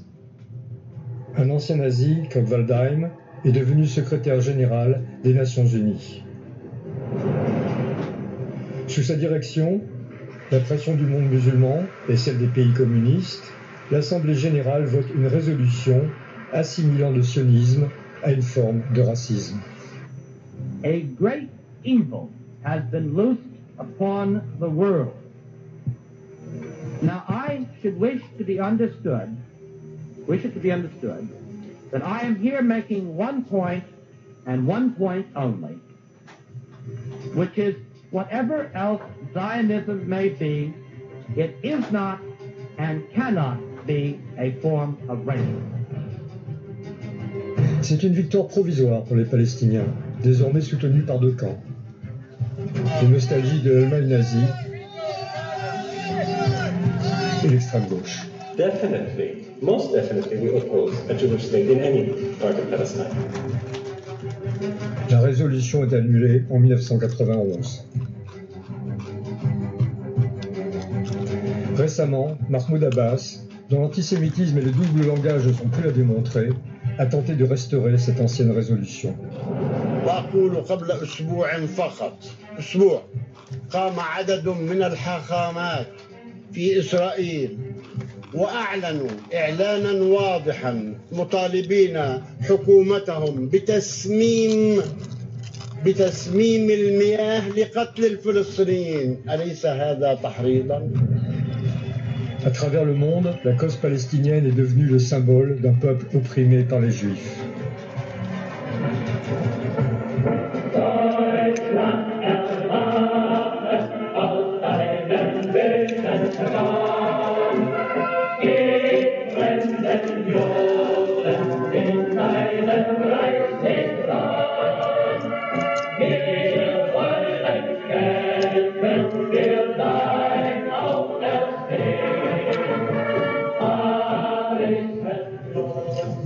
avait coutume de dire Si un mensonge assez gros est répété assez souvent, les gens finiront éventuellement par y croire. كانوا يبكوا على المحرقة الكاذبة أيام هتلر وهي لم تكن بهذا العدد الكبير وأريد أن أنوه أنها كانت أكذوبة نعم هي كانت أكذوبة وتآمر كثير من الإسرائيليين أو من اليهود مع هتلر The satanic Jews, they control everything and mostly everybody.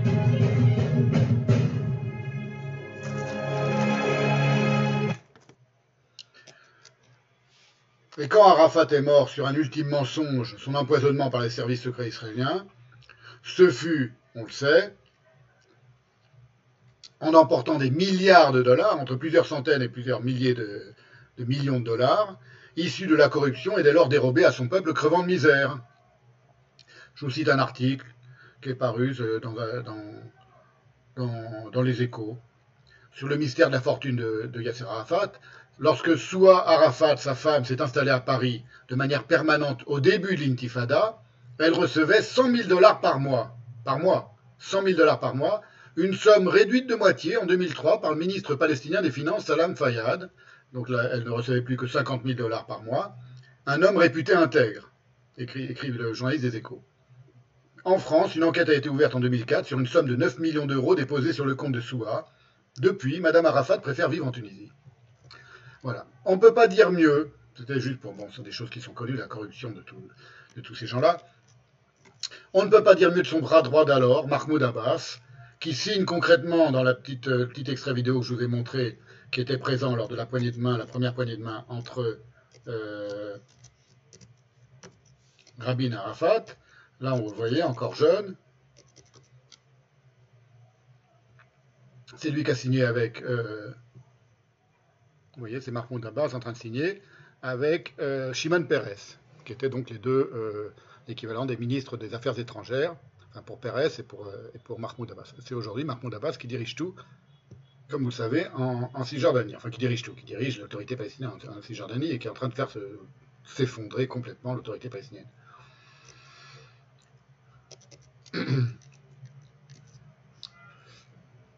Abbas, dont euh, euh, toute la corruption despotique et la crapulerie euh, idéologique éclatent désormais à l'air libre, au point d'avoir achevé d'écœurer ses, ses propres partisans en Cisjordanie.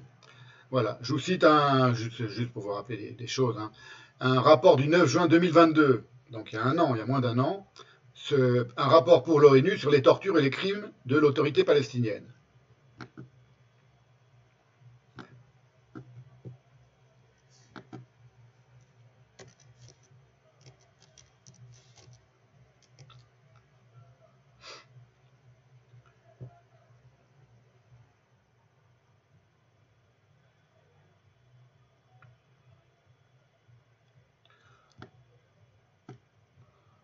Voilà.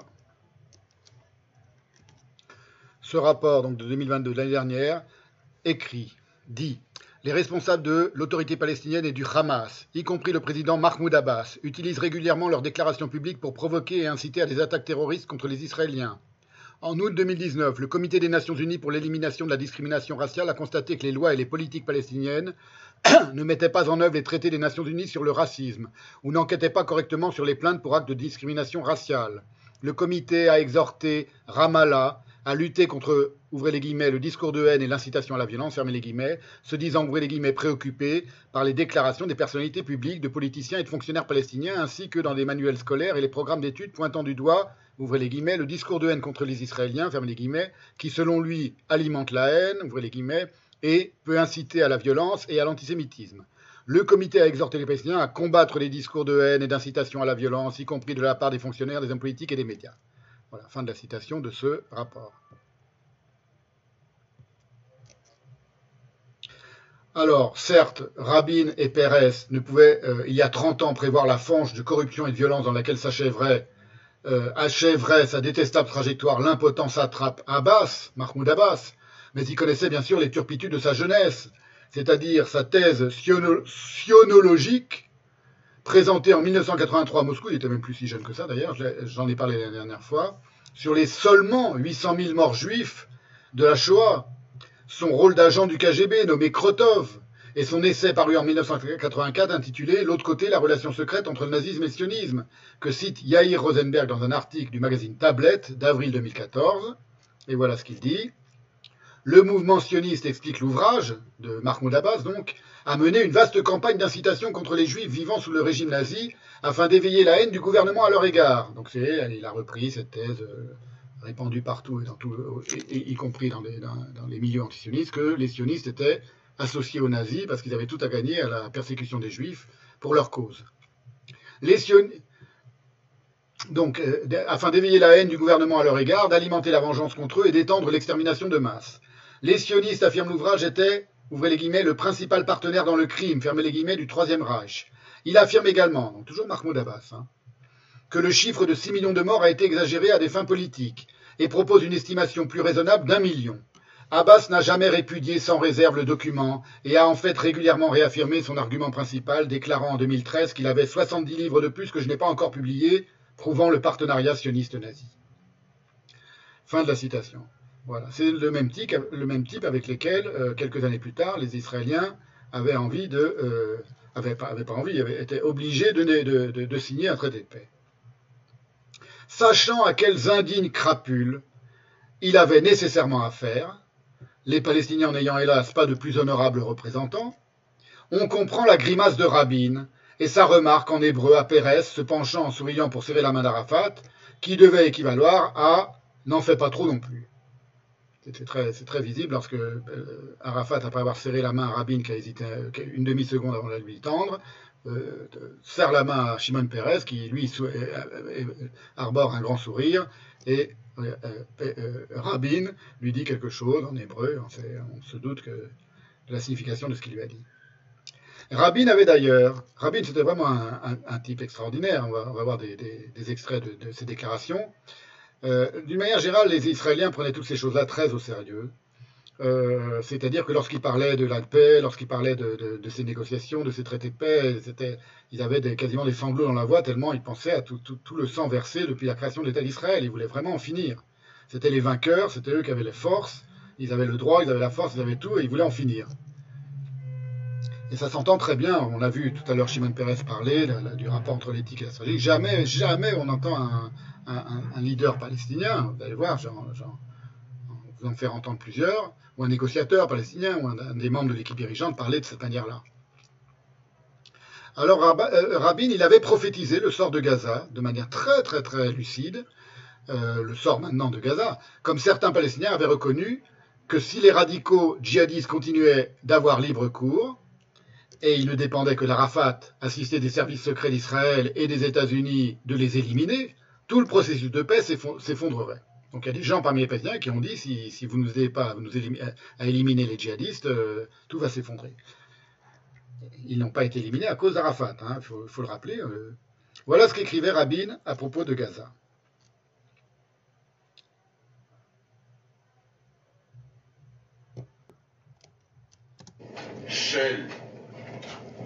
מה יקרה בעזה? אביגאל. שלושת רבעי מיליון פלסטינאים, מצוקה כלכלית, לבנות מערכת שתקיים את החוק והסדר הציבורי, שתישא באחריות גם לתחומי אחריותה הביטחונית, שתתחיל להיערך לפיתוח, שקודם כל תחליף אותנו בניהול העניין. כי ציינתי קודם, 24 אלף מקבלי משכורות יש היום רק מצד המינהל האזרחי באוכלוסייה הזאת. מחר, בעוד שבוע אנחנו עוזבים, מי ישלם להם? מי ערוך בכלל לשלם להם? האם יש מערכת שיכולה לקבל את האחריות? אני בעבר התנגדתי מאוד לנסיגה חד צדדית מעזה. והסיבה הייתה, קודם כל, שלא יוטל עלינו האשם אה, שעל ידי נסיגה כזאת יהיה כאוס, הרג הדדי וכל מיני דברים שיכולים לקרות אם מחר נעזור באופן חד צדדי את עזה. אם לא יהיה גורם שיוכל לקבל עליו אחריות ביטחונית מינימלית, ואין כזה. מי שיכול לקבל על עצמו אחריות מינימלית לצרכים חיוניים מיידים בעזה. אם לא ניתן חשמל, אין חשמל בעזה. אם לא נזרים מים, אין מים בעזה. אם לא נספק חמצן לבתי החולים, אינני יודע מה יהיה בתי חולים. אם לא נספק תרופות, ואם הקיטוע יהיה חד, ולא יהיה מי שיקבל ככה, ויהיה לו את הכלים לעשות זאת. ולכן זה מחייב אותנו היום אולי להעריך את היציאה מעזה מעל ומעבר מה שהיינו רוצים. Voilà, ça c'est un extrait d'un très bon documentaire de Amos Gitaï qui, qui, qui, suit tout le processus de paix et qui voit son effondrement. Et dans ce même documentaire, dans ce même film, il y a un des négociateurs parmi les Palestiniens qui s'appelle Nabil Shahat, qui avait reconnu aussi le documentaire de, de Amos Gita, il s'appelle Give Peace a Chance. Les périls qui menaçaient la paix et qui sont tous advenus. Exactement comme ce que prévoit euh, Rabin d'un retrait unilatéral, c'est ce que euh, Sharon a organisé en 2005, euh, retrait unilatéral d'Israël de Gaza, le chaos, l'effondrement le, le, de toute la société palestinienne et, les, les, guerres, les, guerres rivales entre factions. Voilà maintenant Nabil Shah, donc, sur ce qui risquait d'arriver si le processus de paix échouait. Donc ils étaient au courant. Ce n'étaient pas des doux rêveurs, ni les uns ni les autres, ils étaient au courant que c'était la dernière chance, l'ultime chance de ne pas assister au chaos, euh, qui est euh, plus ou moins celui de celui, celui d'aujourd'hui. What are the dangers to this entity? Oh, dangers are many. Uh, the dangers on our side, not being able to rise to the moment, uh, not being able to uh, put in a good government quickly, uh, the dangers in our internal structure and our opposition, instead of constructively helping, destructively uh, watches or, or worse. Danger in the Israelis, uh, interfering in everything, making it very difficult for us to, to breathe that breath of freedom. Uh, taking the pretext of security every turn of, of the corner. Danger in a world that turns apathetic and uh, uh, donor fatigued, unsensitive to our needs. danger from the neighbors who, who, instead of helping us get on our feet, uh, start involving us in their problems.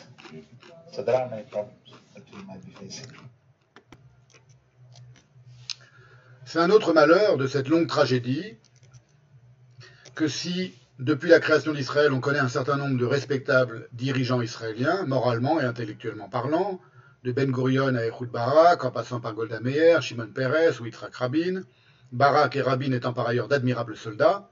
En revanche, d'Al-Husseini jusqu'à Abbas, en passant par Georges Abbas, Abu Nidal ou Arafat, il n'y eut jamais un seul leader palestinien qui ne fût profondément méprisable, moralement et intellectuellement, avec chez Arafat l'option supplémentaire d'un histrionisme bouffonnant, ce que révélait assez son kéfier grotesquement plié sous la forme d'une carte de la Palestine mandataire. Il faut ajouter que c'est parce que, les, leaders palestiniens, sur le modèle de tous les dirigeants arabes modernes, se sont toujours adressés à leur propre peuple comme à des débiles mentaux, tout juste capables d'être abrutis de la propagande la plus sommaire, et en l'occurrence la plus antisémite, qu'il ne s'est jamais levé parmi eux de figure digne de passer à la postérité des grands hommes politiques. Les Israéliens le savaient pertinemment, d'une part parce qu'à la différence des Occidentaux, ils entendent depuis toujours les discours des leaders palestiniens en arabe à usage de lavage de cerveau interne, et qu'ils disposent d'autre part depuis longtemps des services de renseignement parmi les plus performants du monde. Raison pour laquelle ils n'avaient pas le cœur à rire, ce dont témoigne la gravité du discours de Rabin. Né en 1922, Yitzhak Rabin était non seulement un héros dès la guerre d'indépendance, mais l'architecte de la victoire de 1967. On l'a vu dans des, petits documentaires sur la, très, très furtivement sur la, guerre des six jours, près du mur des lamentations avec Moshe Dayan en 67, après la libération de Jérusalem-Est dans des images qui sont désormais fameuses. Alors, il y a un documentaire très intéressant je vous montre le, jeune rabbin, tout ça est connu.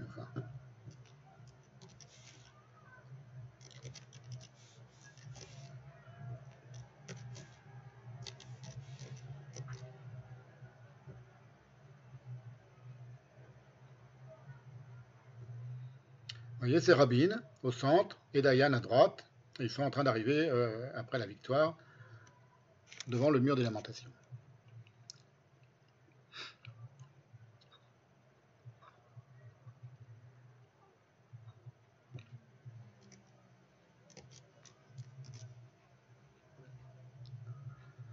Il y a un documentaire très intéressant euh, de la télévision suisse, la RTS, qui a été tourné juste après la victoire de 67, qui dit beaucoup de choses sur l'état de sidération des Palestiniens. C'est très intéressant parce qu'il pose des questions euh, très directes aux Palestiniens. Est-ce que vous détestez les Juifs, etc.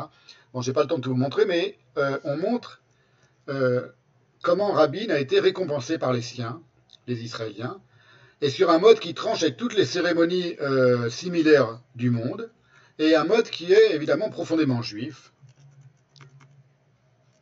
je, vous laisse la surprise d'aller voir comment il a été récompensé, euh, ce, très grand général qui était le, commandant en chef de, l'armée d'Israël pendant la guerre de six jours, et à qui donc on devait toute cette victoire formidable.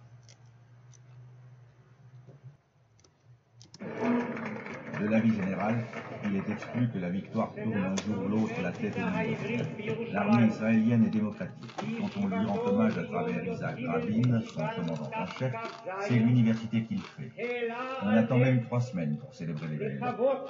C'est pourtant Rabin qui a battu les Arabes, lui qui a permis une fois de plus à Israël de survivre.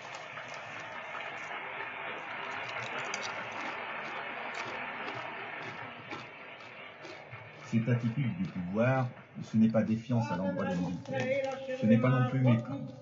Israël traite ses militaires de manière différente des autres pays, voilà tout. Ces pilotes, par exemple, ont reçu des porte-clés pour leurs exploits.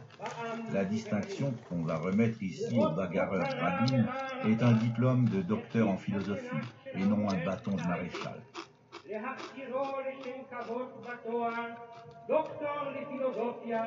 להכתירו לשם כבוד בתואר דוקטור לפילוסופיה של האוניברסיטה העברית בירושלים.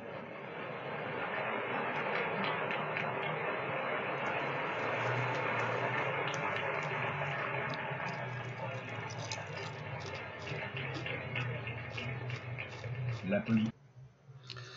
Voilà, vous voyez donc, euh, donc il se fait remettre un, un diplôme de docteur en philosophie de l'université hébraïque de Jérusalem. Et comme, ra- comme explique le, le, le narrateur euh, de, la, radio suisse, les, pilotes ont reçu un, un petit porte-clés pour leurs exploits. Voilà. C'est euh, autant en 95, le moindre sourire d'Arafat pue la comédie mussolinienne, autant le grave discours de Rabin, d'une évidente sincérité, traduit ce que ressentent depuis toujours des millions d'Israéliens et de Juifs dans le monde. À savoir, pour le résumer en une phrase, c'est qu'ils n'aspirent qu'à la paix. Qu'à la paix. Voilà un extrait du discours de célébrissime de, de Rabin. La signature aujourd'hui à Washington de la déclaration de principe israélo-palestinienne n'est pas simple, ni pour moi-même en tant que soldat dans la guerre menée par Israël, ni pour le peuple d'Israël, ni pour le peuple juif de la diaspora qui nous regarde maintenant avec un grand espoir mêlé d'appréhension. Ce n'est certainement pas simple pour les familles des victimes des guerres, de la violence, de la terreur, dont la souffrance ne guérira jamais, pour les milliers de personnes qui ont défendu nos vies avec la leur et qui ont même sacrifié leur vie pour la nôtre. Pour tout cela, cette cérémonie arrive trop tard. Et plus loin, il dit Nous venons d'une terre de souffrance et d'angoisse. Nous venons d'un peuple, d'une maison, d'une famille, qui n'a pas connu une seule année, un seul mois au cours desquels des mères n'ont pas pleuré leurs fils. Nous venons pour essayer de mettre fin aux hostilités, afin que nos enfants, les enfants de nos enfants, n'aient plus à payer le douloureux tribut de la guerre, de la violence et de la terreur. Nous venons pour assurer la sécurité de leur existence, pour adoucir le chagrin et les douloureux souvenirs du passé, pour espérer et prier pour la paix. Laissez-moi vous dire, Palestiniens, nous sommes destinés à vivre ensemble sur le même sol de la même terre. Nous, les soldats revenus des combats, entachés de sang, nous qui avons vu les membres de, nos familles et nos amis abattus devant nos yeux, nous qui avons assisté à leurs funérailles et ne pouvons plus regarder leurs parents dans les yeux, nous qui sommes venus d'une terre où ce sont les parents qui enterrent leurs enfants, nous qui nous sommes battus contre vous, les Palestiniens, nous vous disons aujourd'hui d'une voix forte et claire, assez de sang et assez de larmes, assez. Nous n'avons aucun désir de vengeance, nous ne nourrissons aucune haine envers vous.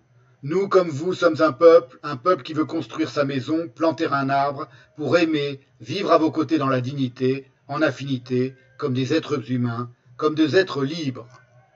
C'est un discours magnifique, et ce n'est pas qu'un discours.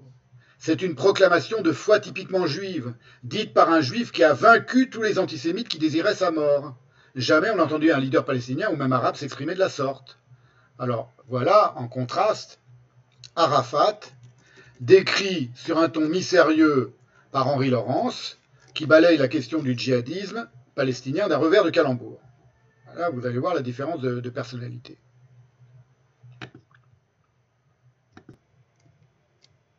Il a compris qu'il fallait introduire progressivement une solution politique qui passerait par une reconnaissance internationale, d'où le fait qu'il est constamment d'une capitale à l'autre du monde à faire euh, le tour des, pays pour créer une dimension nationale palestinienne reconnue à l'extérieur. C'est pour ça que les, gens disaient en anglais, il ne fait pas du terrorisme, il fait du tourisme. Euh, et euh, il n'avait pas tellement le choix. Voilà. Ah, mais c'est justement la différence avec la masse. La masse ne fait pas de tourisme. Euh, et euh, donc, de ce point de vue, bah, disons comme homme politique, il a maintenu de feu au feu la lutte armée d'un côté, et puis l'introduction progressive de l'idée de la création d'un État palestinien à côté de l'État israélien. Alors ça passe de programme en programme, de congrès national palestinien pour l'État palestinien, ça passe par des circuits, des, des canaux informels de communication avec les Israéliens, avec les Américains, euh, et euh, ainsi de suite. Donc vous ne pouvez pas dater euh, dans la... 88, en Alors, 88, oui, c'est la fin des processus, euh, avec la proclamation à à Alger euh, d'un État national palestinien euh, indépendant. Euh, mais euh, la différence, c'est que les autres s'opposent au. Euh, il va avoir contre lui une coalition de l'extrême gauche marxiste arabe palestinienne, euh, qui est toujours partisan de la lutte plus les islamistes qui sont devenus marxistes, euh, et le tout soutenu euh, par la Syrie et par l'Iran. Mais qui le soutient vraiment alors Arafat Est-il représentatif Est-il euh, un homme d'État euh, isolé pour à la base d'Arafat, il y a un diagnostic politique qui est double. Un, il veut pas, et deux, il n'a pas les moyens. C'est-à-dire, la référence pour les Palestiniens, c'est la guerre d'Algérie. Le FLN, il a liquidé physiquement tous ses compétiteurs. Ils ont massacré des milliers d'Algériens euh, dans une guerre civile algéro-algérienne parallèle à la guerre civile avec les Français. Euh, lui, il- n'en veut pas et il n'en a pas les moyens. C'est-à-dire qu'il ne peut pas liquider les autres mouvements palestiniens. Il ne peut pas faire un FLN palestinien. Euh, donc, il est obligé de monter une OLP avec euh, différentes euh, composantes qui sont elles-mêmes financées euh, par l'extérieur. Donc, il va avoir recours à ce que fait un chef d'État arabe dans la période, c'est-à-dire du clientélisme. La base du pouvoir d'Arafat, c'est d'un côté sa rhétorique, parfois un peu bouffonne, mais qui fonctionne bien, mais de l'autre côté, c'est lui qui tient les comptants de la bourse, exclusivement lui. Donc il va payer systématiquement tout le monde, créer des clientèles, euh, et ainsi de suite. Et en 88, enfin en 91 ou 92, au moment d'Oslo, justement, s'il va à Oslo, c'est parce qu'il n'a plus d'argent. Euh, et donc il n'a plus de moyens euh, de contrôler les choses. Mais je me rappelle en Palestine, au moment d'Oslo, en 95-97, au moment de la création de l'autorité palestinienne, les gens m'ont dit c'est très simple. Arafat, il n'est pas corrompu parce qu'il est comme un ascète, mais c'est un corrupteur. Mais c'est un corrupteur qui fait de la corruption l'instrument pour éviter la guerre civile. Ce qui fait que son successeur, lui, qui n'est pas corrompu et corrupteur, ben, il a immédiatement, en quelques mois, créé une guerre civile en Palestine. Bon, là, il y a, a à la fois des choses qui sont euh, révélées, qui sont évidentes, et puis il y a toute la légèreté d'analyse de, de Henri Laurence. Il, maintient de fer au feu, il n'est pas corrompu, il est, cor- il est pas corrompu, est corrupteur, etc. Autant, de conneries qui ont été contredites par la, sur la corruption, par, la, par ce qu'on sait après, ce qu'on a su après sa mort, évidemment. Et euh, puis, des formules comme ça qui, qui- quand on les, si on les prend au sérieux, ne veulent rien dire. C'est pas son successeur, il a immédiatement créé une guerre civile. Il n'a pas créé une guerre civile. Mahmoud Abbas, c'est pas lui qui a créé la guerre civile entre le Hamas et le Fatah. Bon, donc voilà. Euh, et puis il se contredit, il n'avait pas les moyens d'empêcher le djihadisme. Et en même temps, il, ne voulait pas. Il pouvait pas, il voulait pas. faut savoir, il voulait ou il voulait pas. Les Israéliens savaient exactement à chaque seconde ce qui se passait dans la tête d'Arafat. Parce qu'ils voyaient, les- ils connaissaient tous les déplacements, ils connaissaient toutes les tractations. Mais meilleurs services secrets au monde, ils n'étaient ils étaient pas euh, aveugles sur les intentions, sur les velléités, sur les, les, les mensonges, euh, sur les doubles jeux d'Arafat. Tout ça était, parfaitement connu des Israéliens. Donc, euh, euh, laisser croire que ce sont simplement des, questions liées à, la, personnalité ambiguë ou machiavélique d'un- génial Arafat, euh, c'est ridicule. Il est bon, il l'a- il l'aime, il l'admire, et ça lui fait dire de, grosses bêtises dans ses analyses à, à Henri Laurence. De grosses bêtises, pas simplement parce que je suis pas d'accord avec lui, mais parce que l'avenir a, a démontré à quel point ce qu'il dit est faux. Ce qui est bizarre, c'est qu'il dit ça euh, dans une conférence récente, donc on sait tout maintenant sur la corruption d'Arafat, par exemple. Pas la corruption, c'est pas le simple fait d'avoir vécu comme un, comme un, comme un ermite. C'est pas ça la corruption, c'est pas ça être, corrompu, c'est pas seulement jouir soi-même de, de- l'argent que- qu'on met de côté. C'est dérober de l'argent auquel on n'a pas le droit, en, en l'occurrence. Enfin, on pense qu'on en fait. Euh, Voilà, donc euh, Henri Laurence, à la fois il avoue les choses, euh, il a dit qu'il avait tous les tares des, des, des, dirigeants arabes de l'époque, et ce qui est vrai, et en même temps il, il, il, tourne un peu autour du pot pour ne pas reconnaître l'évidence, à savoir qu'Arafat n'était qu'un despote corrompu et euh, indigent en réalité.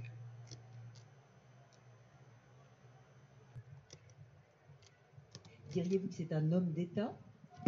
Ah, Disons que c'est pas exactement un fonctionnaire politique allemand moralisé après la Seconde Guerre mondiale. Euh, je veux dire par là que l'ordolibéralisme, c'est pas exactement euh, sa tasse de thé. C'est un leader révolutionnaire euh, euh qui euh, mène des, des jeux machiavéliques un peu complexes, mais le droit, il connaît pas. et donc, ce sera un des problèmes culturels terribles dans les négociations avec les Israéliens, parce qu'il aura euh, une bande de négociateurs israéliens formés à l'allemande euh, par les réfugiés allemands des années, allemands des années 30, qui vont arriver avec des catalogues juridiques face à un gars pour qui le droit est une notion relativement obscure. Euh,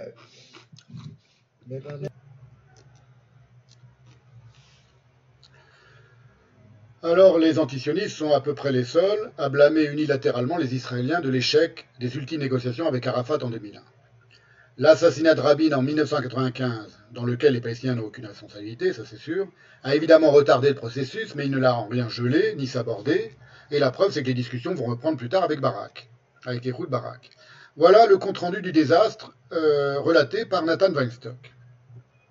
Cédant à l'insi, pour donner un, autre son de cloche que celui euh, un, peu trop bienveillant de, de Henri Laurence. Cédant à l'insistance américaine, Arafat s'est rendu à Camp David en l'an 2000, le président Clinton ayant organisé un sommet israélo-palestinien du 11 au 26 juillet. Barak, donc Premier ministre d'Israël, venait de démontrer sa volonté de faire entrer Israël dans une ère de paix en proposant au président syrien Assad d'évacuer le Golan et en retirant sans contrepartie les troupes israéliennes du Sud-Liban. À Camp David, ça a été refusé par les Syriens, à Camp David, il fait des concessions considérables dans l'espoir d'aboutir rapidement à une solution. Elles sont rejetées par Arafat sans qu'il ne daigne formuler la moindre contre-proposition. il se contente d'évoquer à deux reprises les risques que leur acceptation lui ferait encourir. Voulez-vous assister à mes funérailles? lui rétorque-t-il. À l'évidence, le leader palestinien n'a pas la trempe d'un Sadat ou d'un Rabin. Les propositions de Barak étaient-elles acceptables? Non, répond-on, répond aujourd'hui la, la partie palestinienne tout en réclamant qu'on y revienne. Mais tout porte à croire que ce sont d'autres considérations qui ont motivé leur rejet. Rappelons d'abord ce qui en soi est déjà proprement consternant, qu'il a fallu exercer sur Arafat des pressions considérables pour qu'il accepte de participer à ces entretiens qui n'avaient cependant d'autre objet que la conclusion d'un traité de paix définitif prévoyant le retrait total des forces israéliennes des territoires et la proclamation d'un État palestinien. C'est Nathan Weistock qui parle, je souligne.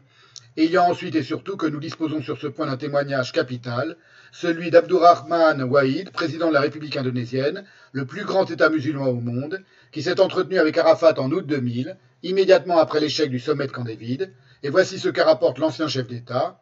Il m'a dit que les Palestiniens pouvaient attendre 150 ans pour être acceptés comme nation. J'ai demandé si c'était pour cette raison qu'ils n'avaient pas accepté le marché, deal en anglais, à Camp David. Je lui ai dit qu'il n'obtiendrait pas un meilleur marché de la part d'Echoud Barak. Il n'a pas répondu. Ma conclusion est qu'Arafat s'était aligné sur les durs, hardliners, qui disent qu'ils veulent jeter Israël à la mer, quoiqu'il n'ait pas dit en toutes lettres, actually, qu'il voulait jeter les Israéliens à la, à la mer. Alors, d'une extravagante mauvaise foi dans son amour pour Arafat, Henri Laurence tente comme il peut de faire passer le sabordage par Arafat pour une négociation hors pair et l'assassinat définitif par Arafat du rêve d'un État palestinien en paix à côté de l'État juif pour un, on croit rêver, non-achèvement. Il dit c'est pas un échec, c'est un non-achèvement. Il cite quelqu'un, mais bon. Durant cette période, honnêtement, on doit considérer que Arafat a très bien négocié, puisque entre juillet et décembre, il a considérablement réduit la marge de manœuvre de ses adversaires et il a engrangé un grand nombre de gains dans la négociation. Mais en janvier 2001, à Tabac, ça s'est bloqué. alors, un, ami commun, Leila Shahid et moi, qui était présent à Tabac, avait dit à l'époque c'est pas un échec, c'est un non-achèvement.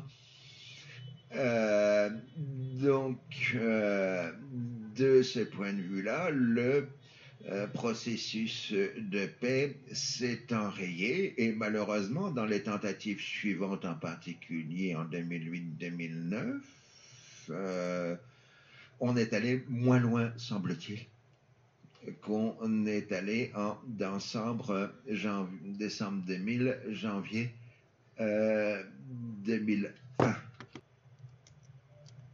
euh, là il faut revenir évidemment sur quelques idées relativement simple.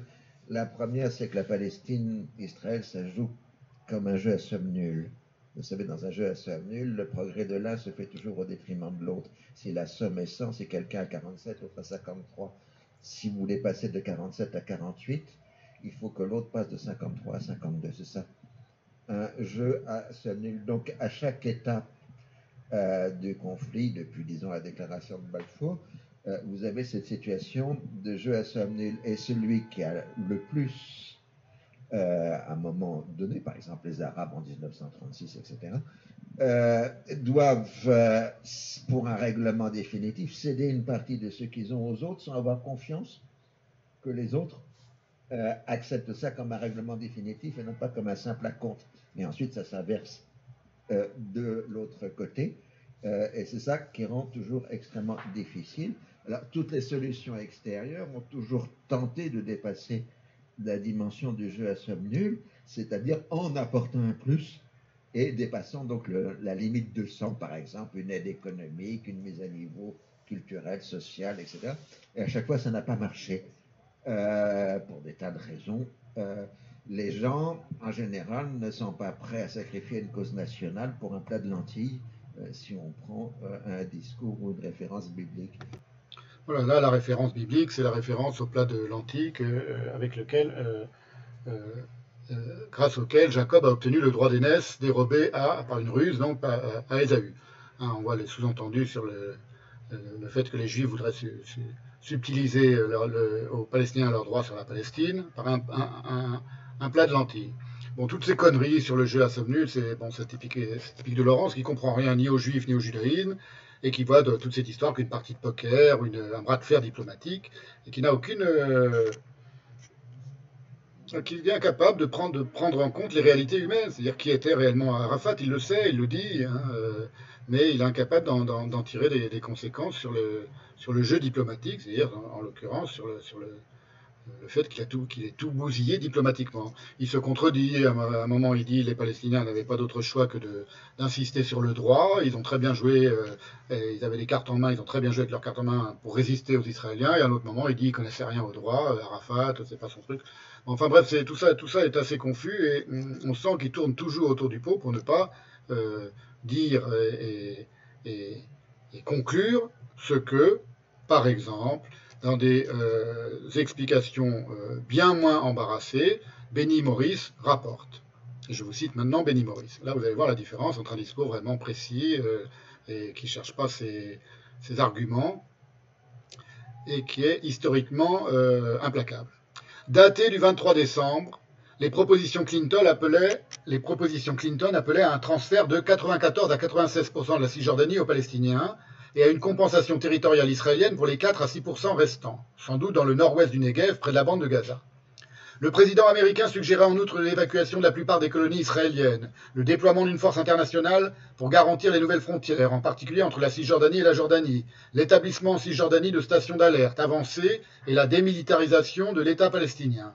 Il prévoyait également la division de Jérusalem suivant les concentrations démographiques, garantissant la souveraineté palestinienne sur les quartiers arabes de la ville et la souveraineté israélienne sur les quartiers juifs, ainsi qu'une certaine forme de souveraineté palestinienne sur le mont du Temple et israélienne sur le mur des lamentations, de même que sur l'espace sacré pour les juifs, entre guillemets, ou bien le Saint des Saints, c'est-à-dire la zone située sous les deux mosquées.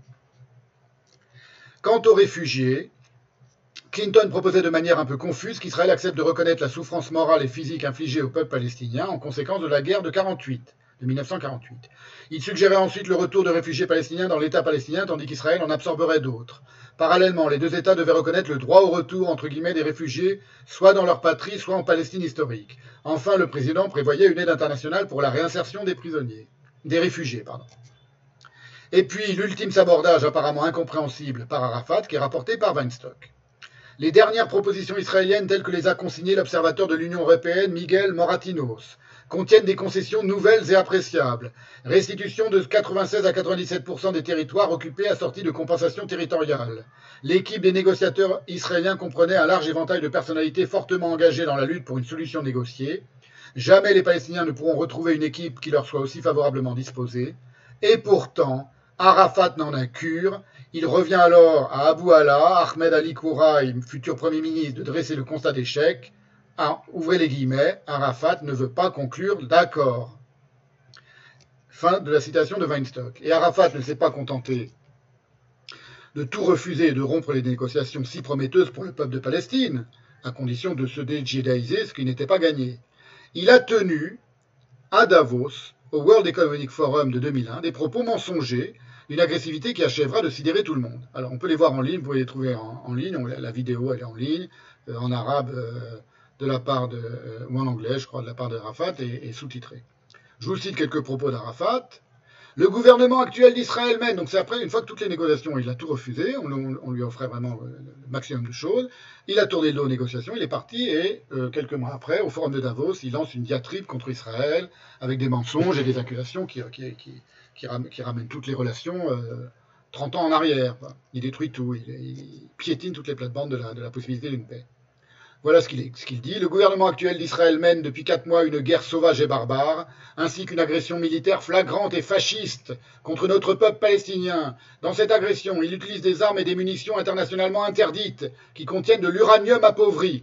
Un pur mensonge, ça ne gêne pas et encore un peu après, Israël met l'ensemble de notre peuple face à cette dangereuse escalade militaire, à son expansionnisme occupationnel, colonisateur, agressif et armé, ainsi qu'à ses rêves de gains territoriaux et régionaux aux dépens de notre peuple, d'une manière qui va à l'encontre de la légalité internationale et des droits de notre peuple palestinien à sa terre, aux lieux saints chrétiens et islamiques et à ses ressources naturelles. Voilà. Alors, fin du discours d'Arafat. Euh, Barak décide de tout rompre, ce sera terminé, la paix est morte. Benny Morris tire les conclusions de ce fiasco. Les discours de Shimon Peres et Yasser Arafat au Forum économique mondial de Davos, dont je viens vous citer un passage du discours d'Arafat, en Suisse le 28 janvier 2001, reflétaient parfaitement la situation. Peres évoqua la nécessité et le caractère inévitable.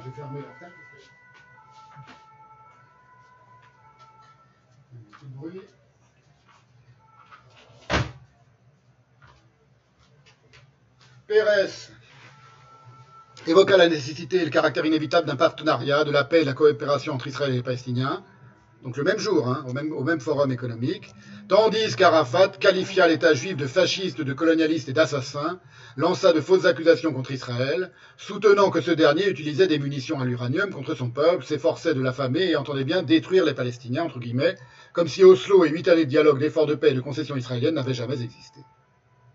Fin de la citation. Alors la question pour terminer, c'est que s'est-il donc passé? Que s'est-il donc passé? On voit que, euh, ça me semble assez, clair, hein, vous avez, je, vous, ai donné des témoignages très différents, y compris de, la part de certains Palestiniens ou du, président d'Indonésie, enfin de, différents personnages, pour expliquer que euh, Arafat a tout foutu en l'air. C'est vraiment Arafat qui a tout foutu en l'air.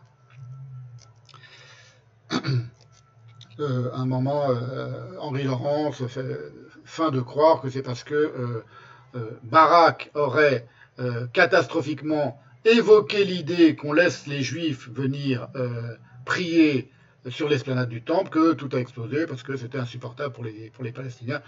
C'était, une proposition, c'était pas pas un oukase et c'est pas, ça qui a, mis fin à huit années de négociations. Il hein, faut le comprendre. Donc, bon, enfin bref, c'est, c'est évident que la faute de, la fin du processus de paix, elle est, euh, on la doit à Arafat. C'est pour ça que les, les antisionistes qui sont très embêtés avec cette histoire passent leur temps à dire qu'il n'y a jamais eu de véritable euh, négociation, en réalité, que les dés étaient pipés d'un blé, étaient pipés d'avance parce qu'on euh, était dans un rapport de force défavorable aux Palestiniens. Que s'est-il passé réellement, concrètement, humainement, dans la caboche d'Arafat et des autres? Maintenant, on va revenir à mes propres intuitions. D'abord, on l'a vu, non seulement aucun effort n'a été fait de la part d'Arafat pour empêcher le djihadisme, mais l'utilisation de celui-ci sans autre but stratégique que de détruire le processus de paix. C'était son seul, le seul effort qu'il ait fait. Ce qui, est, ce qui est ironique. Les attentats et l'intifada, la deuxième intifada, soutenue par Arafat, finirent de décrédibiliser aux yeux des Israéliens tous les efforts de Rabin et Barak en faveur de la paix, donnant objectivement raison aux plus pessimistes incrédules concernant le désir sincère de paix des Palestiniens, exactement comme le nazisme avait donné raison au pessimisme des sionistes dans les années 30. Voilà ce qu'écrit Nathan Weinstock. Sharon, qui s'est affiché partisan d'une lutte sans faiblesse contre le terrorisme, remporte évidemment les élections comme Netanyahou l'avait fait avant lui et pour les mêmes raisons. Grâce à la vague d'attentats sanglants qui ont décrédibilisé le camp israélien de la paix auprès de ses électeurs, grâce également au chef de l'OLP, qui, loin d'entreprendre quoi que ce soit pour y mettre fin, excite les esprits par ses harangues enflammées au cours desquels il n'hésite pas à appeler au djihad. L'intensification de la campagne d'attentats sanglants entraîne un retour à une occupation israélienne de facto des territoires, alors qu'avant la deuxième intifada, 90% des Palestiniens se trouvaient sous autorité palestinienne. Maintenant, il y a une autre clé d'explication, c'est, donc d'une part, euh, il n'a jamais voulu avait, il avait une, propension à, haranguer son peuple et à lancer son peuple dans le djihad. L'autre clé d'explication, c'est l'histrionisme d'Arafat.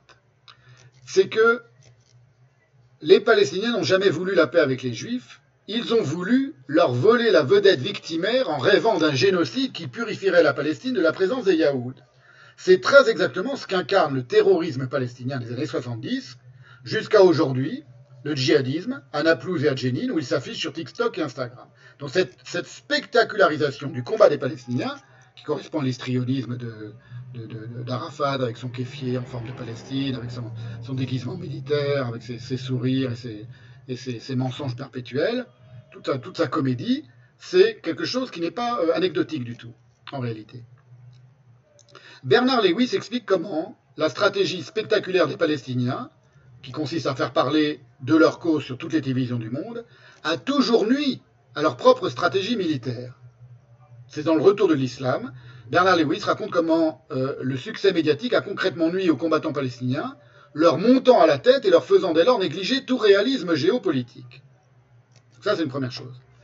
Dans l'été de 1970, écrit Bernard Lewis, c'est donc dans le retour de l'islam, les guérilleros arabes mirent à leur actif de grandes réussites. Deux points. Ils se taillèrent un succès foudroyant dans la presse mondiale et captivèrent les écrans de télévision de la plupart des nations occidentales grâce à des séquences où les combattants en uniforme camouflé, sautant les obstacles d'un parcours du combattant, venaient exposer leur cause en des termes qui leur valurent de multiples sympathies. On les reconnut, on les applaudit, et c'est probablement ce qui les conduisit à surestimer grossièrement leur force réelle. C'est seulement ainsi qu'on s'explique qu'ils aient si allègrement bravé le roi de Jordanie et défié l'armée jordanienne en amenant des avions détournés en vue de la capitale.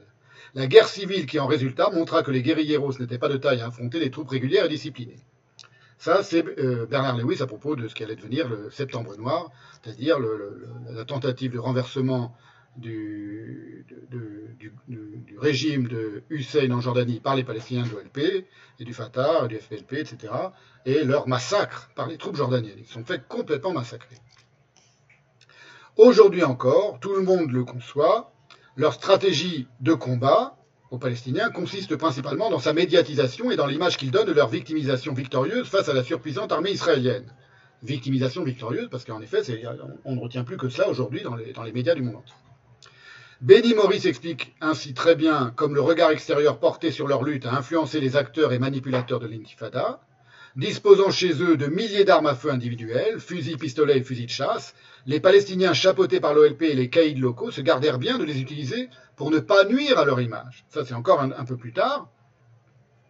Et voilà ce qu'explique euh, Benny Morris. Toujours pour montrer qu'il y a toute une, stratégie de l'image dans, la cause palestinienne. La tactique avait pour but de conserver l'image populaire, de la révolte, avec les Palestiniens dans le rôle de David contre le Goliath israélien. L'utilisation d'armes à feu, craignait-on, ferait le jeu d'Israël dans ses relations avec l'étranger. Soldats fusils à la main contre jeunes Palestiniens armés de pierres, telle serait donc la meilleure image à renvoyer. Les Palestiniens comprenaient que la lutte se jouerait en grande partie sur les écrans de télévision occidentaux. L'audace des émeutiers augmentait à mesure qu'avançait la rébellion. En effet, les forces armées israéliennes avaient volontairement limité l'usage de leurs armes et les Palestiniens estimaient la victoire à leur portée. Et de même, lorsqu'ils eurent la bonne idée, les Palestiniens, d'incendier les forêts et les cultures d'une terre qu'ils prétendaient aimer d'un amour plus intense que leurs ennemis, c'est l'influence de la gauche israélienne, d'habitude leur allié intellectuel, mais les désavouant à cette occasion, fermement, qui leur firent cesser cette très mauvaise tactique. Toujours pareil, c'est-à-dire qu'ils choisissent des tactiques en fonction de ce que ça leur apporte comme gain spectaculaire ou pas. Voilà ce qu'écrit toujours Benny Lévis, Benny euh, Maurice, pardon. Les Palestiniens remirent au goût du jour une pratique populaire durant la rébellion de 1936-1939, les incendies de forêts et de cultures, tant dans les territoires qu'en Israël.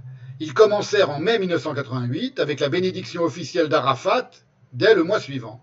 En 1988, 3100 incidents, la plupart de mai à juillet, réduisirent en cendres quelques 18 000 hectares de forêts et de champs. Au premier semestre de l'année 1989, 485 autres feux détruisirent environ 5500 hectares, une rémission due en partie aux ordres de la direction palestinienne. Les responsables palestiniens s'aperçurent en effet que les incendies desservaient leur cause auprès de l'opinion publique occidentale et parmi la gauche israélienne. Fin de la citation de Benny Maurice. Inversement, comme l'explique toujours Benny Maurice, l'OLP résista de toutes ses forces à une solution diplomatique et politique d'arrangement avec Israël après l'intifada, alors qu'une telle solution était réclamée dès le début des émeutes par la majorité des Palestiniens. Les Palestiniens que, euh, de la population, les vrais Palestiniens, c'est-à-dire les gens qui en avaient marre, qui n'en pouvaient plus de tout ça. Qui n'en pouvaient plus la répression israélienne extrêmement dure, voire parfois, c'est tout à fait vrai, criminelle.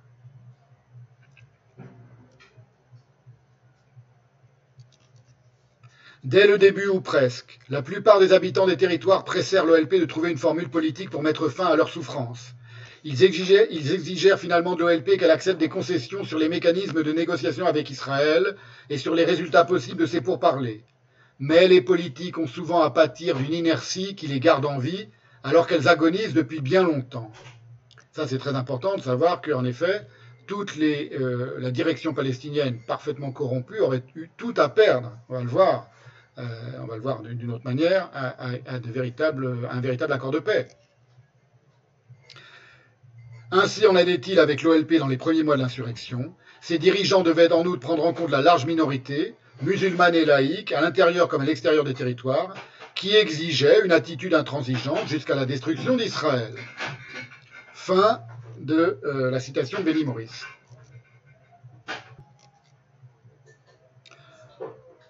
Et enfin, on sait pertinemment qu'Arafat, c'est pour vous dire, donc le côté histrionesque ou histrionique d'Arafat n'est pas du tout une, euh, superficiel. Ça, dit quelque chose de, fondamental sur l'attitude des Palestiniens. On sait pertinemment qu'Arafat ne se serait probablement jamais laissé forcer la main, il n'aurait consenti à négocier avec les Israéliens après la guerre du Golfe, si son image n'avait pâti auprès des Occidentaux comme des pays arabes modérés de son soutien public à Saddam Hussein. Et c'est ainsi qu'il a sabordé ces négociations au moment où, après des années de palinodie, elles étaient sur le point d'aboutir avec Ehud Barak. Les dirigeants palestiniens, brochettes de notables profondément corrompus et enrichis par la cause palestinienne, n'ont jamais eu aucun intérêt à l'établissement d'une Palestine démocratique et pacifiée où ils n'auraient plus conservé aucune de leurs prérogatives. C'est le premier point pour comprendre le sabotage.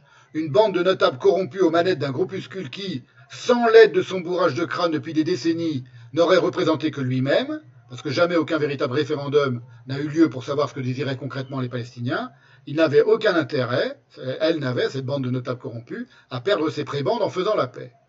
C'est d'ailleurs la question perspicace que pose Amos Gitaï à son interlocuteur, euh, Nabil Shahat, qu'allez-vous devenir s'il y a la paix?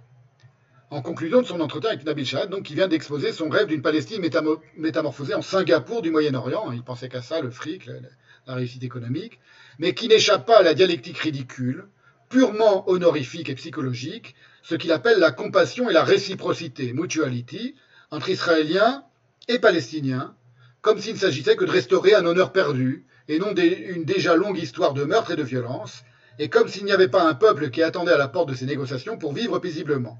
Il ne parle jamais des Palestiniens concrètement, contrairement à Rabin, comme on l'a vu pour Rabin. Voilà le discours de Nabil Shahat. Et après, je vous donnerai quelques, quelques, euh, quelques renseignements sur euh, Nabil Shahat lui-même. Finally, maybe you have some words of compassion for the the ex-enemies who actually constructed this project together with, for the Israelis. I started this thing by going first to the Israelis for years on the on on what became known as the peace camp.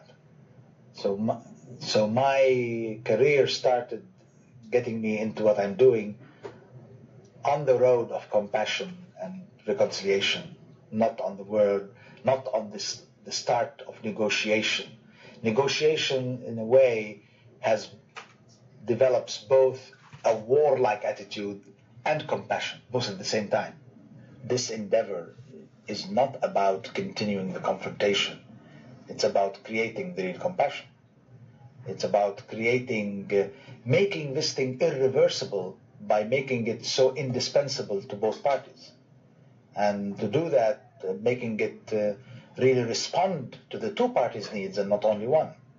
Our only guarantee that this thing will work is if the Israelis were to see that our freedom is in their interest and our development is their interest and uh, and that uh, our our our uh, uh, new enterprise is an enterprise that will give them a chance for more stability, more security, and therefore on the human level more appreciation of our uh, of, of our equality and mutuality that they will change their attitude about us as they change their role internally and the way they view us. And uh, I think on the table we were able to uh, engender their respect and uh, and their positive willingness to cooperate by seeing us positively willing to cooperate as well. And therefore, I am confident that if we are to turn this into something really visibly view it as uh, how much we won on the table and how much we lost. How much both of us won, I think, is a more interesting proposition. So, since this phase of negotiation has ended, uh, Dr. Nabil Shah is not going to be unemployed now, no? What's your next? Uh... I'm not worrying about that. What's your next? Well, la raison de son, son éclat de rire est, est très simple, c'est que euh, s'il ne craignait pas pour l'avenir, c'est que Nabil Shahat avait plus d'un pot de vin dans la poche. je vous cite euh, une partie du, portrait de Nabil Shahat, toujours par là, sur le site Jewish Virtual Library. Le docteur Shahat est riche, bien que le pays qu'il emploie soit virtuellement en faillite. Il possède ses propres entreprises dans le monde arabe, mais sa richesse et ses relations ont amené l'Assemblée législative palestinienne, en 1997, à demander publiquement que le docteur Shahat soit écarté du pouvoir, inculpé de corruption flagrante et condamné à une peine d'emprisonnement. En août 1998, une commission a trouvé des preuves de corruption criminelle. Pourtant, le docteur Shahat est resté au pouvoir et s'est vu confier un autre poste au sein de la nouvelle autorité palestinienne. Voilà. Ça, c'était pour Nabil Shahat. Alors, euh, autre réaction, très récente, en 2022, d'une autre notable de l'OLP, que, j'ai déjà présenté, dont j'ai déjà montré des, extraits vidéo, c'est Leila Shahid, euh, l'ineffable Leila Shahid, qui est un peu la Madame Verdurin de la cause palestinienne.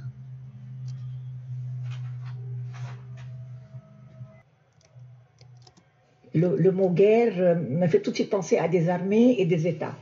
Et un mot pour, quelques mots pour, euh, pour évoquer la, la paix La paix Ça me fait rigoler, la paix. Et alors, le mot processus de paix, il est banni de mon vocabulaire. Parce que nous avons été encensés pendant 29 ans. Ça fait 29 ans que soi-disant, nous négocions l'application des accords d'Oslo, signés, je vous rappelle, euh, déjà en 93. Si vous dites euh, à un jeune Palestinien aujourd'hui qui vit dans les territoires processus de paix, il vous donne un coup de poing. Parce qu'ils sont tellement agacés par ce leitmotiv euh, de langue de bois sur un soi-disant processus de paix qui n'existe pas depuis très longtemps. Donc c'est un rêve, bien sûr. Mais moi, je préfère appeler coexistence. Parce que je pense que ce qui nous manque euh, réellement, c'est l'égalité des droits. Aujourd'hui, dans la jeune génération palestinienne, ils s'en foutent d'aller dans des conférences internationales que ma génération, malheureusement, a beaucoup fréquentées, euh, en particulier dans la diplomatie arabe, européenne, américaine, israélienne.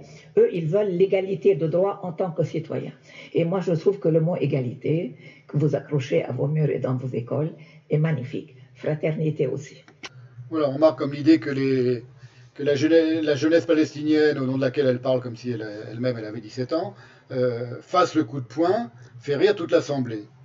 Alors, traduit en langue concrète, euh, ça signifie simplement que la populace palestinienne, quel que soit son âge, se djihadise, c'est-à-dire, faut dire les choses comme elles sont, se prépare à tuer et à devenir martyr. Et voilà, par exemple, un, un, une illustration par une assemblée d'étudiants de je ne sais plus quelle, université euh, de Palestine. Vous allez voir la merveilleuse fraîcheur de ces jeunes euh, qui, veulent vous donner un coup de poing si vous parlez de processus de paix. Comme ça qu'elle traduit Madame Verdurin. Voilà, vous voyez, c'est un, tweet euh, qui euh, montre une manifestation de, des étudiants donc cette jeunesse, cette merveilleuse jeunesse palestinienne de euh, l'Université Polytechnique de Palestine, c'est à Hébron. Et voilà les, héros de ces, jeunes étudiants de l'école Polytechnique de Palestine. Vous voyez? Voilà, vous comprenez, c'est ça, voilà, donner un coup de poing au processus de paix, ce qui fait rire toute une assemblée. Voilà. Il faut comprendre que parmi ces, jeunes, quand on dit le mot jeune, on a l'impression jeune palestinien, on a immédiatement l'impression de voir des, des, des gamins avec des, sucettes et avec des, et des trottinettes, euh, ils vont se faire flinguer. Hein, ils n'ont aucune chance de, l'emporter contre, contre. Euh, ils sont tous euh, fichés, tous les, services secrets israéliens les connaissent tous, ils, vont se faire flinguer. Donc c'est des gens qui vont au martyr et qui sont portés par toute une partie de, cette jeunesse palestinienne. Il n'y a pas aucune raison de les glorifier. Un, sont intellectuellement sont des, de parfaits abrutis, et deux, euh, ils vont au massacre. Ils se, transforment eux-mêmes en chair à canon. C'est quand même assez euh, euh, euh, désolant. C'est pas, pas, spécifique uniquement aux, Palestiniens. Hein. Une jeunesse fanatisée qui se transforme d'elle-même en chair à canon, on a vu ça aussi en Europe. Enfin bon, là c'est le cas. Donc euh, les gens en 2023 qui, qui rient, qui, qui sourient et qui, qui admirent ce genre de, réalité-là sont des imbéciles. Voilà. sont de parfaits imbéciles, voire des criminels. Voilà. Les adolescents, euh, les fameux adolescents tués par derniers, ces dernières semaines, ces derniers mois, les voilà aussi. Je vous en montre quelques, images. C'est un autre tweet.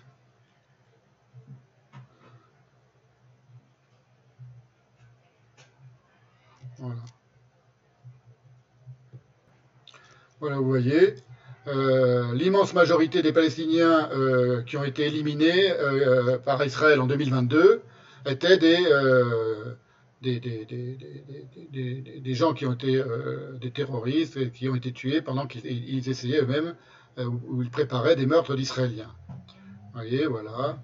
Donc c'est lui, par exemple, charmant jeune palestinien, ou lui. Voilà, alors évidemment ils sont flingués. Voilà, c'est lui, jeune palestinien. Donc dans tous les médias, vous voyez cette, euh, cette photo. Voilà le même, euh, éliminé par Sahal. Voilà, même chose pour lui. Hein, vous voyez sur l'écran, je vérifie que ça passe bien. Ouais. Voilà. Donc euh, c'est sûr qu'ils sont très jeunes, mais ça s'appelle quand même des jeunes euh, djihadistes. On ne peut pas les, peut pas les qualifier autrement. Voilà.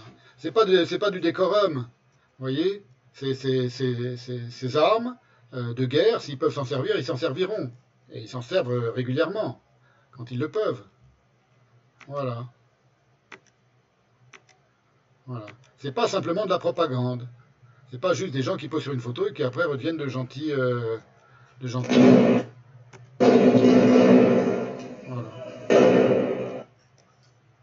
Bon, vous avez compris le,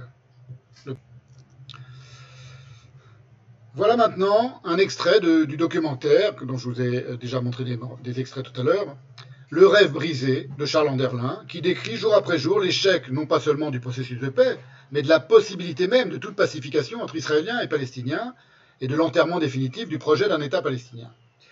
La profonde bouffonnerie histrionique d'Arafat, que cette dinde embourgeoisée de Leila Shahid qualifie hystériquement de géniale, et sa propension à favoriser le bain de sang sous ses sourires de petits potentats de pacotille n'y sont pas dissimulés. Um, uh, Nous avions les Palestiniens dans une pièce et les Israéliens dans une autre, et je faisais des allers-retours entre les deux, en les réunissant parfois. Mais Arafat, à nouveau, je pense, acceptait quelque chose, puis recevant les conseils de quelqu'un à ses côtés, changeait d'avis, et nous ne pouvions pas avancer. Arafat a eu le sentiment que Mme Albright voulait euh, laisser courir les choses pour arracher à Arafat ce qu'elle voulait de lui. Et donc, il est, il est, il est, il est génial, Arafat, dans les mises en scène qui ont des messages politiques. C'était un des épisodes les plus fous de l'histoire de la diplomatie. Uh, je m'entretenais avec Barak. Je crois qu'Arafat s'est fâché parce que je l'avais laissé trop longtemps dans la pièce. Soudain, un de mes assistants est venu me dire Arafat s'en va. Arafat sans avertir personne, même pas nous. Se lève, les gens pensent qu'il va aller aux toilettes. Il sort, et au lieu d'aller aux toilettes ou d'aller parler à quelqu'un, il va directement sur le perron, il descend, et moi je cours derrière lui, et je dis Qu'est-ce qui se passe? Il me dit On s'en va. Je suis sortie en courant. Je l'ai vu entrer dans sa voiture. La résidence a cette belle cour pavée. Et me voilà traversant la cour avec mes talons hauts, criant Fermez les grilles, fermez les grilles. Shut the gate. tu descends de moi je vais pas faire la. Madame Albright, l'avais averti quand Arafat était énervé. courait derrière lui. Et, quelqu'un derrière Madame Albright, il disait I beg you don't run after him. Je, je vous supplie ne lui courez pas après. Et ils ont réussi à fermer la grille une seconde avant de descendre chez Barbaret sur la vitre du côté Arafat. À Et Arafat elle prend la carte Ne regardez même pas à droite. Alors, moi, je trouvais que ça devenait un peu trop. Et comme je sais qu'il ne peut pas complètement couper, moi, j'ouvre ma porte. Et je dis à Mme Albright de venir de mon côté pour lui parler. Je suis entrée dans la voiture et je lui ai dit s'il vous plaît, Monsieur le Président, pouvez-vous revenir? C'est très important que vous reveniez. Et je l'ai ramené. Mais en fin de compte, nous sommes allés au rendez-vous à l'Élysée et il n'est pas revenu pour signer. C'était une période très frustrante et regrettable, je pense. Le 12 octobre 2000, à Ramallah, deux réservistes israéliens se trompent de route et pénètrent en secteur palestinien. Ils sont appréhendés et conduits au commissariat.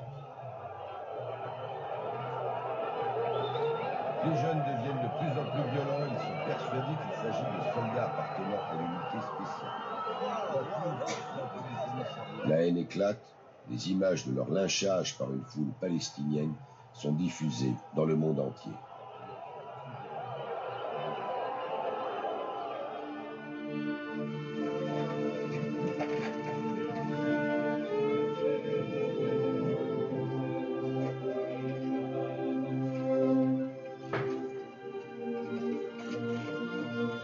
Israël, l'autorité palestinienne dans son ensemble est responsable de ces meurtres. Quelques heures plus tard, des hélicoptères de combat détruisent le commissariat de police. D'autres objectifs en Cisjordanie et à Gaza sont également attaqués. C'est la première fois depuis les accords d'Oslo que la confrontation atteint une telle intensité. is our people is continuing their road to Jerusalem, the capital of our independent Palestinian state. To accept or not to accept, let him go to, to hell. Voilà, c'est inutile de, faire un commentaire. Vous voyez, ces, images euh, parlent de soi.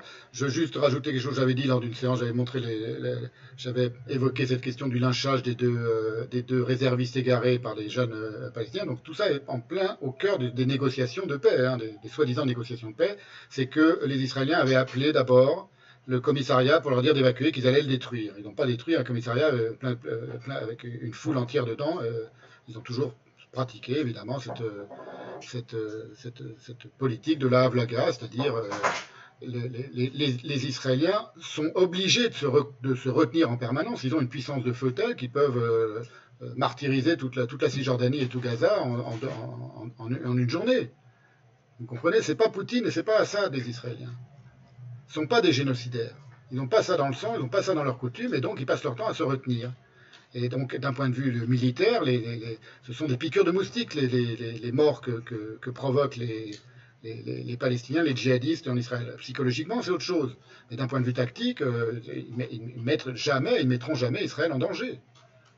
Donc, faut voir, faut comprendre un peu ce, véritable rapport de force que, l'on reproche aux Israéliens d'être tellement plus forts que les Palestiniens. C'est ce qui sauve les Palestiniens du désastre. C'est comme ça. Alors, pour, euh, pour terminer, on va faire la connaissance d'un autre parmi l'équipe palestinienne, un autre membre de l'équipe palestinienne, qui était d'ailleurs le, principal négociateur palestinien, qui était Saeb Erekat. C'est toujours dans le, même documentaire de Charles Anderlin, Le rêve brisé, Saeb Erekat, qui, était donc, qui est mort en, 2020 et qui s'est fait remarquer avant de quitter la scène euh, donc, deux, il y a trois ans, par ses mensonges et sa rhétorique de propagande djihadiste la plus convenue.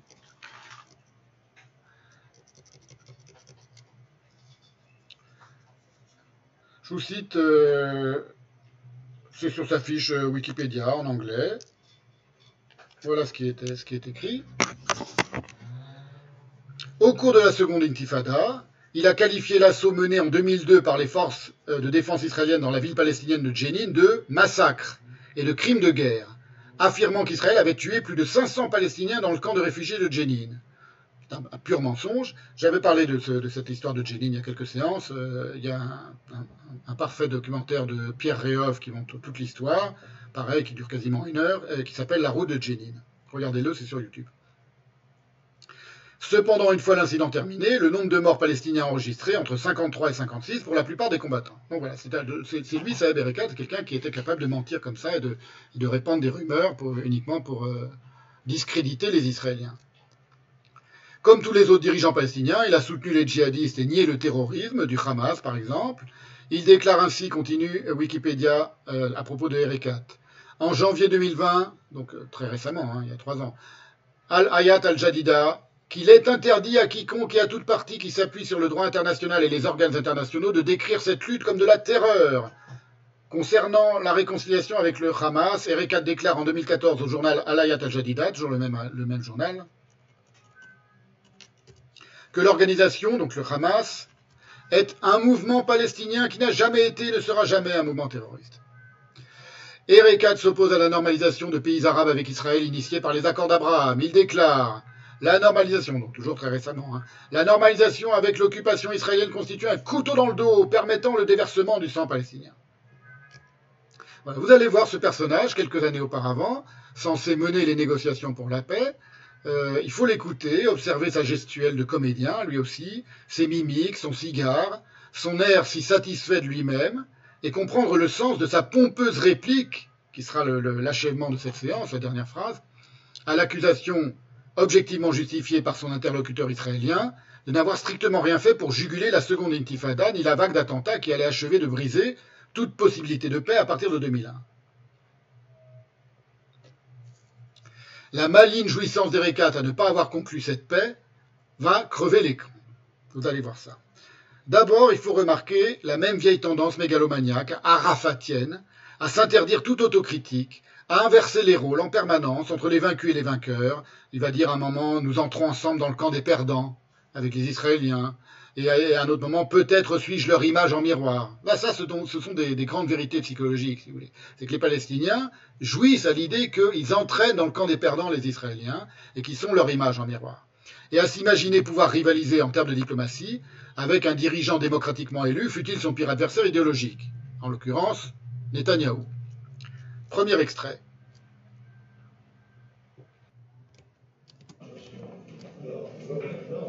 Le nouveau Premier ministre doit respecter les engagements internationaux d'Israël, notamment les accords d'Oslo auxquels il s'est toujours opposé.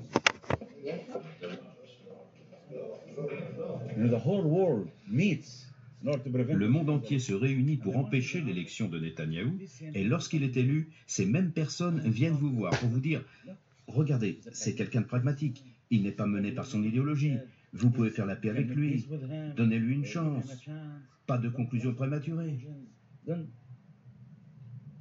Je les ai regardés en disant Quoi? Les Palestiniens présentent leur acceptation de la paix comme une sorte de faveur faite aux Israéliens. Les Israéliens ont besoin de nous, dit Efrakat dans le documentaire. La raison aisée à comprendre est que la guerre les arrange. D'où leur soutien en fond, en argent, et en propos, en arabe, évidemment, ils tiennent jamais les mêmes propos en arabe et en anglais, de l'option djihadiste et de sa guerre perpétuelle contre Israël. Qu'ils aillent en enfer, et non Sarafat, hein, on l'a vu, pour surexciter sa foule après avoir tout bousillé. Tactiquement, donc c'est une guerre perpétuelle qui est tactiquement suicidaire, mais spectaculairement très rentable pour les Palestiniens, amenant le monde entier à les présenter comme les victimes juvéniles d'une armée surpuissante. Palestiniens ne s'y trompent pas, la colonisation a repris.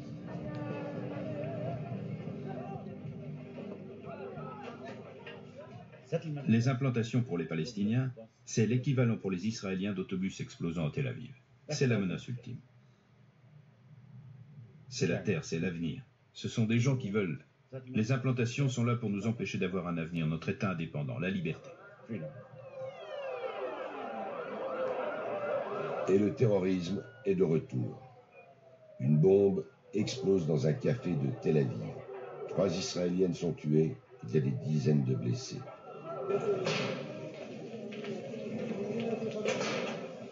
Sur les lignes de démarcation à Hébron et à Bethléem, les accrochages entre l'armée israélienne et les jeunes palestiniens deviennent quotidiens. Lentement, la région s'enfonce dans un nouveau cycle de violence.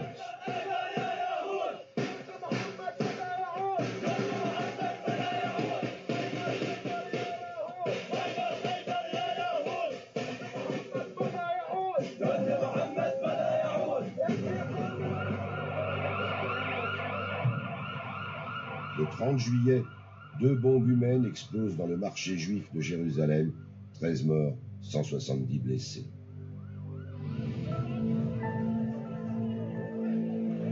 Plus tard, nouvelle attaque suicide en plein centre de la Jérusalem juive, 5 morts, 200 blessés.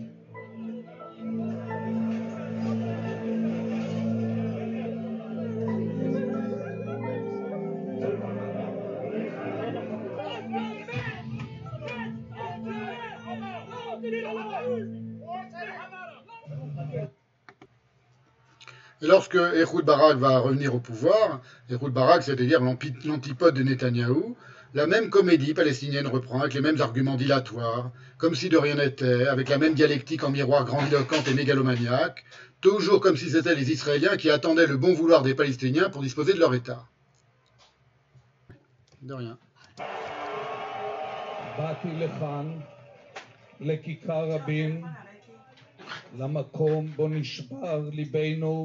כשאבן גדולה חסמה את השער שעמדנו להיכנס לעידן חדש. באתי כדי להתחייב בפניכם, אזרחי ישראל, ובפניך, חברי ומפקדי יצחק רבין, שאכן זהו שחר של יום חדש.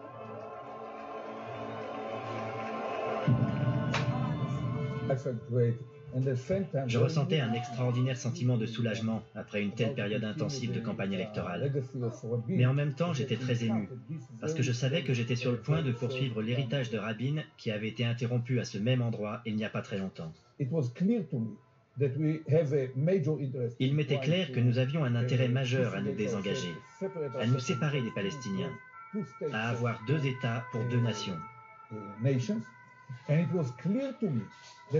Et il m'était clair que sans prendre de véritables mesures, il y aurait une éruption. Nous ne pouvions pas poursuivre ce contrôle d'un autre peuple pour encore une génération. Cette nuit-là, j'ai repensé aux années 96 à 99, les années Netanyahou, les années Sharon, les années Morderaï, et que nous les laissions derrière nous. Je me souviens, Barak disait que les grands hommes d'État prennent des décisions difficiles, des décisions courageuses. Nous prendrons ces décisions pour votre génération et pour ma génération.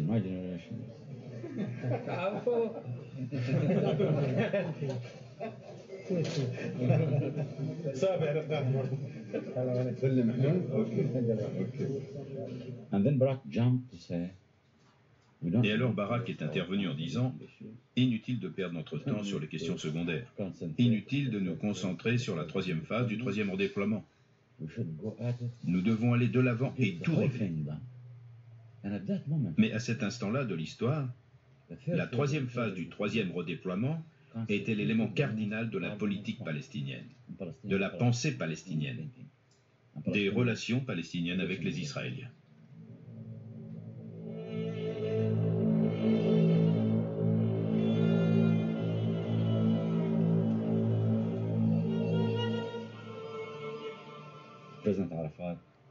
Le président Arafat en a tiré une impression très négative de Barak lors de cette première rencontre.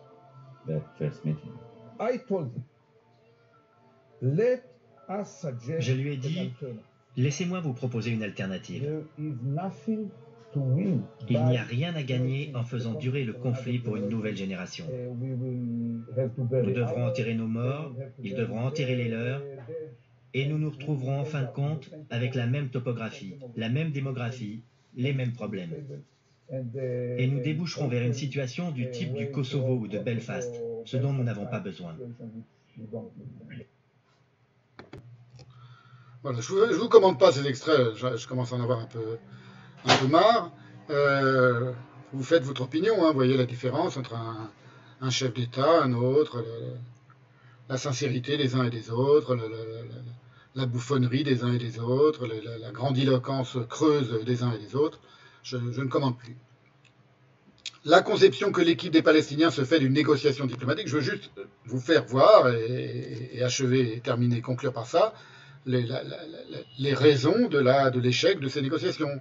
Euh, je vous l'ai dit tout à l'heure, hein, j'ai dit d'emblée au début de la séance, c'est que les, Palestiniens sont profondément suicidaires. Ils jouissent de, de s'aborder leur propre euh, existence, à la fois collective, individuelle, nationale, depuis, depuis toujours, d'une certaine manière. Il y a un biais tordu dans l'imaginaire palestinien vis-à-vis des juifs, vis-à-vis des Israéliens et de ces juifs-là, qui, n'est jamais disparu. La phrase principale, c'est Eric lorsqu'il dit euh, nous, allons perdre ensemble et, peut-être suis-je leur, histoire, leur image en miroir. Voilà. En deux phrases, vous avez tout euh, un siècle de, névrose et de, délire palestinien résumé.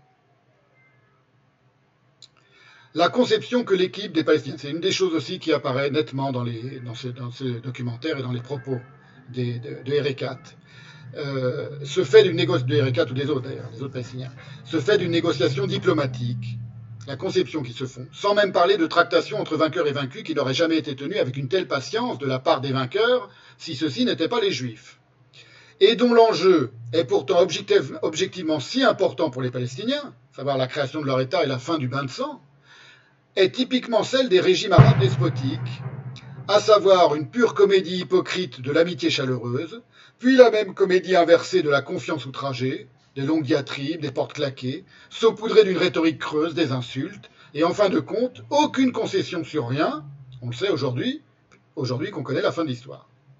Je, vous illustre ça avec un extrait, un nouvel extrait du documentaire de Anderlin. Les Palestiniens ont demandé Nous devons voir une carte. Nous devons voir une carte. Barak n'a pas autorisé Oded à montrer une carte. Il a été autorisé à montrer un croquis. Ce qui est arrivé alors, ce que les Palestiniens ont vu, c'était une approche israélienne qui fondamentalement aurait découpé la Cisjordanie. La Cisjordanie est coupée en deux. Même à l'intérieur de chacun de ces petits cantons, il y aura des trous où se trouveront les implantations. Alors, si telle est la situation, ils savent que nous ne l'accepterons pas. Nous ne l'accepterons pas du tout. Ils étaient enragés. Ils étaient vraiment, vraiment en colère. Uh, L'un d'entre eux s'est lancé dans une tirade de 10 minutes d'insultes en arabe, en anglais et en hébreu. Les Palestiniens ont quitté la pièce. Et je suis allé les voir et je leur ai dit, vous voulez être en colère avec eux D'accord. Vous n'aimez pas ce qu'ils ont présenté D'accord. Mais vous ne claquez pas la porte devant moi. Vous avez claqué la porte devant moi. Si vous voulez que j'assiste à la négociation, vous restez dans la négociation. Denis Ross nous a demandé Pourquoi êtes-vous sorti J'étais sur le point de leur poser des questions sur cette carte. Ok, vous pouvez leur poser des questions par écrit, mais pas devant nous. Et quel type de questions Il a répondu. Je voulais leur demander pourquoi le secteur israélien est tellement important à cet endroit, pourquoi il n'est pas plus petit. Merci beaucoup pour cette question, mais gardez-la pour vous, monsieur. Je n'accepterai même pas que cette question soit posée en ma présence.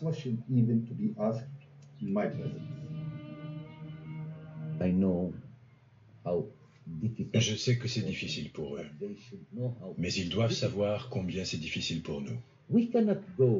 Nous ne pouvons pas aller vers un accord qui aurait le soutien de la moitié de notre peuple, ou moins de la moitié de notre peuple.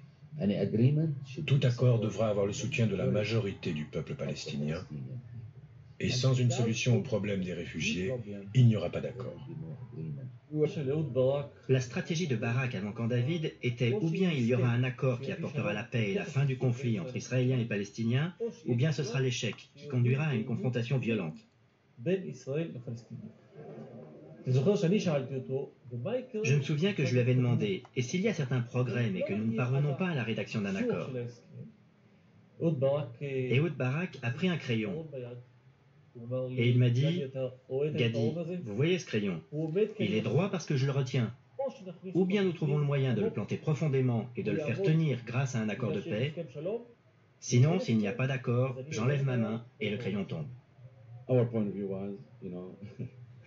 Notre point de vue était que nous ne pouvions pas dire non. C'était vraiment difficile.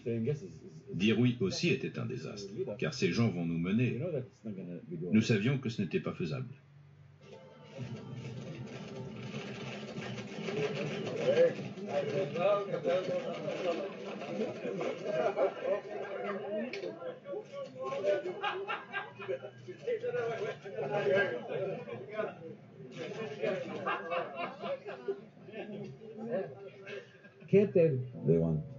Ils veulent 11% de la Cisjordanie. C'est le même chiffre que j'avais entendu le 21 juin dernier. C'était un véritable choc. Une grande surprise de découvrir cette même carte à Camp David. Les leaders étaient à Camp David. Le président Arafat, le premier ministre Barak, le président Clinton est là. Et a porté la même carte Abu Allah n'a pas aimé ce qu'il venait de voir et refusait d'en discuter. Il s'est pas mal fâché et après c'est le président Clinton qui s'est fâché contre lui. Il lui a dit, écoutez, ceci n'est pas l'Assemblée générale de l'ONU. Je ne suis pas venu ici pour perdre mon temps. Soyons pragmatiques. Présentons des idées. Acceptez-vous le concept de modification de frontières? Vous n'avez pas à accepter la carte que M. Benami a mise sur la table. Présentez une autre carte. Négociez, travaillez la question. Ne faites pas de discours. Le président Clinton, dans cette pièce, était un médiateur. Et voici que le médiateur exprime une sorte de soutien à l'une des parties contre l'autre. Ce n'est pas juste. Il ne faut pas que sous-estimer Arafat. Il le stéréotype.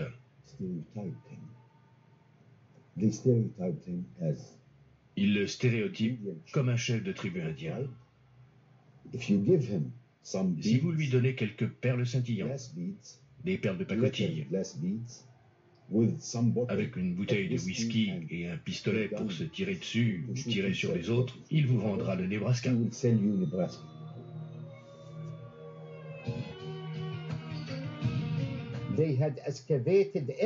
Ils ont fouillé partout.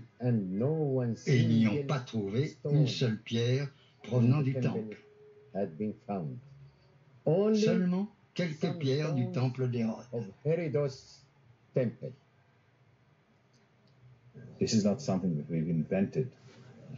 Nous n'avons pas inventé tout ça pour les négociations, pour le présenter comme argument à nos amis palestiniens.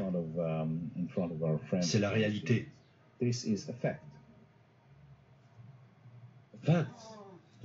Le fait, c'est qu'aujourd'hui, il n'existe rien qui ressemble à un mont du temps. Il y a une mosquée. Ceci est le lieu le plus ancien, le plus sacré que nous avons dans notre histoire.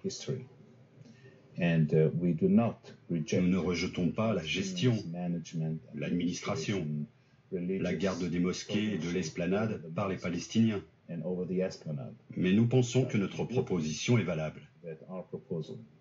Partager la souveraineté, accepter une souveraineté spirituelle, une souveraineté divine, quelque chose en commun. Nous traitons de la réalité. Ça n'existe pas, la souveraineté sur l'histoire. L'histoire, c'est dans nos livres, dans nos souvenirs. Durant cette dernière nuit à Camp David, Clinton soumet une dernière proposition de compromis sur tous les sujets, y compris le principal obstacle à un accord, Jérusalem-Est. Mais Yasser Arafat refuse toujours de céder sur le Haram el-Sharif. Barak a déclaré Je suis prêt à explorer ces idées, à condition qu'Arafat en fasse de même. Arafat said clearly, Arafat a dit clairement Look, do you want to Regardez. attend my funeral? Vous voulez assister à mes funérailles? He said to Clinton, Il a dit à "You Clinton want me to be Voulez-vous que je devienne un traître? Are you Êtes-vous sure?" sérieux? Arafat n'était pas prêt à affronter ni l'histoire ni la mythologie. Et il a créé une nouvelle mythologie lorsqu'il disait que le temple juif n'existait pas là. C'est la seule nouvelle idée qu'il a présentée durant ces 15 jours. J'ai appelé Denis Ross et je lui ai demandé Que se passe-t-il? Qu'est-ce que c'est cette campagne contre nous? Il m'a répondu que Barak n'avait peut-être plus de gouvernement, que le camp de la paix en Israël n'existait plus. Alors je lui ai dit Est-ce une raison pour nous accuser? Les Israéliens veulent de nous un accord sur la fin du conflit. Ils ont besoin de nous. Un engagement annulant toute revendication envers eux. Ils ne peuvent pas aboutir à un accord sans cela. Ce sont les deux cartes que nous avons en main. Saïd, aujourd'hui, n'avez-vous pas peur lorsque vous voyez ce qu'il se passe Oui. J'ai peur. Je suis désorienté. J'ai peur parce que nous entrons ensemble dans le camp des perdants. J'ai peur car le pire n'est pas encore arrivé. J'ai peur parce que ces gens avec lesquels j'ai tenté toute ma vie de faire la paix, Israël et les Israéliens. Et à présent, peut-être suis-je leur image en miroir, ce qu'ils ressentent.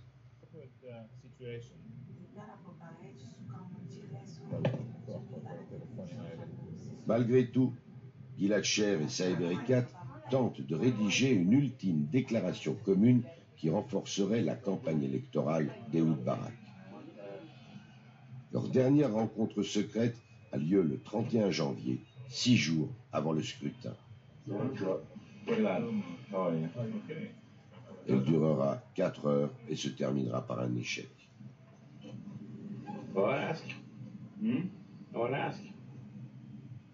The results are known today. How do you know? One week and the differences and this. You want to bet? You've destroyed the peace camp in Israel. That's unfair. Torn it apart with these four months of violence. It's four months now. Yeah, but we've been crying for the last month. What do you think we can do? It started a week, a week after it started, Mhm. two weeks after it started, one month after it started. A Greek tragedy, yes. You know? But you're one of It's the. a chapter. It's a chapter. Iraq now is a new chapter in a Greek tragedy. And you're playing the principal role in it. Oh, Oh, yes. oh. Do we have a, a sheet list of mistakes? You want to do it? No, but that's the main one. Hmm? Basically the main one. Voilà, c'est pas une tragédie grecque du tout, comme euh, ce gros con d'Héracat le, le- avec ce, biberonnant son cigare, le, dit, jouissant visiblement de la colère triste de son homologue israélien. C'est une tragédie arabe, celle du culte et de l'industrie de la mort, revendiquée explicitement à haute voix par le Hamas et à voix reversée et basse, comme disait Artaud, par ses sympathisants djihadistes qui ont toujours été les tyrannos palestiniens. Voilà, c'est la fin de cette séance. Merci de votre patience. Comme d'habitude, vous avez un mois euh, pour tout écouter, donc euh, c'est pas la peine de rester 15 heures devant votre écran. La prochaine séance sera euh, consacrée, je vous l'ai dit, au chantre de l'antisionisme. Et là, celle d'après sera la toute dernière de ce cycle. Et elle s'appellera probablement Psychanalyse de l'État d'Israël. Voilà, merci et à bientôt.